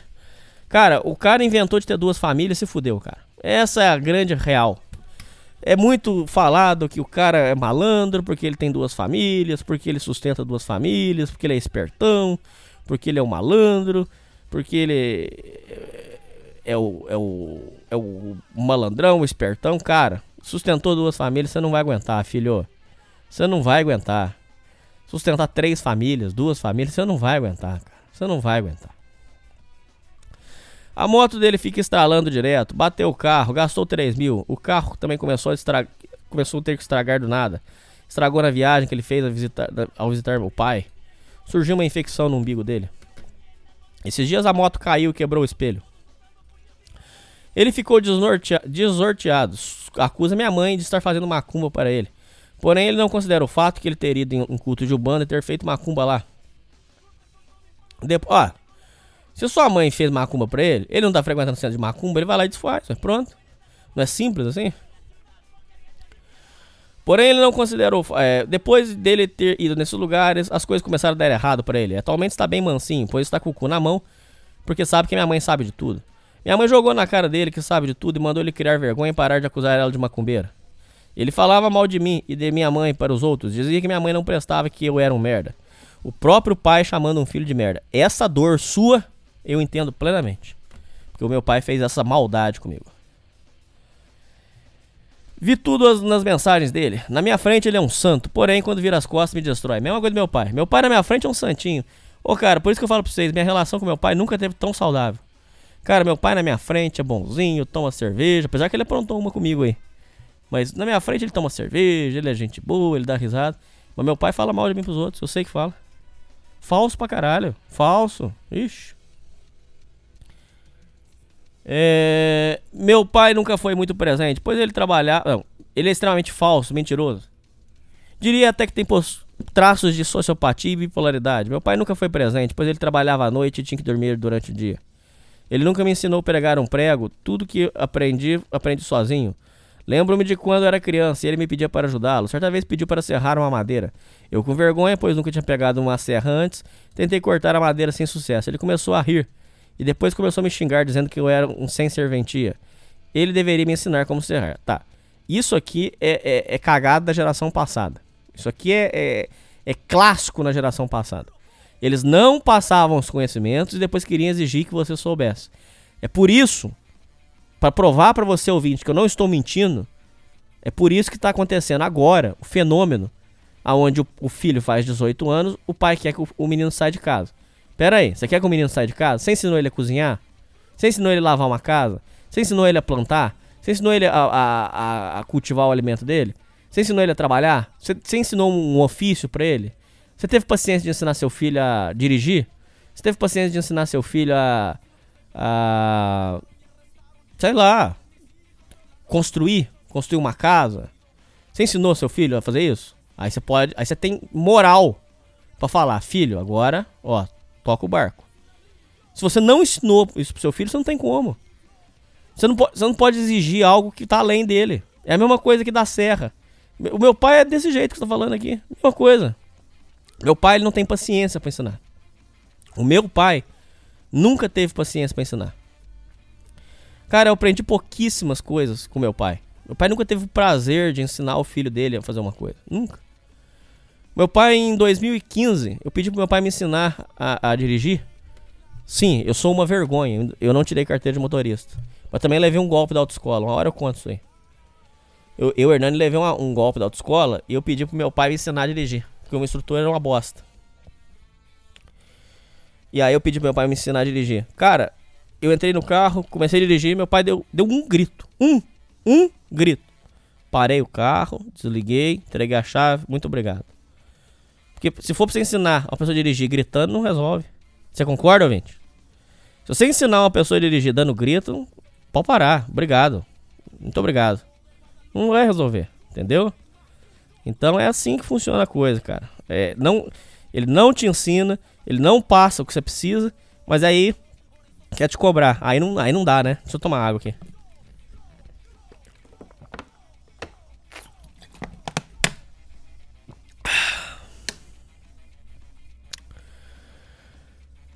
É... Para aprender a dirigir foi o mesmo. Ele nunca teve paciência. Em relação às mulheres, nem se fala. Nunca me deu um conselho. Meu pai também não. Não culpa até porque é um zero à esquerda com mulheres. É o típico homem romântico que as mulheres usam como escravo emocional. Um cara que fica chorando e entra, e entra em depressão com 55 anos por causa de mulher. Não dá pra se esperar muita coisa. Ou seja, não tive um exemplo masculino. Minha mãe sempre me impressionou para arrumar emprego. Meu pai cagava e andava para isso. Ele me dava tudo que eu precisava, me mimou muito.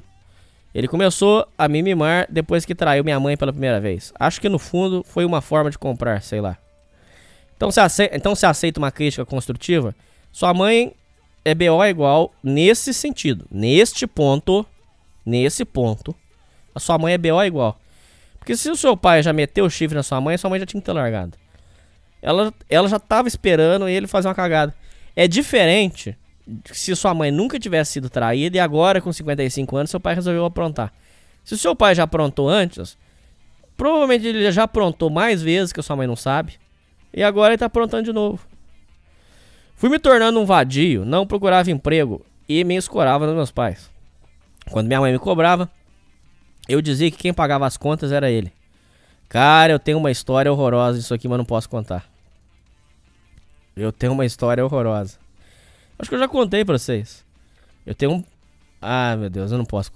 Deixa quieto. Mas eu tinha uma história para contar para vocês, ouvintes, que ia tirar o cabacinho sancto de vocês. Mas eu não vou falar. Deixa o dia. Deixa o piar em paz, dizia ele. Eu hoje tenho 23 anos e só tive dois empregos na vida. Hoje em dia, meu pai fica falando mal de mim para os outros. Dizia que sou vagabundo e filhinho de papai. Diz que minha mãe foi que me deixou assim, tá? Isso é típico de pai narcisista. Não sei se é o caso do seu pai. A mãe narcisista, ouvintes, e o pai narcisista, ele cria o problema para te vender a solução. Explico. Sua mãe reclama: Olha, meu filho é vagabundo, meu filho é preguiçoso, que não sei o que. Pera aí. A senhora ensinou seu filho a trabalhar? A senhora botou seu filho para fazer trabalho desde cedo? Você ensinou? Não. Então, ele cria o problema para depois ele te atormentar. É... Mãe, por exemplo, que engorda o filho, compra só besteira e depois reclama que o filho tá gordo. Isso existe, isso acontece, eu vi. A mãe compra só bolacha recheada, Dolly Guaraná, Coca-Cola, é... pizza. Aí vai, aí o menino engorda. Aí depois ela usa como tortura. Aí, ó o tamanho desse menino. Tá gordo, tá feio. É, é, é uma tática que eles fazem para que você se torne um brinquedo na mão deles. É a mesma coisa. A mãe atrapalha tudo que o filho faz para conseguir vencer na vida. Mas aí depois vai lá e dá 100 reais pra ajudar. E fala aí, ó. Depende de dinheiro dos outros. Ó que vergonha. É assim que funciona. A hipocrisia não tem limites. Meu pai, meus pais podem se separar a qualquer momento. A situação financeira vai ficar apertada já que estou desempregado e minha mãe só tem uma aposentadoria que ganha mil reais por mês. Então você. Água batendo na bunda, filho. Corre aí. Um conselho que dou para os ouvintes é o seguinte: Não se iluda achando que na vida há segurança, de que seus pais são seu porto seguro. Pois nem nos pais se pode confiar. Não, isso é uma Matrix. A historinha que amor de mãe é incondicional. É o caralho que é. Viu, ouvinte? Espera, você, espera situações determinadas da vida pra você ver. Não tem amor incondicional, não. Não tem isso não, mentira. Tá? E, mas existem muitas mães boas. Que fica registrado aqui.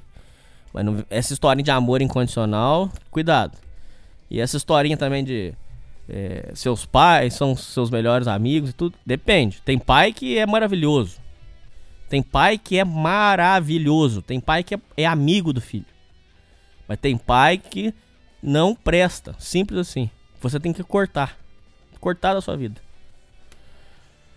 É... Você.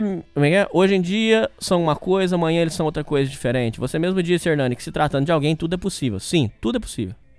Inclusive você tomar uma facada, uma facada pelas costas, no sentido não literal e no sentido literal. É possível você tomar uma facada do seu parente, tá? Ah, mas o fulano nunca faria uma coisa dessa. Lê do engano, pois tudo é possível. Uma pessoa é capaz de fazer qualquer coisa, basta estar na circunstância propícia. Sim, inclusive o seu pai é, é plenamente capaz de largar todos vocês por causa da amante. Tenha ciência disso. Por isso que você vai buscar os seus direitos certinhos, ver qual é a sua parte que você tem direito na casa, que sua mãe tem direito. Se amanhã ela quiser, se amanhã ele quiser amante, pega a parte dele, que é direito dele, pegue a parte dele, pegue os panos de bunda e vá morar com ela. E se foda pra lá. Isso aí é, é fato. Tô falando pra você um papo real. Você tem que já, a partir de agora, já tem que estar tá ciente. Isso é uma possibilidade que pode acontecer. Então, você vai defender o que é seu. Qual que é a parte da sua mãe na casa? X. Então eu tenho parte nisso aqui na casa. Tá. Aquela é a parte do meu pai. Tá bom. O que, que vamos fazer? Vai vender? Vai dividir a casa? O que, que você quer fazer? Ah, vamos vender. Então venda aquela parte. Entrega o que é dele. Pano, pega os panos de bunda. Vaza. É assim que tem que ser, tá? É. A, quando entra dinheiro no, no papo, vocês têm que separar. Entrou dinheiro, acabou família, acabou amizade. Não pelo mal. Não tô falando pelo mal. Tô falando pelo bem. Entrou dinheiro, pa para a amizade. Para um pouquinho a amizade. Fala, não, agora vamos conversar de dinheiro. Você é meu amigo, mas você me deve X reais. Ou eu te devo X reais. Tá aqui o dinheiro. Você entendeu? É assim que funciona. Atualmente estou numa situação tendo que reconfigurar meu cérebro mimado e acomodado. Vou ter que ser meu próprio pai e me tornar homem sozinho na marra aos 23 anos já que para, já era para mim ser um homem. Concordo e eu também passei por esse processo. Você não tem ideia de quão difícil isso vai ser? Sim, eu tenho ideia, porque eu passei por isso. Eu, eu também passei por esse processo. Ele fica saindo de, de carro quase todo dia, não dá satisfação para onde vai. Às vezes posa fora de casa. Ele quer agir como se fosse um jovem namorador, escutando som alto, saindo na noite. Toda essa situação é miserável, a vida humana é miserável. No fundo, meu pai está fugindo do vazio, pois sabe que está ficando velho e a morte está chegando. Sim, Aí por conta disso entra em desespero, tentando recuperar o tempo perdido. Sim, ele tenta fazer isso com prazeres superficiais, como sexo e amor. Um cara com 55 anos acredita em amor, isso é triste mesmo. Olha, amor existe. O que você tá querendo dizer é paixão, essas coisas. Aí eu concordo que aí dá pra discutir. O amor existe, o amor é. Sem ser gay, eu gravo esse programa com amor para vocês. Amor. Eu não cobro pra você ouvir. É por amor, eu gosto. Sem ser gay, ok? Hernani, você disse que devemos ter experiências na vida para não nos frustrar. Porém, acredito que a frustração é inerente ao ser humano, o vazio sempre vai nos pegar. Sim. Ah, quando eu digo que você tem experiência, é só para você não ser um cara frustrado por não ter feito coisas na sua vida. É por isso que eu falo, viaje, é, conheça as pessoas que você quer, queira conhecer, é, namore, se apaixone, é, viva a fossa, que é muito importante, passa por fossa amorosa e tal. Seu pai, por exemplo. Seu pai não sabe lidar com uma fossa amorosa. O seu pai tem 55 anos, ele não sabe lidar com uma fossa amorosa, por exemplo. Meu pai foi daqueles que se pode dizer que aproveitou a juventude, frequentou bailes, pegava geral, vários amigos, viagens. Porém, hoje ele se encontra na mesma situação de um cara virgem de 30 anos, que joga LOL, aquela sensação de que a vida se escorreu pelos dedos. O vazio sempre vai estar lá, não há como escapar, a sensação inconsistente, inconsciente de que nada faz sentido. Porque estou vivo, o que é a vida? Então, mas aí tem que olhar o casamento do seu pai, porque, veja bem, o seu pai com 55 anos, com a companheira dele, ele devia estar numa outra fase completamente diferente, cara. Agora ele devia estar numa outra vibe que não tem nada a ver com isso. Seu pai com 55 anos, ele tá curtindo. Vou, vou dar um exemplo: o filho, curtindo os netos, é, fazendo viagens com a sua mãe, é, descansando com a sua mãe, se preparando para aposentadoria. É, que mais? É, devia estar, tá, sei lá, cara, planejando é, melhorar a casa. Não tem nada a ver com isso aqui. Seu pai, é a cabeça do seu pai que, não, que tá uma merda. Ou que é uma merda, não sei. Quem nunca ficou triste do nada, sem saber porquê, sem ter motivo algum? Todo mundo. Aquela tristeza que vem do nada, sem motivo, sem aviso, sem pedirmos. O vazio vem e vai embora, porém ele volta sempre. E o que resta a se fazer é entender o vazio e se tornar sombreado. Essa é a única opção. Sim, a única pessoa que vai, vai, vai te acompanhar na vida. Bom, se você acredita em Deus, Deus vai sempre te acompanhar, ok? E além de Deus, você tem só você mesmo. Não tem amigos, não tem família. Porque na hora que a casa cai, filho, só você. É... Não adianta fugir dele através de prazeres fugazes. Não mesmo. O prazer vai embora, o problema fica. Meu pai está usando essa mulher como fuga do vazio. Não duvido que ele seria capaz de se matar caso ela não fosse mais querer ele. Essa amante dele também está fugindo do vazio. Ela tem 46 anos, está no fim da vida. Sua juventude foi totalmente consumida pelo tempo e, e o que restou foi a frustração. Trabalha em uma firma medíocre. Não tem filhos, tem depressão, toma remédios, tem consultas com psiquiatras. O lado biológico da fêmea sempre fala mais alto, portanto, ela se sente incompleta por não ter filhos. Pode ter certeza disso. Sem prazeres vão são sem pra, seus prazeres são ficar mexendo no Facebook, WhatsApp, comer doces, ter casos com homens casados para tentar em vão sentir as emoções do romance da juventude. Foi, um pra, foi uma mulher da vida. Diz ela gostar da liberdade, perdeu a virgindade com 12 anos, se casou quatro vezes. Li todas as mensagens entre eles no Facebook. Atualmente estou com está com um homem a qual ela despreza e trai com meu pai. Esse amante do meu pai pegou o coronavírus. Não, essa amante do meu pai pegou o coronavírus. Quem cuidou dela foi o marido corno. Ele preparava café da manhã, almoço e janta, comprava remédios para ela, levava no médico, vazia, fazia tudo por ela. Enquanto isso, sua mulher estava no quarto lhe traindo, mandando nudes para o meu pai. Ela é desempregada, o seu marido lhe sustenta e paga seus remédios para a depressão. Ela não demonstra nenhum arrependimento. Ah, então quem trabalha na firma que você falou, na firma. Não é uma firma ruim, é o seu pai, entendi. Ela não demonstra nenhum arrependimento pelo que faz, acho que até gosta. Minha mãe está muito unida comigo agora. Porém, já tenho em mente que isso não durará muito tempo. Provavelmente as cobranças por eu ser um fracassado irão começar quando meu pai ir embora. Nada pior do que mulher traída, divorciada e com filho fracassado. Cara, você não é um fracassado. Você tá numa fase ruim só. Não fica falando essas coisas. Eu sou um fracassado. Calma também. Não tira a razão dela, pô, não sou um coitado, colhi aquilo que plantei. Mais ou menos. Plantaram por você, né, filho? Não ensinaram você e tal. Agora você tá colhendo o que não foi te ensinado. Porém, sou jovem, posso dar a volta por cima, mas mesmo assim vou ter que aguentar comentários e xingamentos da minha mãe até conseguir estabilidade. A vida humana é muito miserável. Somos escravos das emoções e a nossa mente incontrolável. Mais ou menos. Se você, por exemplo, aprender a, so a lidar com a solitude, vai te ajudar. Respondemos de maneira servil aos impulsos mais patéticos e mesmo assim, com toda a prepotência, nos achamos importantes. Isso nos torna mais medíocres ainda. Nossas vidas, nossos desejos, opiniões não passam de ilusões. Ah, sim. A vida é uma grande ilusão, cara. Não entendo Deus, quem entende? Por que ele criou seres tão medíocres? Será que sente vergonha de nós humanos? Por que ele nos criou? Não entendo. Os problemas da minha família não são nada comparado com outros problemas de outras pessoas que outras pessoas passam. A quantidade de merda e imundícia desse mundo é infinita. A mãe do meu pai passou a mãe do meu. A mãe do meu pai possui três amantes. Um deles mora na Turquia, web namoro. Ela queria ir morar com ele na Turquia, acabou não indo. Cara, os velhos estão numa putaria também, cara. Porra! O marido dela sabe que é corno e fica quieto, não sei porquê. Ele tem um bar, trabalha todos os dias. Ele comprou um Civic 2020, 130 mil. A mulher dele sai com os amantes com o Civic. Ele trabalha que nem um desgramado para esquecer a vida e fugir do vazio. Inclusive comprou o Civic com esse propósito. Um escravo de si mesmo, a vida humana é miserável. Ele tem um semblante triste e esgotado, porém fica contando vantagem de quanto ganha e de, do que compra com o dinheiro. Pobre homem, pode enganar a maioria, porém a mim não me engana.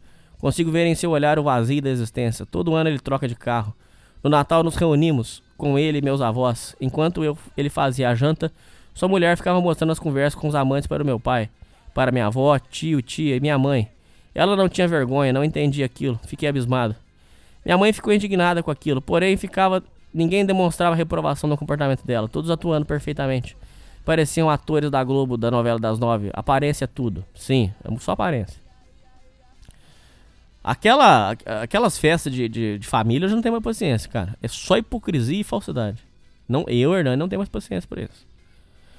Enfim, nascemos sem pedir, somos jogados pela, nesta existência sem saber nada, sem nenhum manual.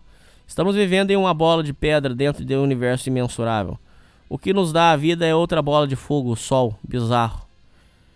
Vivemos sabendo que um dia iremos morrer, e o que é a morte, o que é a vida? Estou sendo dramático demais, sendo nihilistão? Talvez sim, talvez não. Quem irá me julgar? No final das contas, ninguém sabe nada. Valeu. Meu irmão, falei tudo aí sobre o seu caso. Muita paz. Cuida do que é seu. Seu pai não vai mudar. Sua mãe não vai mudar. Foca na sua vida. Cuida dos seus problemas. E vai dar tudo certo. Tem muita calma, muita paz na sua vida. Estamos juntos, meu irmão. Deixo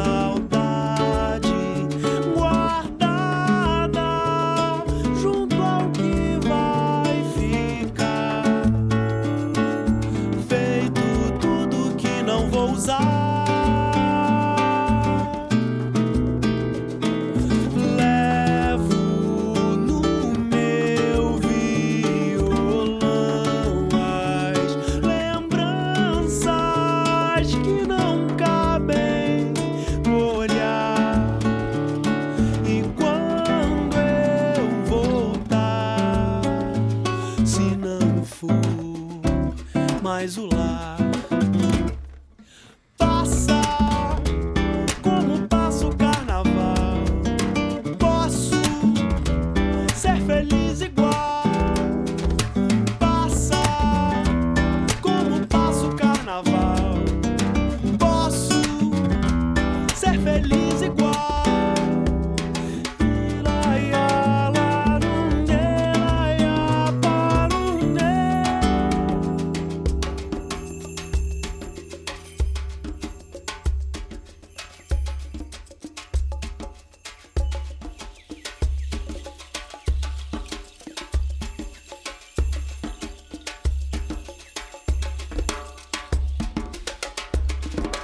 vamos lá, última parte. Tô cansado, vocês também devem estar. Agora eu vou matar isso aí porque eu preciso sair.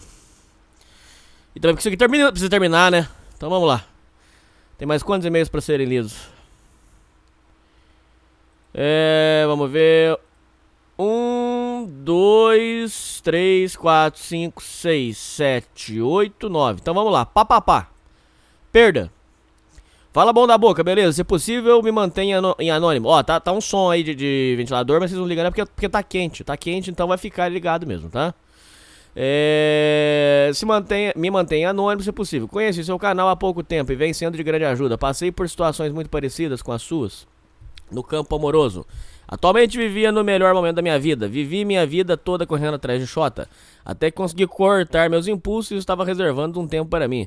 Estava em um tempo de entender sem ser gay. Foi de grande aprendizado para mim. Tudo estava indo bem demais até o momento em que perdi minha mãe, aproximadamente um mês. Meus pêsames. Sem querer passar pito em ninguém.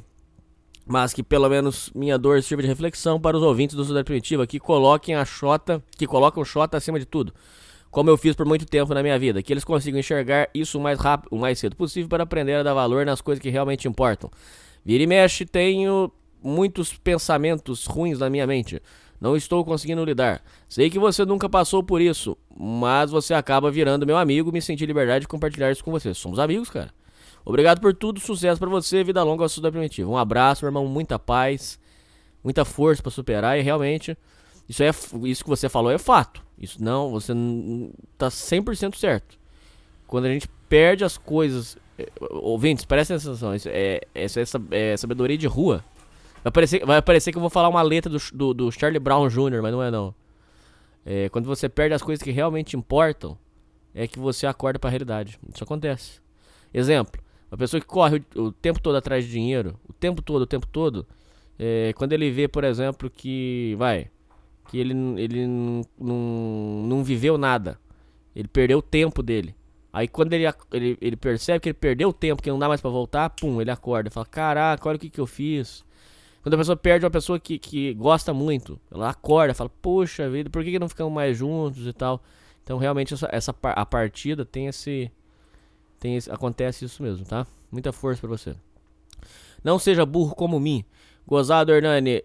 Se meu nome é burro, sobrenome de jaleco. Gostaria de agradecer pelo programa que vem fazendo para os ouvintes. Agora, sério, gratidão. Jesus te ilumine. Recompense muito pelo que você faz. Amém. Trabalha em escola pública grande e com muita grama. A diretora paga o pessoal terceirizado para podá-la. Alguns meses atrás, como é, é? Alguns meses, alguns meses atrás ela chegou com a seguinte ideia: O que você acha de eu comprar uma máquina de roçar? Pago vocês um pouco menos do que eles. Assim ganham e nós da escola economizamos. Concordei e gostei, até porque preciso da grana para pagar xerox e matérias da faculdade para ter, não, xerox e matérias para tentar medicina, então, faculdade de medicina. Tudo deu certo até que ontem ela me mostrou um documento que diz que ser parte de uma, da nossa função do serviço de jardinagem. Porém, nós sabíamos desse documento. Você acha que ela comprou essa máquina pensando nisso? Cara, que, que BO que você arrumou aqui, cara? Pera aí, vamos de novo lá. Alguns meses atrás, ela chegou com a seguinte ideia: O que você acha se eu comprar uma máquina de roçar? Pago vocês um pouco menos do que eles. Eles quem? Vamos voltar mais. Trabalho em escola pública, grande, com muita grama. A diretora paga o pessoal terceirizado para podá-la. Tá, então, escola pública, muita grama. A diretora paga o terceirizado para podar. Alguns meses atrás ela chegou com a seguinte ideia: O que você acha de eu comprar a máquina de roçar? Pago vocês um pouco menos do que ele, a eles. Assim, vocês ganham e nós da escola economizamos. Ah, porque você trabalha na escola, por exemplo, vamos, vamos supor, você é atendente na escola e ela também queria que você cortasse grama, ok. Concordei e gostei, até porque preciso da grana. Ah, até que ontem ela me mostrou um documento que diz ser parte da nossa função o serviço de jardinagem. Porém, nós sabíamos desse documento. Você acha que ela comprou essa máquina já pensando nisso? Acho. Acho que ela armou uma toquinha de coelho pra vocês. Acho sim. Eu acho que ela armou uma toquinha que ela deve ter falado o seguinte: esses vagabundos não estão cortando grama? Pera aí um pouquinho. Comprou a maquininha. Antes de comprar a máquina, falou assim: Ô, ô ouvinte, ô burro. Você, você que disse aqui que o seu, o seu nome é burro. Ô burro, nós vamos comprar uma máquina de cortar grama pra você, você vai ganhar um dinheirão cortando grama. Aí você, você burro, falou: Eba, vou, vou ganhar dinheiro. Aí ela comprou a máquina e falou assim: Ó, tá aqui, amigão. É obrigação sua cortar grama. Tá aqui no papel, ó se fudeu, não vai ganhar bosta nenhuma. Vai multa nessa, nessa, nessa, nessa cortadora de grama aí, filho. Ou então é aquela, se for aquela manual, pega essa bosta aí, filho. E, ou, oh, ouvintes, só a título de curiosidade, aqueles caras da, da maquininha, é, manual, não do carrinho. Aqueles que, que é, a, é a máquina, a prefeitura compra essa máquina, é uma que você coloca uma cordinha no, no, no final dela e ela fica rodando e cortando a grama. O povo que faz esse trabalho, cara, tem que tirar o chapéu pra esses caras, porque o trabalho é muito ruim, cara. Por que, que o trabalho é ruim? Eles têm que ficar coberto o corpo todo, porque a grama sai cortando. Quando você corta a grama, ela, ela sai que nem uma navalha. Então aquilo lá, se você não usar proteção no corpo todo, você corta o seu corpo. A grama passa, que nem, um, que nem um, uma folha de papel quando passa na sua mão e corta. Aquilo, aquela grama vai, vem e, e, corta o seu corpo. Então você precisa de proteção no corpo todo, debaixo daquele sol horroroso. Você cortando aquilo e, e um, um, aquele, aquela, aquela poeira subindo. Você tem que usar máscara. Cara, é um trabalho horrível. Horrível. Quem faz isso realmente tem que estar tá muito disposto, porque o, o serviço é muito ruim. Fora que é pesado pra caralho. Porque assim, ó, de comprar ela dissesse que seria esse trabalho extra, eu opor, oporia. Porém, agora, além de não ganhar um extra, trabalharei muito mais do que antes. E a cereja do bolo é que, além de irregular, o terreno só de grama deve ter aproximadamente um campo de futebol. E como estamos nas chuvas, terei que podar de 20 em 20 dias. Le- não, não vai não. Você vai, então, comprar. Tem um remédio que você coloca pra grama não crescer. Você se informe disso. Você coloca um veneninho na grama, ela não cresce. Lembrando das suas histórias, reafirmo para mim como elas são pragmáticas e morais. A boa notícia é que muitos estão acordando. Enquanto eu limpava a sala dos professores. Ah, então você é faxineiro. Agora tá, agora tá, tá tô entendendo melhor a história. Porque faxineiro. Cara, não é. Não, não quero ficar a favor da, da- da diretora, não. A diretora fudeu você. Concordo. Mas realmente, cara. é, na faxina, em- é, é considerado que, que cortar grama faz parte do- da, da função. Não concordo. Eu, Hernani, não concordo. Mas, se você for olhar lá, cortar grama também faz parte de faxina, cara. Por mais bizarro que pareça. Eu sei que é bizarro. É. A notícia é que muitos estão acordando. Enquanto limpava a sala dos professores, ouvi uma delas dizer com muito rancor: Meu irmão, me- meu marido nunca tinha dinheiro para reformar a nossa casa ou financiar outras, financiar outras comigo. Contudo, comprou uma casa para a vis- uma casa à vista para a mãe dele. Minhas mãos tremeram, não podia demonstrar. É Era como ver um gol da seleção na final. Era como ver um gol na seleção na final. Reconheço que só entrei nessa furada porque não ouvi primi- socia- Como é? Ro- Não, peraí, ouvintes, desculpa. Só entrei nessa furada porque não ouvi a sabedoria de Deus verdadeira através de Salomão. De mil homens encontrará, encontrei um a qual admirei. De todas as mulheres, nenhuma. Se preciso de um conselho, vá à Bíblia. Refit- reflitam, ouvintes, na vida, das vezes que você tomou no cu doído, quantas elas foram as causadoras ou catalisadoras? Minha, nove- mais de 95%. Outra, se todo se nosso ancestral Adão repreendesse Eva, acho que o Pai Celestial havia, haveria perdoado ela por causa da intercessão do próprio Adão. A lição é que aprendi, a lição que aprendi é que repreender elas com sabedoria não só me protege, como também elas de si próprio. Tá. Deixa eu falar uma coisa pra você. O seu caso é complicado porque toda vez, guardem isso, eu vou, eu vou falar uma coisa muito importante.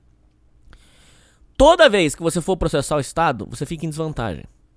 Porque o Estado, a máfia estatal, pega o seu processo, joga lá no fundão. Muitas vezes o seu processo até some. Você não consegue processar o Estado. O Estado faz as maiores barbaridades e você não consegue. Você não, por exemplo, barbaridades que o Estado faz: mau atendimento no SUS, erro médico, eh, não prestação de serviço, eh, má prestação da polícia. Você chama a polícia, a polícia não vem, aí você vai e processa. Eh, cagadas do Detran, terrível. É, abuso de poder, é, abuso moral, funcionário público que processa o Estado. Eu conheço uma menina que processou o Detran, era ex-funcionário do Detran, é, concursada, processou. Cara, s- quando você processa o Estado, acabou todas as regras. Tudo aquilo do direito que você aprende, de recorrer, que não sei o que, no, no- no Estado não funciona assim. O Estado eles vão te enrolar ao máximo. É, as são perícias extremamente burocráticas. Nada resolve, não vai pra frente com uma ressalva. Quando você ganha, você, você pode não receber. Porque eles alegam que não, é, não, não, não tem como estar efetuando. pô, Né? Eles vão alegar que o Brasil tá em crise, que não tem como. E eu não posso acusar, mas eu acho que os juízes. Se eu tivesse dar um palpite pra vocês, eu acho o seguinte: tem tantos processos contra o Estado, tem tantos processos contra o Brasil, que eu acho que deve, deve ter. Não sei se, se isso que eu vou falar é crime. Eu acho que os próprios juízes são aconselhados a não, a não julgar os casos contra o Estado, porque se os juízes resolverem é, apurar todos os casos contra o Brasil, que cidadãos processaram o Estado, é, o Brasil iria quebrar, não tem como, porque é muito erro médico, é muito erro do SUS, é muita cagada. Então o que, que eu ia dizer pra você? Se você quiser documentar isso aí e ver se você tem direito a alguma coisa, ver na, na justiça, você pode até ver, mas o problema seu é que trabalhar pro Estado é, é essa complicação, cara. Acho que você não vai levar nada. É isso aí que eu acho que vai acontecer. Sobre mulher causar problema pra você. Isso tem a ver com várias coisas, mas eu vou te dizer o que que acontece. É porque a mulher, ela, ela não, não. O homem tem esse negócio de, de, de moral, de palavra e tudo. E mulher não tem essa necessidade. A mulher não tem necessidade de cumprir a palavra. Porque não é, não é exigido isso dela. Então, por exemplo, a diretora falou pra você uma coisa, depois na hora de, de, de fazer, botar em prática foi outra. Você entendeu? Então é. Ela, é, ela não tem a necessidade de seguir a palavra dela. De honrar com a palavra. É esse o problema. Então, é, tem outros, mas esse é o principal. Então é bom vocês ficarem ligeiros sim. Mas existem muitas mulheres boas, decentes, honestas, ok? É, próximo. Fui paquerado por uma mulher misteriosa. Olá, Hernani, bom dia pra você. Tenho 20 anos, mas venho relatar aqui uma experiência que tive quando tinha 14 anos por aí, relacionando o encontro que tive com uma mulher aleatória. Não costumo sair de casa, mas nesse dia fui na casa de um colega que mora meio longe para jogar videogame, conhecer a família dele, entre outras coisas. Durante a, durou a tarde toda, mas sem ser gay. Depois disso, voltei para casa andando sozinho, umas 18 ou 19 horas da noite. Meus pais me ligaram para ir na missa, passando por uma rua já perto de casa, do lado de um lixão. Era uma rua meio mal iluminada, pouco movimentada e eu era meio sem noção. Até que paro do lado de um carro Onix preto com uma mulher. Era meio gordinha, estava de batom. Ruiva e devia ter 35 a 40 anos, bonita mesmo. Pediu informação a respeito de um lugar ali perto, ela parecia perdida. Achei estranho, pois, pois ela perguntou de um local muito próximo dali. Eu era muito. que era muito fácil de achar, e eu indiquei onde era. Depois disso ela falou, estou com muita vontade de fazer xixi, moço. Vou ali no cantinho. Você fica olhando o carro para ninguém pegar ele? Já senti muita estranheza e falei que não podia, pois estava atrasado para chegar em casa. Fui andando. Coração já palpitava forte ali. Andei 15 metros de rua e ela voltou e parou o carro do meu lado. Eita, nós! Eita, nós! E ela parou o carro do meu lado de novo e perguntou: Moço, você gosta de ver peito de mulher? É golpe, cara. Cara, tomara que você tenha escapado dessa. Não falei nada, gaguejei um pouco e falei que, podia ficar, que não podia ficar ali. Ela disse: Tira o pau pra fora aí para eu dar uma mamadinha. Pau endureci forte nesse momento. Ao mesmo tempo que meu pau me falava para leitar a mulher, a minha cabeça pensava que era errado fazer isso ali, pois estava mal iluminado e ainda daria, e ainda daria para ver um boquete naquela rua. Eu já estava perto de casa, alguém poderia passar fora que eu não sabia de nada da mulher. E eu tinha que ir na missa, mas mesmo na mesma noite ainda. Não era certo ficar com aquela mulher e abdicar de ir na igreja. Eu estava muito assustado do que poderia acontecer. Eu cedi a racionalidade e falei: Não, não posso, tenho que ir para casa e saí meio, meio andando, meio rápido. Ela cantou de pneu e disparou pela rua, passando bem do meu lado. Cara, era algum golpe. Qual o golpe que você ia levar, eu não sei falar pra você. Eu não sei se ia ser sequestro, eu não sei se iam matar você, eu não sei o que, que eles iam aprontar com você. Mas se você entra naquele carro, cara, hoje você não tava aqui pra mandar esse e-mail. Era golpe. Não, não, não se iluda. Ah, não, ela queria dar pra mim. Não se iluda. Era algum golpe. Qual golpe você ia levar, eu não sei. Eu não sei se ia morrer, eu não sei se ia ser sequestrado. Eu não sei se você. Diz que. Eu já falei isso 500 vezes, falo mais uma. Diz que tinha uma, uma, um povo aí que roubava órgão. Não sei, cara. Não sei. Não sei, não sei, não sei. O que, que eles iam aprontar com você se você entrasse nesse carro, eu não sei. Mas é. Você escapou de uma. Cheguei em casa, tomei meu banho e fui para a missa, orar pela alma daquela mulher pela minha própria, devido aos pensamentos que tive. Pós-crédito, alguns meses depois, estava passando pela mesma rua e vi a mesma mulher puxando assunto com o menino que andava. Aí, ó. Era muito novo ele. Fiquei observando para ver o que acontecia, mas não virou nada ali. Sabe histórias dessa, Hernani? Mulheres solteironas e um pouco mais velhas que saem por aí tentando arranjar sexo casual com um menino mais novo? Cara, pode ser alguma pedófila? Pode. Mas eu não acredito, não. Se você tá mandando e-mail pra mim, você quer saber a minha opinião. Eu acho que você escapou da morte. Ou de algum sequestro. Das duas, uma. É o que eu acho que aconteceu. Um abraço para você, vida longa, sua primitiva. Um abraço, meu irmão, muita paz. Vício masturbação. Bom dia, Hernani, tudo bem? Há uns dois anos eu fiz uma merda muito grande comigo próprio. Eu era tão viciado em pornografia e masturbação que eu já estava fazendo loucuras para alongar o processo do ato. Me masturbava umas três vezes por dia. Observava. Observação, trabalhava como assistente eletricista, sempre tínhamos trabalho nas casas das pessoas, eu inventava desculpa para ir no banheiro, ou até mesmo atrás da casa e me masturbava rapidamente nas residências dos clientes. Me masturbava antes de ir para o serviço quando chegava em casa. E também colocava um despertador duas horas da manhã, porque toda a minha família já estava dormindo. I'm coming! Não é assim o meme que vocês fazem? Vocês ouvintes que fazem isso aí. Eu, eu, eu não faço, não tenho nada a ver com isso não. Os ouvintes que inventaram isso aí. I'm coming, I'm coming. Eu, fico, eu, eu achei engraçado porque quem criou, quem originou o meme do I'm coming, né? I'm coming, que, são, que o pessoal fala que é os Coomers, que inclusive quem me ensinou isso aí foi o nosso querido amigo Beijo de Viriato, que eu tenho maior alegria de poder trabalhar com ele no Nova Vertente. Maior alegria. Do, eu, eu, trabalho com, realmente com meus amigos. Quem originou o, meme do Coomer foi o, o, um rapaz americano chamado Jason. Esse Jason, ele vive a vida dele em torno de filme pornô. A vida dele é, é, é, é assistir filme pornô, avaliar filme pornô, e aí esse cara, ele fazia só isso o dia inteiro, sabe? As pessoas notaram que ele só fazia isso. Ele passava o tempo todo falando de filme pornô, avaliando e assistindo. E mandando mensagem para atrizes pornô. Aí ele até teve que sumir da internet porque o povo juntou tanta gente tirando sarro dele que ele não aguentou. Aí teve um cara que teve um cara que falou assim: "Jason, pare", porque aí ele tava lá falando: é, não, porque a, a, atriz pornô tal, parabéns pelo trabalho, o, vi, o filme ficou muito bom. Aí um cara foi embaixo, escreve, tem isso aí na internet.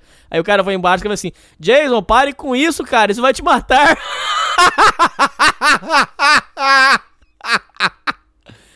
ai, ai, ai. Eu fiquei nesse vício por sete meses e todas as vezes que eu me masturbava era com pornografia e e hentai. Eu era muito viciado em hentai, assistia vídeos de travestis, gays, gordas, tortura e outras doenças. Sim, o vício em pornografia faz isso com a mente das pessoas.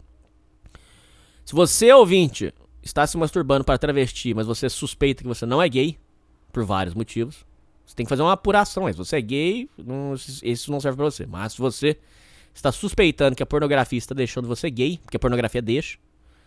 Se você está suspeitando que a pornografia está deixando você gay, você está com um negócio que chama-se TOC, T-O-C, espaço gay, toque gay. Isso aí já foi apurado é, e acontece mesmo. Busque. Eu não vou dizer pra você assim, busque tratamento porque nem existe. A psicologia hoje não tá preparada para lidar com isso. Até mesmo porque, para ser justo, a medicina, a, a psicologia é uma ciência nova. Mas vai, vai atrás de pessoas que entendem no assunto. Nós trouxemos aqui um rapaz chamado Robert Garcia que mexe somente com isso. Com o passar do tempo, eu estava gozando rápido demais. Eu inventei de pegar gominha, aquela de amarrar dinheiro para prolongar meu prazer. Colocava quatro nas bolas e duas na cabeça. Assim demorava mais para gozar porque prendia o sangue. E quando eu gozava, demorava uns 5 minutos para a dopamina chegar na cabeça, meio que retardava o efeito. Fiquei nisso por uns duas semanas. Até que passei a deixar gominhas o dia inteiro e até ir trabalhar com elas. Coloquei umas três na cueca para disfarçar.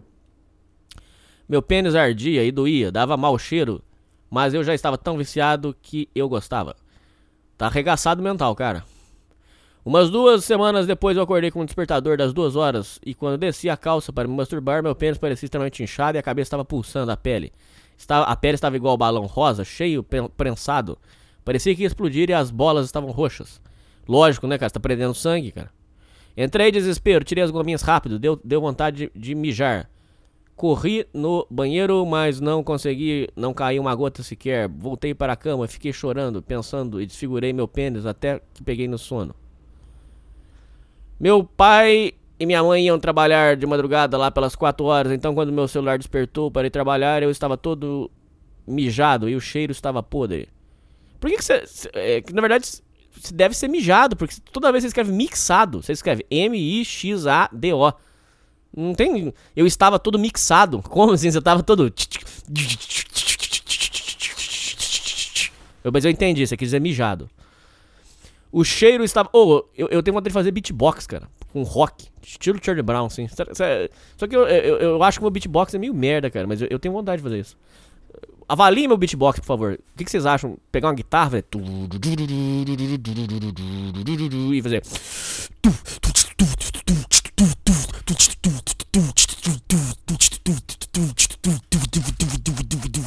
Avalie meu beatbox. Eu tenho vontade mesmo. Tenho vontade de abrir uma. fazer uma banda. Fazer um estilo beatbox com, com rock. Ah não, aí fica muito ruim. Tem que ser.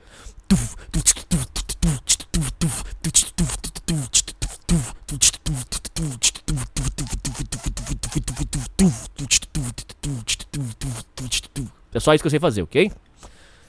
É, eu levantei, contro... eu levantei, corri, troquei de roupa, arrumei a cama, fui tomar banho. Meu pênis estava tão sensível que eu mal consegui encostar. Fui lavando aos poucos e nesse dia não fui trabalhar. Passei, cara, você, tinha- você tem que ir pro médico se isso não voltou, cara. Você vai. você- sério, você tá correndo o risco de, de, de ter que cortar isso aí, cara. Não é, não é mentira, não. Tanto que pessoa que não lava o pau corre o risco depois de. de pra evitar uma doença, tem, eles arranca fora. Não é zoeira, pode pesquisar. Nesse dia nem fui trabalhar. Passei o dia todo deitado pesquisando sobre o tal acontecimento, não achei relato de ninguém. Eu perdi meu emprego porque eu faltei por uma semana, pois meu pênis doía muito e eu estava muito envergonhado. Ué, só vai no médico, cara. Resolvi no primeiro dia. Pensei várias vezes em ir ao médico, mas eu nunca tinha, mas eu nunca tinha ido, muito medo, então eu escondi isso de todos. Como meu pai me xingou por eu ter perdido o emprego, mas não revelei pra ele o motivo, depois de três meses meu pênis foi voltando ao normal. Mas eu não estava ficando mais excitado. Nesse meio tempo achei seu podcast e foi quase como acordar para a vida. Quando passou mais de uns dois meses a minha excitação voltou.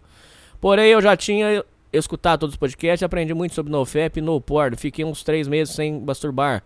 E passei a me sentir muito bem novamente. Comecei a treinar, melhorar a alimentação. Como eu já tinha aprendido muita coisa com meu ex-chefe, não foi muito difícil achar outro emprego. Também passei a fazer curso de elétrica no Senai. Se eu moro em cidade pequena. Como é que é? E eu moro em cidade pequena, e aqui esses cursos são extremamente importantes. É muito fácil encontrar um emprego com um curso desse. Agora meu objetivo é passar a investir. Estou escutando muito o Ratão do Banhado e o Primo Rico. Para aprender aonde colocar meu dinheiro e atingir a tão aguardada independência financeira. Esse, então é isso, Hernani e ouvintes. Saca essa loucura que a pornografia me levou a fazer. Lutem para tirar esse vício das suas cabeças. Muito obrigado, Hernani. Sem você, talvez quando minha excitação voltasse, eu ia, ter, eu ia voltar a me masturbar novamente, até me viciar novamente. Hoje faz seis meses de NoFap e nunca tinha me sentido tão bem. Então sigam comigo nessa jornada. Parabéns. Parabéns pela sua superação. Agora, não custa nada você passar no urologista e ver a situação do amigão aí, tá? É, Hernan... Para e-mail para ler no programa. Hernani, não sei o que faço. Realmente estou sem ideias. Preciso de seu conselho. Moro em minha, com a minha mãe e meu irmão mais novo. Somos de pais diferentes. Minha mãe era uma ótima mãe quando eu era criança, mas parece que à medida que o tempo foi passando, ela foi ficando mais amarga. Hoje ela é uma péssima mãe para dizer o mínimo. Eu faço a maioria das coisas aqui em casa porque ela trabalha e isso toma todo o tempo dela.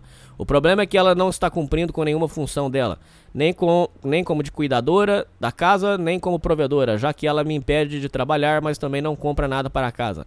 A maioria do tempo a gente vive de enganar a fome, como foi anteontem que eu e meu irmão passamos o dia inteiro sem comer e de noite ele trouxe, ela trouxe umas besteirinhas, tipo salgado de forno, mini coxinha e coca. Aí eu pergunto, esse tipo de alimentação que um ser humano precisa para sobreviver de forma saudável? Não! Aí vai destruir vocês. Quantos anos você tem? Você não falou.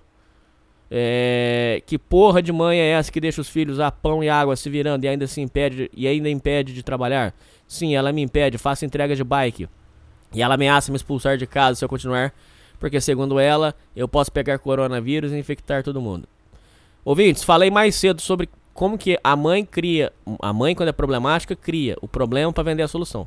Ela não deixa o menino trabalhar e, e faz o menino viver de, de- de comida porcaria. Tá aí já pra você. Eu poderia simplesmente pegar minhas coisas e ir para casa do meu pai, como eu já fiz no começo do ano, não me arrependo, mas acabei voltando porque meu pai me mandou vir para cá, porque eu tava um pouco gripado e ele achou que fosse corona.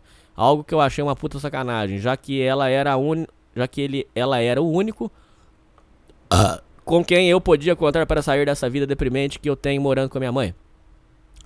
Depois que fiz o teste do corona e deu negativo, eu continuei aqui porque estava extremamente chateado com a atitude dele. Até um tempo atrás, as coisas estavam indo bem por aqui. Mais de umas semanas pra cá, desandou tudo que eu tô, tudo, tudo e eu tô na mesma situação que estava bem bem antes, não, estava situação que antes de ir embora daqui pela primeira vez. A gota d'água foi hoje, quando acordei, porque estava muito cansado e com dor de cabeça no dia anterior, por ter saído para comprar umas peças da minha bike. Ela já veio reclamando. É, eu, para fazer uma média, comecei a limpar a casa, mas por algum motivo ela se revoltou porque eu tava fazendo barulho com o aspirador. Aí eu me chateei e fiquei no quarto trancado até a metade da tarde. E depois improvisei um almoço, já que ela não tinha feito nada para comer o dia inteiro. E nem deixado comida. O que não é obrigação dela cozinhar para mim, já que sou velho e sei fazer minhas coisas. Mas ela não teve um mínimo de consideração pelo meu irmão, que ainda não sabe se virar, então fiz algo para mim e para ele. Depois do almoço, li a Bíblia em busca da palavra de conforto, mas não consegui extrair nada de bom da palavra hoje. Agora de tarde, meu irmão perguntou para ela, na maior calma do mundo, se ela vai, não vai fazer nada para comer, e a resposta dela foi: se virem. Eu não vou fazer nada. Vocês acham que eu tenho que fazer tudo pra vocês? Vocês que acordem tarde e não que acordam tarde e não fazem nada? Sendo que ela não fez nada hoje e nem na, na semana toda. A casa está um lixo porque eu ia limpar, mas ela fez questão de me escrotizar na hora que eu estava limpando. E agora tô aqui pensando no que vou fazer com meu irmão. E já que ele não pode ficar mais aqui com ela por motivos óbvios. Não, não pode mesmo. Tem que tirar daí. Você tá correto. Estou pensando em pegar ele e ir para casa do meu pai. Sim, faça isso. Sim, sim. Resposta: sim. Já conversei com a minha mãe, já briguei com ela. Já nos resolvemos e parece que por algum tempo as coisas estão dando certo. Mas nunca tarda para começar o inferno aqui. Preciso de ajuda de vocês nesse momento, amigos. Por favor, me aconselhem. No próximo inferno, se voltar mais uma vez, cata, acata o seu irmão, vai pra casa do seu pai. Sua mãe não vai mudar. Existe algo que eu posso fazer para acabar com essa situação? Pode me dar um conselho jurídico? Sim. Isso que sua mãe tá fazendo com o seu irmão é negligência. Conselho tutelar dela. Senta o conselho tutelar. Na hora, no dia que a casa tiver um lixo, o conselho tutelar chegar e a casa tiver um lixão, sua mãe vai levar um esculacho e vão botar ordem aí nessa casa. Pode acreditar. Conselho tutelar, cara. O conselho tutelar, pra umas coisas ele é ruim, mas pra outras ele é boa. Por que, que o conselho tutelar é ruim? Porque se você der um tapa pra educar o seu filho e o conselho tutelar souber, você vai levar fumo. Vai levar fumo e leva mesmo. E leva mesmo. Agora, o contrário também. É, se, a- se o menino está sendo realmente sofrendo maus tratos, abuso, negligência.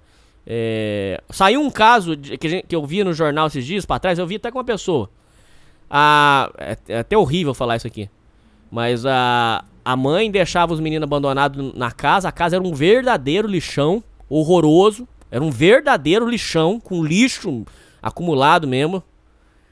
E as crianças, lamentavelmente, saiu no jornal isso aí. Lamentavelmente, as, as crianças, por fome, por não ter o que comer em casa e a mãe não comprava comida, lamentavelmente as crianças se alimentavam com fezes. Lamentavelmente. Foi um caso que chocou. Realmente. Conselho Tutelar foi, lacrou tudo, mãe na cadeia, crianças foram é, pra parente cuidar, acabou a zona. Então, pra, pra, esse, pra esses casos, o Conselho Tutelar é muito bom. Você entendeu? Tem esses dois lados. E no seu caso, Conselho Tutelar na sua mãe. Conselho Tutelar. Meu, meu irmão está passando fome. A casa nossa é um pardieiro, vai passar doença. Aí pronto. Aí resolve a zona. Existe algo que posso fazer para acabar com essa situação? Pode me dar um conselho? Minha mãe simplesmente não serve mais para ser mãe. Então tá respondido. E fica uma, uma brevíssima reflexão. Nossos amigos ANCAPs dizem que o mercado vai resolver tudo.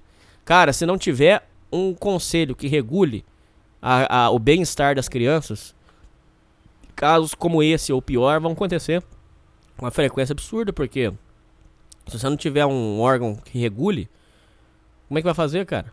Um pai que botar o filho pra fazer trabalho escravo, o pai que abusa de filho e tal. Hernani, mas isso não vai isso não acabou por causa do conselho tutelar. Não. Mas pelo menos você tem um órgão que pelo menos se você fizer uma denúncia, ele vai atrás, ele investiga, né, cara? Não sei, é uma breve reflexão aqui pra vocês, tá bom? Mas não tenho nada contra vocês. Um abraço. Mulheres na academia. Estou fazendo academia, percebi que as, as mulheres estão diferentes. Digo isso porque comecei a perceber o olhar por parte delas. Uma loirinha começou a me dar oi do nada, sendo que ela nunca tinha sequer olhado na minha cara antes. O oi é acompanhado de um sorriso, ela é muito bonita. Você pode achar que um oi não é nada, mas aqui onde eu moro, dar um oi. Não, onde eu moro, ninguém dá oi pra ninguém na academia, ainda mais mulher, todas passam reto, não olham para ninguém. Uma morena muito bonita também começou a me olhar. Certa vez, ela estava conversando com um amigo, e quando passei por eles, ela estava me olhando no olho, fiquei até sem jeito. Em um outro dia perguntei se ela estava usando a barra de peso e ela me respondeu toda meiga, sorrindo. Logo depois notei o olhar sutis dela para mim. Depois de ir embora, ela me deu um tchau com um sorriso, retribuiu o gesto. Cara, você escreveu gesto com J, cara. Pô, gente. Gesto com J é de arder o olho, cara. Não sei como reagir direito nessas situações. Não estou acostumado, sou antissocial, já perdi diversas oportunidades por ser fechado. No outro dia ela estava lá de novo, porém notei que ela estava com a mesma cara fechada. Me olhou e desviou o olhar. Cumprimentei ela mesmo assim. A partir daí, sempre nos cumprimentamos. Notei que ela se abriu novamente depois que a cumprimentei. Acredito que o meu jeito de se expressar deu a entender que eu não estava interessado nela, por isso ela ficou fechada.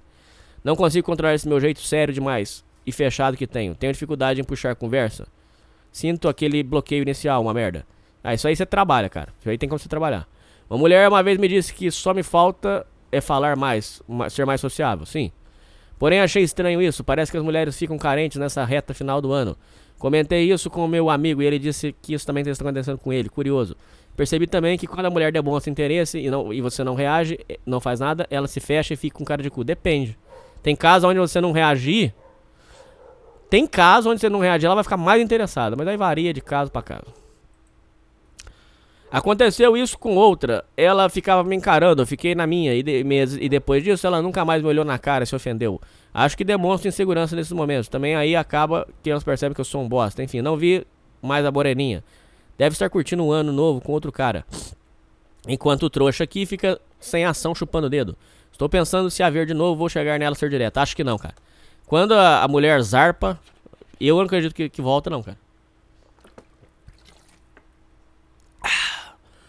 Por algum motivo me saio bem melhor quando sou direto. Perguntei, perguntar nomes, se tem namorado, está afim de sair pra beber e bater um papo, azar. Tomara que ela não me acuse de assédio. Ah, para também, calma. Um abraço. É, suicídio e frustração. Aos meus 7 anos fui abusado pelo meu primo mais velho. Isso durou até os, quat- até os 11 anos. Tanto em casa com minha mãe na sala ou em um carro em posto de gasolina. À noite os abusos eram frequentes. Essa merda foi o que mais me fudeu. Minha cabeça, virei uma criança extremamente sexualizada, fazendo coisas imagináveis que prefiro não comentar. No meio de tudo isso, meus pais se separavam, agravando ainda mais a minha situação. E aí que começa o meu inferno mental, que prolonga até hoje. Quando meu pai se separou da minha mãe, acabou a deixando muito abalada. Ela começou a beber e ir em bares com suas amigas, e as me obrigava a ir junto com ela. Eu, com meus 12 anos, era obrigado a ver minha mãe beijando outros caras e falando putaria com qualquer um. Eu estava sentado na mesa, isso me deixava muito envergonhado. E com isso desenvolvi uma timidez fodida que me afeta até hoje. Sim, esse tipo de coisa gera traumas mesmo. Isso aí que você falou, além do abuso sexual, mas isso aí que você falou, sim, gera traumas mesmo. Ou a gente tinha um amigo que a gente jogava. Nossa, até não podia falar isso aqui, mas vou falar. Meu Deus do céu. Eu tô falando coisa muito perigosa aqui. Ou a gente tinha um amigo que jogava RPG na casa dele, a mãe dele. Isso é real, gente. Eu não inventar. Eu, ó, cara, eu não ia inventar uma história dessa pra vocês. A mãe dele, a gente jogando RPG na sala, a mãe dele levava o padrasto do, do- do menino. Ou seja, tô- eu tô dizendo que a mãe do menino levava o padrasto pro, pro banheiro e os dois tomavam banho junto. E a gente no- na sala jogando RPG, cara. Isso é um absurdo, cara. Pô, respeita pelo menos as crianças, cara. Você entendeu? Você entendeu o que eu quis dizer ou não? Respeita as crianças. As crianças estão, né, estão brincando lá. Vamos, vamos tomar banho junto outra hora. Toma o seu banho, depois eu vou tomar o meu. Agora tomar banho os dois juntos. Acho esquisito, não é? Não é? Sei. Hum, Pra mim é muito bizarro. Acho que poderia respeitar mais o filho, né? Respeitar os amigos do filho. Sei. Acho que, acho que pra criança isso não é legal, entendeu? A cabeça da criança, gente, é um, é um perigo. Você tem que tomar muito cuidado. Uma coisa esquisita que ela vê já pode bagunçar tudo. Porque eu falo, porque, eh, por exemplo, a, a- eu peguei o começo da, da, da internet. Eu me lembro que várias paradas que eu via na internet me deixaram, assim, arregaçado mental, cara. Entendeu? Então é, é- tem que tomar muito cuidado. Eu era muito, um completo mongol, foi muito capado em questão de emoções. Minha mãe não deixava eu me expressar. Eu era obrigado a ser um robô que só servia para ser um capacho, não tive presença masculina na minha vida. E até hoje não sei coisas básicas para se virar no dia a dia. Voltando a minha mãe, queria dizer a ela foi a pessoa que mais me prejudicou na minha vida. Ela nunca olhou para mim como um filho, sempre para eu tentava falar, sempre tentava falar algo sério, ela simplesmente me ignora- ignorava. Lembro uma vez que quando estava brigando, ela olhou para mim de uma maneira debochada e perguntou se eu fui abusado e por que de eu ser assim. Nunca tive paz na minha vida, sempre vivo um inferno mental sem pausa. Sinto um ódio e nojo da pessoa que sou. Me vejo sem saída para uma- um futuro melhor e a melhor e a única solução que vejo agora é o suicídio. Tudo está cinza e não consigo sentir nada. Não vejo mais sentido em estar vivo, só para quanto eu vou me foder no futuro. Tá, se o seu caso tem solução. Questão do abuso sexual, vai- isso aí você vai ter que resolver com você, você vai ter que buscar uma ajuda eh, psicológica, ou você vai buscar uma terapia, alguma coisa. Isso aí, primeiro problema. É sim um caso muito grave. Sobre a sua mãe, isso aí você tem que fazer o seguinte: é, é, é afastar e seguir com a sua vida. Você tem que seguir com a sua vida. Porque se você ficar aí, ela vai drenar você. E aí, tá- você tá tão fragilizado, você foi tão drenado, você tá tão fragilizado que você tá, por exemplo, pensando em suicídio. Isso aí é o reflexo do que acontece. Ela vai drenando, drenando, drenando, você fica fraco, frágil, destruído. É isso. É, muita força pra você, muita paz. Tamo junto, meu irmão. Garota dos céus ardentes, buenas noites, Hernani. Tudo bem? Meu nome é Thiago, tenho 25 anos. Vim por meio desse meio relatar algo que me assombra meses. Namoro uma garota há sete meses. Nos conhecemos em rolê de amigos. Ela é muito linda e tem papo cabeça. Mais de três meses pra cá estou tendo comportamentos estranhos, como fazer DR. No... Está tendo comportamentos estranhos, como fazer DR no meio da rua. Puta que pariu. Brigando alto comigo por coisas bobas e dizendo a todo momento que vai terminar comigo. Porém, cerca de uma, duas horas depois aparece toda doce e carinhosa. Jogo, se prepara, a relação tá em, em, em, em final já, em apocalipse. Vai acabar em qualquer momento. Ela tá jogando com você. Muito cuidado, sai fora daí. Isso está me desgastando muito. Sim, afetando, afetando, oh, afetando meu trabalho. Sim, minha faculdade. Sim, afeta tudo. Porque você vai ficar arregaçado mental. Já tentei terminar inúmeras vezes, mas quando isso acontece, ela sempre me liga chorando na madrugada e acabo cedendo aos choros dela. Teve um dia que estávamos jantando em um restaurante que, até que estranhamente, ela fica me falando: Tiago, já deu. Fala a verdade para ele. Daí eu não entendi nada. Então ela reforçou: Tiago, se você não quer contar, eu vou contar. Então eu respondi: contar o quê? Se ela se está ficando louca, se você está ficando louca, então ela retrucou amargamente: que seja. Hernani, eu não existo. Isso aqui que você acabou de ler. Quê? Isso que você acabou de ler é um tokusatsu? Isso é um Jaspion? Ah, cara, de novo fazendo isso. Ah, cara, você me faz ler o e-mail inteiro era zoeira, cara. Não faz isso, bicho. Vai tomar no seu cu, vai. Último bastião da, da honestidade intelectual no, no nicho do conteúdo masculino. Ó, próxima leitura de e-mails. Vocês já estão avisados. Se o seu e-mail não for interessante, não for, for ruim, cortado. Tô avisando aqui. Acabou. Vou ler só os e-mails que me interessar. E-mail que não me interessar, rua. Ah, o Hernani é arrogante. Então eu sou arrogante. Vai ser rua. Eu perdendo meu tempo aqui, cara. Eu perdendo meu tempo aqui, cara. Hernani, cada vez mais admiro o seu trabalho, pois é um dos únicos produtores de conteúdo nesse meio que, com alguma visão mais abrangente da realidade, que não decidiu se recolher a, a vida, da vida sob a proteção de dogmas ideológicos e que apresenta humildade intelectual com bom senso, coisa que outros não por coisas que outros por não não têm por assistirem à vida da tela de seus dispositivos. Acredito que a vida é algum tipo de jogo que dá algum que que eles já conseguiram dominar por completo. Basta uma análise de comportamento e crenças um pouco mais aprofundadas para se dar conta de que muitos desses produtores de conteúdo da esfera masculina possuem traumas psicológicos ou outros tipos de disfunções mentais que guiam as suas crenças deturpadas sobre o mundo. Alguns sintomas abaixo. Classificação de, de not, em notas. 10, 10, por aí vai. Não estou falando do uso disso em contexto de descontração ou para ilustrar alguma coisa, o que é perfeitamente razoável. Mas muitos deles realmente classificam numericamente ou com base em categoria como boomer e outras coisas no valor de um ser humano julgam demais apenas pelo viés utilitário. Por exemplo, classificar mulher como um conjunto de produtos e serviços, sendo que estamos tratando de um ser humano complexo e todas suas nuances, como eu e você.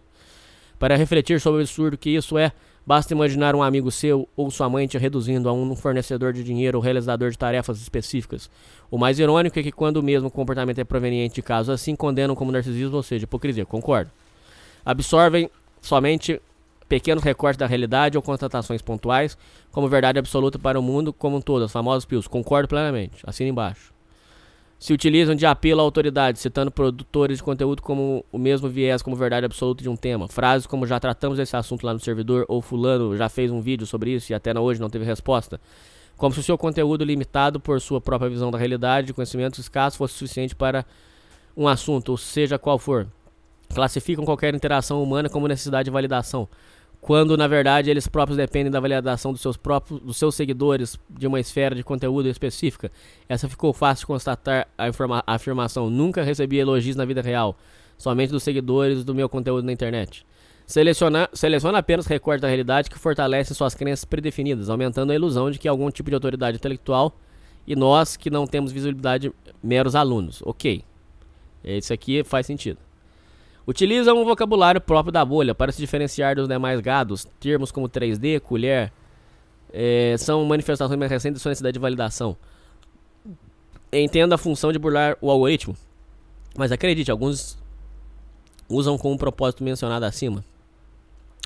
Utilização de memes, principalmente do 4chan, como única forma de ar- argumentação, dispensando qualquer leitura, opinião ou meio empírico. Não estou falando da utilização comum dos memes, mas uma característica especial dos seguidores desses sujeitos é saber responder apenas com esse artifício. Por essa e outras, o Uso da Primitiva tem sido o único podcast que eu tenho ouvido nesse nicho e mantendo fiel ao propósito de discutir soluções para os homens. E se mantendo fiel. E obter algum entendimento sobre o mundo que os, que os cerca. Desculpe pelo segundo e-mail em um curto espaço de tempo, mas estou seguindo seu conselho de escrever assim que a reflexão surge para não perder. Prometo um bom intervalo. Até o próximo. Um abraço, meu caro. Um abraço. Terminamos. Agora eu vou pro bar comer feijoada. Assistir o jogo. Já tá estourando os fogos de artifício. Quem será que vai ganhar? Você do futuro já sabe. Quem será que ganhou? Flamengo. ah, Flamengo. Santos ou Palmeiras? Vamos descobrir. Tô indo pro bar comer uma, um prato de feijoada e assistir o jogo que eu mereço. Meu Pix e meu PicPay tá na descrição. Por favor, estou sobrevivendo desse dinheiro. Peço, por favor, encarecidamente que você faça uma doação em qualquer valor. Vou deixar na descrição. Agradeço muito sua ajuda.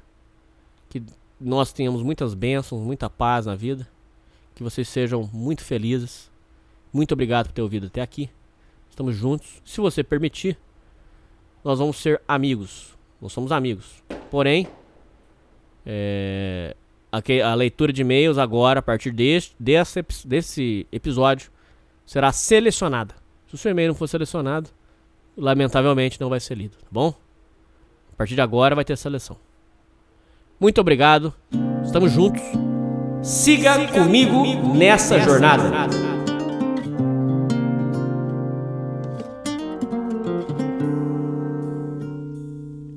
A chuva pegou todo mundo de surpresa, mas você tava em casa esperando que me diz. Você sabia da chuva? Então guarda, por favor, um pedacinho que eu não quero mais ter que discutir sobre o que faltou e o que sobrou pra mim,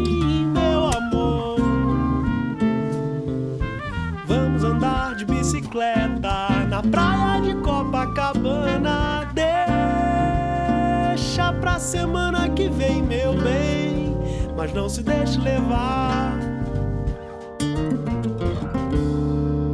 Mesmo quando não tem chuva, mesmo quando faz calor. A gente podia tá andando na lagoa ou na Tijuca, ou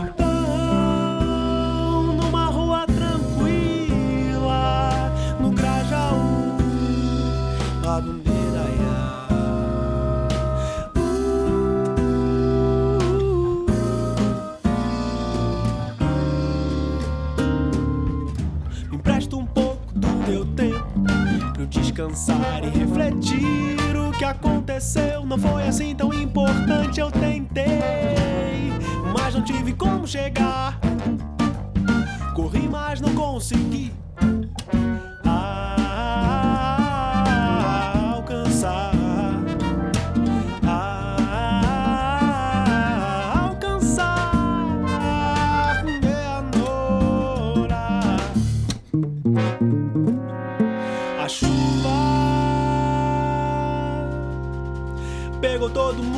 surpresa, mas você tava em casa esperando o que me diz. Você sabia da chuva. Deraiá.